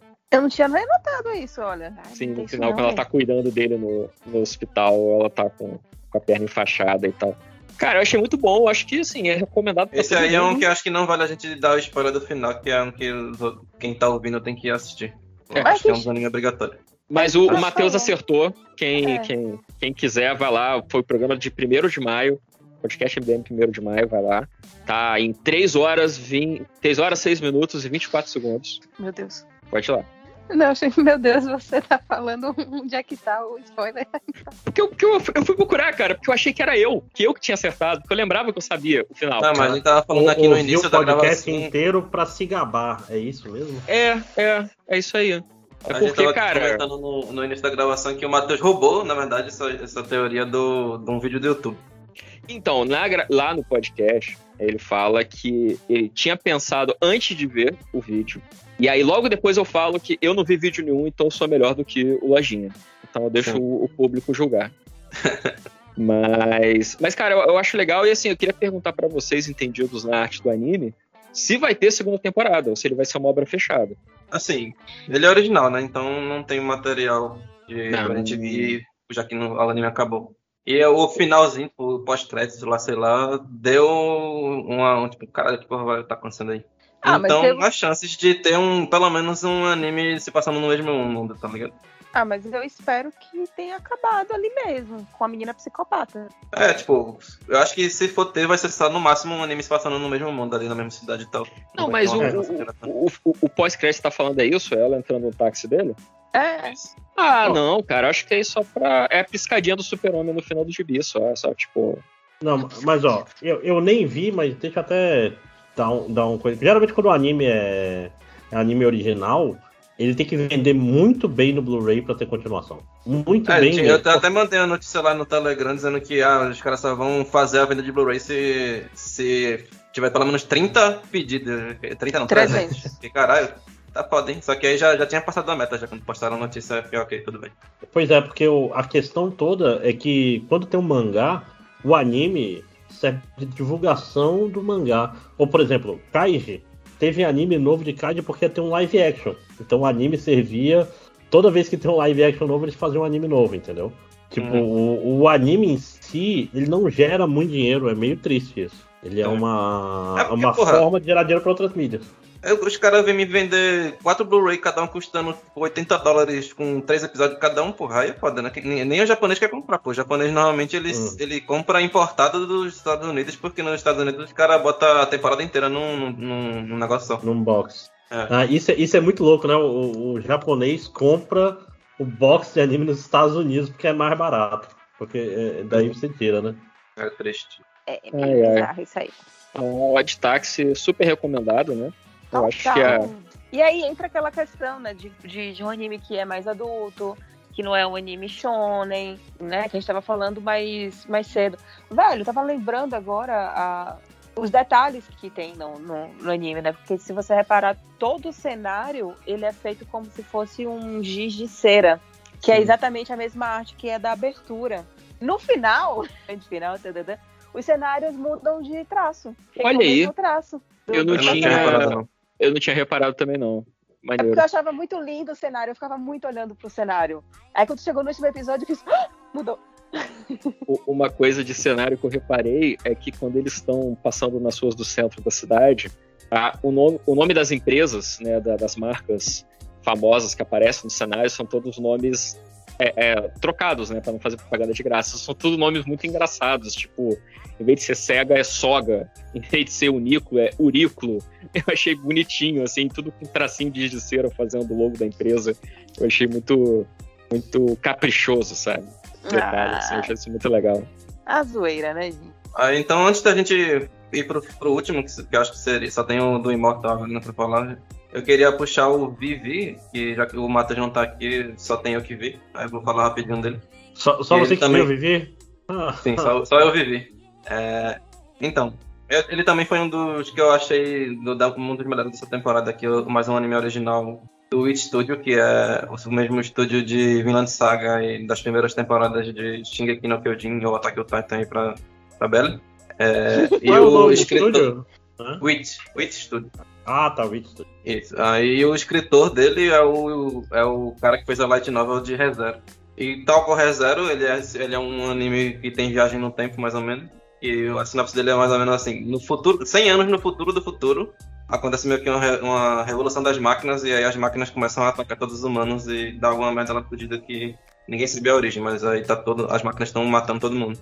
E aí um cientista ele envia uma meio que uma inteligência artificial para 100 anos no passado, que ainda assim é no nosso futuro, seria acho que 2060, para para já tentar começar a resolver o problema desde então. E aí ele escolheu essa data porque foi a data que foi criada a primeira inteligência artificial autônoma.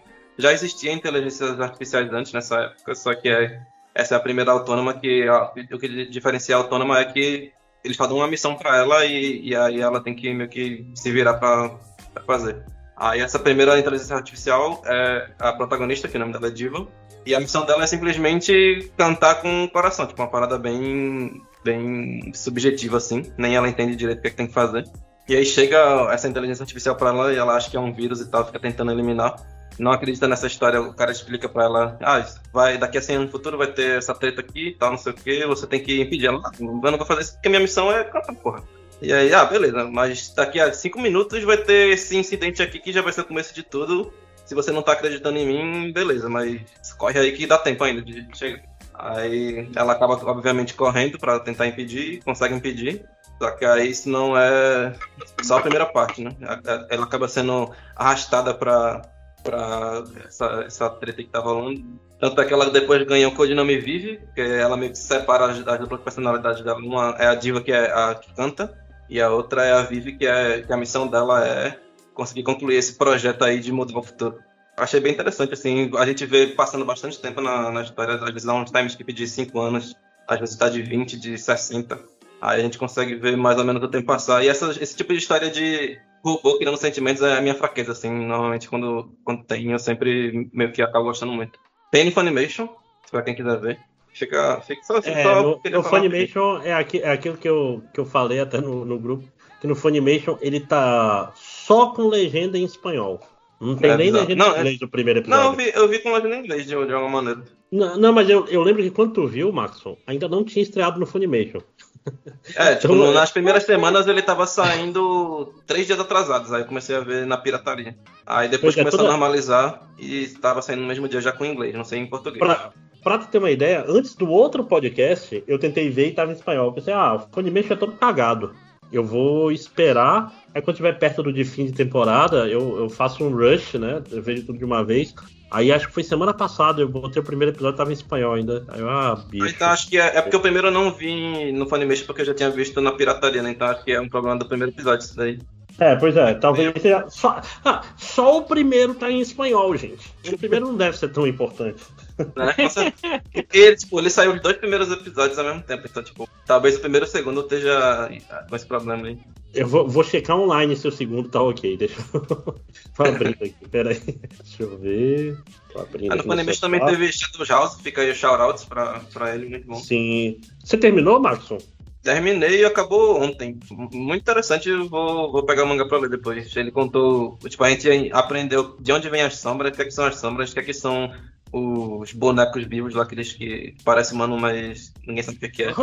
Cara, mas ele explica concretamente assim? Assim, tipo, diz Assim, exatamente o que é ou é uma metáfora pra alguma a coisa? sombra a gente não sabe o que, é, mas as bonecas a gente sabe que na verdade é uns humanos que eles estão raptando lá e foda-se. Só tá que o segundo só tem legenda em espanhol também. Que tem informação. Ah, Caralho, mas, por quê, mas gente? esse aí da- das bonecas aí é qual? É, é, é bem interessante, Tango. É bem interessante. Não, qual, qual o título? Não sei. É Shadows House. Ah, ok. Ele, ele tem essa, essa coisa meio e lolita, mas sem ser fetichizado de forma nenhuma. Ele, ele tem um visual. Ele lembra Rosen Maiden, sei lá, lembra os animes meio. É, é, é uma coisa meio Tim Burton, assim, né? né? Então. É, tipo, você não sabe o que é, é, meio, é meio fábula, é meio. Não sei, mas, mas é dark, sombrio.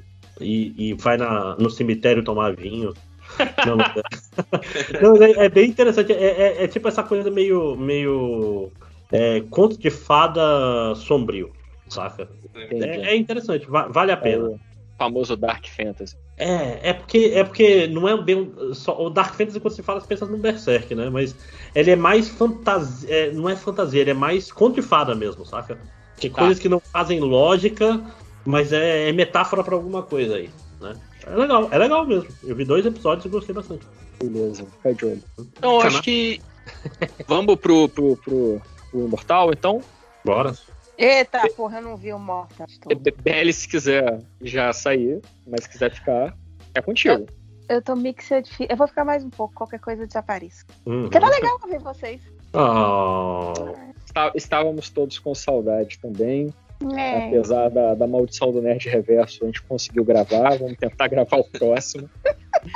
pra ver se a gente consegue aí persistir. Não, o próximo é daqui a umas três semanas, né? Pra ter três. Vai por aí. Já? Tá, mas não tem nada novo ainda, não tem? Tá, tá já, começando tem, a sair. já tem coisa boa, inclusive. Ah, gente, agora que eu comecei a me empenhar no, H- na HBO, o da Arlequina tá tão bom. É. Posso falar Então, da as- então- Arlequina no MD Mangá? Pode tudo. Você é dona, você manda aqui nas coisas também. Mas sim, vamos lá de Imortal. Inclusive, eu quero um dia ver Imortal. Eu tô até com um mangá aqui, eu comecei a ler. Tá saindo pela New Pop. É bom, é triste. Eu até Então- comentei lá quando tu postou a foto do manga que cada canto tem seu nome diferente. É, acho engraçado. Putz, É. fala sobre isso, vai, que eu achei isso fantástico. É que no, no- o nome original ele é pra você o imortal, né? Fumetsu no Anatae. Aí em inglês ele é To Your, to your Eternity, que é pra sua eternidade. E em português é Uma Vida Imortal, né? Alguma coisa assim. Achei. Faz sentido uma vida imortal. mas É, achei melhor o título em português do que o em inglês. Mas eu gosto muito do título japonês, cara, que é tipo Pra Você o Imortal. Que é, porra, faz É foda. A história é, é bonito. Pra- e uma coisa interessante, pra quem não sabe, é do mesmo autor do. Ah, o, o Som do Silêncio, né? É isso? A Voz do Silêncio. Né? Que, é, que é bom também, é bom pra chorar também. Esse- esse- esse- a- Antes de, de entrar no, no Imortal e, falar de sentimentos, eu, eu, é porque eu lembrei de um negócio aqui que eu, eu tinha que falar, não esqueci. Que o, o episódio 13 de Tokyo Revengers tem fanservice com meninos musculosos seminus tomando banho na É, casa é episódio das de- fontes termais. É, só que é só com meninos. Eu achei isso muito espetacular, porque normalmente são. a- episódio das fontes termais é um bando de, de, de menina com os mamilos é, é, é, Apagados. É, esco- escondidos atrás de fumaça, com Tem, tem toalhas um em cima. toalha, tipo, o tem pessoal um dentro, da, dentro da água com uma fucking toalha, tá ligado? Não, É. mas é, não, e- e é o vaporzinho que passa só pelos mamilos. né? É, o, to o Tokyo, o Revengers não, é tipo, é só hom- homem musculoso pelado com aquele corte assim que vai descendo pelo tronco e quase chega na zona da grama, não chega. Mas é, eu achei curioso. Eu achei. Vou te falar Diferente. que ele Six tem a, a, a sem chuveiro e os mamilos são apagados. É porque no futuro, entendeu? O ser humano, ele não é mais mamífero. Por, por algum motivo, ainda tem mama, mas não tem mais mamilo, não tem mais necessidade. Tem mamas grandes, mas não tem mamilos. Cara, eu acho muito louco. E se, se for pra não mostrar o mamilo, mostra de costas. Porque, tipo, fica, só fica mais estranho, né? Quando tipo, só não tem um mamilo no meio do peito. Não fica um negócio meio surreal. Os japoneses já inventaram muitas técnicas aí com a passar dos anos de não mostrar. Especialistas, né? É, e na hora de tampar a porra da suástica na blusa, não consegue. É isso aí. Se Cara, fosse um mamilo naquela, naquela blusa, porra, ia ser fantástico. É, Ia ser... podia chamar o, Austin Powers, né? Pra resolver esse problema. Mas então, vamos, vamos, vamos falar de coisa séria. Vamos falar de Stack Pix, vamos falar de o, Imor- o anime do Imortal aí. Tem no Crunchyroll, pra quem já tá perguntando assim mesmo, né? E é muito triste, muito triste. É, não acabou ainda, né? A gente chegou no final de um arco agora. Vai ter mais oito episódios ainda. Então, pra quem tá dando mole e, e não sabe a sinopse, é bem rapidinho. É um- uma, um- uma entidade cri- é, joga na- no planeta Terra uma criatura, um, um ser, vamos botar assim, né? Porque ele não chega, ele, no início ele não é uma criatura. Um ser que ele é imortal e ele, a missão dele no planeta é sentir e experienciar coisas novas. E aí ele primeiro chega na Terra, ele assume a identidade de um Niken, né? Ele entra em contato com coisas vivas e copia essas coisas vivas e experiencia coisas através. Ele começa como uma pedra, na verdade, né? E E a- não é, é, é a pedra primeiro, depois o líquen? Não É a primeira pedra. Então, ele vira a- a pedra. Aí, aí tem um mofo na pedra, o fungo, ele vai subindo. Aí, isso, aí a pedra, dá- a- o, o líquen começa a grudar na pedra, ele copia o líquen, vira o líquen, um dia um lobo morre perto do líquen, ele vira o lobo, o lobo era, tipo, era andava junto com o menino, o menino morre, ele vira o menino, e assim por diante. Ele, tudo- toda vez que alguém morre perto dele, ele vira, ele tem a capacidade de assumir a forma dessa coisa que morreu. É, quando ele experiencia a morte de alguma coisa, não é, não é, É. só. Ele, tem que ter uma certa. Ele sente, certo ele, vínculo. ele é meio empata, né? Tipo, ele sente a dor de quem tá morrendo, ele sente o que tá acontecendo e aí ele acaba, ele assume a forma daquela coisa que morreu. E é isso, aí é a história do imortal andando por aí e é, é, experienciando coisas novas. Até onde a gente viu no, no MD mangá passado era, era por aí. A diferença é que agora, quando a temporada, é, à medida que a temporada vai andando, elementos novos vão aparecendo. Que aí, por exemplo, agora tem o, o- esse mortal ele tem inimigos, que são os, os Knockers, né, o nome deles. É, E- tipo, tu falou que a missão dele ele foi colocado na Terra pra experienciar coisas novas, mas aí depois aparece o, o Deus lá, sei lá, que é- tem a mesma voz do narrador, então imagino que seja o É o, narrador. é o- é o homem de preto, né? Vamos chamar É. ele assim, por enquanto. é como ele E chama, eu tá? tive a É o- impressão de que. Eu eu tive a impressão de que ele criou o Fush lá, que é o mandamento que o protagonista recebe, justamente pra lutar contra esses carinhas aí, né? Uhum. Eu, eu, eu não sei se, se ele criou o Fushi para lutar contra os Knockers, ou não sei, assim, a, a missão do Fushi é experienciar coisas para se desenvolver e ficar mais forte, e os Knockers estão impedindo o Fushi de se Isso. desenvolver. Pode ser ao É. contrário. Os Knockers podem ter aparecido para impedir a missão do Fuji, que ele não sabe qual é exatamente ainda. Ou, ou, ou, ou então, eu não sei, cara, vai que o, o, o criador do Fushi também criou os Knockers, sacou? E é, tipo, o- É. obrigar a criatura dele a acelerar o desenvolvimento dela. Tipo, ah, para eu- com esse negócio de ficar chorando junto com o humano, dá porrada nessa árvore aqui. É, é, eu não vou, eu não vou me, eu não vou falar muito porque eu, eu li bastante do mangá, né? Então acontece muita coisa, muita coisa mesmo. É, mas uma das coisas interessantes desse, desse anime, ele tem um, um, um esquema que é a passagem de tempo e questão de vida e morte, gente e, e vidas, né? Porque ele é sobre isso, é sobre o Fushi é, vivenciando a vida de outras pessoas e aprendendo com isso, né? Tanto que no começo, boa parte dos episódios ele nem fala, né? Sim. A primeira Eu achei fala, engraçado isso aí, inclusive, né? que tipo, um, em um episódio a- ele aprendeu a falar, tipo, ele não falava nada, no final do episódio ele já tava trocando uma ideia do caralho com a caramba. né? Mas é legal Fiquei com a impressão de porque- que gostou, tipo, cortou alguma coisa do mangá naquela hora ali. Não, eu, eu, eu, eu não acho tanto assim, não, Max. Eu acho que é porque no episódio anterior ele estava interagindo com a criança, com a Marte. E assim, a Marte, ela tem. É tipo, ela, ela tem uma, é, uma gama limitada de coisas a passar pro Fuxi por causa da idade dela, porque ela é uma criança pequena. No episódio seguinte, ele anda com a véia. E quando ele anda com a velha, a velha faz um acordo com ele que ela fala: olha, eu vou te ensinar coisas e você vai me proteger e vai me levar e vai me ajudar a eu chegar onde eu tenho que chegar lá, que ela quer voltar para a vila dela. Então, me deu a entender assim que, sei lá, perto de alguém mais experiente, o Fuxi conseguiu aprender mais coisas, aprender Não, eu acho que é porque o anime fez um trabalho não tão bom de mostrar quanto tempo passou ali, tá? Porque eu acho que ele deve ter passado É. meses ali. Você é, tem, que, tem que pensar que o Fuxi é tipo. É mais do que até uma criança, né? Porque uma criança, quando ela começa a falar, ela aprende rápido. Relativamente. O Fuxi é. Sim. Ele, é, ele não é uma criança, ele é um ser que se de- desenvolve muito rápido. Mas ainda assim, lá na época do Gugu, tem, tem que ter um time skip pra ele estar falando direito, né? É, eu acho que é porque entra aquela coisa assim, querendo, cagando a regra. É, eu acho que o Fuxi, tipo, o ser humano, ele apre- a criança aprende a falar rápido, porque é, é o mesmo cérebro que ele vai se desenvolvendo, se complex- complexificando na estrutura neural dele, depois da- das podas neurais que ele passa no desenvolvimento e tal. E aí, nessa complexificação, ele, ele, ele aprende a fazer tarefas complexas. Eu acho que o Fuxi, ele, como ele, ele faz por. Ele faz uma cópia, né? Ele duplica um organismo.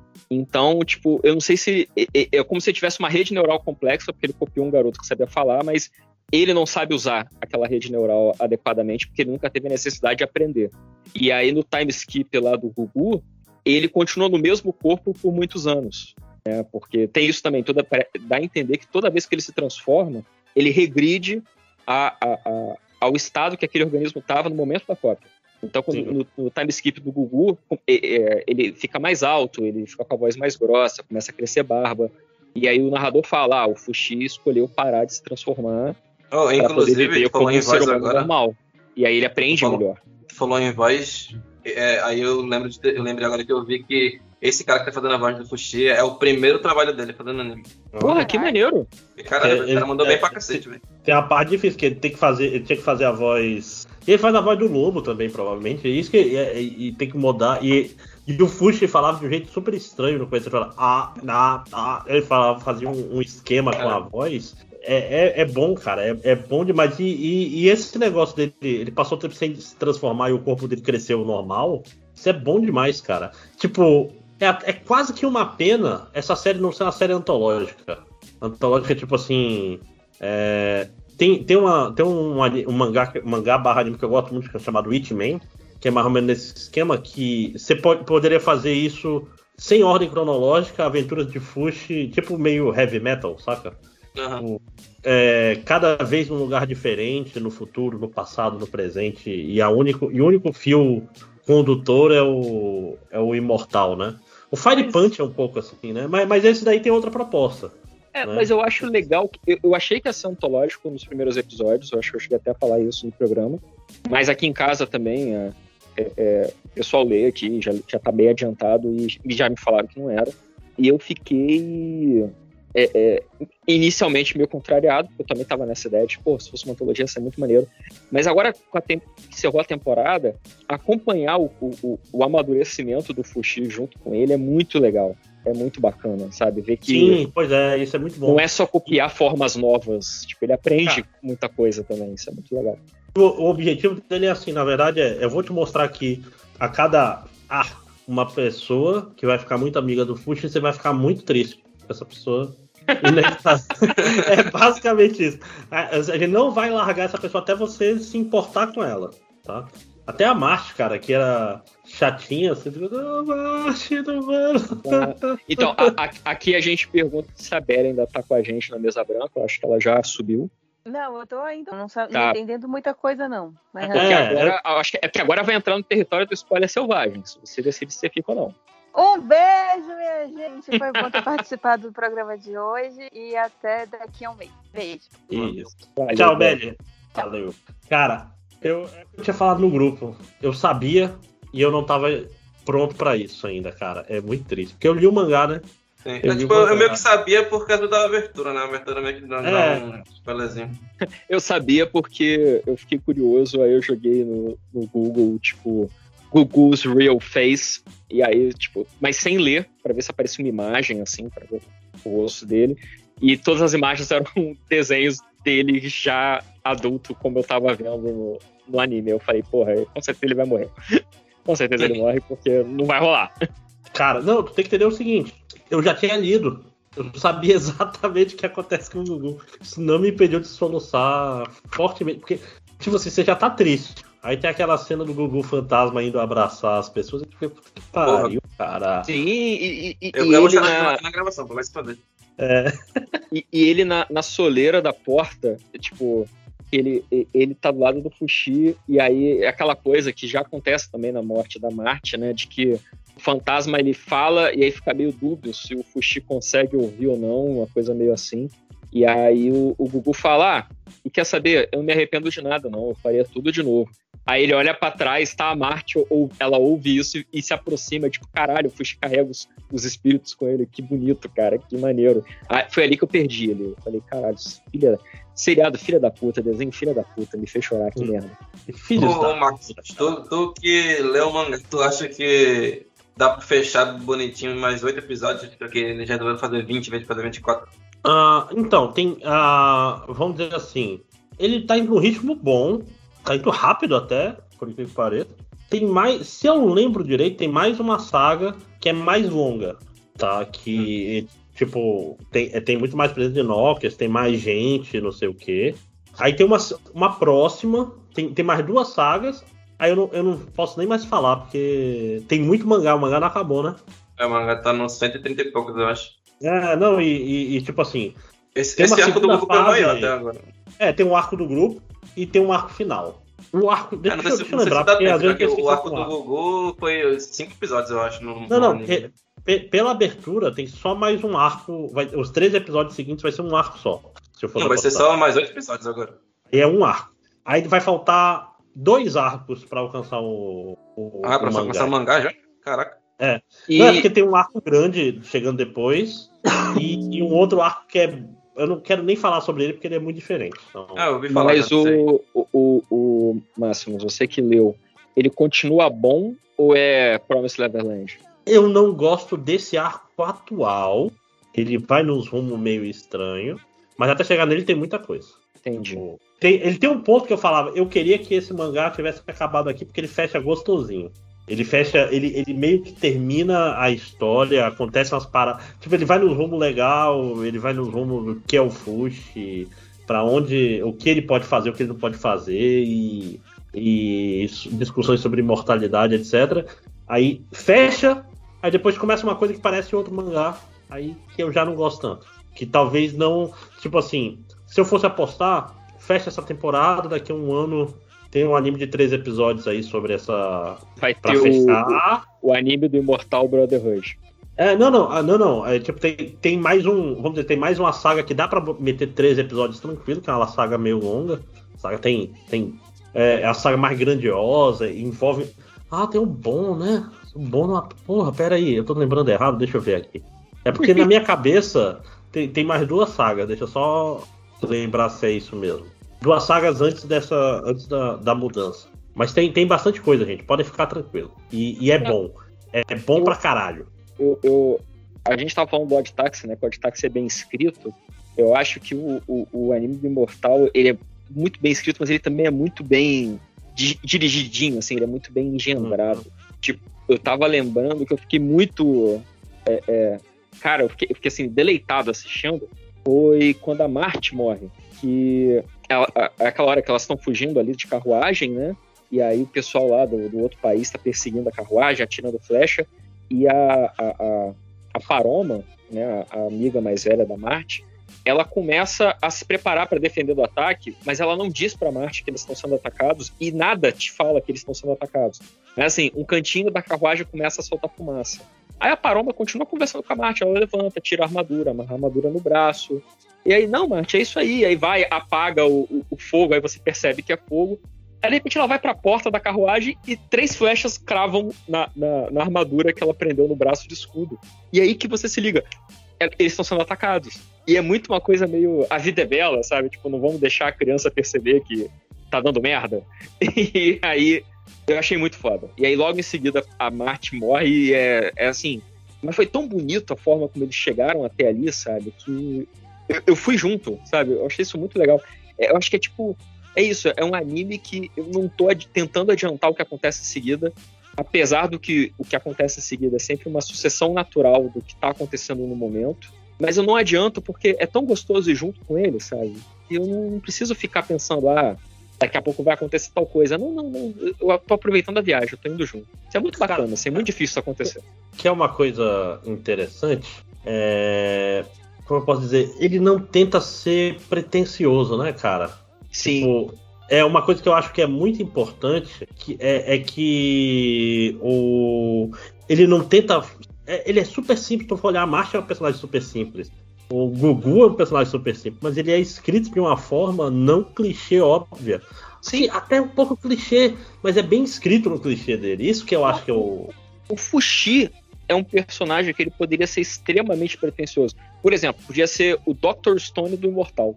E descrever minuciosamente cada coisa nova que ele aprende, não porque a linguagem e porque formar as palavras e, e- e, ah, comer usando as mãos é uma diferença evolutiva, sabe? Ele podia ser esses animes que tentam te dar uma aula, tipo Carl Sagan escrevendo mangá, sabe? Podia. Nem Carl Sagan, né? Neil deGrasse Tyson escrevendo mangá. Podia, mas ele não faz isso. Ele vai por uma via muito mais suave, sabe? É, é muito bacana. Me parece. É, é- é tipo Kenny Rice fazia no- nos momentos mais brilhantes dela, escrevendo lá ó, as crônicas vampirescas, escrevendo como, como é o tédio de alguém que está vivo há 400 anos. Só que é bom.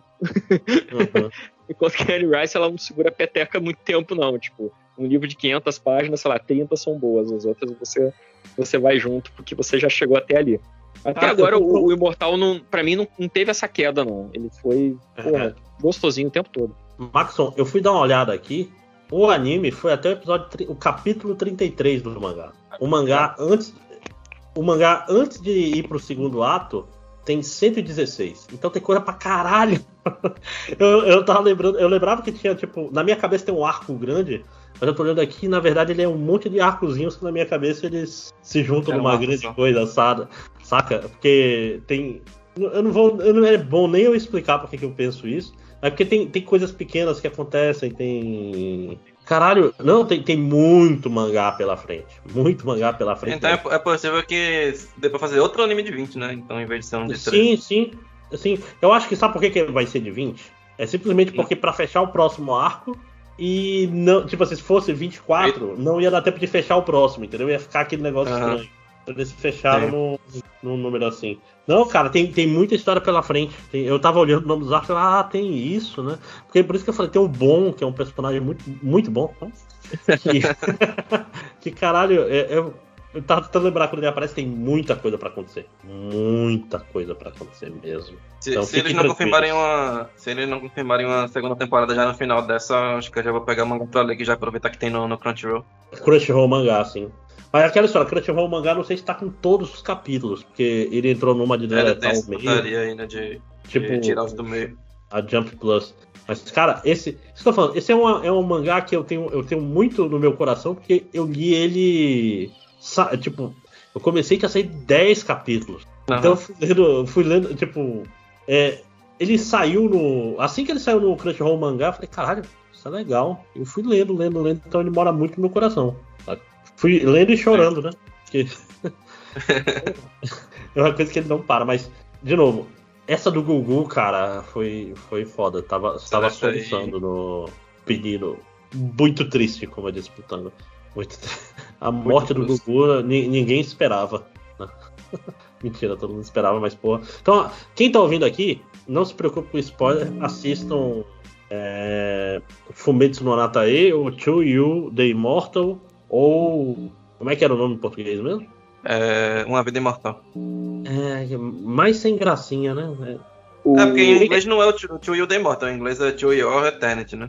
É, eu, eu perguntei aqui em casa, a gente acabou de olhar no Crunchyroll mangá e tá tudo disponível, desde o primeiro, primeiro é, capítulo.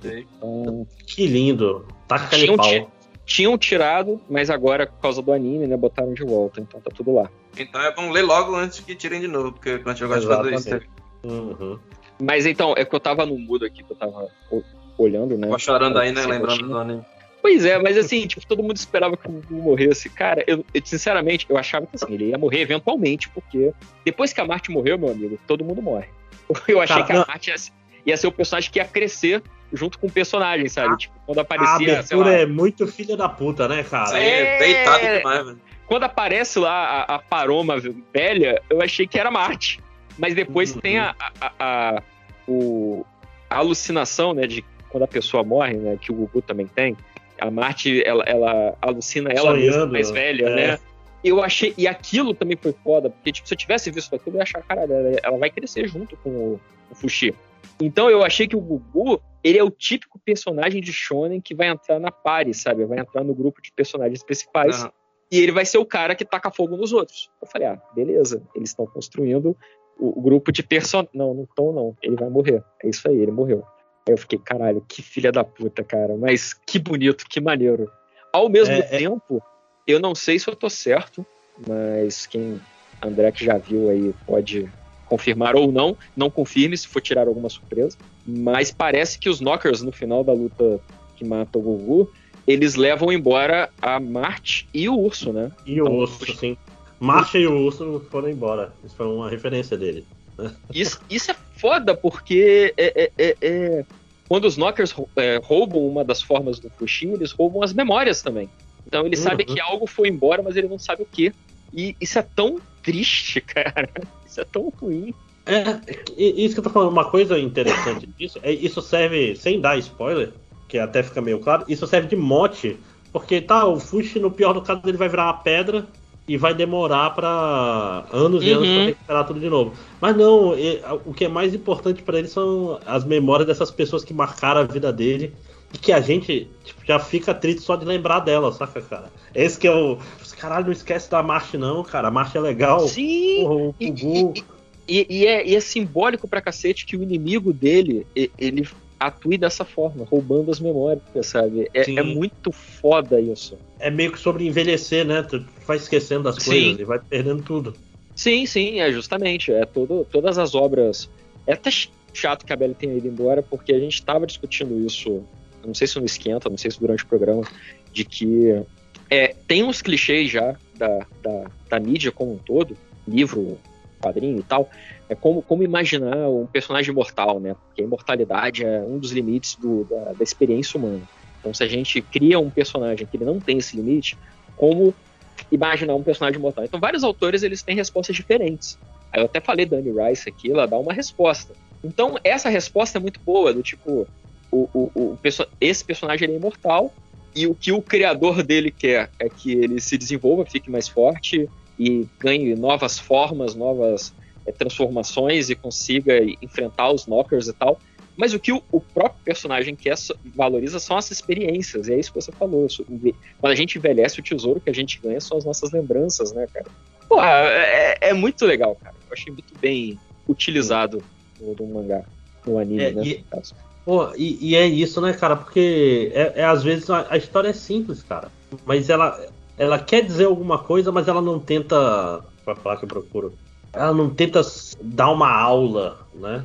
Ele, ele É, tenta eu- falar. E não Fala, tem um ponto A, um ponto A e um ponto B claros, assim. É, é, pelo menos não, até agora não tem. Então é muito. É tipo um slice of life de uma vida imortal, se eu posso dizer, né? Sim, Então, sim.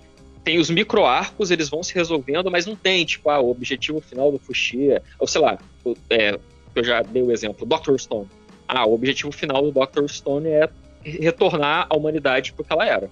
Então tem os micro-arcos ali, mas tem esse ponto B lá na frente.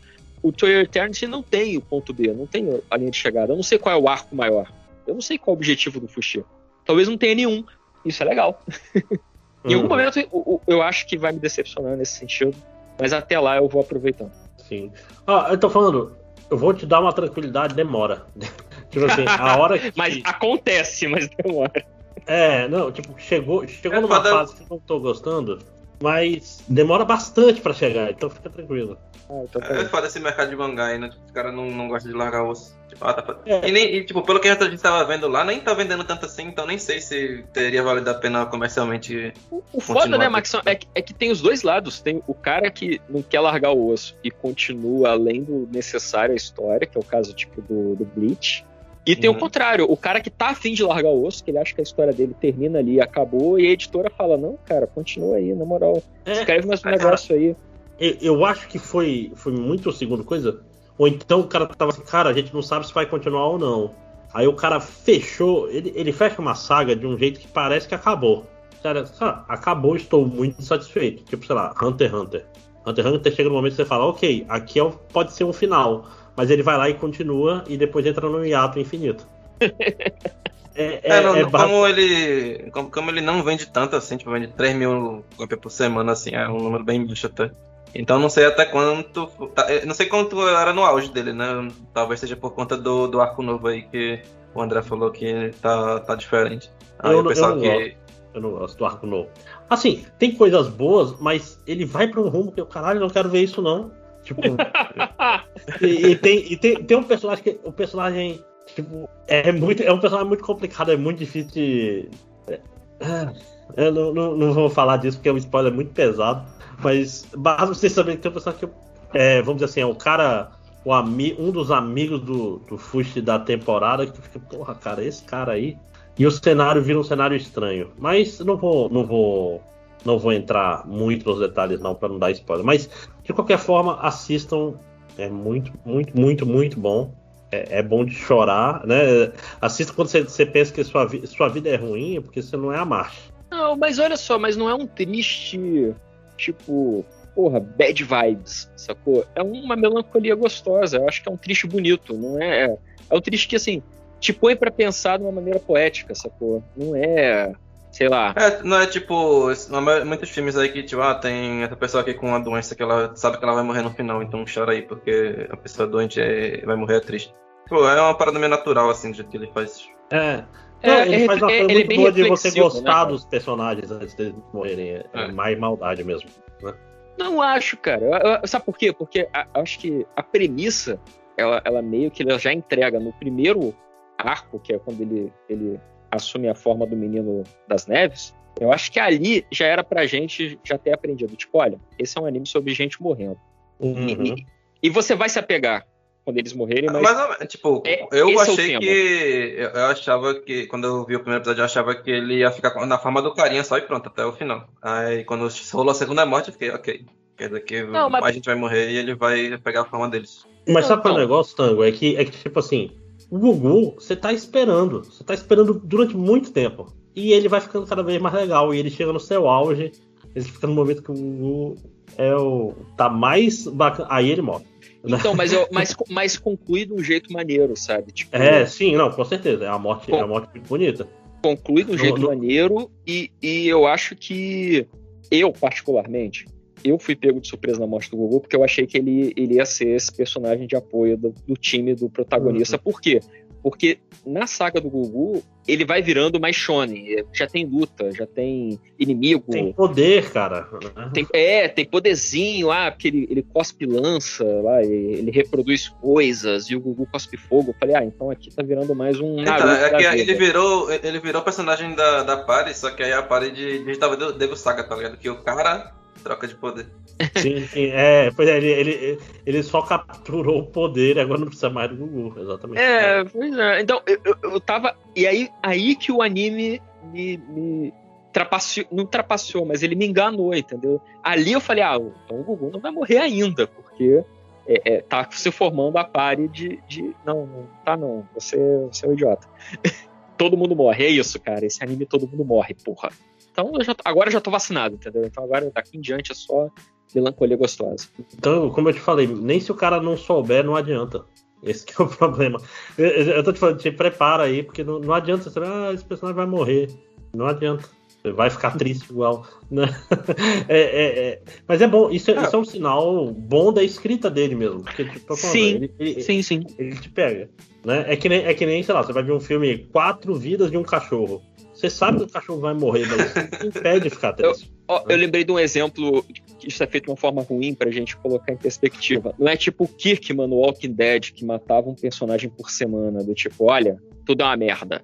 O mundo dos zumbis é uma merda. Todo mundo morre. Tá vendo esse cara que você gostava? Ele morre. Tá vendo esse cara que você gostava? Vou cortar a mão dele. Tá vendo esse cara que você gostava? Ele agora ele é caolho. E, e às vezes fica uma coisa meio gratuita, sabe? Do tipo, ah, é pra mostrar que o mundo é uma merda. Porra, legal. Nesse não, é tipo, as pessoas morrem porque, caralho, o personagem não morre, o principal. Então, tipo, todo mundo vai morrer mesmo. Então, aproveita, aproveita a viagem, vambora. É, é muito, é, é mais suave. É como, eu como eu falei, assim, eu não adianto o, que o cara vai morrer. Eu sei que ele vai morrer, mas eu não quero adiantar como. Porque eu, eu deixo a história me levar até lá. Tô muito, muito satisfeito, assim. Achei muito bacana. Pra mim, ele foi o. Da minha temporada, ele é o meu favorito. Apesar de Odd Taxi ser muito bom. Justíssimo. Queria dizer E, que você- e- e vocês, assim, não fala, Max, que eu- depois eu ia falar assim pra vocês falarem qual é o favorito de vocês a gente encerrar. Não, eu fico bem dividido aí entre Odd Taxi, Vive e o Fumetes. Ah, Eu acho que, tipo, o Odd Taxi ele, ele ganha porque o final foi, foi tipo, bombástico, assim. Porque Enquanto teve o Vive, né? ele, ele, ele era muito bom até o episódio 8, 9 por aí, e o final deixa um pouquinho a desejar. Então acho que o Odd Taxi ganha. Só que eu E queria tu, falar André? é que foi uma call muito boa essa de gravar o, o- os mangás da, da né? Dynamic. É, que, porra, ainda deu umas 4 horas de gravação, mesmo gravando separado. Sim, é, a não gente deve fica correr mais. E, e força fica- a gente a terminar anime, né? Sim, e, e- e deixa a gente mais livre, assim, vem aqui, vem para gravar o da temporada passada quem quer. Quem não viu nenhum e só quer ver os novos, só grava o próximo. Mas como o André acabou de falar, por exemplo, eu que não sou de terminar, eu terminei por quê? Porque eu gosto de gravar com vocês. Então eu me Uhum. forcei a terminar para vir para cá e ter assunto. Uhum. E valeu a pena, Não, valeu a pena. E, não, e, e quantas vezes na nossa vida, tipo, tem esse anime que a gente- é legal, mas é- tem outras coisas pra fazer e você nunca termina, né? Isso é um, um incentivo extra, né, cara? E- Sim, pô. Cara, e, e, e sentada pro MD mangá, eu só começo anime. Eu não, não- não tenho- agora eu tô terminando alguns, pelo menos. Agora, agora a gente tem que gravar sobre o mangá de fato, agora eu, eu voltei a ler, entendeu? Já li Vai o- inteiro, já Berserk, li, o, cara. já li o 20th Century Boys inteiro, inclusive a continuação, e agora eu tô no Berserk, eu já tô... O, o bando do, do Falcão já foi pro caralho, já. Já? Tem- Passou o Eclipse já? Não, então não, tá chegando lá. Ele, ele, tá, Ah, ele tá. foi pro caralho, mas ainda não chegou no, no Eclipse, mas já Ah, apareceu tá. o, o Cavaleiro Negro já. Me, me avisa quando passar do Eclipse, que eu quero te, te falar uma coisa sobre o anime de 99, mas eu quero que tu chegue lá primeiro. Tá, mas, É. mas tu- tu- você prometeu também que ia falar um negócio do 20th Century Boys, tô esperando até hoje. Já terminei, já tem um mês já. Ah, é, não, era mais porque era no sentido que o, o 21st Century Boys é basicamente um retcon do retcon do retcon do retcon do retcon que é 20th Century Boys, né, cara? Tipo, eu, eu, fiquei, eu fiquei absurdado com a cara de pau do Naoki Urasawa de fazer um mangá novo que retconiza o mangá dele que toda hora se auto-retconizava. Não para, cara. Nossa, eu fiquei puto. Eu, não- eu nunca terminei o 21st Century. É, então, va- va- vale. é, é, eu terminei, mas foi como se eu não tivesse terminado. Se você me perguntar como é que termina, eu não lembro mais. É, pois é. Eu já tava nessa. Mas eu já tava nessa no final do 20th Century Boys. Chega uma hora que, ah, não, mais uma pessoa que era amigo deles e a nova. Chega. Já morreu o cara que era o Quantos amigos você tem, seu filho da puta? Ele é o Roberto Carlos. Tem de Aham. amigos. Porra. Ai, ai, enfim. Ai, ai, acho que é O, isso. o André não meu- falou, o André não falou qual é o anime favorito dele da temporada, mas eu tenho certeza que foi o do Kabad. Que foi, foi do quê? Do, o do, o do Kabad. Kabad? Eu não falei do anime do Kabad, né, cara? 30 Tu segundos viu? do anime Tu viu? Tu Eu- continuou eu vi vendo? inteiro. Eu vi Ah, inteiro. não, co- não, agora conta. Não, é legal, cara. É um. Qual é a palavra do. É, é- é um pouco menos exagerado do que o Kuroko no Basket. É um anime de esporte, cara. Ele parece muito o anime do Sumo. O Hinomaru no Sumo. Não, é, mas olha é, só. é, é só o. Hinomaru- a diferença entre o Rinomaru no Sumo e o Sumo, de fato, é tipo os super campeões do futebol. É assim também, porque a- vantagem é que Kabaddi ninguém sabe que existe, né? Pra mim, o Japão Sim, tá, então- inven- tá inventando É, não- isso aí como não. esporte. Mas, mas é porque assim, olha só. Não, o- tem, uma, tem uma diferença. O Hinomaru no Sumo, o que, que ele tem é. O cara dá- joga o outro no chão e isso tem um nome super especial. Tipo, se tu olhar o que tá acontecendo, é isso. Isso é diferente do Kuroko no Basket, que tem um cara que tá. Ele não tá no segundo grau ainda, mas se der a bola na mão dele sem marcação, ele faz um acerto de três em qualquer lugar da quadra. Isso é outra parada, sacou? Isso é um outro nível. É o, é o Prince of Tennis, que tem um cara que. A, a- a especialidade dele é fazer a, é dar uma raquetada e a bola não vai por cima da rede, ela vai pelo lado com efeito. Que é o, a Não, e tem um maluco que faz isso, a bola passa na linha que segura a rede, corta a bola no meio, e aí o cara do outro lado tem que devolver duas bolas, porque a bola corta no meio. Sim. Não, mas é, mas é porque. é- mas é isso que eu tô falando. Tem, tem o, o animes É, de esporte e não, animes de assim, esporte. O do pois é, ele o- parece puxar pro lado mais pé no chão, tá ligado? Tem É, um- porque o, o Rinomaru que no Sumo, acontece- ele, ele, ele parece que, em primeiro lugar, ele é um shonen safado, depois ele é um anime de esporte, é isso que eu tô falando. É, não, mas assim, mas o Rinomaru no Sumo, por mais que tenha um, vamos dizer assim, tenha um golpe característico de cada um, ele não tem poderes especiais, e no fim, quando termina Rinomaru no Sumo, eles estão lá, tipo, já no nível Yokozuna, tipo, são os maiores lutadores de sumo do, do Japão, saca? Então, pelo menos isso. Esse de Kabaddi, o mais bizarro que tem é tipo assim, ah, o cara é muito bom, e ele, tipo, dá um voleio no ar e bate em três pessoas com o pé. Com a pontinha do dedo do pé, saca? É, é no Uhum. máximo isso. Ele não tem nada super poder. Tá? É, é, no máximo, ele tem um cara que é parecido com o Kuroko de Kuroko no Basket, que você não consegue seguir os, os movimentos dele. Vamos dizer, ele é bom de finta, porque tu não consegue prestar atenção. nele. Ele é muito mais pé no chão. O Rinomaru no Zoom, por incrível que pareça, ele é pé no chão. É meio estranho, mas é estranho dizer isso porque, é, como eu tô falando, super campeões, Kuroko no Basket, Prince of Tennis, aí, aí é, é loucura, né? O cara que tem os olhos de Deus e, Tem- ele não tá no segundo grau ainda. Né? Tem, Sempre- tem, tem, uma piada aqui em algum lugar que falar que o, o, o Inomaru no Sumo e o Burning Kabaddi tem muito pé no chão. Tem uma piada aqui em algum lugar que eu não tô alcançando, mas. Quem principalmente Re- Re- Renomaru no Zumo tem que ter os dois pés no chão, né? Senão fica difícil. É, exatamente. Obrigado, obrigado. Já, já andou um pouquinho. A- a- ainda De tá me incomodando porque o do Kabaddi eu não consegui, mas o Sumo já foi. pra, pra terminar, pra terminar dos velhos, a gente poder ir embora, pena que a Belly não tá aqui, seria um momento bom pra tela aqui, seria o. Que anime que vocês não terminaram querem ver ainda? Rapidinho. Só perguntar pra mim, essa pergunta aí, porque eu terminei tudo. Terminou tudo, Max? Então, pro tango, vai. Tango. Cara, eu, eu quero eu quero reunir fôlego e vontade e terminar o, o 86, porque a construção de mundo é muito boa. É, o que vocês falaram aí hoje me deu vontade de, de, de continuar sabendo da história. Mas, assim, eu não sei se eu tenho paciência até lá. Eu acho que, assim, quando tiver mais episódios, talvez eu, eu pegue já na segunda temporada. Não sei. Talvez eu, eu vá atrás da Light Novel em inglês. Não sei. Mas eu queria muito, muito, muito continuar vendo. Parece muito interessante. Ah, eu E tenho um aqui agora. Ih, Maxon lembrou. Vai lá, Max.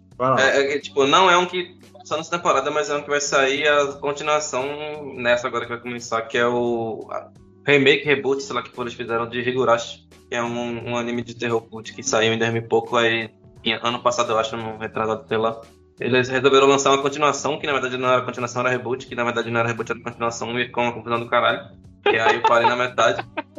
E aí terminou essa primeira parte, 20 e poucos episódios, agora vai sair a segunda parte desse, da merda aí. E é isso daí eu quero ver quanto aqui deu. Não entendi nada. Cara, Higurashi é uma coisa que, tipo assim, eu sei que eu já li o mangá, uma adaptação em mangá, mas eu não lembro absolutamente nada. Nada, não ficou nada. É que É, ele, ele tá. Gente morrendo. É, pois é, eu, eu lembro. É porque tem, tem uns oito ou nove mangás, light novel, jogo, baseado nessa premissa de cidade interior que vai morrendo gente. Chique, é, Another. é, tem, cara, tem, tem, tem todo um gênero aí, e cara. todos eles meio que se misturam na minha, na minha cabeça, cara. É ele, mas ele. Qual é o nome daquele, daquele mangá baseado em light novel que tem um, o personagem principal chama Butler? E, e tem e é sobre uma bruxa e, e ele é tipo Ah, é um Mineco. É um, é um Mineco. o Mineco, É da- o Mineco, nossa, horroroso, gente. Não, o Mineco, é, tipo, na verdade, Higurashi e o Mineco são baseados em, em visual novel e os dois são da mesma galera que fez o jogo. Sim, por isso que, eu, por isso que os dois ficam juntos na minha cabeça. É porque esse o Mineco, Tango, é um mangá que, tipo assim, é, é, tem um assassinato numa mansão, começa a morrer gente, e o personagem principal é meio que um detetive chamado Butler, e vai morrendo gente, e, e as coisas vão parecendo sobrenaturais, porque tem um esquema de uma bruxa, e, ele, e o negócio dele é provar pra bruxa que magia não existe. É, tipo, literalmente E- um Phoenix Wright do capiroto lá, quando É. o cara tentando provar pra bruxa que tá mostrando os fatos ali pra, pra ele acontecendo que ela, ela não existe, e a magia não existe. É, aí termina, ele não consegue, aí começa a próxima saga, outro esquema, sei lá, tipo um time loop, é muito estranho. Aí, tipo, eu vi quatro time loops desses, aí eu não, não aguentei mais, aí já tava chato. Porque tipo, é tipo ela torturando o cara porque o cara quer provar que magia não existe, entendeu? É, a ideia é muito interessante, mas é bem ruim, né? Então por isso que eu tenho preconceito um pouco com, com o Higurashi. talvez eu acho que seja, seja problema do, da adaptação, talvez, que o mangá, o anime também, que ele tem um anime, e o pessoal fala que é um anime é uma merda, e a novel é o esquema, só que eu nunca fui atrás não de, de, É, pois é. Não, o, o mangá. Não, é porque acho que na parte 4. Chega uma hora que ele não tá indo pra lugar nenhum, entendeu? Tipo, o cara vai avançando, Uhum. avançando, aí volta o loop. Ele, ele perde. to- tipo assim, no final de cada novel, olha o spoiler aí, tá todo mundo morto. E ela e sobra só o Battle, ela vence, aí acaba e começa outra. Porra, gente, É. não. E aí morre todo mundo de um jeito diferente agora. É, não, e depois aí aparece muda- as empregadas com roupa de coelhinho e depois não sei o quê. É, não, ainda mais, eu tava na quarta e, e tinha oito e não tinha acabado. Aí eu falei, ah, acho que tá bom. né? Chega. Sim, mas- e um, um anime que tu não viu, mas queria terminar. Ah, então, eu vou. O 86, eu já tá, já tá na fila. O Vivi, que eu nem comecei por causa do, do fucking é, Funimation. Que é foda, é, eu olhava, ah, não, tá em espanhol, eu vou ter que ir atrás de, de pirataria, vou ver outra coisa. E Ah. Odd Tax, que eu não, não terminei. E Cestus, não, sacanagem, Cestus não. Então, você tava falando aí, eu ia falar, pô, vou pedir pra voltar ao assunto de novo, porque eu queria falar que eu quero terminar Cestos, cara. Eu ia terminar pra gravar hoje, só que não deu tempo, aí eu, obviamente, botei o que era mais digno de assunto na frente, né? Sim. Mas, brother, eu, eu, eu tô- tenho muita vontade de terminar Cestos, que deve ser muito ruim, cara. Muito só que é um ruim. ruim. Só que não é um ruim ex-arm, não é um ruim que me dá dor de cabeça assistindo, entendeu? Deve ser um ruim gostoso só pra assistir e falar, caralho, que merda. Sabe, tipo, olha, olha, olha aquela merda ali, olha, meu Deus do céu. É, é, Eu quero muito ver. Um incesto. Ah, é, então acho que é isso, né, gente? Mais alguma coisa? Podemos finalizar? acho que podemos finalizar. Muitas, muitas horas. Bem, é, então é isso, gente. É, eu fiquei preocupado aqui que eu voltei para a chamada, o, o, o tempo da gravação zerou, eu, meu coração parou uns dois segundos, mas não, tá tudo certo. É, boa noite para quem ficou, para quem veio até aqui.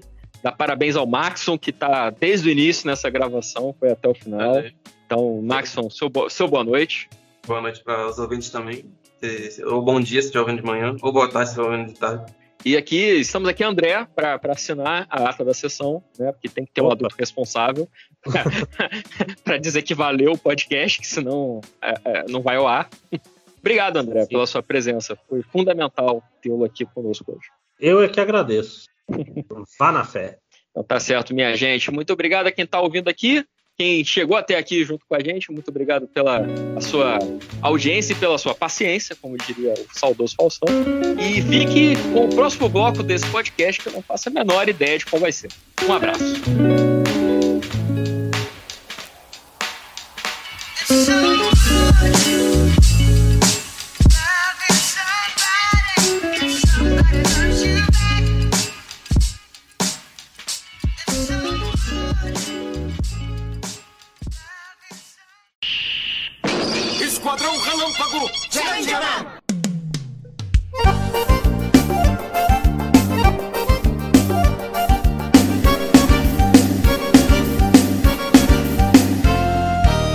Qualquer lugar do mundo, os homens querem a Eu imaginei agora o peixe estilo. Imagina o peixe estilo aquele. O, o cara do, do Amnésia. Sim, é o é, peixe é que por aí. tem marcação, que se marca porque. O peixe tatuado, Augusto. É, pra lembrar. É, imagina, imagina o peixe no ar, né? Assim, falando. "E, Caralho, o que, que, que tá acontecendo? Não, morri, pô. E Foi assim, né? Então imagina o peixe sendo pescado, imagina, tipo, ele, esses peixes que lutam, tipo, 10 horas pra sair. É por isso, cara, porque a cada, a cada 15 segundos ele, ele se conscientiza e fala, caralho, o que, que tá acontecendo? Não, não, não vão me tirar daqui, não, tipo, né? Ah, mas essa, essa coisa dos 15 segundos é verdade mesmo? É tipo, isso é um. Não sei se. Pode, ser- pode ser aquela. É, pode ser aquela. Imagina você viver 20 anos esquecendo de coisa a cada 15 segundos. Que horror. Mas, mas aí você tem que ver a proporcionalidade da, da, da, da vida desse peixe. Ah. Eu não sei se é todo o peixe, né? Ou se era só o peixe da- do Procurando Nemo, aquele tipo de peixe, né? Ornamental. Mas eu Nem tava. é 30 segundos da Dory, que ela se lembra de um monte de coisa, né? É, mas isso que eu tava falando, 5 horas, você falou, pô, e que peixe que vive 20 anos. Eu tô É, chocado. Tecnicamente, qualquer peixe vive 20, 30, 50 anos. Tipo, Peraí. não tem, não tem esses Ah, peixes. anos, que a gente- vive um não, tem esse- peixe. não tem esses peixes gigantes de, de tradicionais de, de, de lago. É, aqui. Não, olha só, olha só.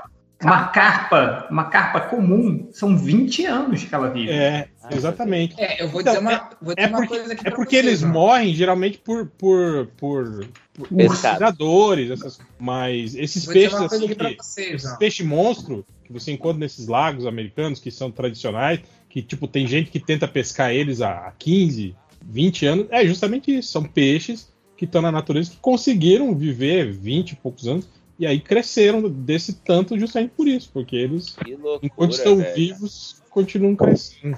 Cara, o siluro, ele vive por 60 anos, cara. É. Aqui no site da bbc.com tem uma matéria que, que diz o seguinte, ó. Por que os peixes não merecem sua reputação de serem esquecidos? E daí embaixo tem falando assim, ó. Peixes têm a reputação de ser, né, tipo, pouca memória e tal. Mas eles podem, segundo né, as evidências, contar, ah, navegar ah, pelo, né, ah, enfim, por, por, por um lugar, tipo assim... É, não, Eles por um lugar aprendem o caminho para fazer eles as aprendem o caminho, isso. E, e até. Será que é, ou será que é tipo um pássaro que seguia pelo campo magnético da Terra? E Isso. E ele o pode- magnetismo atrai a cabeça dele pra lá e então ele voa. Bizarro, né, cara? ele pode lembrar rostos. Então, se vocês tentarem pegar um peixe e não conseguir, pode ser que ele lembre de vocês depois, Já né? de você. Gente, Não, olha cara, essa parada bizarra de rosto. Tanta coisa. Ai, mano. Ah, mas isso aí é conversa fiada, pô. Como que o peixe vai lembrar do rosto? É, claro, o peixe não vai lembrar o rosto, vai lembrar o cheiro. Não, mas ele tá embaixo d'água, não dá pra ele. Não, mas tem científicos, gente, que eles, le- eles reconhecem rosto. Tipo, Tô muito isso, não é- velho. isso, isso não é especulação. Uma vez eu tava na natação com uma amiga minha, eu falei, nossa, tá com um cheiro estranho ali embaixo da água, a menina quase morreu. Mas não foi de propósito, tá ligado? Não, imagina! De repente a menina tava. Meu Deus do céu! Como que você faz pra cheirar lá embaixo? É, mas não tem a história de que a- o, a o- o cheiro que a gente se- sente é, é pelas papilas que estão na língua, né? Eles falam. Ah, é? Eu não É, dizem sabia explicar. Dizem que é sim. mentira. Isso é mentira. Eu me recuso a mentira? acreditar nisso. É mentira. Não, e outra, o, o- o ser humano, ele é um dos ah, animais complexos, assim, com a, com a pior ah, audição e olfato. Tipo, praticamente Ah, é- todos os outros mamíferos e animais complexos são muito Sim. melhores. É porque a evolução levou a gente a essa, essa posição confortável, né? É, pra de, não precisar, né? de não precisar mais disso, né? Pra sobreviver, né? Hunter Gatherer, né? É. E olha só onde nós chegamos, não é mesmo?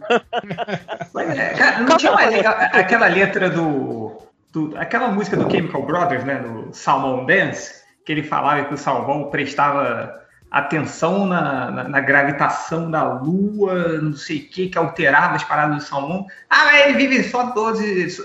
A, a- a- a memória dele é de 3 segundos. Não é, cara. Então. é, você que.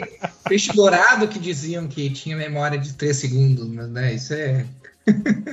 Ah, isso é, é o cara que, sei lá, o cara que quer. Ah, não, mas ele só, só, só vê três segundos. Tudo bem meter um anzol na boca do bicho, que ele vai se esquecer do anzol. Mentira, ele tá olhando pra você e vai falar, vou te pegar, vagabundo. Ele tá falando isso aí.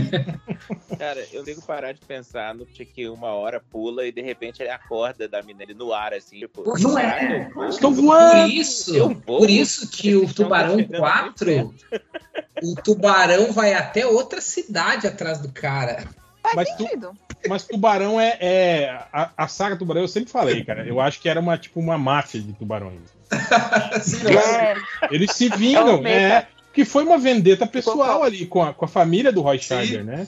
Foi mesmo. O Roy Scheider matou o Eu, pai, eu ia aí o falar filho foi lá. Dick, mas aí eu lembrei que baleia é, é, é outra classe. cara- É. é outra, outro, Tem a outro- orca também, a baleia assassina, lembra? Que ela, ela, ela fica grilada com o cara que matou a, a esposa e o filho É, dela. não, mas Mo- Moby persegue Dick o é cara o bizarro.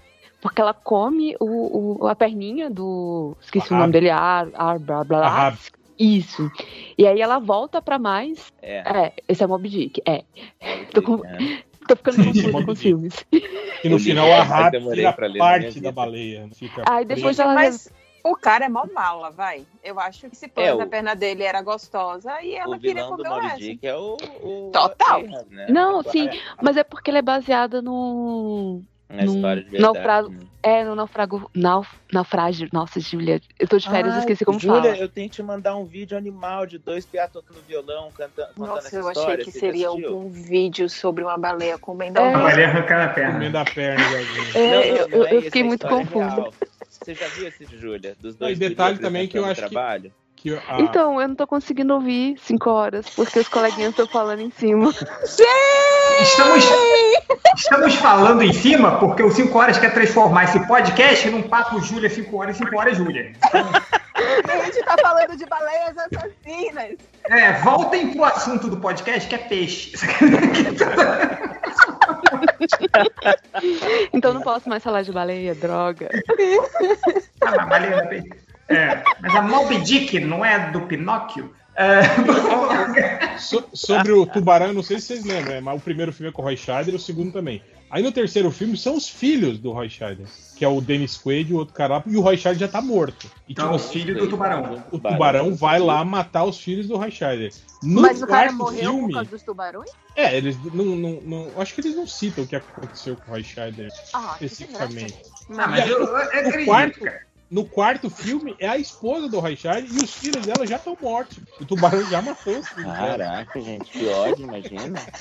Cara, eu achei que era um serviço muito bem feito. Se eu tivesse que contratar um assassino, eu exploda a minha contraria família. esse tubarão. É, é aquele negócio, eu vou te matar e matar toda a sua É família, tipo- tá certo? é. Tubarão John Wick. Quem pode julgar o tubarão? Né? É, aí. E aí, É o- boa noite, Pois pessoal. é.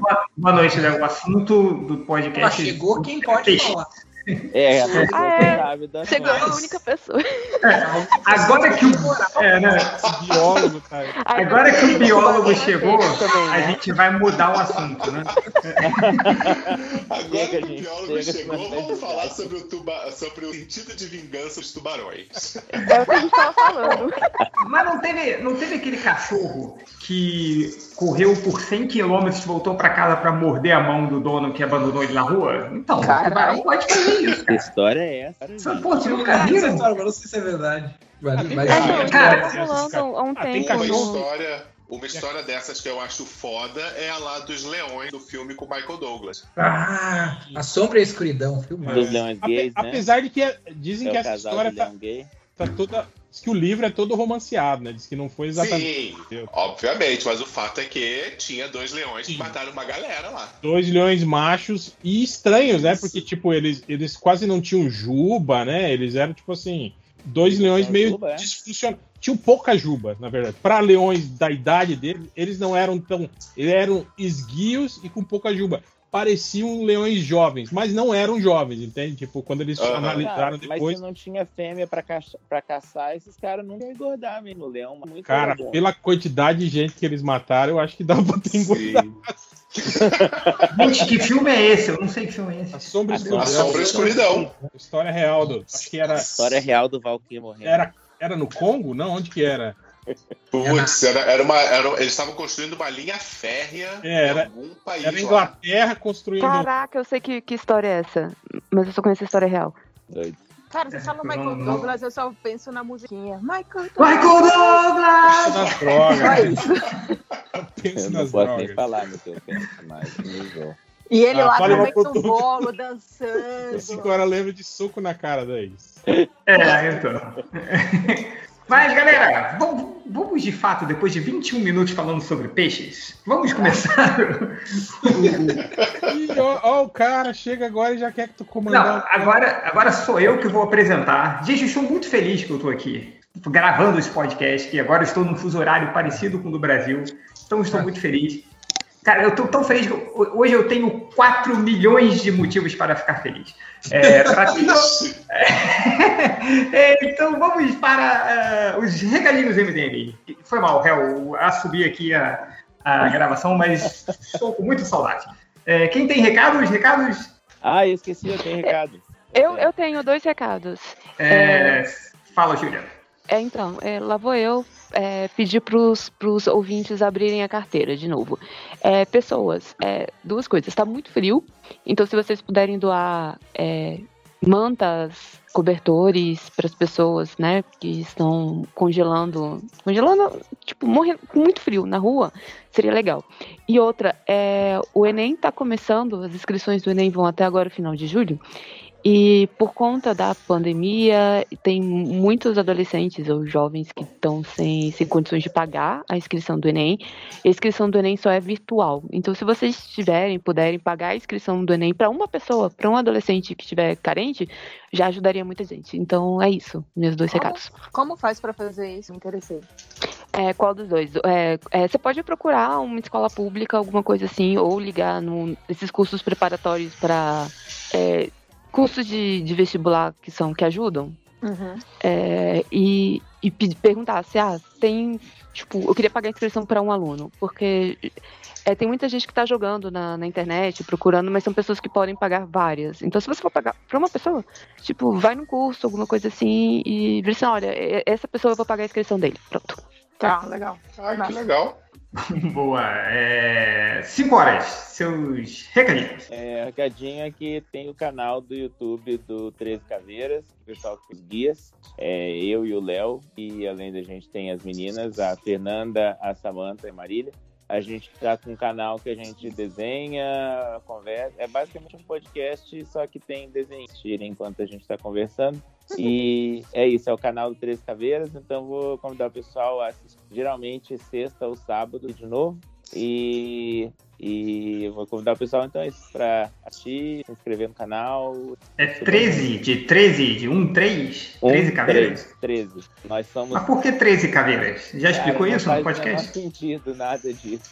Sabe, É porque eu não estou surpreso com isso, né? Então, sabe aquela gangue do, do Kill Bill que não são 88 caras? É igual, não tem 13 pessoas no grupo. Mas o nome é 13 caveiras, não tem muita explicação. Então, são cinco caveiras só. Quatro, não é nem cinco.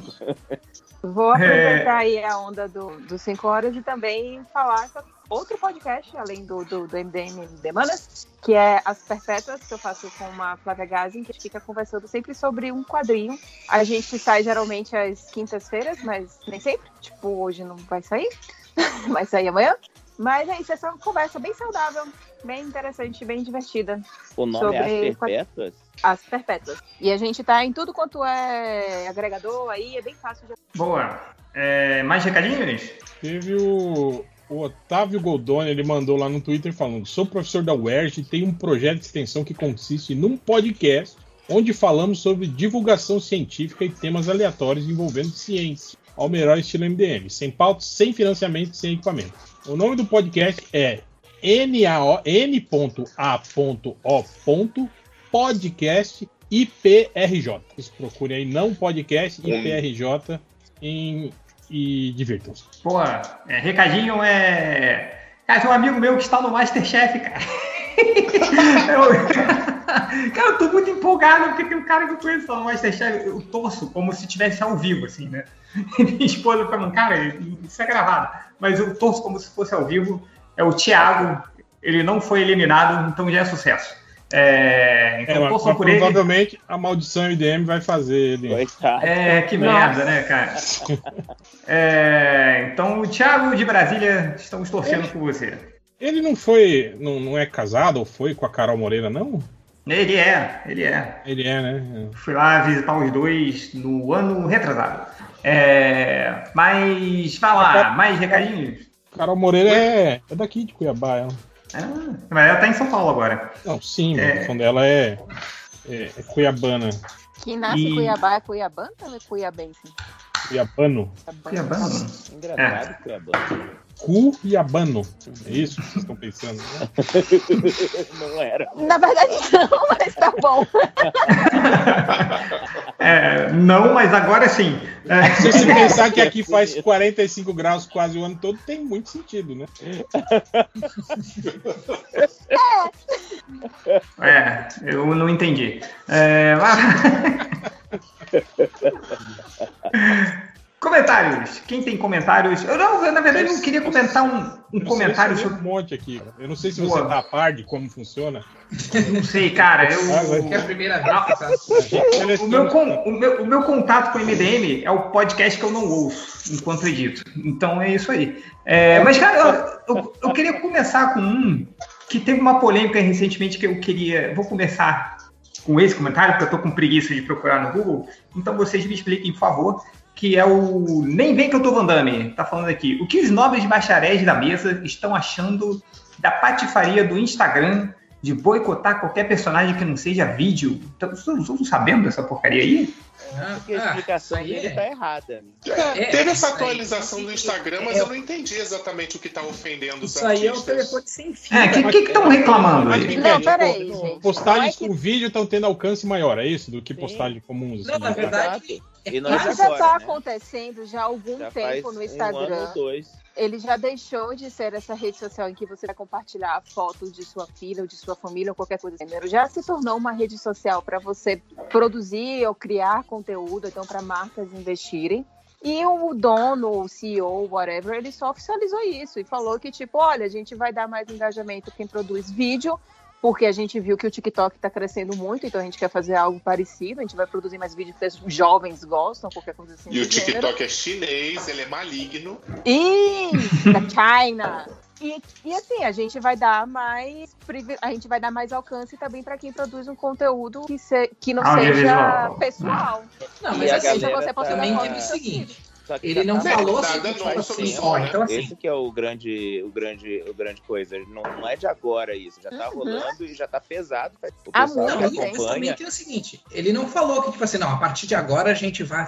Caguei pra, pra, pra imagem. Ele disse assim, Não, não, não isso é uma coisa que a gente está começando a implementar, então vocês vão começar a ver algumas coisas que a gente está testando, porque em algum momento a gente vai chegar nesse ponto em que a gente vai se focar mais em vídeo. Mas, tipo. Mas já ele tá não, falou em que já é tem muito te- tempo, ele- Augusto. Ele não Augusto, falou que, tipo, certeza? a partir de amanhã tá já não, já não, Não, adianta mais por imagem ó, no Instagram, sabe? Desde que surgiu os stories, eles falaram, a gente É. vai dar mais engajamento stories. E stories é da época do Snapchat. Exato. Depois que saiu os- o- o- a questão dos stories, veio o TikTok com o. Enfim, com a timeline do TikTok, eles criaram os Reels. E aí, se você fizesse mais Reels do que postagem de foto estática, eles chegavam e falavam. Cara, o Instagram Olha, é se assim você desde fizer mais sempre. Reels. Cada vez que eles implementam uma parada, eles dão pra quem É, só pro. É parada. E ainda tem o IGTV Deixa também, a Belle falar, cacete.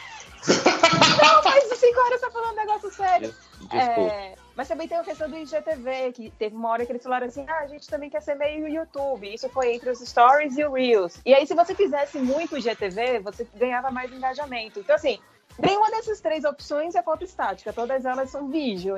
Então, tipo, ele só oficializou algo que estava acontecendo. E ele ainda falou um negócio de que agora na sua timeline vai aparecer postagem de pessoas que você não segue. Novamente. Eu, eu vou dar, eu vou dar uma dica, ó. Eu vou dar uma dica pra esse é pessoal que tá. Ó, se você que, que produz, por exemplo, tirinha e tá reclamando, pô, vamos parar, as minhas tirinhas vão. Você faz o seguinte: você faz a sua tirinha, aí você filma ela por 10 minutos, utiliza a sua tirinha filmada no Instagram. Mas então, vez. Tem essa opção É. tanto no Adobe Sparks quanto no Canva. Tem como você animar a sua imagem, tipo, dando um zoom, ou então entrando de lado, full slide. É Eu não bizarro? entendi É. nada do que você falou agora. Nossa, eu tô muito velho pra tecnologia. que, que tá falando Eu stories? acho, eu acho mais fácil você desenhar no papel, filma com o seu celular, fica segurando o seu celular durante 10 minutos segurando. Mas Mas a Bota no pessoa stories. E posta. A pessoa também pode ver no Pinterest, que todo mundo diz que traz um engajamento bom. E se você é artista, você também pode investir bastante no seu, no seu portfólio. Porque quando alguém te quer contratar um isso, artista. velho. Não. O que tem de artista que não tem nem e-mail de contato, nem portfólio, é de dar muito ódio, horas. Mas muito ódio. Porque, tipo, Eita, calma. eu Não, mas gosto do isso é meu é Instagram, eu acho o cara foda. Cadê esse portfólio pra mostrar pro meu chefe? Não tenho, eu tenho só seu perfil de Instagram. Porra. Mas que que Pode. O pessoal ainda usa DeviantArt, essas coisas Isso eu assim. acho muito idiota. DeviantArt é só pra qualquer época. Cara, o que que é o Pinterest? Eu não sei o que que é. Não, agora tá de zoeira. gente. Eu não sei, cara. É tipo, de sacanagem. é tipo o Google Imagens só com imagens. Isso! É maravilhoso. Mas pra que que isso serve, então? É porque, é porque ele, é, ele refina mais, gente. Tipo assim, é bom pra você que busca artista, que busca referência. O Pinterest é o, é o, é o canal, assim. Eu acho que isso aqui dizer do Google Imagens, quando a gente clica em uma imagem, ele sugere outras imagens parecidas embaixo. É, não, é isso que eu digo. Você que o Google Imagens é de imagem. Agora você imagina, é tipo assim, é um Google, mas é de imagens, entende? Pinterest, não, é só imagens, entende? Ele foi criado para isso. O Google Imagens não, é tipo, é uma aba do Google, entende? Que procura imagens. É, ele Cara, é mas uma rede social e você pode colocar imagens ele é que ele pode te levar a site Sim, e você sim. pode criar vários boards daquilo ali. Então, por exemplo, você Uhum. vai se casar e aí você quer uma estética X para o seu casamento. Aí você começa a olhar vários vestidos, você olha vários bolos. Ou então, tipo, você quer um carro novo. E aí você quer que o seu carro tenha um desenho XPTO. Aí você começa a buscar vários estilos diferentes, você vai criando seus boards. E o algoritmo do Pinterest vai te oferecendo outras opções. Pinterest. E é ele- excelente professora, funciona- porque tem um monte de planos de aula lá também. O Change já tava achando que Pinterest era tipo era só de foto de pinto, alguma coisa de assim. Pode ser, eu não sei. Você pode achar. Você pode achar Eu isso tenho, também eu lá. tenho trauma de, de Pinterest porque o Pinterest ele permite um, um, um, ah, um buraco negro incrível, que é tu, tu chegar no, no Pinterest através do Google, Sim. E aí tu procura, e aí no Pinterest tu procura a fonte daquela imagem e ele volta pro Google Imagens. Hã? E tu não tem, e tu não tem ge- da onde. Aí é porque Eu, você eu, tá eu geralmente, influência de um geralmente, geralmente o meu é Google, aí cai no Pinterest, do Pinterest eu vou para esses, esses serviços de tipo DeviantArt, aquele artes, artes, Sim. não sei o quê, que, que é mais de profissa, assim, os caras. E pra quem joga Art RPG, É, o o- Pinterest é o muito de- bom pra você pegar mundo, personagem, Sim. essas coisas, fazer referência de tipo. É ambiente. Melhor ambiente. ambiente ah, ah, não sei se mais falar. Perdeu o hábito, né? pesquisando, pesquisando tatuagem. Então, eu sei que muito artista procura porque quer referência de posição, referen quer referências, ponto. E aí tem o Pinterest. Corte, corte de cabelo também, dá pra achar muito lá. Eu tenho Ah. pôster de corte Hum. de cabelo dizendo As, os, Receitas pôster- também. os pôster que eu faço do Hell Universe geralmente são, são roubados Coisas do Pinterest? do Pinterest, são roubados do Tadã. Cara, tá. É. Porque eu não Tá. crio nada, né? Eu roubo, né? Eu vou, eu faço montagem, né? É isso que eu faço. Eu não Porque é assim que funciona a internet. Não é, não é plágio, réu, é remix. É. É, é, Várias coisas é E não dou crédito pra ninguém também. né, tinha um, um- um professor de marketing meu que sempre falava assim, não é, não é roubalheira, é benchmarking. Então você pode falar que é benchmarking. E é aquilo que eu digo, dependendo do que e de quem você rouba, não é roubo. Cara, e vamos lá, né? Se você está usando a internet e você não está roubando algo, você está fazendo errado. Primeiro de Você tudo. tá usando a internet? Você não tá É, você está usando a internet se você não está roubando? Então, Mas, o Raul gente, Seixas já dizia, né, cara? Tipo, ah, esses rec... caras reclamam que eu, que eu copio música de americano. Pô, os caras vêm aqui e já roubaram tanta coisa da gente, né? Eu não posso dar uma roubadinha desse também? Justo. Na minha época, o pessoal falava que a internet era pra pornografia. Hoje em dia é pra você roubar Não, coisa, peraí, é mas isso? Isso não mudou, velho. Você tá. Ah, agora é, é para roubar pornografia. tem. Gente, Agora, tá. Então eu entendi. O Pinterest é um Google Imagens mais focado, é isso? É Com um- mais é um- referências. É um, Uma rede social Facebook de imagens. Mas o que, que é o Google Imagens? Sacanagem. Ah, o, o- Mais comentários. Vai, Real. Você, você, você leu um- selecionou um monte aí. Vai. Tem, tem. O Doutor com Sono, ele pergunta: é, se os MDMs fossem criar uma sobremesa ou drink, qual seria o nome dele e os ingredientes? Cara, eu acho que Cara- todo mundo aqui tem essas, essas, essas receitas personalizadas, né? Eu sempre falo do do, do blend de refrigerantes do, do Burger King, né? Que eu faço, que é muito bom. Mas vocês também devem ter, né? Cara, criar sobremesa é comigo mesmo, cara. Principalmente quando você tá laricado, aí você chega e não tem nada, nada pronto. Aí você mistura, tipo, você pega um pouco de leite, joga leite em pó, um pouco de, de achocolatado com cereal e, e, sei lá, leite condensado, mistura tudo numa colher e come e fica bom, cara. Mas a parada disso é justamente que é uma arte. Você não, não dá nem pra repetir essa receita normalmente. Não dá. É tipo Não dá. soro do super, sol- super soldado. Soldado. né? Só dá uma vez, né, cara? Soro Só do dá uma super vez. salgado. Depende do que você tem na geladeira, depende do. Não dá pra nunca repetir essas receitas.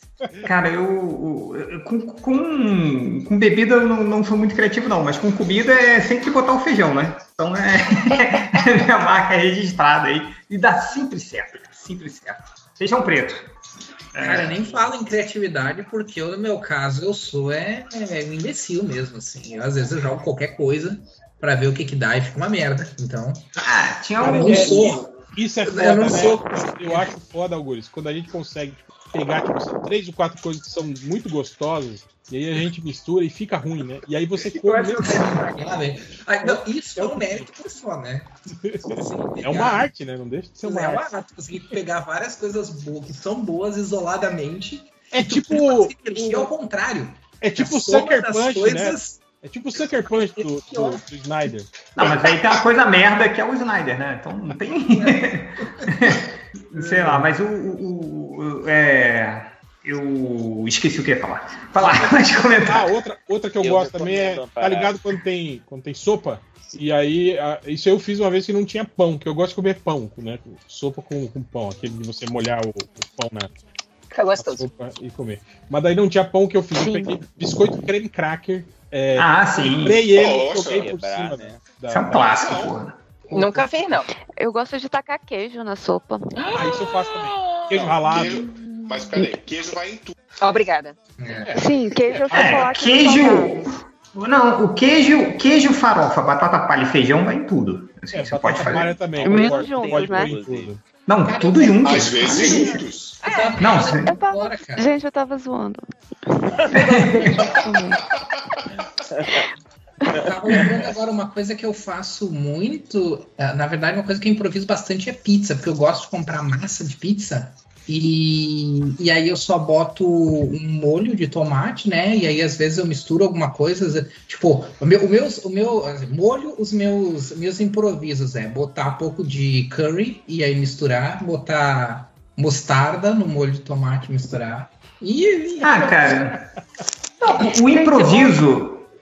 Fala, Julia, fala. Ontem a minha sobremesa foi aveia com geleia de, de frutas vermelhas. Então, assim. Ah, você tá muito chique. Ah, galera, não. frutas além vermelhas. do meu. Eu, além gente, eu do compro de uma. Eu compro de uma aluna. É. Ah, orgânico, artesanal. Ai, caraca, vocês são muito chatos. Caseiro gourmet. Mas que frutas vermelhas que ela usa?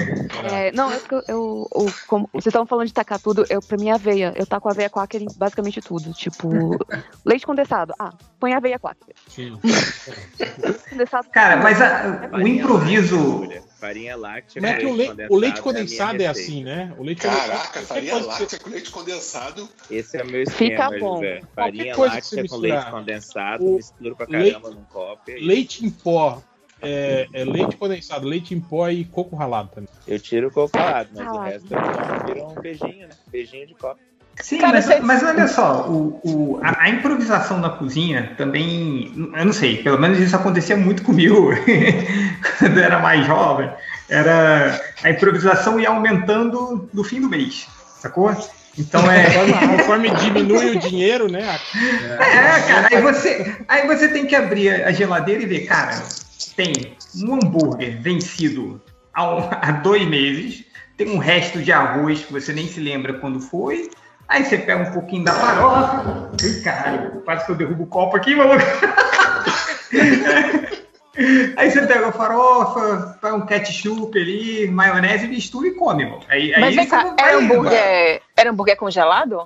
Sim, era, era aquele hambúrguer que tava no fundo do congelador, que já, já Perdeu foi. a caixa já, que já. É, já perdeu a caixa, sozinho. ele foi engolido pelo gelo, sabe? Da, da- Ah. do congelador. Você tem que, Aí você você faz- uma picareta antes. É, é, é, é tipo um, um trabalho arqueológico pegar aquele hambúrguer, assim, sabe?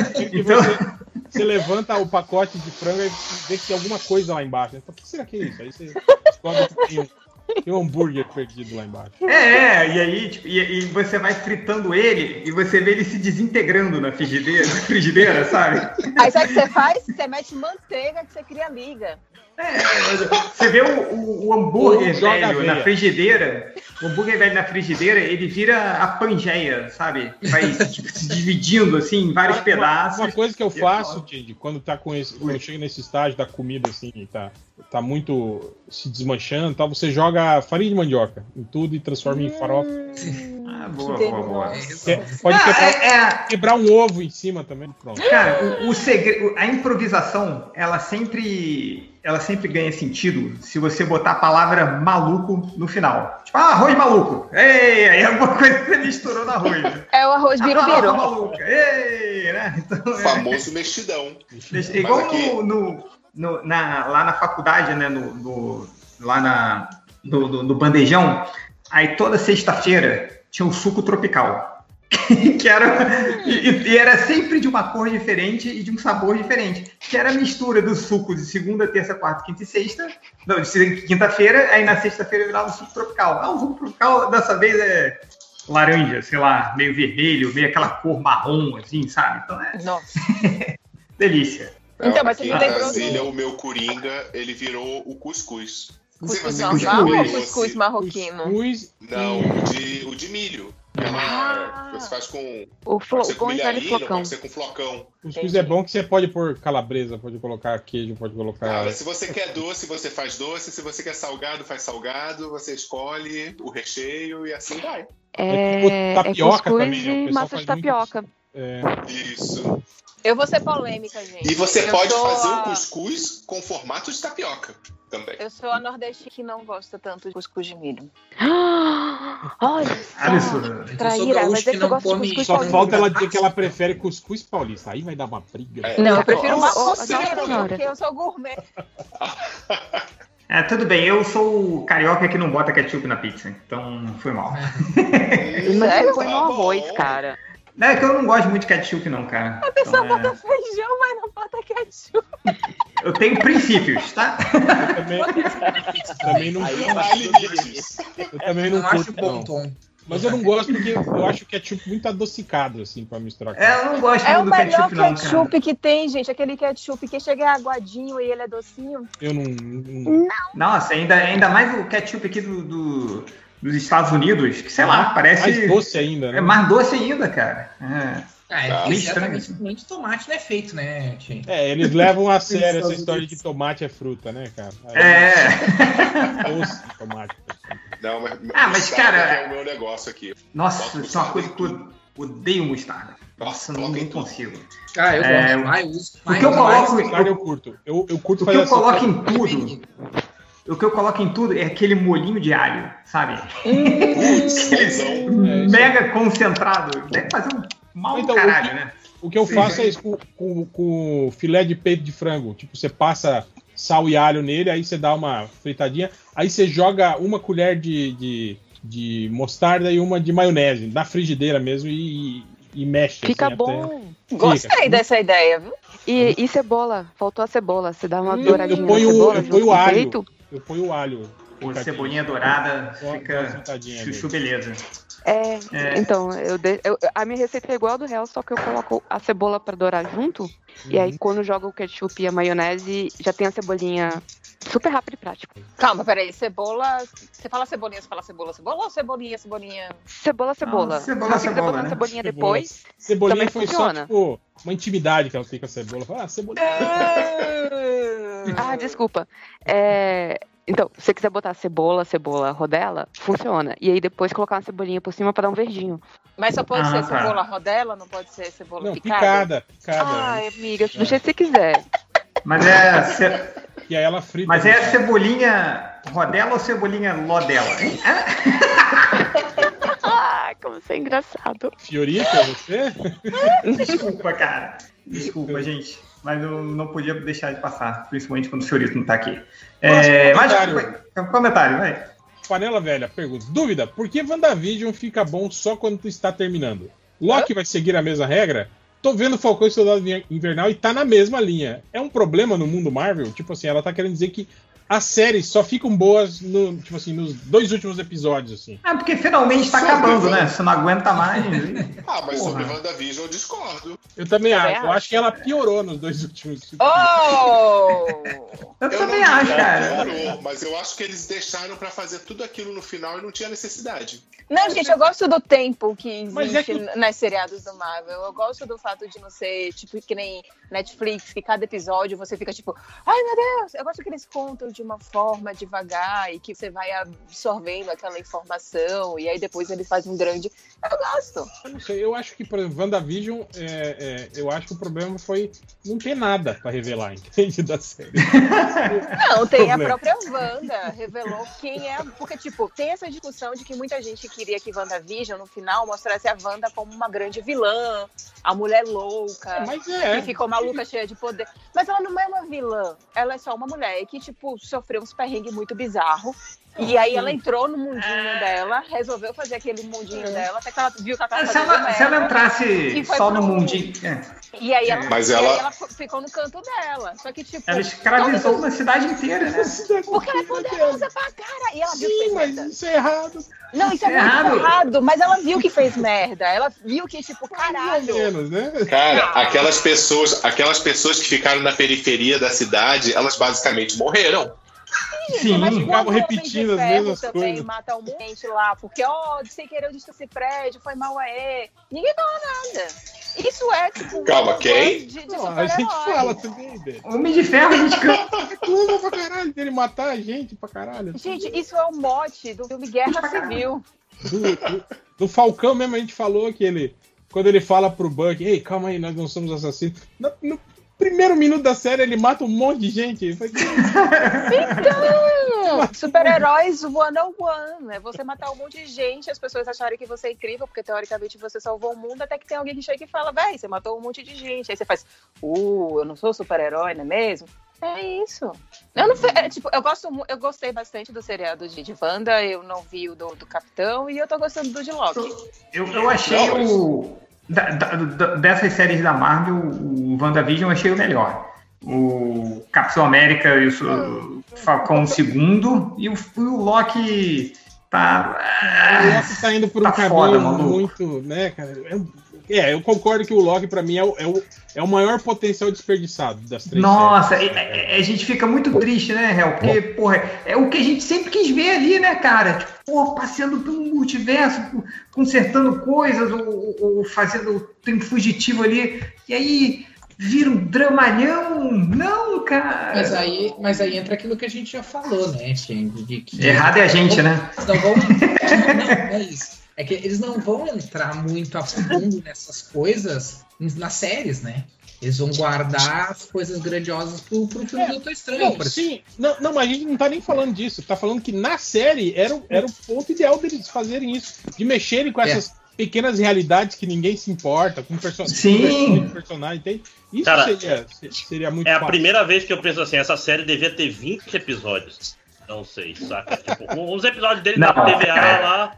Não, isso só indo pra realidade aleatória, É. tipo os, os, Exilados. os exilados. É, isso eu concordo. Mas do jeito que tá feito agora. Tipo, a série tem seis episódios, já teve dois episódios que não acontece nada, que é só barriga, assim, é só correria, diálogozinho e não acontece nada, assim. Posso dar Não, um spoiler do que tá acontecendo? Posso? Sim, claro. Eu tenho permissão de vocês pra dar spoiler? Todo mundo já. já. Por favor, já Eu viu. não viu que tá aqui? Tem obrigação Tá de dar spoiler. inclusive. Não, gente.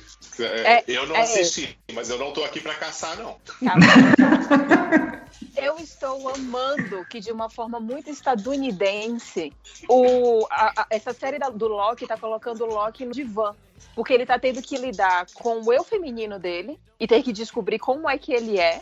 Tá tendo que lidar com o eu criança dele e o eu mais velho dele. Então o Loki tá tendo que entender quem é ele, depois de todas as vezes que ele passou no durante esses 10 anos de universo Marvel, em que ele viu que, tipo, ah, talvez eu não seja o vilão, talvez eu seja uma outra coisa. Vamos colocar você aqui no divã e vamos então entender quem é você.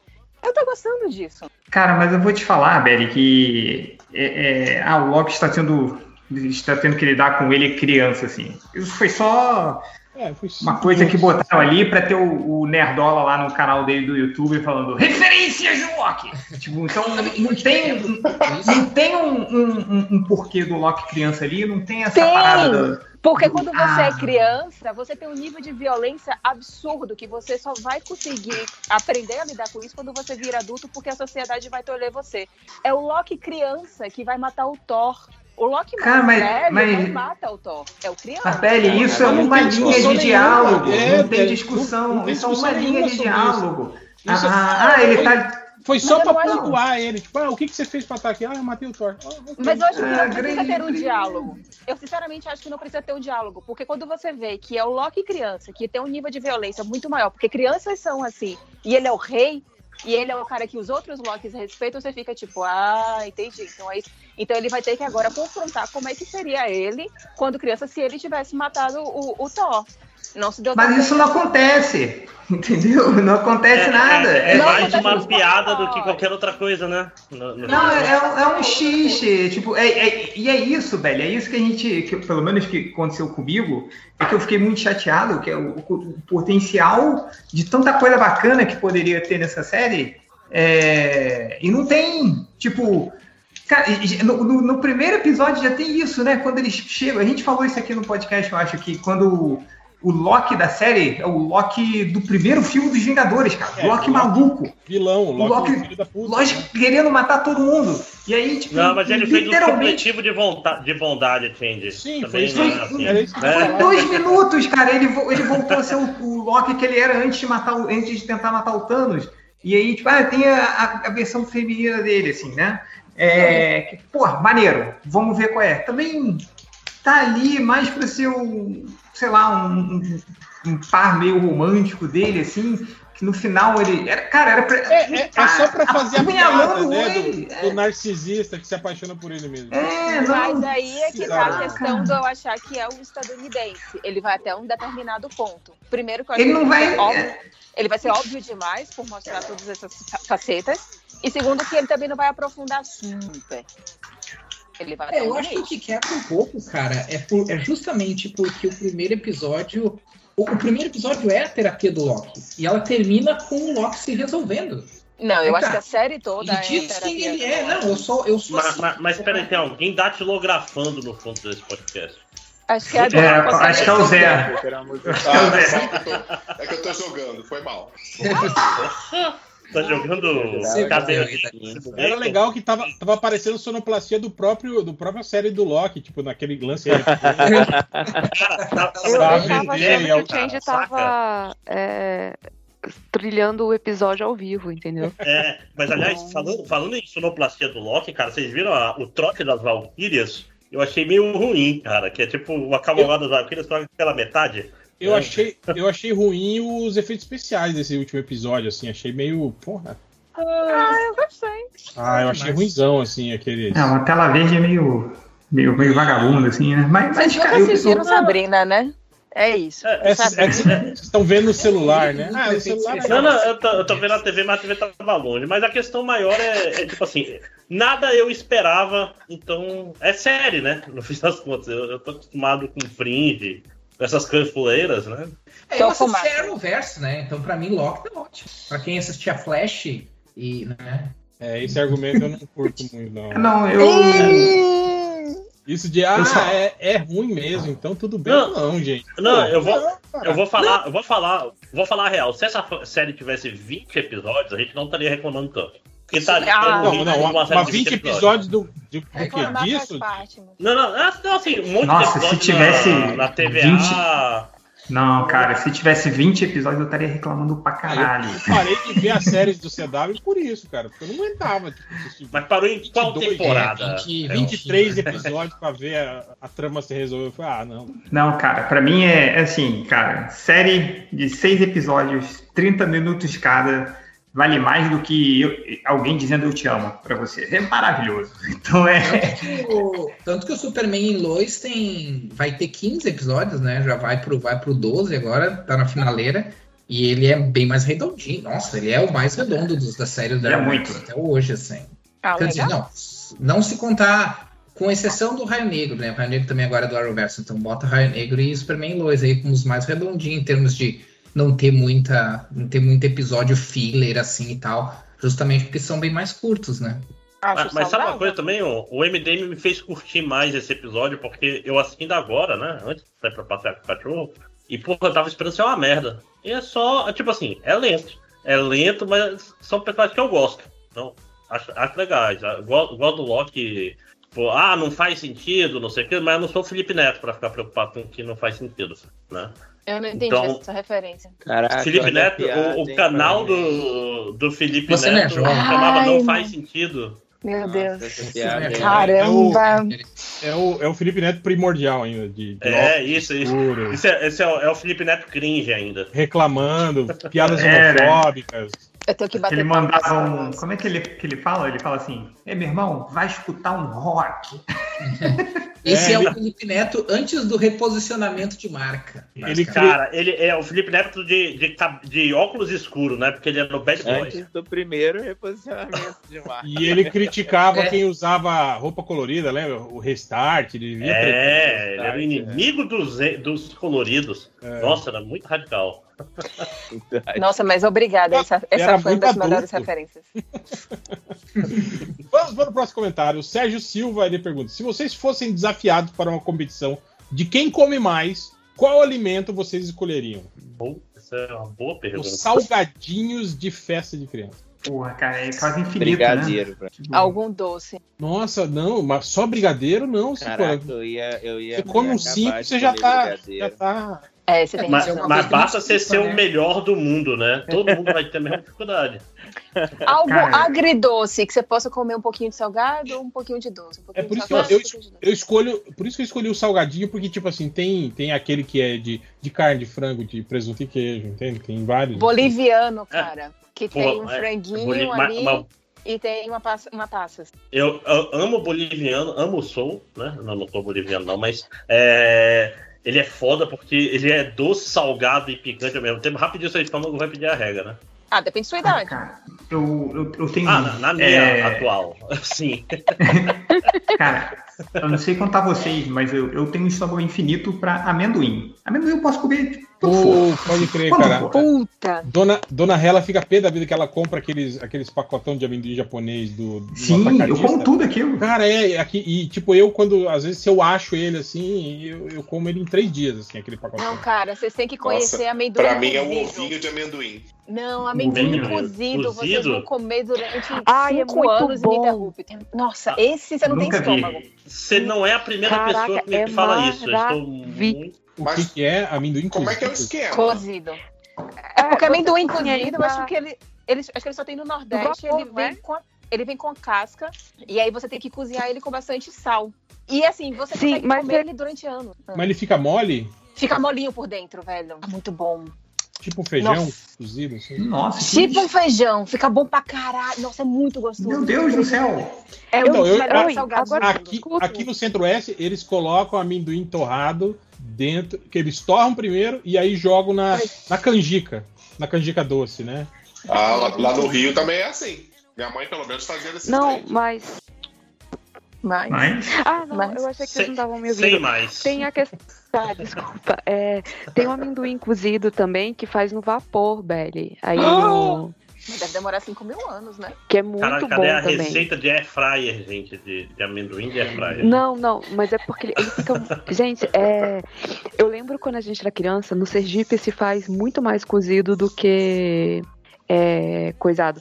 A gente era criança, a gente tinha o péssimo hábito, gente, desculpa aí, mas estamos todos vivos, de depois ficar chupando a casquinha do, do amendoim, porque era salgadinho. Uma, uma cozinha com a casca? Sim! Por isso que ele fica molinho e fica salgadinho. Mas calma, mas a casca que você tá falando é aquela casca, casca casquinha vermelha, do vermelha, próprio amendoim. não é a- Não, é a Não, casca. não, não, não, não. Tipo um feijão de pô. corda, assim. Você vai fazer tipo um feijão de corda. Eu não sei como Não. é Você que bota no cozido isso aí, então? Não, não. Gente, bota no Google. Amendoim cozido. Com a casquinha, sabe? A casquinha que Cara, você quebra pra Isso comer. é tipo soja. Eu acho que eu já comi esse negócio lá em Salvador. A inclusive. casquinha vai ficar mole também, né? Porque vai cozinhar junto. Não muito. Fica- Mais ou menos. Dá pra você quebrar, mas ela não é comestível. Você você abre na mão, você abre na Sim. mão, né, a casquinha? Isso, Isso. isso. Ah, você não come. a vende na rua, não vende? Não, a Vende. gente que era criança e retardado, entendeu? Aí a gente colocava na boca, ficava chupando, depois cuspia, cuspia a casquinha. Não julgo, parece gostoso. Nunca fiz. Entendi, entendi. Entendi. Gente, é. Parece meu pai soja, o ingá, né? Ingá deve ter aí. pô. Me lembra da mami. Tem, tem. Aqui, aqui Ah, Mas amendoim bom. é mais gostoso que a da mami. o ingá o pessoal come direto Vai, da árvore aqui, arranca da Da árvore. árvore, pois é, não, ninguém nem esquece. Não, mas- Vai ficar bom, porque parece feijão de corda, inclusive. É porque Sim. isso, infelizmente, isso aí da mami, que é basicamente soja, né? que é delicioso. É, é tipo, o japonês gosta muito de soja cozida, né, cara? Vem, vem de. Pra ser, ser- tipo, vem a cerveja junto com, com uma porçãozinha de, de soja. Aqui, aqui, vocês já viram aquele que tem esse, esse amendoim, é, amendoim não, o milho desidratado, assim? E- isso é sim, sim, sim, sim. Então, Tipo eu já vi. a- é, tipo, ele- só que ele não é frito, eu acho que ele é tipo o assado. que vem no desidratado. ceviche e tal, assim. Desidratado, grandão. ele é sequinho e salgado. Você come ele assim como, como se É, come é, amendoim. é- é crocante, é tipo, é como se mesmo. É. Aqui, É, é, mas, é mas eu, eu já vi esse é eu já vi um igual esse de soja já. Esse assim que é, Hum, é tipo Parece bom. a sojinha assim desidratada com sal assim. Bom, bom, muito bom, muito bom. Cervejinha. Hum, então é. Nossa senhora. É... Saudade da cervejinha no bar, né, gente? Porra, cara. Eu, eu não sei se tinha muito aí, mas no Rio, cara, sempre quando você tava num boteco, aí estava tomando cervejinha e tal, aí vinha um, um cara, esses vendedores de rua, Que ele De tinha amendoim, uma... É, aquele amendoim no, no cone, cone. de papel. Sim, claro. Cara, isso é uma delícia. Aí ele sempre deixava uma amostra grátis, assim, né? Com um pouquinho na sua mesa. Aí eu sempre comprava, cara. Mas eu comprava tipo uns cinco, levava pra casa. Eu- ai, meu Deus, saudade disso aí. É... Mais comentários ali, vai. Mais comentários, o Agente Lemos, ele fala assim: a, a pergunta, aliás, a, no- a pergunta do MDM foi: e aí, seus black bloc de calça social? Tem dúvidas sobre a existência? Quer mandar re- recadinho? Pergunta o garotinho. Se tivesse rachadinha do seu salário, para que finalidade você doaria para o MDM? Mande aí que daqui a pouco tem gravação do Pode MDM. Aí algumas pessoas mandaram é, perguntas sobre isso. O agente Lemos falou: se o meu salário tivesse rachadinha, eu pagaria para vocês fazerem logo o desserviço de lançar mais um livro cheio de histórias com piadas internas e a caixa box MDM, além de lançar logo o podcast de lavação de roupa suja. Cara, esse podcast de lavação de roupa suja, ele vai sair.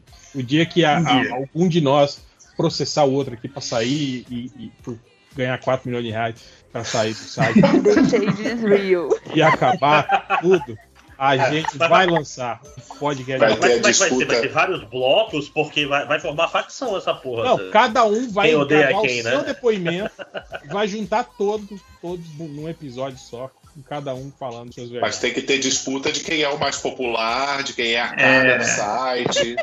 Tem que, tem que ter um PDF ali. Quem tem mais Hum, seguidores? É, né? com, com é o- comentários e tal. Quem era o, o frontman, o, o Dandy, né? Quem era o Dandy? O Dandy. É, né? Quem é, quem é a cara do site, né? Então é, vai ter que ter Mas isso quanta- também. Quantas centenas de milhões o MDM vale? Essa é a grande pergunta. É, 160 milhões, né? Quanto é que é? 127, eu acho. Acho que é um bom número. Tem, aí 127, assim. tem que analisar que tem o impacto da pandemia, né? Tem, né? É, uma redução. Não, mas é engraçado. A pandemia fez bem pro MDM, diferente de certos sites aí, né? Como assim fez bem, cara? É, mas, ah, não. Fica em casa, ouve mais podcast, né? Exatamente. A gente tá ganhando muito mais dinheiro agora. Né? Ganhamos 127 milhões, cara. Eu tive a oportunidade de ganhar 4 milhões, mas eu não quero 4 milhões. Eu quero também não quero, 127 não. milhões. Pouco. É, acho pouco. Tá Caralho. cheio hoje aqui, hein? Caralho. Não dá pra eu ficar sem trabalhar o resto da minha vida. Não dá, cara, não dá. Eu ficar sem. 4 milhões em São Paulo não dá seis meses, gente. Não, não, não, não paga o aluguel, o aluguel do ano. Pois é, né? Até porque nessa, briga tem gente aí desde 2015 que não se fala. Vamos parar, né? Senão vai dar merda. É, Tava lá, hein? Isso aí veio de outro. é, não, isso aí veio de outra parada, né? Não tava no PDF. Tô É. fazendo merda aqui. Mas enfim, é, aspirador robô reverso e depressivo, ele ele pergunta pra ele, por favor, necessito urgentemente dicas para lavar louça no frio. Não lave, aspirador, deixa ela. Luvas. Ah, lava a louça, meu amigo. Ela esquenta. Lava, lava a louça no banho. Olha, lava louça, digo dica a é máquina, no caso. É, você. Quando você estiver todo ensaboado, você abraça um monte de prato e fica rebolando, sacou? Então, é... Esfrega os pratos, né? Um os pelos quis do seu fazer. corpo, né? É, não, você pode fazer assim, se você for casado, você chama o, o seu cônjuge, né? E faz a dança do machiste no banho com os pratos no meio, sacou? Então, Cara, é, eu vai- sempre vai- quis fazer aquele negócio de botar saco plástico no, no prato antes de comer, saca? É, O quê? life hack. Tipo assim, você- antes de você comer, você bota um filmito no prato, É mais fácil. aí você come, você botar- só tira e tá Tu vai comer no saco plástico? Mas é mais fácil Cara, você botar- aí é mais fácil você só usar gourmetzão, prato descartável. Não, é mais fácil você usar o plástico em cima da mesa. Você não gasta nem prato. cara. É, faz igual aqueles vídeos do TikTok que as pessoas fazem a macarronada em cima da mesa. Então, faz Nossa, que nojo isso, cara. Porque Tem a você mulher, aquele eu vi a cara... mulher que faz o, o nacho lá, o taco, que taca, ela taca queijo, taca um monte de coisa em cima da mesa. Tem um que o É. cara mistura as bebidas no vaso sanitário. Já viu aquela? Já, ele- já. Ele dá a descarga Cara, e aí mas tem- mistura as bebidas todas. assim. Eu vi, eu vi. Gente, eu tô Aí é chocada. na, na, na sua empresa de águas. Parabéns. Não, tô- não vou nem falar da sujeira no vaso. Não, acho que é ele só não- de confiar na água Ele não põe água, ele, ele tira a água da caixinha e põe só bebida. Então Eu o álcool, chocada o álcool que da vodka já mata tudo ali, né? Peraí, O fala gente bem, vai fala. conhecer o, o. Conhece o TikTok e não conhece o Pinterest. É isso que eu tô chocada. Cara, mas é. O Pinterest. Pinterest é para um, pra um público mais segmentado. É, não, mas a gente já falou sobre isso, você chegou atrasado, fica quieto aí. É... Vai brigar com o Tango no Twitter. Só briga, isso aí, pô, brincadeira. É, Foi vai. uma bela briga. Foi, foi uma bela, uma uma bela bela briga. Sabe por quê? Ai, Sa- Sabe qual é o que, que dá o tempero na, na briga? A gente se odeia. Então é só jogar. amor. Eita. Eita. Alguém lançando aí? Rapaz, É. toque de celular em 2021. Eu não esperava que fosse ouvir. Que alguém usasse ringtone, né? Polifônico. Você está usando. Se o seu, celular não está no silencioso e você usa a caixa de mensagem de voz, você está errado no celular, né? Então. Cara, eu, eu até achei estranho. Esse dia eu peguei o celular e aí lá na, na, na parte de mensagem SMS, tava lá, tipo, a notificação. Eu falei, caralho, alguém mandou um SMS, eu não acredito, né, cara? E não foi o banco, né? Não, não, era SMS de, tipo, de contato, tá ligado? De Caralho. contato, alguém mandou um Cara, o homem das eu- eu cavernas, o cara recebo- tava congelado, né? É o Brandon Fraser, claramente, é o homem da Califórnia. Eu recebo propaganda e, tipo, autenticação em dois passos só. Só, eu só queria aqui dar os parabéns ao Máximos por ter lembrado desse clássico do Brandon Fraser, o Homem da Califórnia. O E grande é com filme da Pauly Shore, SBT, não é? rapaz. Não é com o Pauly Shore esse filme? É com Pauly Shore também, tem lá. é. E, e não tem um. Caralho, aquele velho estranho. Ah, não vou lembrar agora, o nome escapou, tô com a cara dele na cabeça. Aquele velho estranho. Sim, que tá no clique também. Olha, eu tô lembrando o, o ator foda pelo pior clipe dele. É o Christopher Pelo Walken. Isso! Caralho, velho. Aquele velho estranho. Aquele velho estranho do clique. Cara, puta Mas é uma É. boa descrição pro Christopher Walken, cara. É, é verdade, aquele velho estranho é, é ele, né? Do, do filme do Adam Sandler. É ele. Cara, é foda, né? O cara é mó um tatu, né? É o cara do Adam Sandler lá. É igual o Bob Hoskins, né? O Super Mario, né? Porra. Coitado. Ou como diria tem o Bob Hopkins. O Bob Hopkins. Cara, tudo pode ser Morreu, pior, né? você pode ser o Raul Júlia É o Bison, né? cara? Som. no filme. Gente, apesar que teve um. eh, Semana passada eu fui ver aquele filme do, do baseado no Stephen King, A Hora da Zona Morta, É que com é ele, com. sim. Cara, o jovem. O jovem. Christopher Walken. Christopher Walken. Cara, é bizarríssimo, porque aí você vê o Christopher Walken com aquela cara lisa, mas com todos aqueles maneirismos, aquele jeito bizarro de falar e tal. E o personagem dele é serião nesse filme. Ele não, ele não Mas tem o- piada, não tem trejeito. Mas o Christopher Walken né, não é tipo o Coxinha, que você se lembra do Coxinha. Ele devia ser a cara do Coxinha quando ele devia ter, sei lá, 15 anos, ele devia ser daquele jeito. Eu não consigo imaginar ele. Passa aqueles filmes, aqueles filmes da, da, da Atlântida, ele, ele de cabelo preto, mas a cara dele é a mesma. A cara é a mesma. Igual o Charles Bronson tá também, né? já, né? Eu ia falar de Charles Bronson, era uma vez no Oeste que ele tinha 15 anos e parecia que tinha 60. tá ligado? Ou, o- um monte de amigo meu, eles só lembram do Christopher Walken por causa de uma piada que ele tem no Saturday Night Live do Ah, o Cowbell. Já viram? Do Cowbell, né? Eu, eu demorei tanto tempo pra assistir isso, eu não consigo acreditar o tanto de gente que só conhece ele quando fala, é o cara do Cowbell. Ah, tá ligado. É, eu, eu Então, me lembro aquele- dele no, aquele no clipe clipe, ele- do, ele é, do, Do do Fat Boy Slim, né? É. Maravilhoso. Voando e tal. Maravilhoso. O, mais um comentário aqui, o Jota, ele pergunta: qual é o seu top 3 de coisas que você queria ver na HBO Max, mas foi feito de trouxa? Aí ele fala aqui: o meu é Liga da Gutiza, Liga da Gutiza Sem Limites, Batman série animada e Samurai Jack. Ele falou que ele assinou o serviço pra ver isso e não tem nada disso. Ele sabe Já que pensou se tivesse um jeito de ver o Já que tem antes de assinar? Seu? Porra. merece, ele merece ser enganado. Pelo amor de Deus, todo mundo tinha que ver esse desenho. Melhor Ah, vê o desenho da Arlequina. Desenho da Arlequina. Muito bom. Eu, eu- eu acho que eu já tô no ponto que eu tô pegando ranço. Todo mundo fala que é bom, é bom. Eu... Alerquinha. Não, da. É, entrou na. Agora tá no ponto da popularidade reversa, né? Quando É. chega num ponto que, que, que você vai pegar birra, né? eu tô tentando pegar birra. É, é- é que o, o espírito hipster fala mais alto nessa hora, né? É, mas se você, mas se você, Matheus, se você é um cara inseguro que se deixa levar pela opinião dos outros e não tem sua opinião própria, Então você não veja, tá? Tá bom. São as três coisas. Cara, eu, eu confesso às vezes que eu não vi a Casa de Papel até hoje por causa disso. Tanta gente desqualificada que eu conheço que falava bem dessa.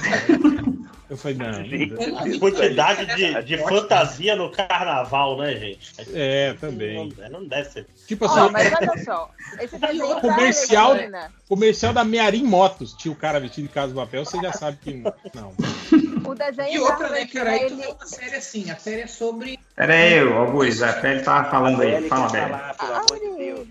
Ah, desculpa. É, ele é um, um desenho bem zoeira. Ele fala umas. ele- na- no meio da zoeira da Arlequina, ele fala umas coisas que são verdades e necessárias. E tem muita violência, e é isso. Nossa, e tem uma parte da, da, da temporada que fica mega, mega tenso, né, cara? Mas não, não é Porra. infantil, então, né? É pra... Não, não, não. pra adulto, Não é infantil. É, foi, foi esse que fez assim: o, o- heróis não chupam. Não existe Não, coisa-. Não, gente, é, essa DC fama aí não vai, adulta. vai em cima do desenho e é bem chato, porque o desenho é bem bom e, e é bem chato que essa seja a fama dele agora. Porque- Não, não. Mas é um, é um desenho que ia ter uma piada com, com o Batman Brigado que negaram. A fama é da Warner, né? Então, Cara, desenho. E a, apesar do desenho ser de sacanagem, o, a primeira temporada, essa menina saindo de relacionamento tóxico, muito maneiro, e a Poison Ivy, basicamente, ela ajudando a menina a sair dessa. E a segunda Caralho, apo, após o Era Ivy, venenosa, deveria ser a né? favor do relacionamento Era- venenoso. É. Né? Porque Essa piada não funciona. É, e a segunda temporada não dá pra dizer o que, que é, porque consegue ser melhor que a primeira. É muito boa essa série. Eu achei a primeira melhor, mas. É, mas é, cara, é, é muito bom. Eu, eu também recomendo o desenho da, da, Arle- da Arlequinha, né? É, Alerquinha. Arlequinha, né? Arlequinha. É, cara, foi, me surpreendeu muito. É é uma animação, é aquela rated R, né? Que é de restrito, que tem muito sangue e tal, essas coisas. Mas é, é, bem, é bem maneiro, assim, que você- começa a temporada e é muito engraçado. Os diálogos são Cara, maravilhosos. E assim, eu só vi os, os trechos do Damian, cara, e eu gostei. O Bane falando com aquela voz Cara, dele. o, o Damian falando com a voz. Melhor E, e Cara, ninguém que gosta, né, do. do... Desfaz, desfaz o Damian boladão dos quadrinhos, né, Nossa, é cara? a melhor coisa, que o Damon é um personagem horrível, cara. Eu odeio o Damon. O senhor frio de- desse desenho é, é- não tem outro senhor frio igual ele, é bem triste na real. Nossa, o, o episódio do, do, do seu frio é mega tenso, mano. Mega tenso. Que desenho maneiro. Eu não. não- é- eu acho que eu tô de cara, tanto que demorou pra Eu Cara, acho muito bom. o cara de barro. você Desculpem, cinco horas, desculpa. O cara de barro é maravilhoso, cara. Sim. Eu- eu- então recomendo, vem lá, que o time da Arlequina é a Arlequina, o, o Tubarão Rei, o cara de barro, o cara de barro, a Era Venenosa e o Dr. Psycho, né? É, e o. E o velho. Já, E o velho. Ele, ele tá saindo é, é, episódico, né? Ele não tá. Não, mas já, já terminou, já tem duas temporadas inteiras, assim. Ah, então pô, vai sair a Vocês- terceira. Vocês podiam juntar e fazer um bloco, né, cara? Eu tô querendo, a, a Priscila terminou de ver agora. Vocês eu vou ver se. podiam até fazer um bloco e parar de encher o saco, né? Não Podiam levar essa conversa para outro lugar. E juntar É, eu- vocês que gostam desse desenho, né? e então, tipo, eu vou fazer o seguinte, vou fazer, não, gente, no próximo podcast vai ter o bloco do desenho da Arlequina. Eu só vou pegar esse áudio nosso que a gente acabou de discutir e botar de novo. Cara. Mas voltando pros comentários, o Pirata ou Exótico? Ele pergunta aqui, ó. Top 3 filmes do Richard Donner de cada um de vocês. Aí ele falou o dele aqui, que eu não vou ler, porque não interessa, né? Quem, quem é ele É, pra o ter o top lido aqui, né? Fábrica de ferraduras. Eu já vou. O meu, o meu é Superman 1, o Máquina Mortífera e Radio Flyer. Óbvio, né? Ele não Eu participou do. Ah, não, é dirigiu os Goonies. Dirigiu os Goonies. sim. Então. Mas os é- Goonies pode estar na sua lista. Na minha ele não está. Não, eu tô- eu tô perguntando. Ele dirigiu É, o Goonies não tá na minha lista porque eu tenho muito medo do slot. É, então eu vou falar o. O, o que, que ele diria? O, su- o Super-Homem, né? Bem, ele ele Ah, dirigiu muita coisa, cara. Dirigiu o Feitiço de Áquila. é. Feitiço de O feitiço de Áquila é. Esse de Áquila é muito bom, É. né, cara? Não é bom. Feitiço Não de é. É bom. Eu gosto. Lady. Hawk, gente, esse clássico. Eu revi Feitiço de Áquila e é Ah, os garotos perdidos. Ah, é dele também. Não, é Garotos só- Perdidos não é só dele, produtor, eu acho. Não, Não é- é diretor. é, Garotos Perdidos é do, é do Tony Scott, né? Carpenter, né? Não, É, do cara que fez não o é do, é do, do que morreu, cara. É o. Schumacher, não. George Schumacher, isso. Schumacher. Ele. Por que, que, por que, que eu entrei na página do, do Wikipedia dele, tá como filmografia X-Men Wolverine? Porque ele Que era tá- produtor. Que é a produtora É, cara, vão- 20 anos de curso, vai no MDB, Vai vai no gente. clica na aba Director. Director. Desculpa se eu sou burro, tá? Aqui, É, tem clipe da. Nunes, tem coisa pra Ó, cacete, eu, hein? eu, aliás, nem sabia que ele tinha dirigido o Assassinos, aquele com o Stallone e o, e o, e o Bandeiras. que eu Nossa, acho- horroroso. Filme eu é acho ruim, ruim. é. É, eu, Nossa, eu é pra não. ruim. Muito- Jones. É, né? aliás, ruim do, ruim do Donner é só Assassinos e aquele Linha do Tempo também, que eu acho, que acho ruim. Não. Linha do Tempo é Não. qual? Linha do tempo? Qual é? Baseado no, Aquele- no livro do Michael Crichton? É, aquele que é com o Paul Walker e o, É que eles ruim, voltam é, eu nunca vi. do Rei Arthur e não sei o quê. Eu li, bom. Ele fez o Maverick, né? Também. Pra não Eu ficar. Gosto, gosto. Maverick Cara, é ele gostava Oh, bom. muito do Mel Gibson, né? É, tem um que eu Ah, gostei. ele Eu ia, eu ia citar esse teoria de conspiração, pra não ficar nos mais conhecidos. E É quando. Eu não assisti de novo, né? Mas quando eu assisti, achei muito bom. Ele é bom, é bom. Ah, Não. teoria da conspiração vi no Ele cinema, cara. mal, Foi, né? foi muito bom. Ó, inclusive, do Richard Donner eu também recomendo que ele escreveu um arco do Super-Homem para DC Uhum. Comics com Adam Kubert. Muito É, bom. com Kubert desenhando, que seria mais ou menos o- a, a continuação do Super-Homem dele, né, cara? Do- É o. Mas ele fez. É o. É, é, o último filme. Mas ele fez dentro da cronologia da DC, assim, é, essa história do Super-Homem. Tanto que as paradas que ele fez entraram, né? É, mas é muito bacana, cara. Até Cara, é, parece é, que era pro Brian, você não achou, gente? Que é tipo assim, Brian, tem, deixa eu explicar como é que era pra ter sido esse seu filme. foi o fez melhor então, né? Então, é, É muito é, pode ser.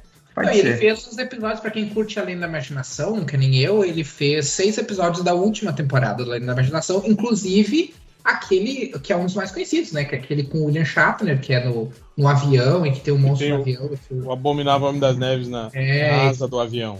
É, que, que foi ah, usado como referência em várias, né, cultura pop afora aí, foi quem dirigiu foi Donner.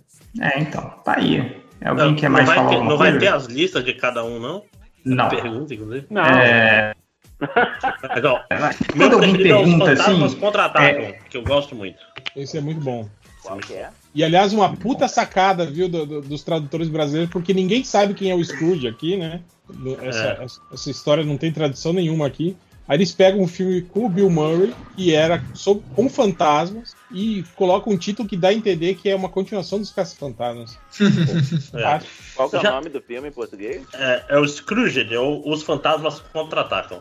Mas, mas será que não tem a ver com os fantasmas se divertem também? se não? divertem, é isso que eu ia É. falar. Me Não, parece. não, não, gente, Não é é o Bill Murray, porra. O Não, Bill não, mas eu digo assim, mas você bota um nome parecido, porque claro que os caras estão assim, querendo fazer essas ligações. Não, mas é isso. Lógico que estão. Os fantasmas se divertem, né, Murray, depois. E aí botaram os fantasmas contra-ataques pra final dos. Esse Scrooge de 88, eu não sei de quando é o... Então, os Fantasmas se divertem, acho que é de 90, 92. Então, vocês- então, exatamente o que- o ponto. É pro Caso Fantasma, porra. Próximo comentário. Caso vai. Fantasma de 84. Sim, o que é óbvio, o, o Márcio está fazendo isso só de, de, de Eu sacanagem. tava birra. só perguntando, eu não gosto de você. eu já até parei de falar, estou jogando videogame, inclusive. O, Vocês estão preocupados mais comigo. o Diego. Hum, o Diego TZ, ele fala assim: com todos os blocos e os projetinhos paralelos dos MDM se organizar direitinho, finalmente pode sair o podcast MDM 24 horas. Olha eu vou dizer que se, se, se acontecer uma semana de todos os, os, os blocos gra- gravarem, dá por aí, hein? Vai dar. um- É, porque se organizar, não vai dar. É, não, É, vai, é- é vai ser, isso uma- que vai ser algum ser dia por acaso. assim, que vai ter o, o MD Mangá, o MD Metal, o- a- as MD Manas, MD Monas, é, é, vai ter MD leitura, Mangá, Ah, Fórmula 1. MD Motor, Moment. MD Maromba, MDM mundo, Games, saudade, né? Que é o que mais demora, inclusive. todo Nossa, mundo mais grava. que o mangá? Não, o mangá tá Eu- organizado. E também o RPG, do- aquele Nossa. o RPG, né? Vai rolar. Agora que eu tô, agora que eu tô no, no mesmo fuso horário aí, quase. Calma, calma, calma, calma. Eu vou jogar fora bem, minha Felipe. ficha do Star Wars. Problema é um outro cara aí que prometeu uma aventura de Star Wars, fez a gente criar personagem e tal. Isso, É é- cara, essa é a história da maioria dos meus grupos de RPG. Tipo, você, você perde um dia inteiro fazendo ficha e depois nunca joga. Não, mas o Mas problema você é que que nem ficha a gente fez, um a gente só criou o background dos um personagens. criando fichas. é. Não, e É. ele ainda foi exigente, falou, ó, mas eu quero que vocês pensem direito aí na raça do personagem, o que, que eles fazem, aonde eles se, com quem eles se envolvem, por que tal, não sei o quê. Pô, todo mundo trabalhou direitinho aí até hoje. É. Tem, um, tem um ano já isso, Lojinha? Eu acho que sim. É. Denúncia. Eu não Só aproveitando a RPG, falando que eu comecei a jogar Baldur's Gate 3. Então é. Tá maneiro por enquanto. Ninguém gosta de Baldur's Gate aqui, né? Parabéns. Bom pra você. Todo mundo cagou, né? É, cagou, né? Eu, eu, eu creio que começaram um mini bloco sobre Baldur's Gate Todo aqui, mundo ia mas... falar, caralho, Change, que jogo foda. Porra, Change, pô, você é Porra, vamos incrível falar sobre mesmo, Baldur's cara. Gate, cara. Porra, vamos falar, vamos falar. É, é, mas não. O Merda. Vai. O aspirador robô reverso e depressivo, ele pede pra gente fazer um teste. Ele falou, o que o Google sugere pra vocês quando digitam como saber se? Aí ele fala, pra mim aparece, se estou grávida pela barriga. Aqui Caralho, é grávida pela como, como barriga. saber, como saber se estou grávida, como saber se tenho direito ao PIS e como saber se estou com Covid. Nossa, meu o meu- é- o meu é esses três também. Não, meu o meu tem- não. Eu acho que é O meu é igual, gente, diferente. não? Não, o meu é como se o Windows 10 está ativado, como saber se estou grávida, como saber se estou com Covid. O meu tem o Windows 10! Cara, Eu, eu, uma, dessas, uma dessas você já fez antes. Eu não. Eu, tenho, eu, eu tenho como saber se o cachorro está com febre. aqui no meu tem o que saber se teste para saber o que vai ser o bebê, simpatias para saber o que vai ser o bebê. E Esse negócio de estar grávida e ter bebê é Meu. uma. Né? É, é, eu acho que é um pré-requisito, tô O meu é bem, Inclusive. bem simples. E Como meu, saber o se meu, estou ovulando, como saber se já menstruei. Eu achando Cara, que meu. ó, a, minha, a minha só tem de comida, olha. então, o meu, o meu Cara, é sabe que é bem, pior? bem peraí, simples. O meu, peraí. eita, o meu é bem Vai. simples. É como saber se o ovo está bom. O meu, o meu também. O meu tem como saber se a melancia está boa, como saber se o ovo está bom, como saber se o abacaxi está maduro. Cara, o, Caralho, o, Cara, o Google meu- sabe que você come muita comida estragada, meu o irmão. ovo, o ovo vejo toda hora. O meu tem umas Cara, paradas é- filosóficas. Olha só. Como saber se só sei que nada sei e o fato de saber isso? Olha só. Que, que Eita, Google bonito. culto. e também tem como saber o que seu cabelo precisa. Genial. Como saber Covid, como saber meu atendente e como saber meu número. Número de Como quê? saber meu número, Meu, tem meu meu. número. Tem muita gente. Ah, eu, eu, por anos, eu não sabia o número do meu celular. Ah, que é? Eu não lembrava. Não, e, e, e quando você tem um chip que você não usa muito, aí é mais normal. O meu tem como saber se eu tenho tireoide. Hã? Poxa, tomara que É, tenha. eu espero que tenha. Eu espero que eu tenha, né? É, eu acho que se você não tivesse, você já. Você já saberia. Já saberia, né? Provavelmente. Sentiria os efeitos. Você não saberia porque você já estaria morto. Ser tipo, ah, saberia se estivesse vivo. Né? Meu nome é fulano, ou seja, O, o Moonrunner, ele faz aqui, ó. Quais perguntas vocês fariam para a ET Sheiliana? Cadê Ai, o pra especialistas? pensar nisso. O Léo também é fã da, da Sheiliana. Eu, demor- eu demoraria pra responder isso. Eu tô por, vol- por fora da Xeliana. Extraterrestre Xeliana. Ah, não, não encontrou isso, busca. José. Cara, Você isso é conhece? li- es- esses vídeos são bons demais, cara. José, É, é uma vai mistura de espiritismo com ufologia. Os caras têm, assim, sabe? Ela recebe, ela recebe uma ET vinda de outro, de outro planeta, chamada Ah, isso é. Uau. conversa. Isso é novidade. Cara. É clássico da. da- Ninguém tá falando que é E- novidade. E, eu acho Tô que. explicando só. Eu acho que isso foi no. No tudo bom. Não foi um negócio. Será que? Porque, porra, fazia Era, era a ordem dos guardiões globais, alguma coisa assim. Eles eram. Sim, Olha eu só. não lembro do Eu encontro, procurei, gente. Tinha vídeo novo, rolava no grupão o link. Eu procurei, sim. no, eu procurei Sheiliana no, e teve aí uma convergência de assuntos do surubom, porque tem um link do Pinterest sobre Robson Pinheiro entrevistando a links de Celiana no Pinterest, bom demais. Aliás, é, alguém tá fazendo ata? Comentários? Não. Claro que não, Ah, né? Celiana, Pinterest, um é, canal no Loki, é, Richard Celiana Donner, tem Comidas bizarras. É peixe, né? Memória de peixe. Isso, não, acho que isso, isso foi gravado, isso foi gravado. Não, Foi mas a gente gravado, começou sim. com peixe. A gente começou com o peixe. Com o final do peixe. Ah, É. claro, peixe. O, Ah, Sérgio, verdade. o Sérgio Silva, ele fala aqui: se vocês pudessem escolher três pessoas famosas para gravar um bloco rápido de três horas do podcast, Rápido. quem vocês escolheriam e qual seria o tema? Vale misturar tudo: atores, desenhos, cantores, etc. Nana Gouveia. É, foi uma pergunta meio, né? A Nana Gouveia já, gra já gravou. Já gravou. O Antônio Fa- Fagundes. Vou chamar ele pro MD Games, hein, cara? Sim. Game MD. Game te- tende a prova, né? É, ele, fala, ele tá jogando o. O, O Last of Us. Last of Us 2, né? Ele falou que ele tinha É zerado. bonitinho porque ele joga mexendo o corpo. Ele joga o quê? Mexendo, Mexendo o corpo. Ah, mas esse é um clássico, né? Todo velho joga assim, né? Eu Hum. mesmo, todo Ah. mundo assim. Primeiro jogo de, de carrinho e navinha, né? Que você vai, vai virando juntas o carro e a nave, achando que isso vai fazer o, Ele carro, vira Mas faz. a curva melhor. No. Switch isso funciona, sabe? No Switch, quer dizer, isso funciona. É, alguém quer falar? Se vocês queriam trazer Ai, algum. não, não sei. Eu não sei, essa pergunta me pegou desprevenido. Eu preciso É. de muito tempo pra, pra Eu, pensar. eu, eu, eu traria três pessoas. Não, são três, né? É, eu traria aquelas três pessoas do PDF lá.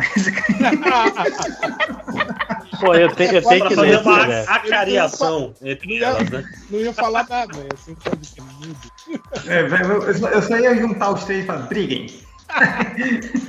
Junta os é três, joga, joga uma mala com, com 120 milhões no meio dele e fala, ó, quem ganhar fica com tudo. Quem sobreviver faz um podcast ao vivo e presencial. Quem sobreviver fica com dinheiro. É, Podia fazer o Monark, o Nerd e, o, e mais um que se no cu. É, é pra bater neles? Não, podia ser presencial e é um eles. podcast de. Não deixa eles falar Então- e fica só Podia fazer igual um desenho do Pernalonga, em vez do microfone, uma banana de dinamite, sacou? Ou então não, chamava o, chamava o Escroto Gomes pra ficar xingando eles durante três horas. Pô, saudades de Escroto Gomes. O maior debatedor. do Nossa, botava, botava o Felipe Folgose aí também na. Caramba. esses três aí. Nossa senhora. É, é, é, eu, eu- eu nem vou falar de política, porque aí, aí vai faltar tempo de falar tanta gente, né? Mas, Mas rolaria de colocar, sabe o que? De, de colocar aqueles negócios que dão choque na pessoa. Assim. Cara, eu eu, só falo, eu só falo Mas uma de coisa. gravar com, com o companheiro Lula. Sim, de mas eu vou falar sobre o, sobre o Felipe Folgose, só falo uma coisa. O MDM zoou primeiro, hein? Então só. só Sim, é verdade, hein? eu tenho foto com ele, só pra avisar. Antes mas de a gente zoou em on, ah, depois do negócio do Lojinha. Não, a gente, a gente falava, dava indiretinhas no, no, na As gravação. clássicas indiretinhas, né? Pois é, Mas porque nova pra gente ordem nem deu mundial, coisa porque ele era Fernandes. assunto muito velho, né? Sim, sim. É. anos já de É. canal do Felipe Falgoso. Finado, né? Finado, finado. No, pelo menos no grupo, né? Mas eu, eu gostaria também de trazer o Adriles Jorge e ficar só é, imitando. Não tem quando, quando você fica imitando a pessoa, assim, toda vez que ela fala, olá, tudo bem? Você vai olá, tudo bem? E fica remendando ele, assim, imitando a vozinha dele durante três horas. É. Eu sei. É, eu sei que minha filha faz isso o dia inteiro comigo, então eu sei exatamente como é que é. Eu- Quer dizer, minha Cara, filha, se tem for- que fazer o exercício. né? Minha filha tem que fazer o exercício. Cara, se, se for pra deixar puta, eu traria Jair Bolsonaro. Aí ficava perguntando coisa tipo assim, e cadê o Queiroz? Cadê? E os 89 mil? O Osmar Terra tava mesmo com medo da Michelle? E a máscara? E a máscara? Põe a máscara aí. Ah, ia ser bom. Vocês viram, vocês viram a, a live dele hoje, que ele, ele deu um peidinho cagado quando tava falando? Nossa, não, não vi, cara. O áudio É, pegou não. ele. Ele dá até uma. Ele faz um. Assim e sai o barulho de peido do. Ah, eu achei que ele tava rouco. Rouco, mas digamos que. Rouco pelo cu, no caso, né?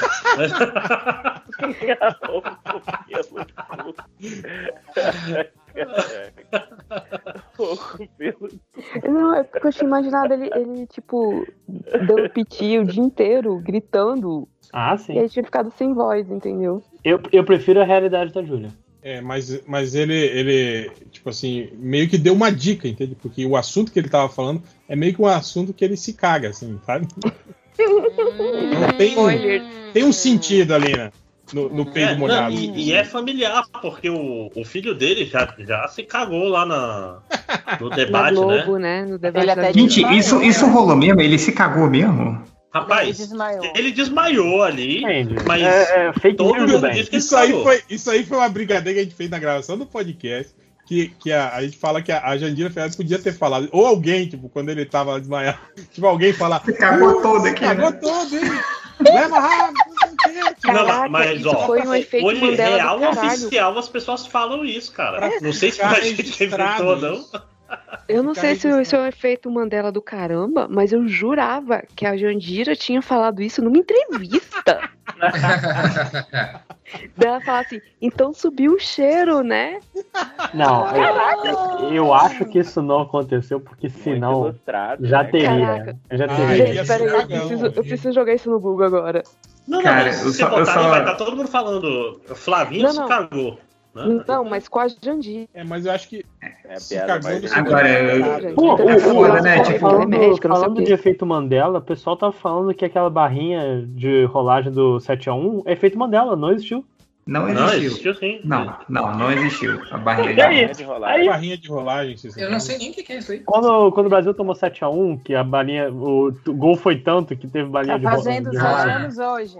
Ah, Barrinha de rolagem, eu não é, eu fiquei, eu fiquei besta de ver aquele lance da, da, da cena do, do Shazam, dele sentado no trono, que falaram que não tem no filme. E eu falei, porra, eu podia jurar que eu vi essa cena. no Não, mas tu viu essa cena assim, real, porque é uma. Mas tu deve ter visto na internet, porque é uma cena Não, dele. eu sei, mas, mas, tipo, eu tenho lembrança de ter visto no cinema, entende? Ah, de ter visto no cinema. É. Ah, bom, Pera, aí Mandela ordem mesmo. deputadas. É, aqui, Jandira Ferra, Fe- Fegari, desculpa aí, conta que no dia que foi no dia que Flávio Bolsonaro desmaiou e teve diarreia ao vivo. Nossa. Olha só, cara. Quem nunca, né, gente? Quanto morre. Eu só, eu Quem nunca tava com debate eleitoral ao vivo na TV, teve um desmaio e se cagou. Pode acontecer. Cara, agora, agora, só devemos. Isso só aumenta. Não, só, só, só, só faz a. Só, só aumenta a minha admiração pela Jandira, que ela tenha, teve a oportunidade que todo brasileiro queria, cara. De sacanear um Bolsonaro por ter se cagado nas, nas calças. E, obviamente, ela não fez, porque é médica, foi lá, prestou socorro. Mas, cara, imagina. E sabendo, sabendo disso, eu acho que ele é pouco zoado por esse episódio, então. Eu Isso acho é que ele é pouco falando. zoado. É, Já era só pra o que ela ele Muito fala. mais zoado por isso. Chamar ele de Ele o levou cagão. o filho embora porque o filho passou mal. Inclusive teve diarreia na hora. E de lá todo. Saiu de lá Ah, todo. filho. Contou. Não, não, o, o Flavinho tá falando do Bolsonaro Flavinho, pai, que foi lá. Ah, tá. Tira as mãos do meu Não, filhinho. eles não deixaram a Jandira atender ele. Sim. Ah, Ah, É, é é, porque ele é comunista. Exatamente. Pô, porque aí até- ela ia implantar um chip nele, cara. Isso até vazou no som lá. Poxa, mas, mas você vê, a sonda normalmente é anal, não ia dar pra ela colocar, porque tava meio sujo É, lá. não, né? e mais que isso, o Bo- Bolsonaro sabia que o filho tinha se cagado porque não, não devia ter sido a primeira vez, né? Ele deve estar acostumado com esse tipo de. Eu fico chocado que na Ele é CPI não teve menino, um. né? É um, só um menino, né? O filho do Bolsonaro. Tá acostumado com isso, É. né? É, é, é mais velho que eu, eu acho que é, mas ainda é um menino. É, é. Falando em, em- em Flavinho na CPI, eu acho que se, se eu pudesse escolher os caras lá do podcast pra, só pra e tirar o dia deles, e o Marcos Rogério estaria incluído.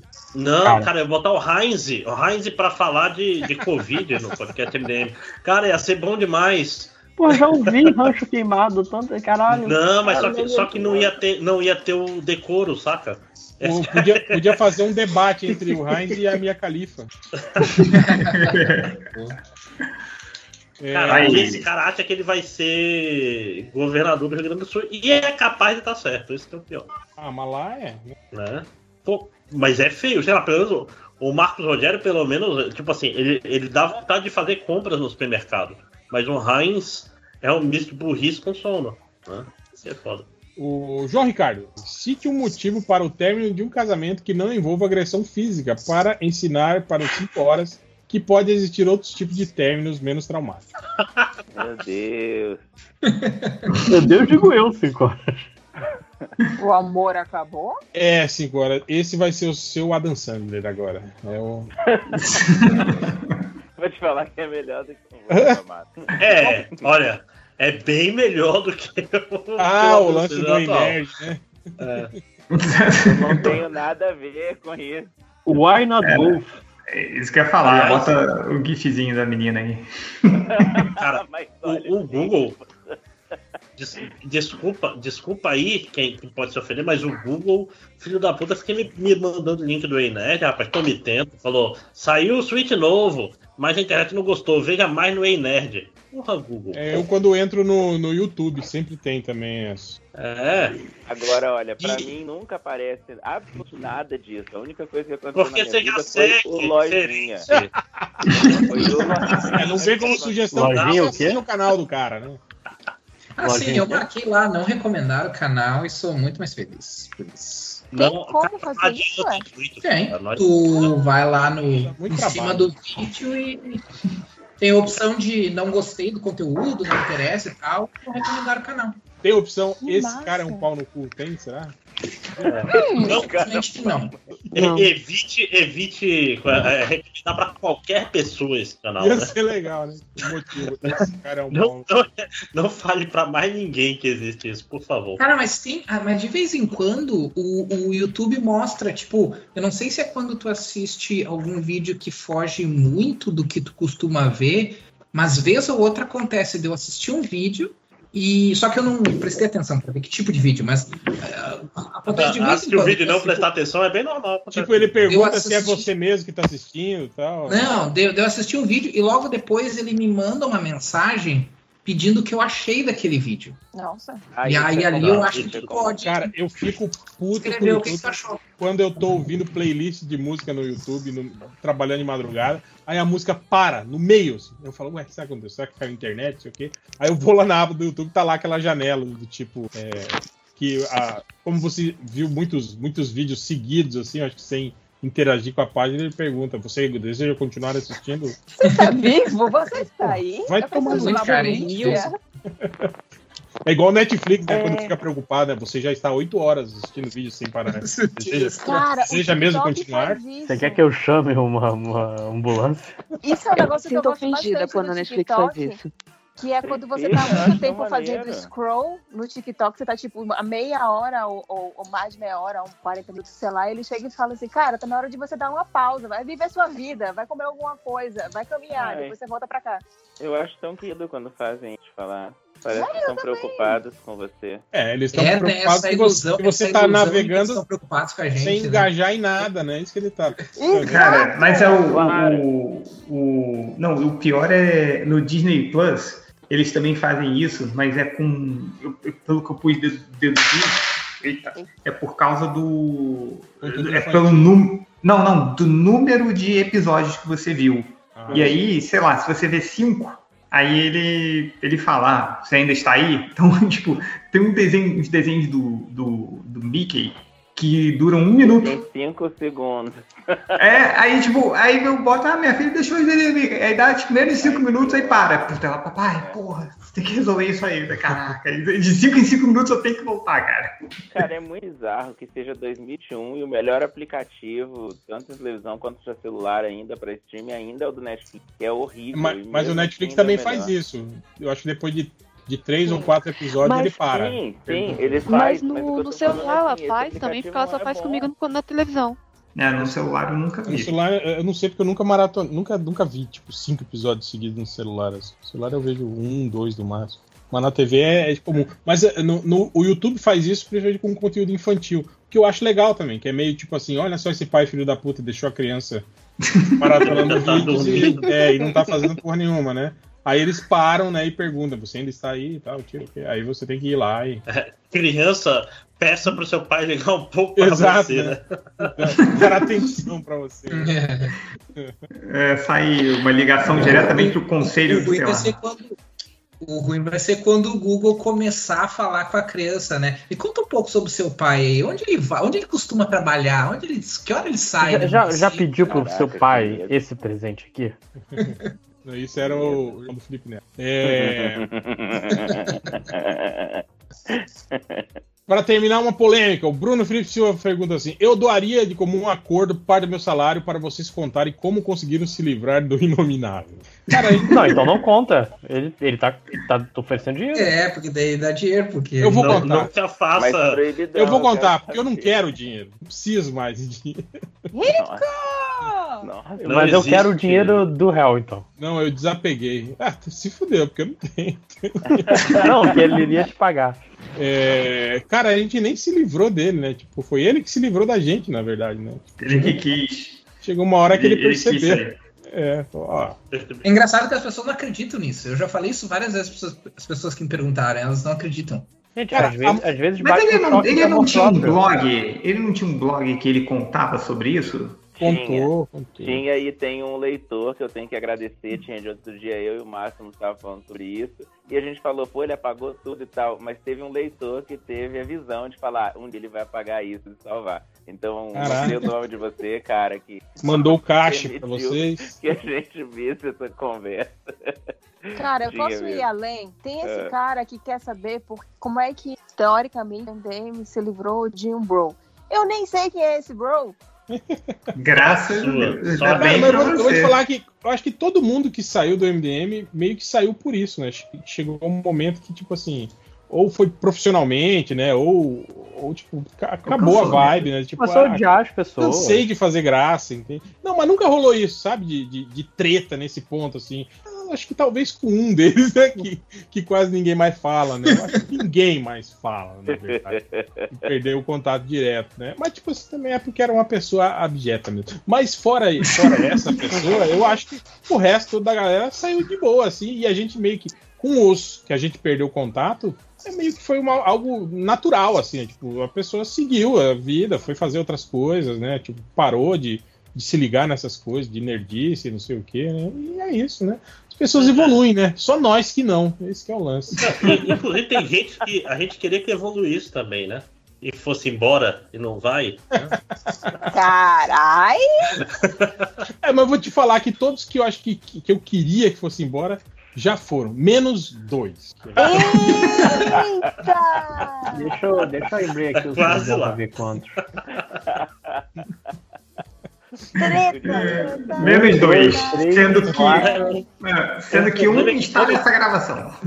Quando, quando tá Eu quase ia falar, entra mais gente do que que saia, né? com ela, o mesmo número. Tem uma pessoa que nem sei porque continua lá. É, mas, mas é só uma coisa, isso que o Real falou é muito certo mesmo, assim, porque as pessoas ficam criando mil é, teorias malucas, né? É, o, o- lembra, Real, o Spider, né, cara? O Spider chegou, cara, hum, acabou, não quero mais ficar falando de quadrinho de Homem-Aranha, essas porra aí, vambora. Aí foi, acabou, lance né? também é, é que as pessoas também não acreditavam que na, naquela época, né, Tindy, o MDM consumia um puta tempo da gente. Muito tempo, era o Quando a dia gente- inteiro, cara. Quando a gente postava diariamente, assim, né, gravava os podcasts. Podcast, pô, 10 posts por dia. Caralho! Podcast. Então, É, tipo assim, a- e, e não é só o lance, o, o trabalho de escrever o podcast, é o trabalho tipo, de você tá lendo a respeito de, de- de cultura pop o tempo Notícia. todo, acompanhando o site, todo. não sei o quê. Pô, lembra, lembra, Real, que a gente fazia review de todos os gibis da Os Panini? gibis que a gente lá, lia, exatamente, é. É, é, então é. Era. Era, um- era, Uma assim, hora que, né, ah, quer saber? Caralho, não, gente, isso é muito trampo. Isso é muito, muito Não, trampo. e, é e, muito trampo. e, E e não ao, invés, ao invés de, de arrumar energia, era chamar mais gente. Chegou uma hora que acabou comigo. Ele não teve mais.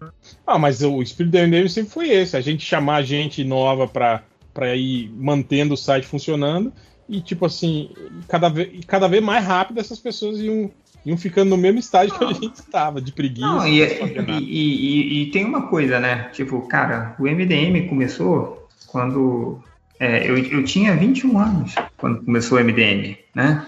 É, era, foi 20 anos atrás. Então, cara, a gente, a gente cresceu agora, né, cara? Hoje eu tenho 40 anos. E, tipo, porra, tem, tem filho, tem, porra, sabe? É, é um, enquanto lá, eu, o MDM começou no estágio que a gente não fazia porra nenhuma no estágio. Então, é, é, é, o que é diferente de agora. Então, a gente vai, cara, vai se adaptando aí. É, Então, eu, essa história- entendo. Essa história é semelhante para vários, porque eu também entrei quando eu estava num trabalho, não em estágio, mas num trabalho em que eu trabalhava muito pouco, tinha bastante tempo livre para usar. Gente, Depois- o MDM tem 20 anos. Tem 20 anos, Uhum. é muita loucura, cara. E a legião de sites mortos aí, né? Que é que a gente deixou pelo caminho? E tem, tem um grande aí que parece que tá indo também. Cara. É, o do, é, segundo o PDF, né? Então, Nossa, ma- ma- mas durar mais que eles é. Já é- pensou se esse, se esse cair, vai, vai sobrar só o Jovem Nerd, só. Que já caiu, né? A Magalu comprou aí, né? Então já, já morreu. Se, comprou, se foi comprado, perdeu. Morreu. ó, mas a gente já viu o fim da arca, do Judão, Sobrecarga. do sobrecarga. É... O que mais? Já teve mais alguns aí que com Eu não certeza a conheço o gente. Arca, não. O Terra Zero. É, o, o, o, Arca era da- da- do início dos anos 2000. Jun- saiu junto com, né, com o Omelete, MDM, Universo HQ. Né? Caralho, então essa, essa galera saiu meio que, que junto, assim, né? Então, é... Mas o, o Arca, ele foi embora também, não aguentou. Sabe um site que eu tô extremamente chocado de estar vivo, principalmente porque o layout deles é o mesmo desde 2006? Marvel meio meio. Marvel Marvel meio. Tá meio. vivo, meio. tá vivo. É aquele- Ah, tinha um cara lá que odiava o MDM, né?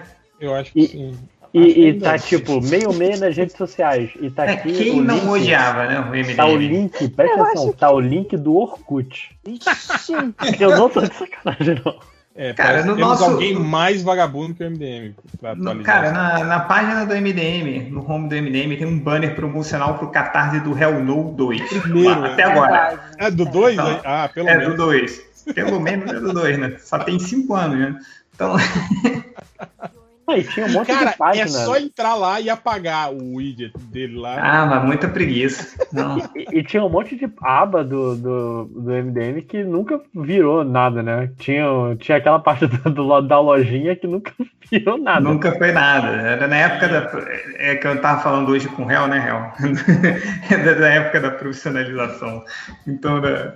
Não, Enfim, era, era o polêmica. link da, da, da lojinha de camisetas, não era? Que, que acabou Não, já. não, Não, nunca a, funcionou. gente é- a gente nunca funcionou. a Porque gente você ia no planos. da lojinha e ia para um hamster com panqueca na cabeça. É, é e esse hamster era eu. da- aí é a origem.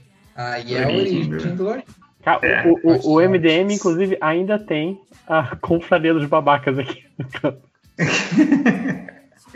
Eu falecido, eu vou deixar aí para prosperidade.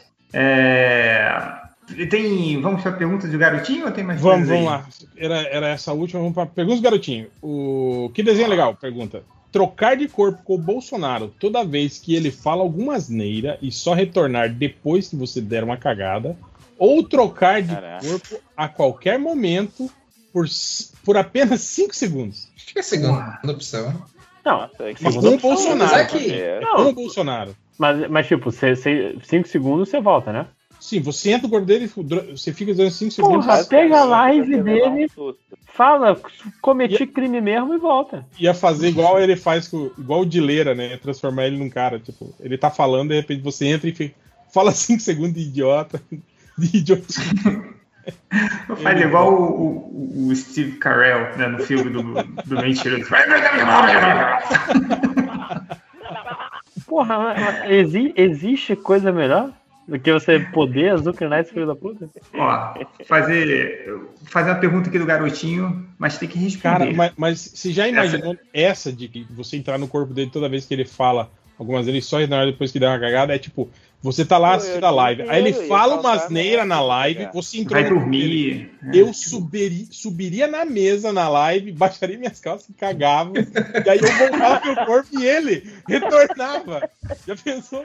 Cagando em Peraí, cima Real, da você, mesa da você live. tava pensando já, né? Você já tava com esse Não, aí, foi você agora que passou eu tarde pensando. Imagina, cara, a situação. Ele, Isso é ele, genial, cara. ele voltando pro corpo dele, tipo, caralho, o que, que eu tô fazendo? Sem calça, né? Em cima da mesa, com um cocôzão lá. Com a bunda virada pra câmera. Ai, que incrível. Pô, ia ser muito bom. Então, toda vez que ele falasse alguma asneira, era isso. Eu ia entrar no corpo dele, baixar as calças onde ele estivesse e ia cagar pra eu voltar pro meu Mas então, o Não, lance dos é. 5 segundos, o lance dos 5 segundos é, é isso, sabe? Você pode fazer. Você não- você não Mas precisa- você ia conseguir cagar em 5 segundos?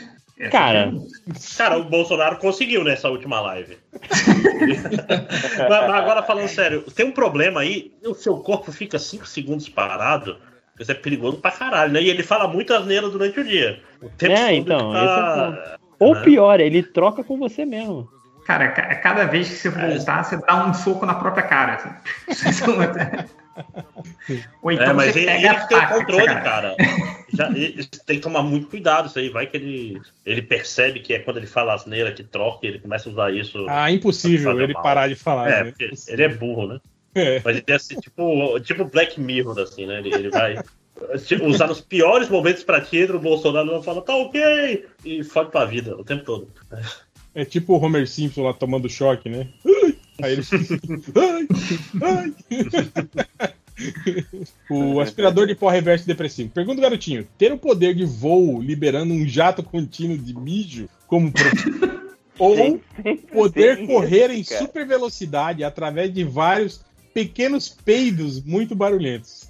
Ah, os peidos. Cara, Os peidos. Pera- Porque se tu tá indo rápido, tu vai ver que é tu, né? Então. É verdade. É, e, e- e se você corresse mais rápido que a velocidade do som, como é que ficaria na questão do peido? Explode. Explode o barulho.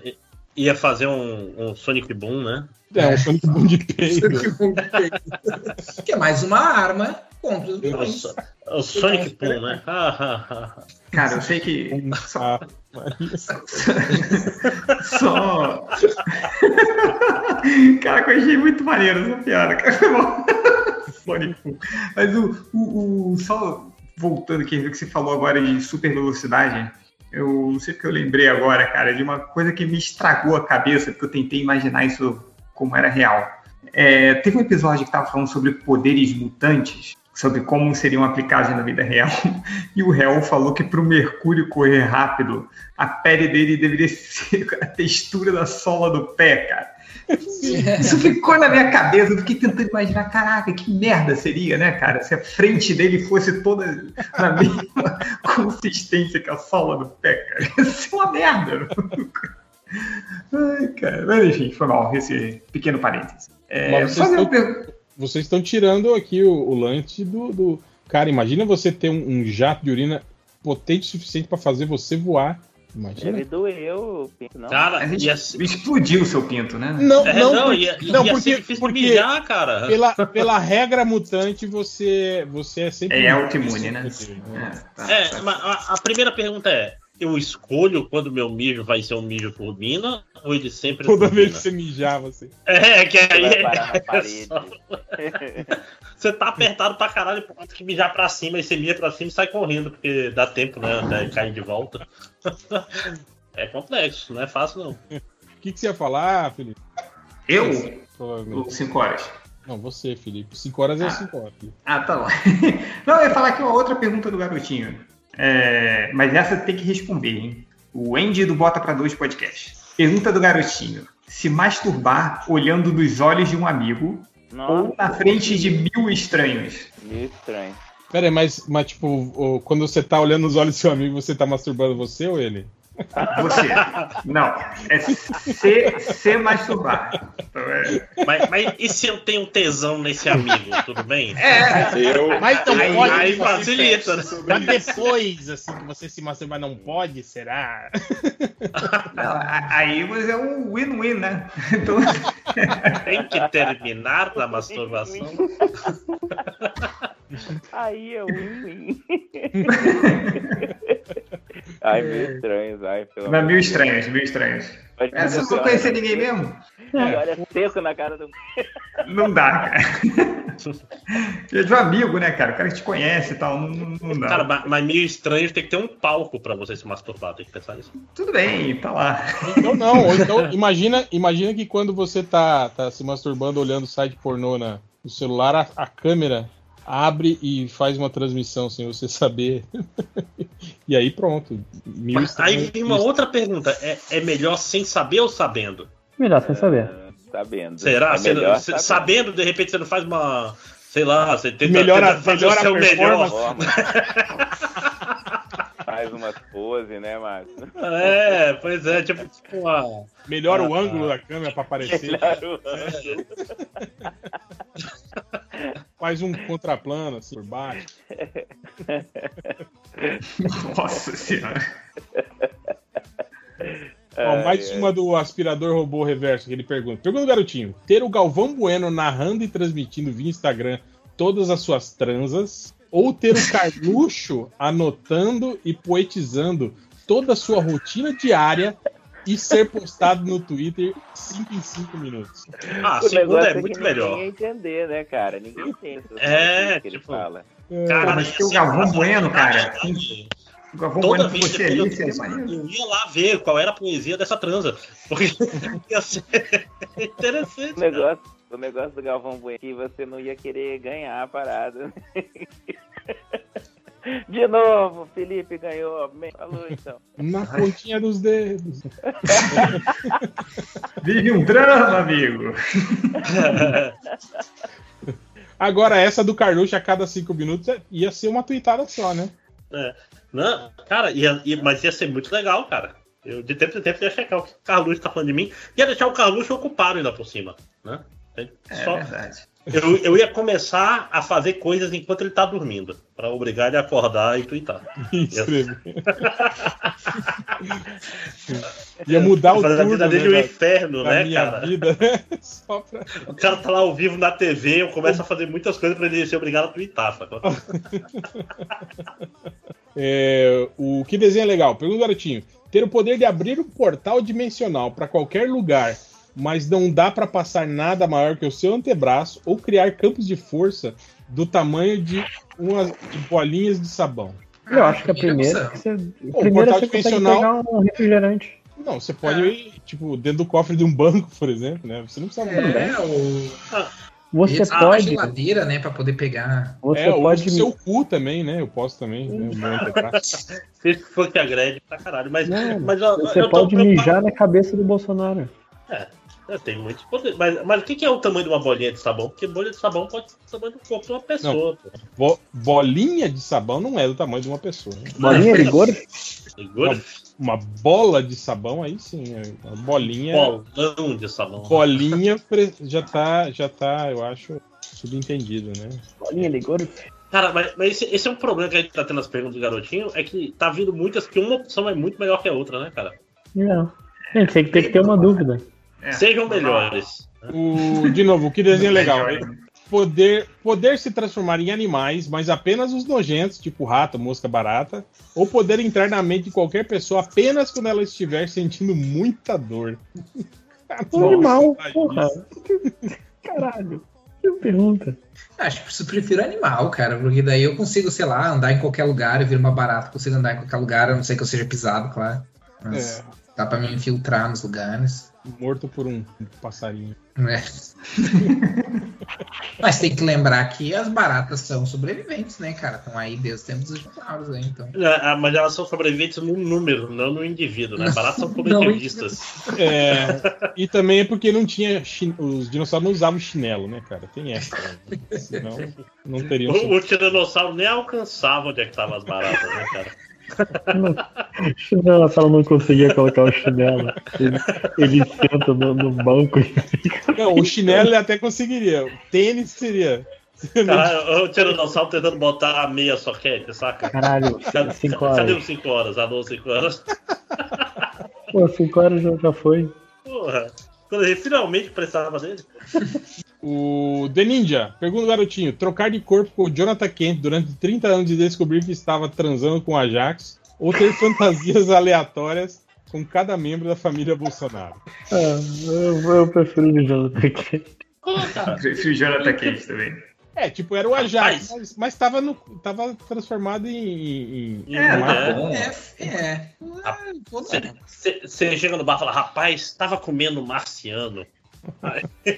É, conta altas histórias aí, né? Aí o cara vai falar o cantor, né?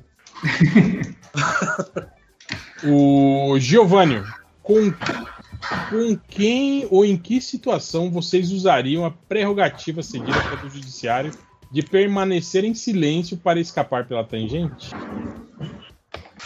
Já tive situação que eu gostaria de ter isso. Agora- Olha, sobre, sobre essa pergunta, eu prefiro é, exercer meu direito de permanecer em silêncio. Ah, ah, então. O cara tá processando o outro agora. É que- Peraí que tá abrindo Ei, o pacote de gente tá comendo. amendoim aqui, peraí. Pô, cinco, cinco horas Tá cozido, bota na panela com água. Panela pressão. Não, tá bom assim, pô. O Marcos Rufino, pergunta o garotinho: toda vez que você beber água, um pombo caga na sua cabeça. Ou toda vez que você dormir 8 horas de sono, o réu te acorda com uma cadeira. Ó, isso aí é dormir de novo. Ah, o, o segundo é O muito mais segundo. tranquilo, cara. Eu- É, que cara, saudade. nem me lembro. Nem me lembro da última vez que eu dormi mais de 8 horas, pô. 8 horas, então. Cara, de- e sabe o que é pior, gente? É que, tipo, por exemplo, vocês têm filhos, vocês estão. Às vezes eu tô sozinho, sem nenhuma razão, e eu não consigo dormir 8 horas, cara. Que é a parte mais triste, saca? Tipo, olha, caralho, já são sete. É, dormi muito, já são 7 da manhã e eu não consigo mais. Aí eu, Cara, eu é- acho que eu- entre as, eu acho que entre as, as cochiladas que eu dou de 10 minutos durante o dia, Junta tudo e dá umas 8 horas. é, eu acho que acaba casando. Ah, mas, mas- é cumulativo? Se for cumulativo é outra história, né? Imagina, toda vez que completar 8 horas de sono, aparece eu e dou uma cadeirada em você. É. Aí não tem condições, né? Não. Mas no meio do sono, né? Deu 8 horas, tipo, aparece e dá uma cadeirada em você dormindo ainda, né? E tem que ser a cara- aquela cadeira de lata da escola.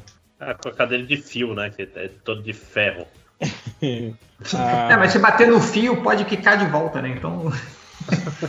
A Hela, ela pergunta do, do gordinho cansado. Ó, o cansado faz toda a diferença. Pergunta do gordinho cansado: comer uma banana ou comer uma mexerica? Porra, se você tá cansado, é a banana, né? A banana, É, a banana é. Porque a mexerica dá um puta Vai, trabalho, fica com a mão fedida. Pô, mas é mais, mais gostosa, né, cara? Não, mas é, é o cansado, não Eu é mais banana. Gosta mais de banana ou de mexerica? Gosto mais Ou de estudar. Gosta de bola gata? Gosta de biriba?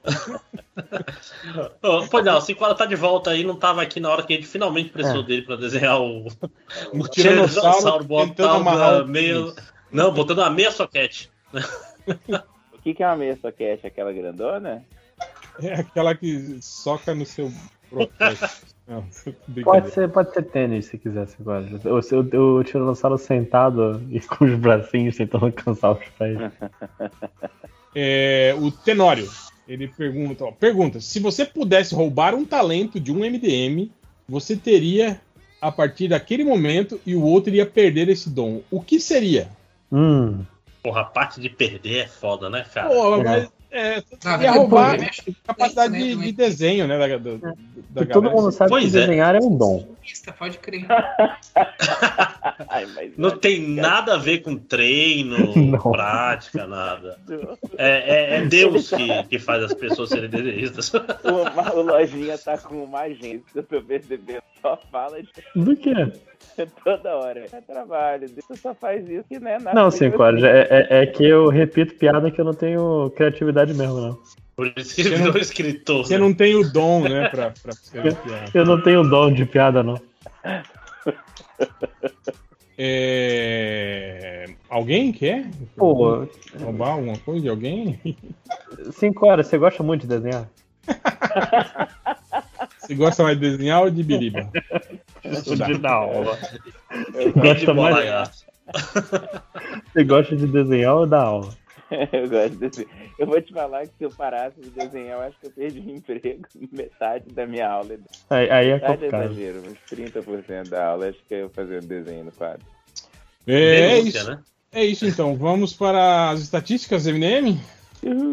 Vamos! Deixa eu ir lá pro. Tá, todo mundo aqui tá no surubão, né? Sim. Sim. Eu vou mandar ela só lá no surubão. É. o cara chegou no MDM procurando por. Ó, isso aqui. Por citosina e chororro é Vindens. Que? Que? Pera aí. Tosina. Chitãozinho e Chororó, pô. Pronto. Citosina e chororó. chororó. Ah, citosina e chororó e vindense. Evidência. É uma dupla Ah, sertaneja. e- não, evidências, né? Evidências. Nossa. Chitãozinho. Isso aqui foi o corretor que deve ter sacaneado dele, que botou citosina. Citosina e chororro. Chororro. Chororro. Ele, se foi ele escreveu errado. E Evidence. Isso aí também tem cara de corretor. Mas, mas chororro é. É, eu acho que não devia ter nada com choro, choro, do jeito que o cara escreveu. Mas, parabéns, viu? Por escrever Evi- Evidence. Parece. Evidence. Podia fazer uma, uma versão, né? Do dance do. do Eu procurava e é evidente. Evidência, a VEC elegância, né? Isso aqui eu achei muito perigoso, essa busca, mas estava lá, o cara procurou por apagar tatuagem bombril, PCC. Nossa, meu Deus do céu. Não, cara. Entrou pra igreja agora. Cara, perigoso, hein? Ainda mais. Caralho. Olha o tipo de gente que tá acessando o MDM, hein? Caralho, tem os outros MDM lá, né? Não tem? Ah, é, as gente. camadas- Pichações lá. Gente, as camadas desse, desse comentário são, são impressionantes. Falando É, né? deixa eu comentar rapidinho que eu olhei, eu tava olhando as estatísticas do meu, do meu canal lá do, do, do YouTube e eu, eu postei um vídeo sobre o, o- aquela história do Burn do Superman e a Barda fazendo filme pornô, né? E aí eu, colo- Grande erro, coloquei- eu coloquei pornô no título, né? Nossa, as, as, as últimas pesquisas, a estatística é só, né? Pornô, filme pornô, mulheres nuas com pornô. Cara, mas, mas tem o Merval no, no thumbnail. E aumentou, Fala assim, aumentou a. Você, esse, esse vídeo teve mais, mais acesso? Teve. Teve Ah, mais, teve aí. mais, passou de 200 views assim em pouquíssimo tempo, sabe? Era, é- era igual quando a gente fazia post escrito, lembra, Tindy? Nas tags a gente sempre colocava Sim, sim. pornô, filme completo, download, quê, nas tags do post. Sempre botaram Gures, eu não sei se eu já te falei isso, mas teve uma vez que eu fiz uma resenha no, no blog antigo, que eu fiz uma resenha do, daquele X-Men, que o nome era X-Men Sex e Violência, eu acho que ele... Não, X-Force, Sex e Violência. Tinha as piores, tinha Uou. sempre os negócios de Force Sex, não sabia que era um termo pesquisado, estragando, estragando as pô. É, mais uma busca. Agora o cara chegou no MDM procurando por Gual o Gaito, certo? De Mediopala. Com uma trena. Cara, mas eu, eu, eu eu acho que eu já contei essa história aqui de quando eu era moleque. Eu peguei uma revista da, da Mad e tinha um- um- uma lá, assim, tipo, veja se você tem um pau grande. aí tinha uma régua, assim, né? Aí, sei lá, aí tinha 23 centímetros. Pequeno. Aí tinha, aí tinha 29 centímetros. Aceitável. Aí eu, caraca, maluco, fodeu. Acaba na carreira do teatro. O que são sete? O que são sete? Ai, caraca. Teve outro cara que chegou no MDM procurando por Tenho medo de morcego, tomar no cu. É, acho justo. Errado você não tá, amigo. Mas ele tem medo de morcego, vírgula, tomar no cu, ou ele tem medo do morcego tomar no Por que não os dois? Peraí que tinha um tiranossauro urrando aí no fundo. Que o do- tinha- cu? tentando botar o tênis, né? O Outro cara chegou no MDM procurando por O que é ligidificardo de porra? Ah, eu escroto Gomes, né? Liquidificador de porra, claro. Liquidificador de Escroto porra. Gomes. Isso. É. É isso. É um, é um, é um xingamento clássico. Momento do, do escroto Gomes lá, né? Ah, tá, tá. Nossa, não lembrava. Depois teve outro cara que chegou nele procurando por baixa trailer porno pra ver fodas no céu. no céu, céu. ce- celular. Que, que é trailer de pornô, é isso? Eu acho que, É. eu acho que, eu acho que ele quer dizer tipo Sim, vídeos curtos, talvez. Aí ele esque- né? É, porque não deve ter muita Quatro, memória, né? O, o celular dele. Uma coisa assim. Mas assim, GIF, né, cara? GIF é pra isso. É pra isso. É? É pra Porra, isso, mas, mas, mas se masturbar vendo um GIF deve ser muito triste, né, cara? Porque é 5 segundos de em repetição. né, cara? Porra. Sei lá. Cinco É a horas. voz da experiência, né? Eu não acho, É, não. Acho que dá. A Acho voz que do hein, cara que já usou muito GIF nessa vida, né? Cara, mas é. é, Se você parar pra pensar, a partindo até. O que são as cenas de sexo de um filme pornô, né? Mas o mais Do que um grande GIF, pornô, né? eu, eu acho não são as cenas repetidas. Eu acho legal as transições, tipo, a mudança de uma posição pra outra. Eu acho legal. Eu sempre procuro essa parte, assim, no- nos vídeos. Sempre, sempre tem alguém olhando pra câmera, cara. Assim, na hora, assim, que estão, sei lá, estão tendo um diálogo. Aí corta a cena, aí, tipo, antes de cortar, tem alguém que olha, assim. Maravilhoso. Depois teve o cara que chegou no procurando por usar Facebook até chorar. É, esse é o, é o cara que vê o perfil da ex-namorada, né? Vê o- os amigos fazendo sucesso e ele não. Então é. Ou simplesmente é uma Vê que pessoa todo mundo- no- na época de pandemia, né? Uma pessoa comum na época de pandemia. Né? Vê, vê todo mundo que ele conhece agora apoia o Bolsonaro. Cara, é, faz- é, é meio foda, às vezes, tipo, quando você tá assim, do tipo. é, já acabou todas as vidas do Candy Crush, você já, já olhou o Twitter, já atualizou o Twitter, já olhou todas as suas menções, já, já, já, já leu do, do Facebook também, do, do Instagram também, e aí, tipo, não tem aquele momento, assim, no meio da tarde, que você pega o celular e não tem nada. Não tem mensagem nova no WhatsApp, não tem nada. assim, né?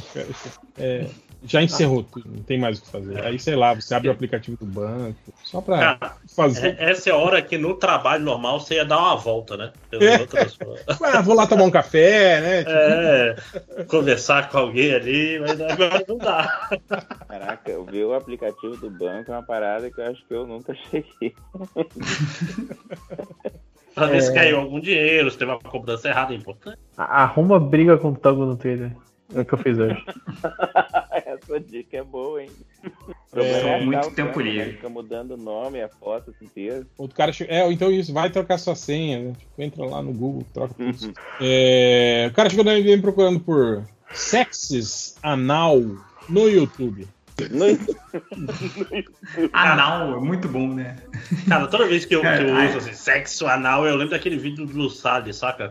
Que é sexo anal. Não sei se vocês lembram que é. É o Chico Bioca, né? Eu sempre achei que era do Salles, cara, porque o cara parece muito com ele. parece mesmo. É. Outro cara chegou no. Eu, eu gostei disso, que é A Morte do Hulk, filme. Pelada. Pelada, só pra. Né? Pelada. Uma pelada aqui, só pra. E é- mas é a morte do Hulk, né? Do, É, eu ia dizer, Do o mais interessante é que não dá pra saber se é o Hulk ou o Luciano Hulk, né? Qual seria melhor? O outro cara procurou por bundas selvagens de fora. que é uma bunda selvagem, cara. Gostei do selvagens. Não, mas eu fico pensando, tipo, bunda selvagem. Será que ele tá querendo dizer literalmente? Não tá querendo dizer, tipo assim, metaforicamente, a bunda é muito selvagem. Ah, eu acho que é metaforicamente. Eu acho que ele não tá procurando bundas de silvícolas, assim, né? Tipo, Índia. ficar olhando. Depois teve outro cara que me preocupou também, essa busca que o cara procurou por. O que é que acontece quando desmaia na punheta? Nossa. Caraca, mano. Caralho. Meu Deus. Não, né, pô? Aí maneira aí, né, filho? Porra. Com calma. Aí é, está na hora de parar, né? É, alguém tem um problema muito sério aí de, de circulação de sangue, né? Ou, ou também aí, aí- Mas não dá pra saber quanto tempo ele tava nessa, né, também, né? Às vezes foi só exaustão mesmo. Esse aqui também é fantástico, porque eu fico imaginando a, pessoa que imagina que isso realmente acontece. Ou aconteceu. O cara procurou por Ana Maria Pelada apresentou o programa. Vídeo. Meu Deus. Tipo, alguém falou pra ele, caralho, você viu que a Ana Maria Braga ap- apresentou o programa Pelada ontem, aí ele foi procurar. Tipo, caralho, olha Isso só. entra, entra dentro daquilo que eu comentei outra vez, né, cara? Do tipo, as pessoas. A, a galera jovem, né? Que só pode ser jovem, achar que, tipo, vai ter um filme, vai ter a Gal Gadot fazendo o filme da Mulher Maravilha, uma versão pornô oficial da DC. Assim. É tipo isso, né? Não, a Globo deixou a Ana Maria apresentar pelado.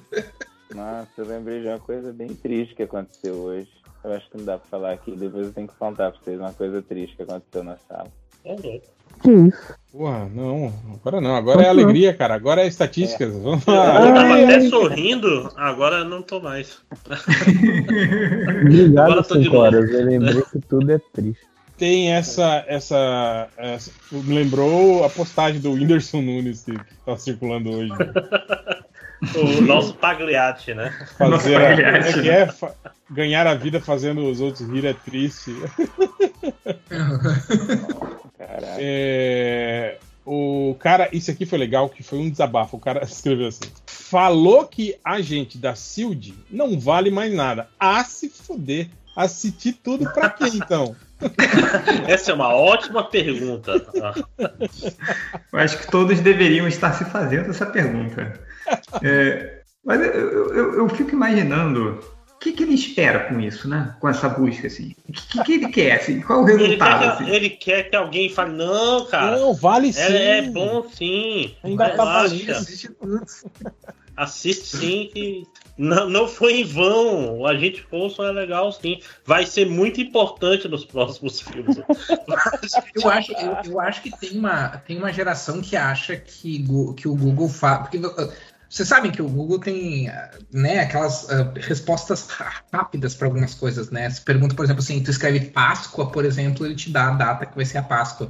Né, tu bota uma- um cálculo lá, ele te dá a resposta, né? Eu acho que tem uma galera que acha que o Google vai fazer isso com qualquer coisa. E vai te dar uma resposta ali do tipo, pra tu saber se, se vale ou não assistir. Sabe? Uma resposta subjetiva. Eles acham que vai ter uma resposta subjetiva do Google, assim. Não, assiste mesmo, cara. Vai lá, continua assistindo que vale. E pra terminar, a busca que eu achei a mais sensacional, que foi o cara procurou assim. Música que grita assim: Diz Get down the fire! Cara, eu, eu sei. É aquela da Alicia Keys. do This Gears on the fire! On fire! No! Ah, eu não sei como você quer. Não ia conseguir adivinhar. This girl is on fire. Tá certo, réu. Tá certo. Caralho. Olha. The Fire. O Meu- The meus Fire pais- me, me- É, The Fire. Só pode ser. This getting on fire. Caralho, tá certo, cara. Olha, meus parabéns. Eu. Diz Get Down the Fire. Diz Get down the fire! É, cara, é isso. É isso, pior que é isso mesmo, e- e a pausa tá aí mesmo, né? O resto é tudo uma palavra só. Cara, fantástico. É, é isso. Encerramos. Fechou bem. É, tá certo. Então é isso. Até semana que vem. Tchau. Tchau, tchau, galera.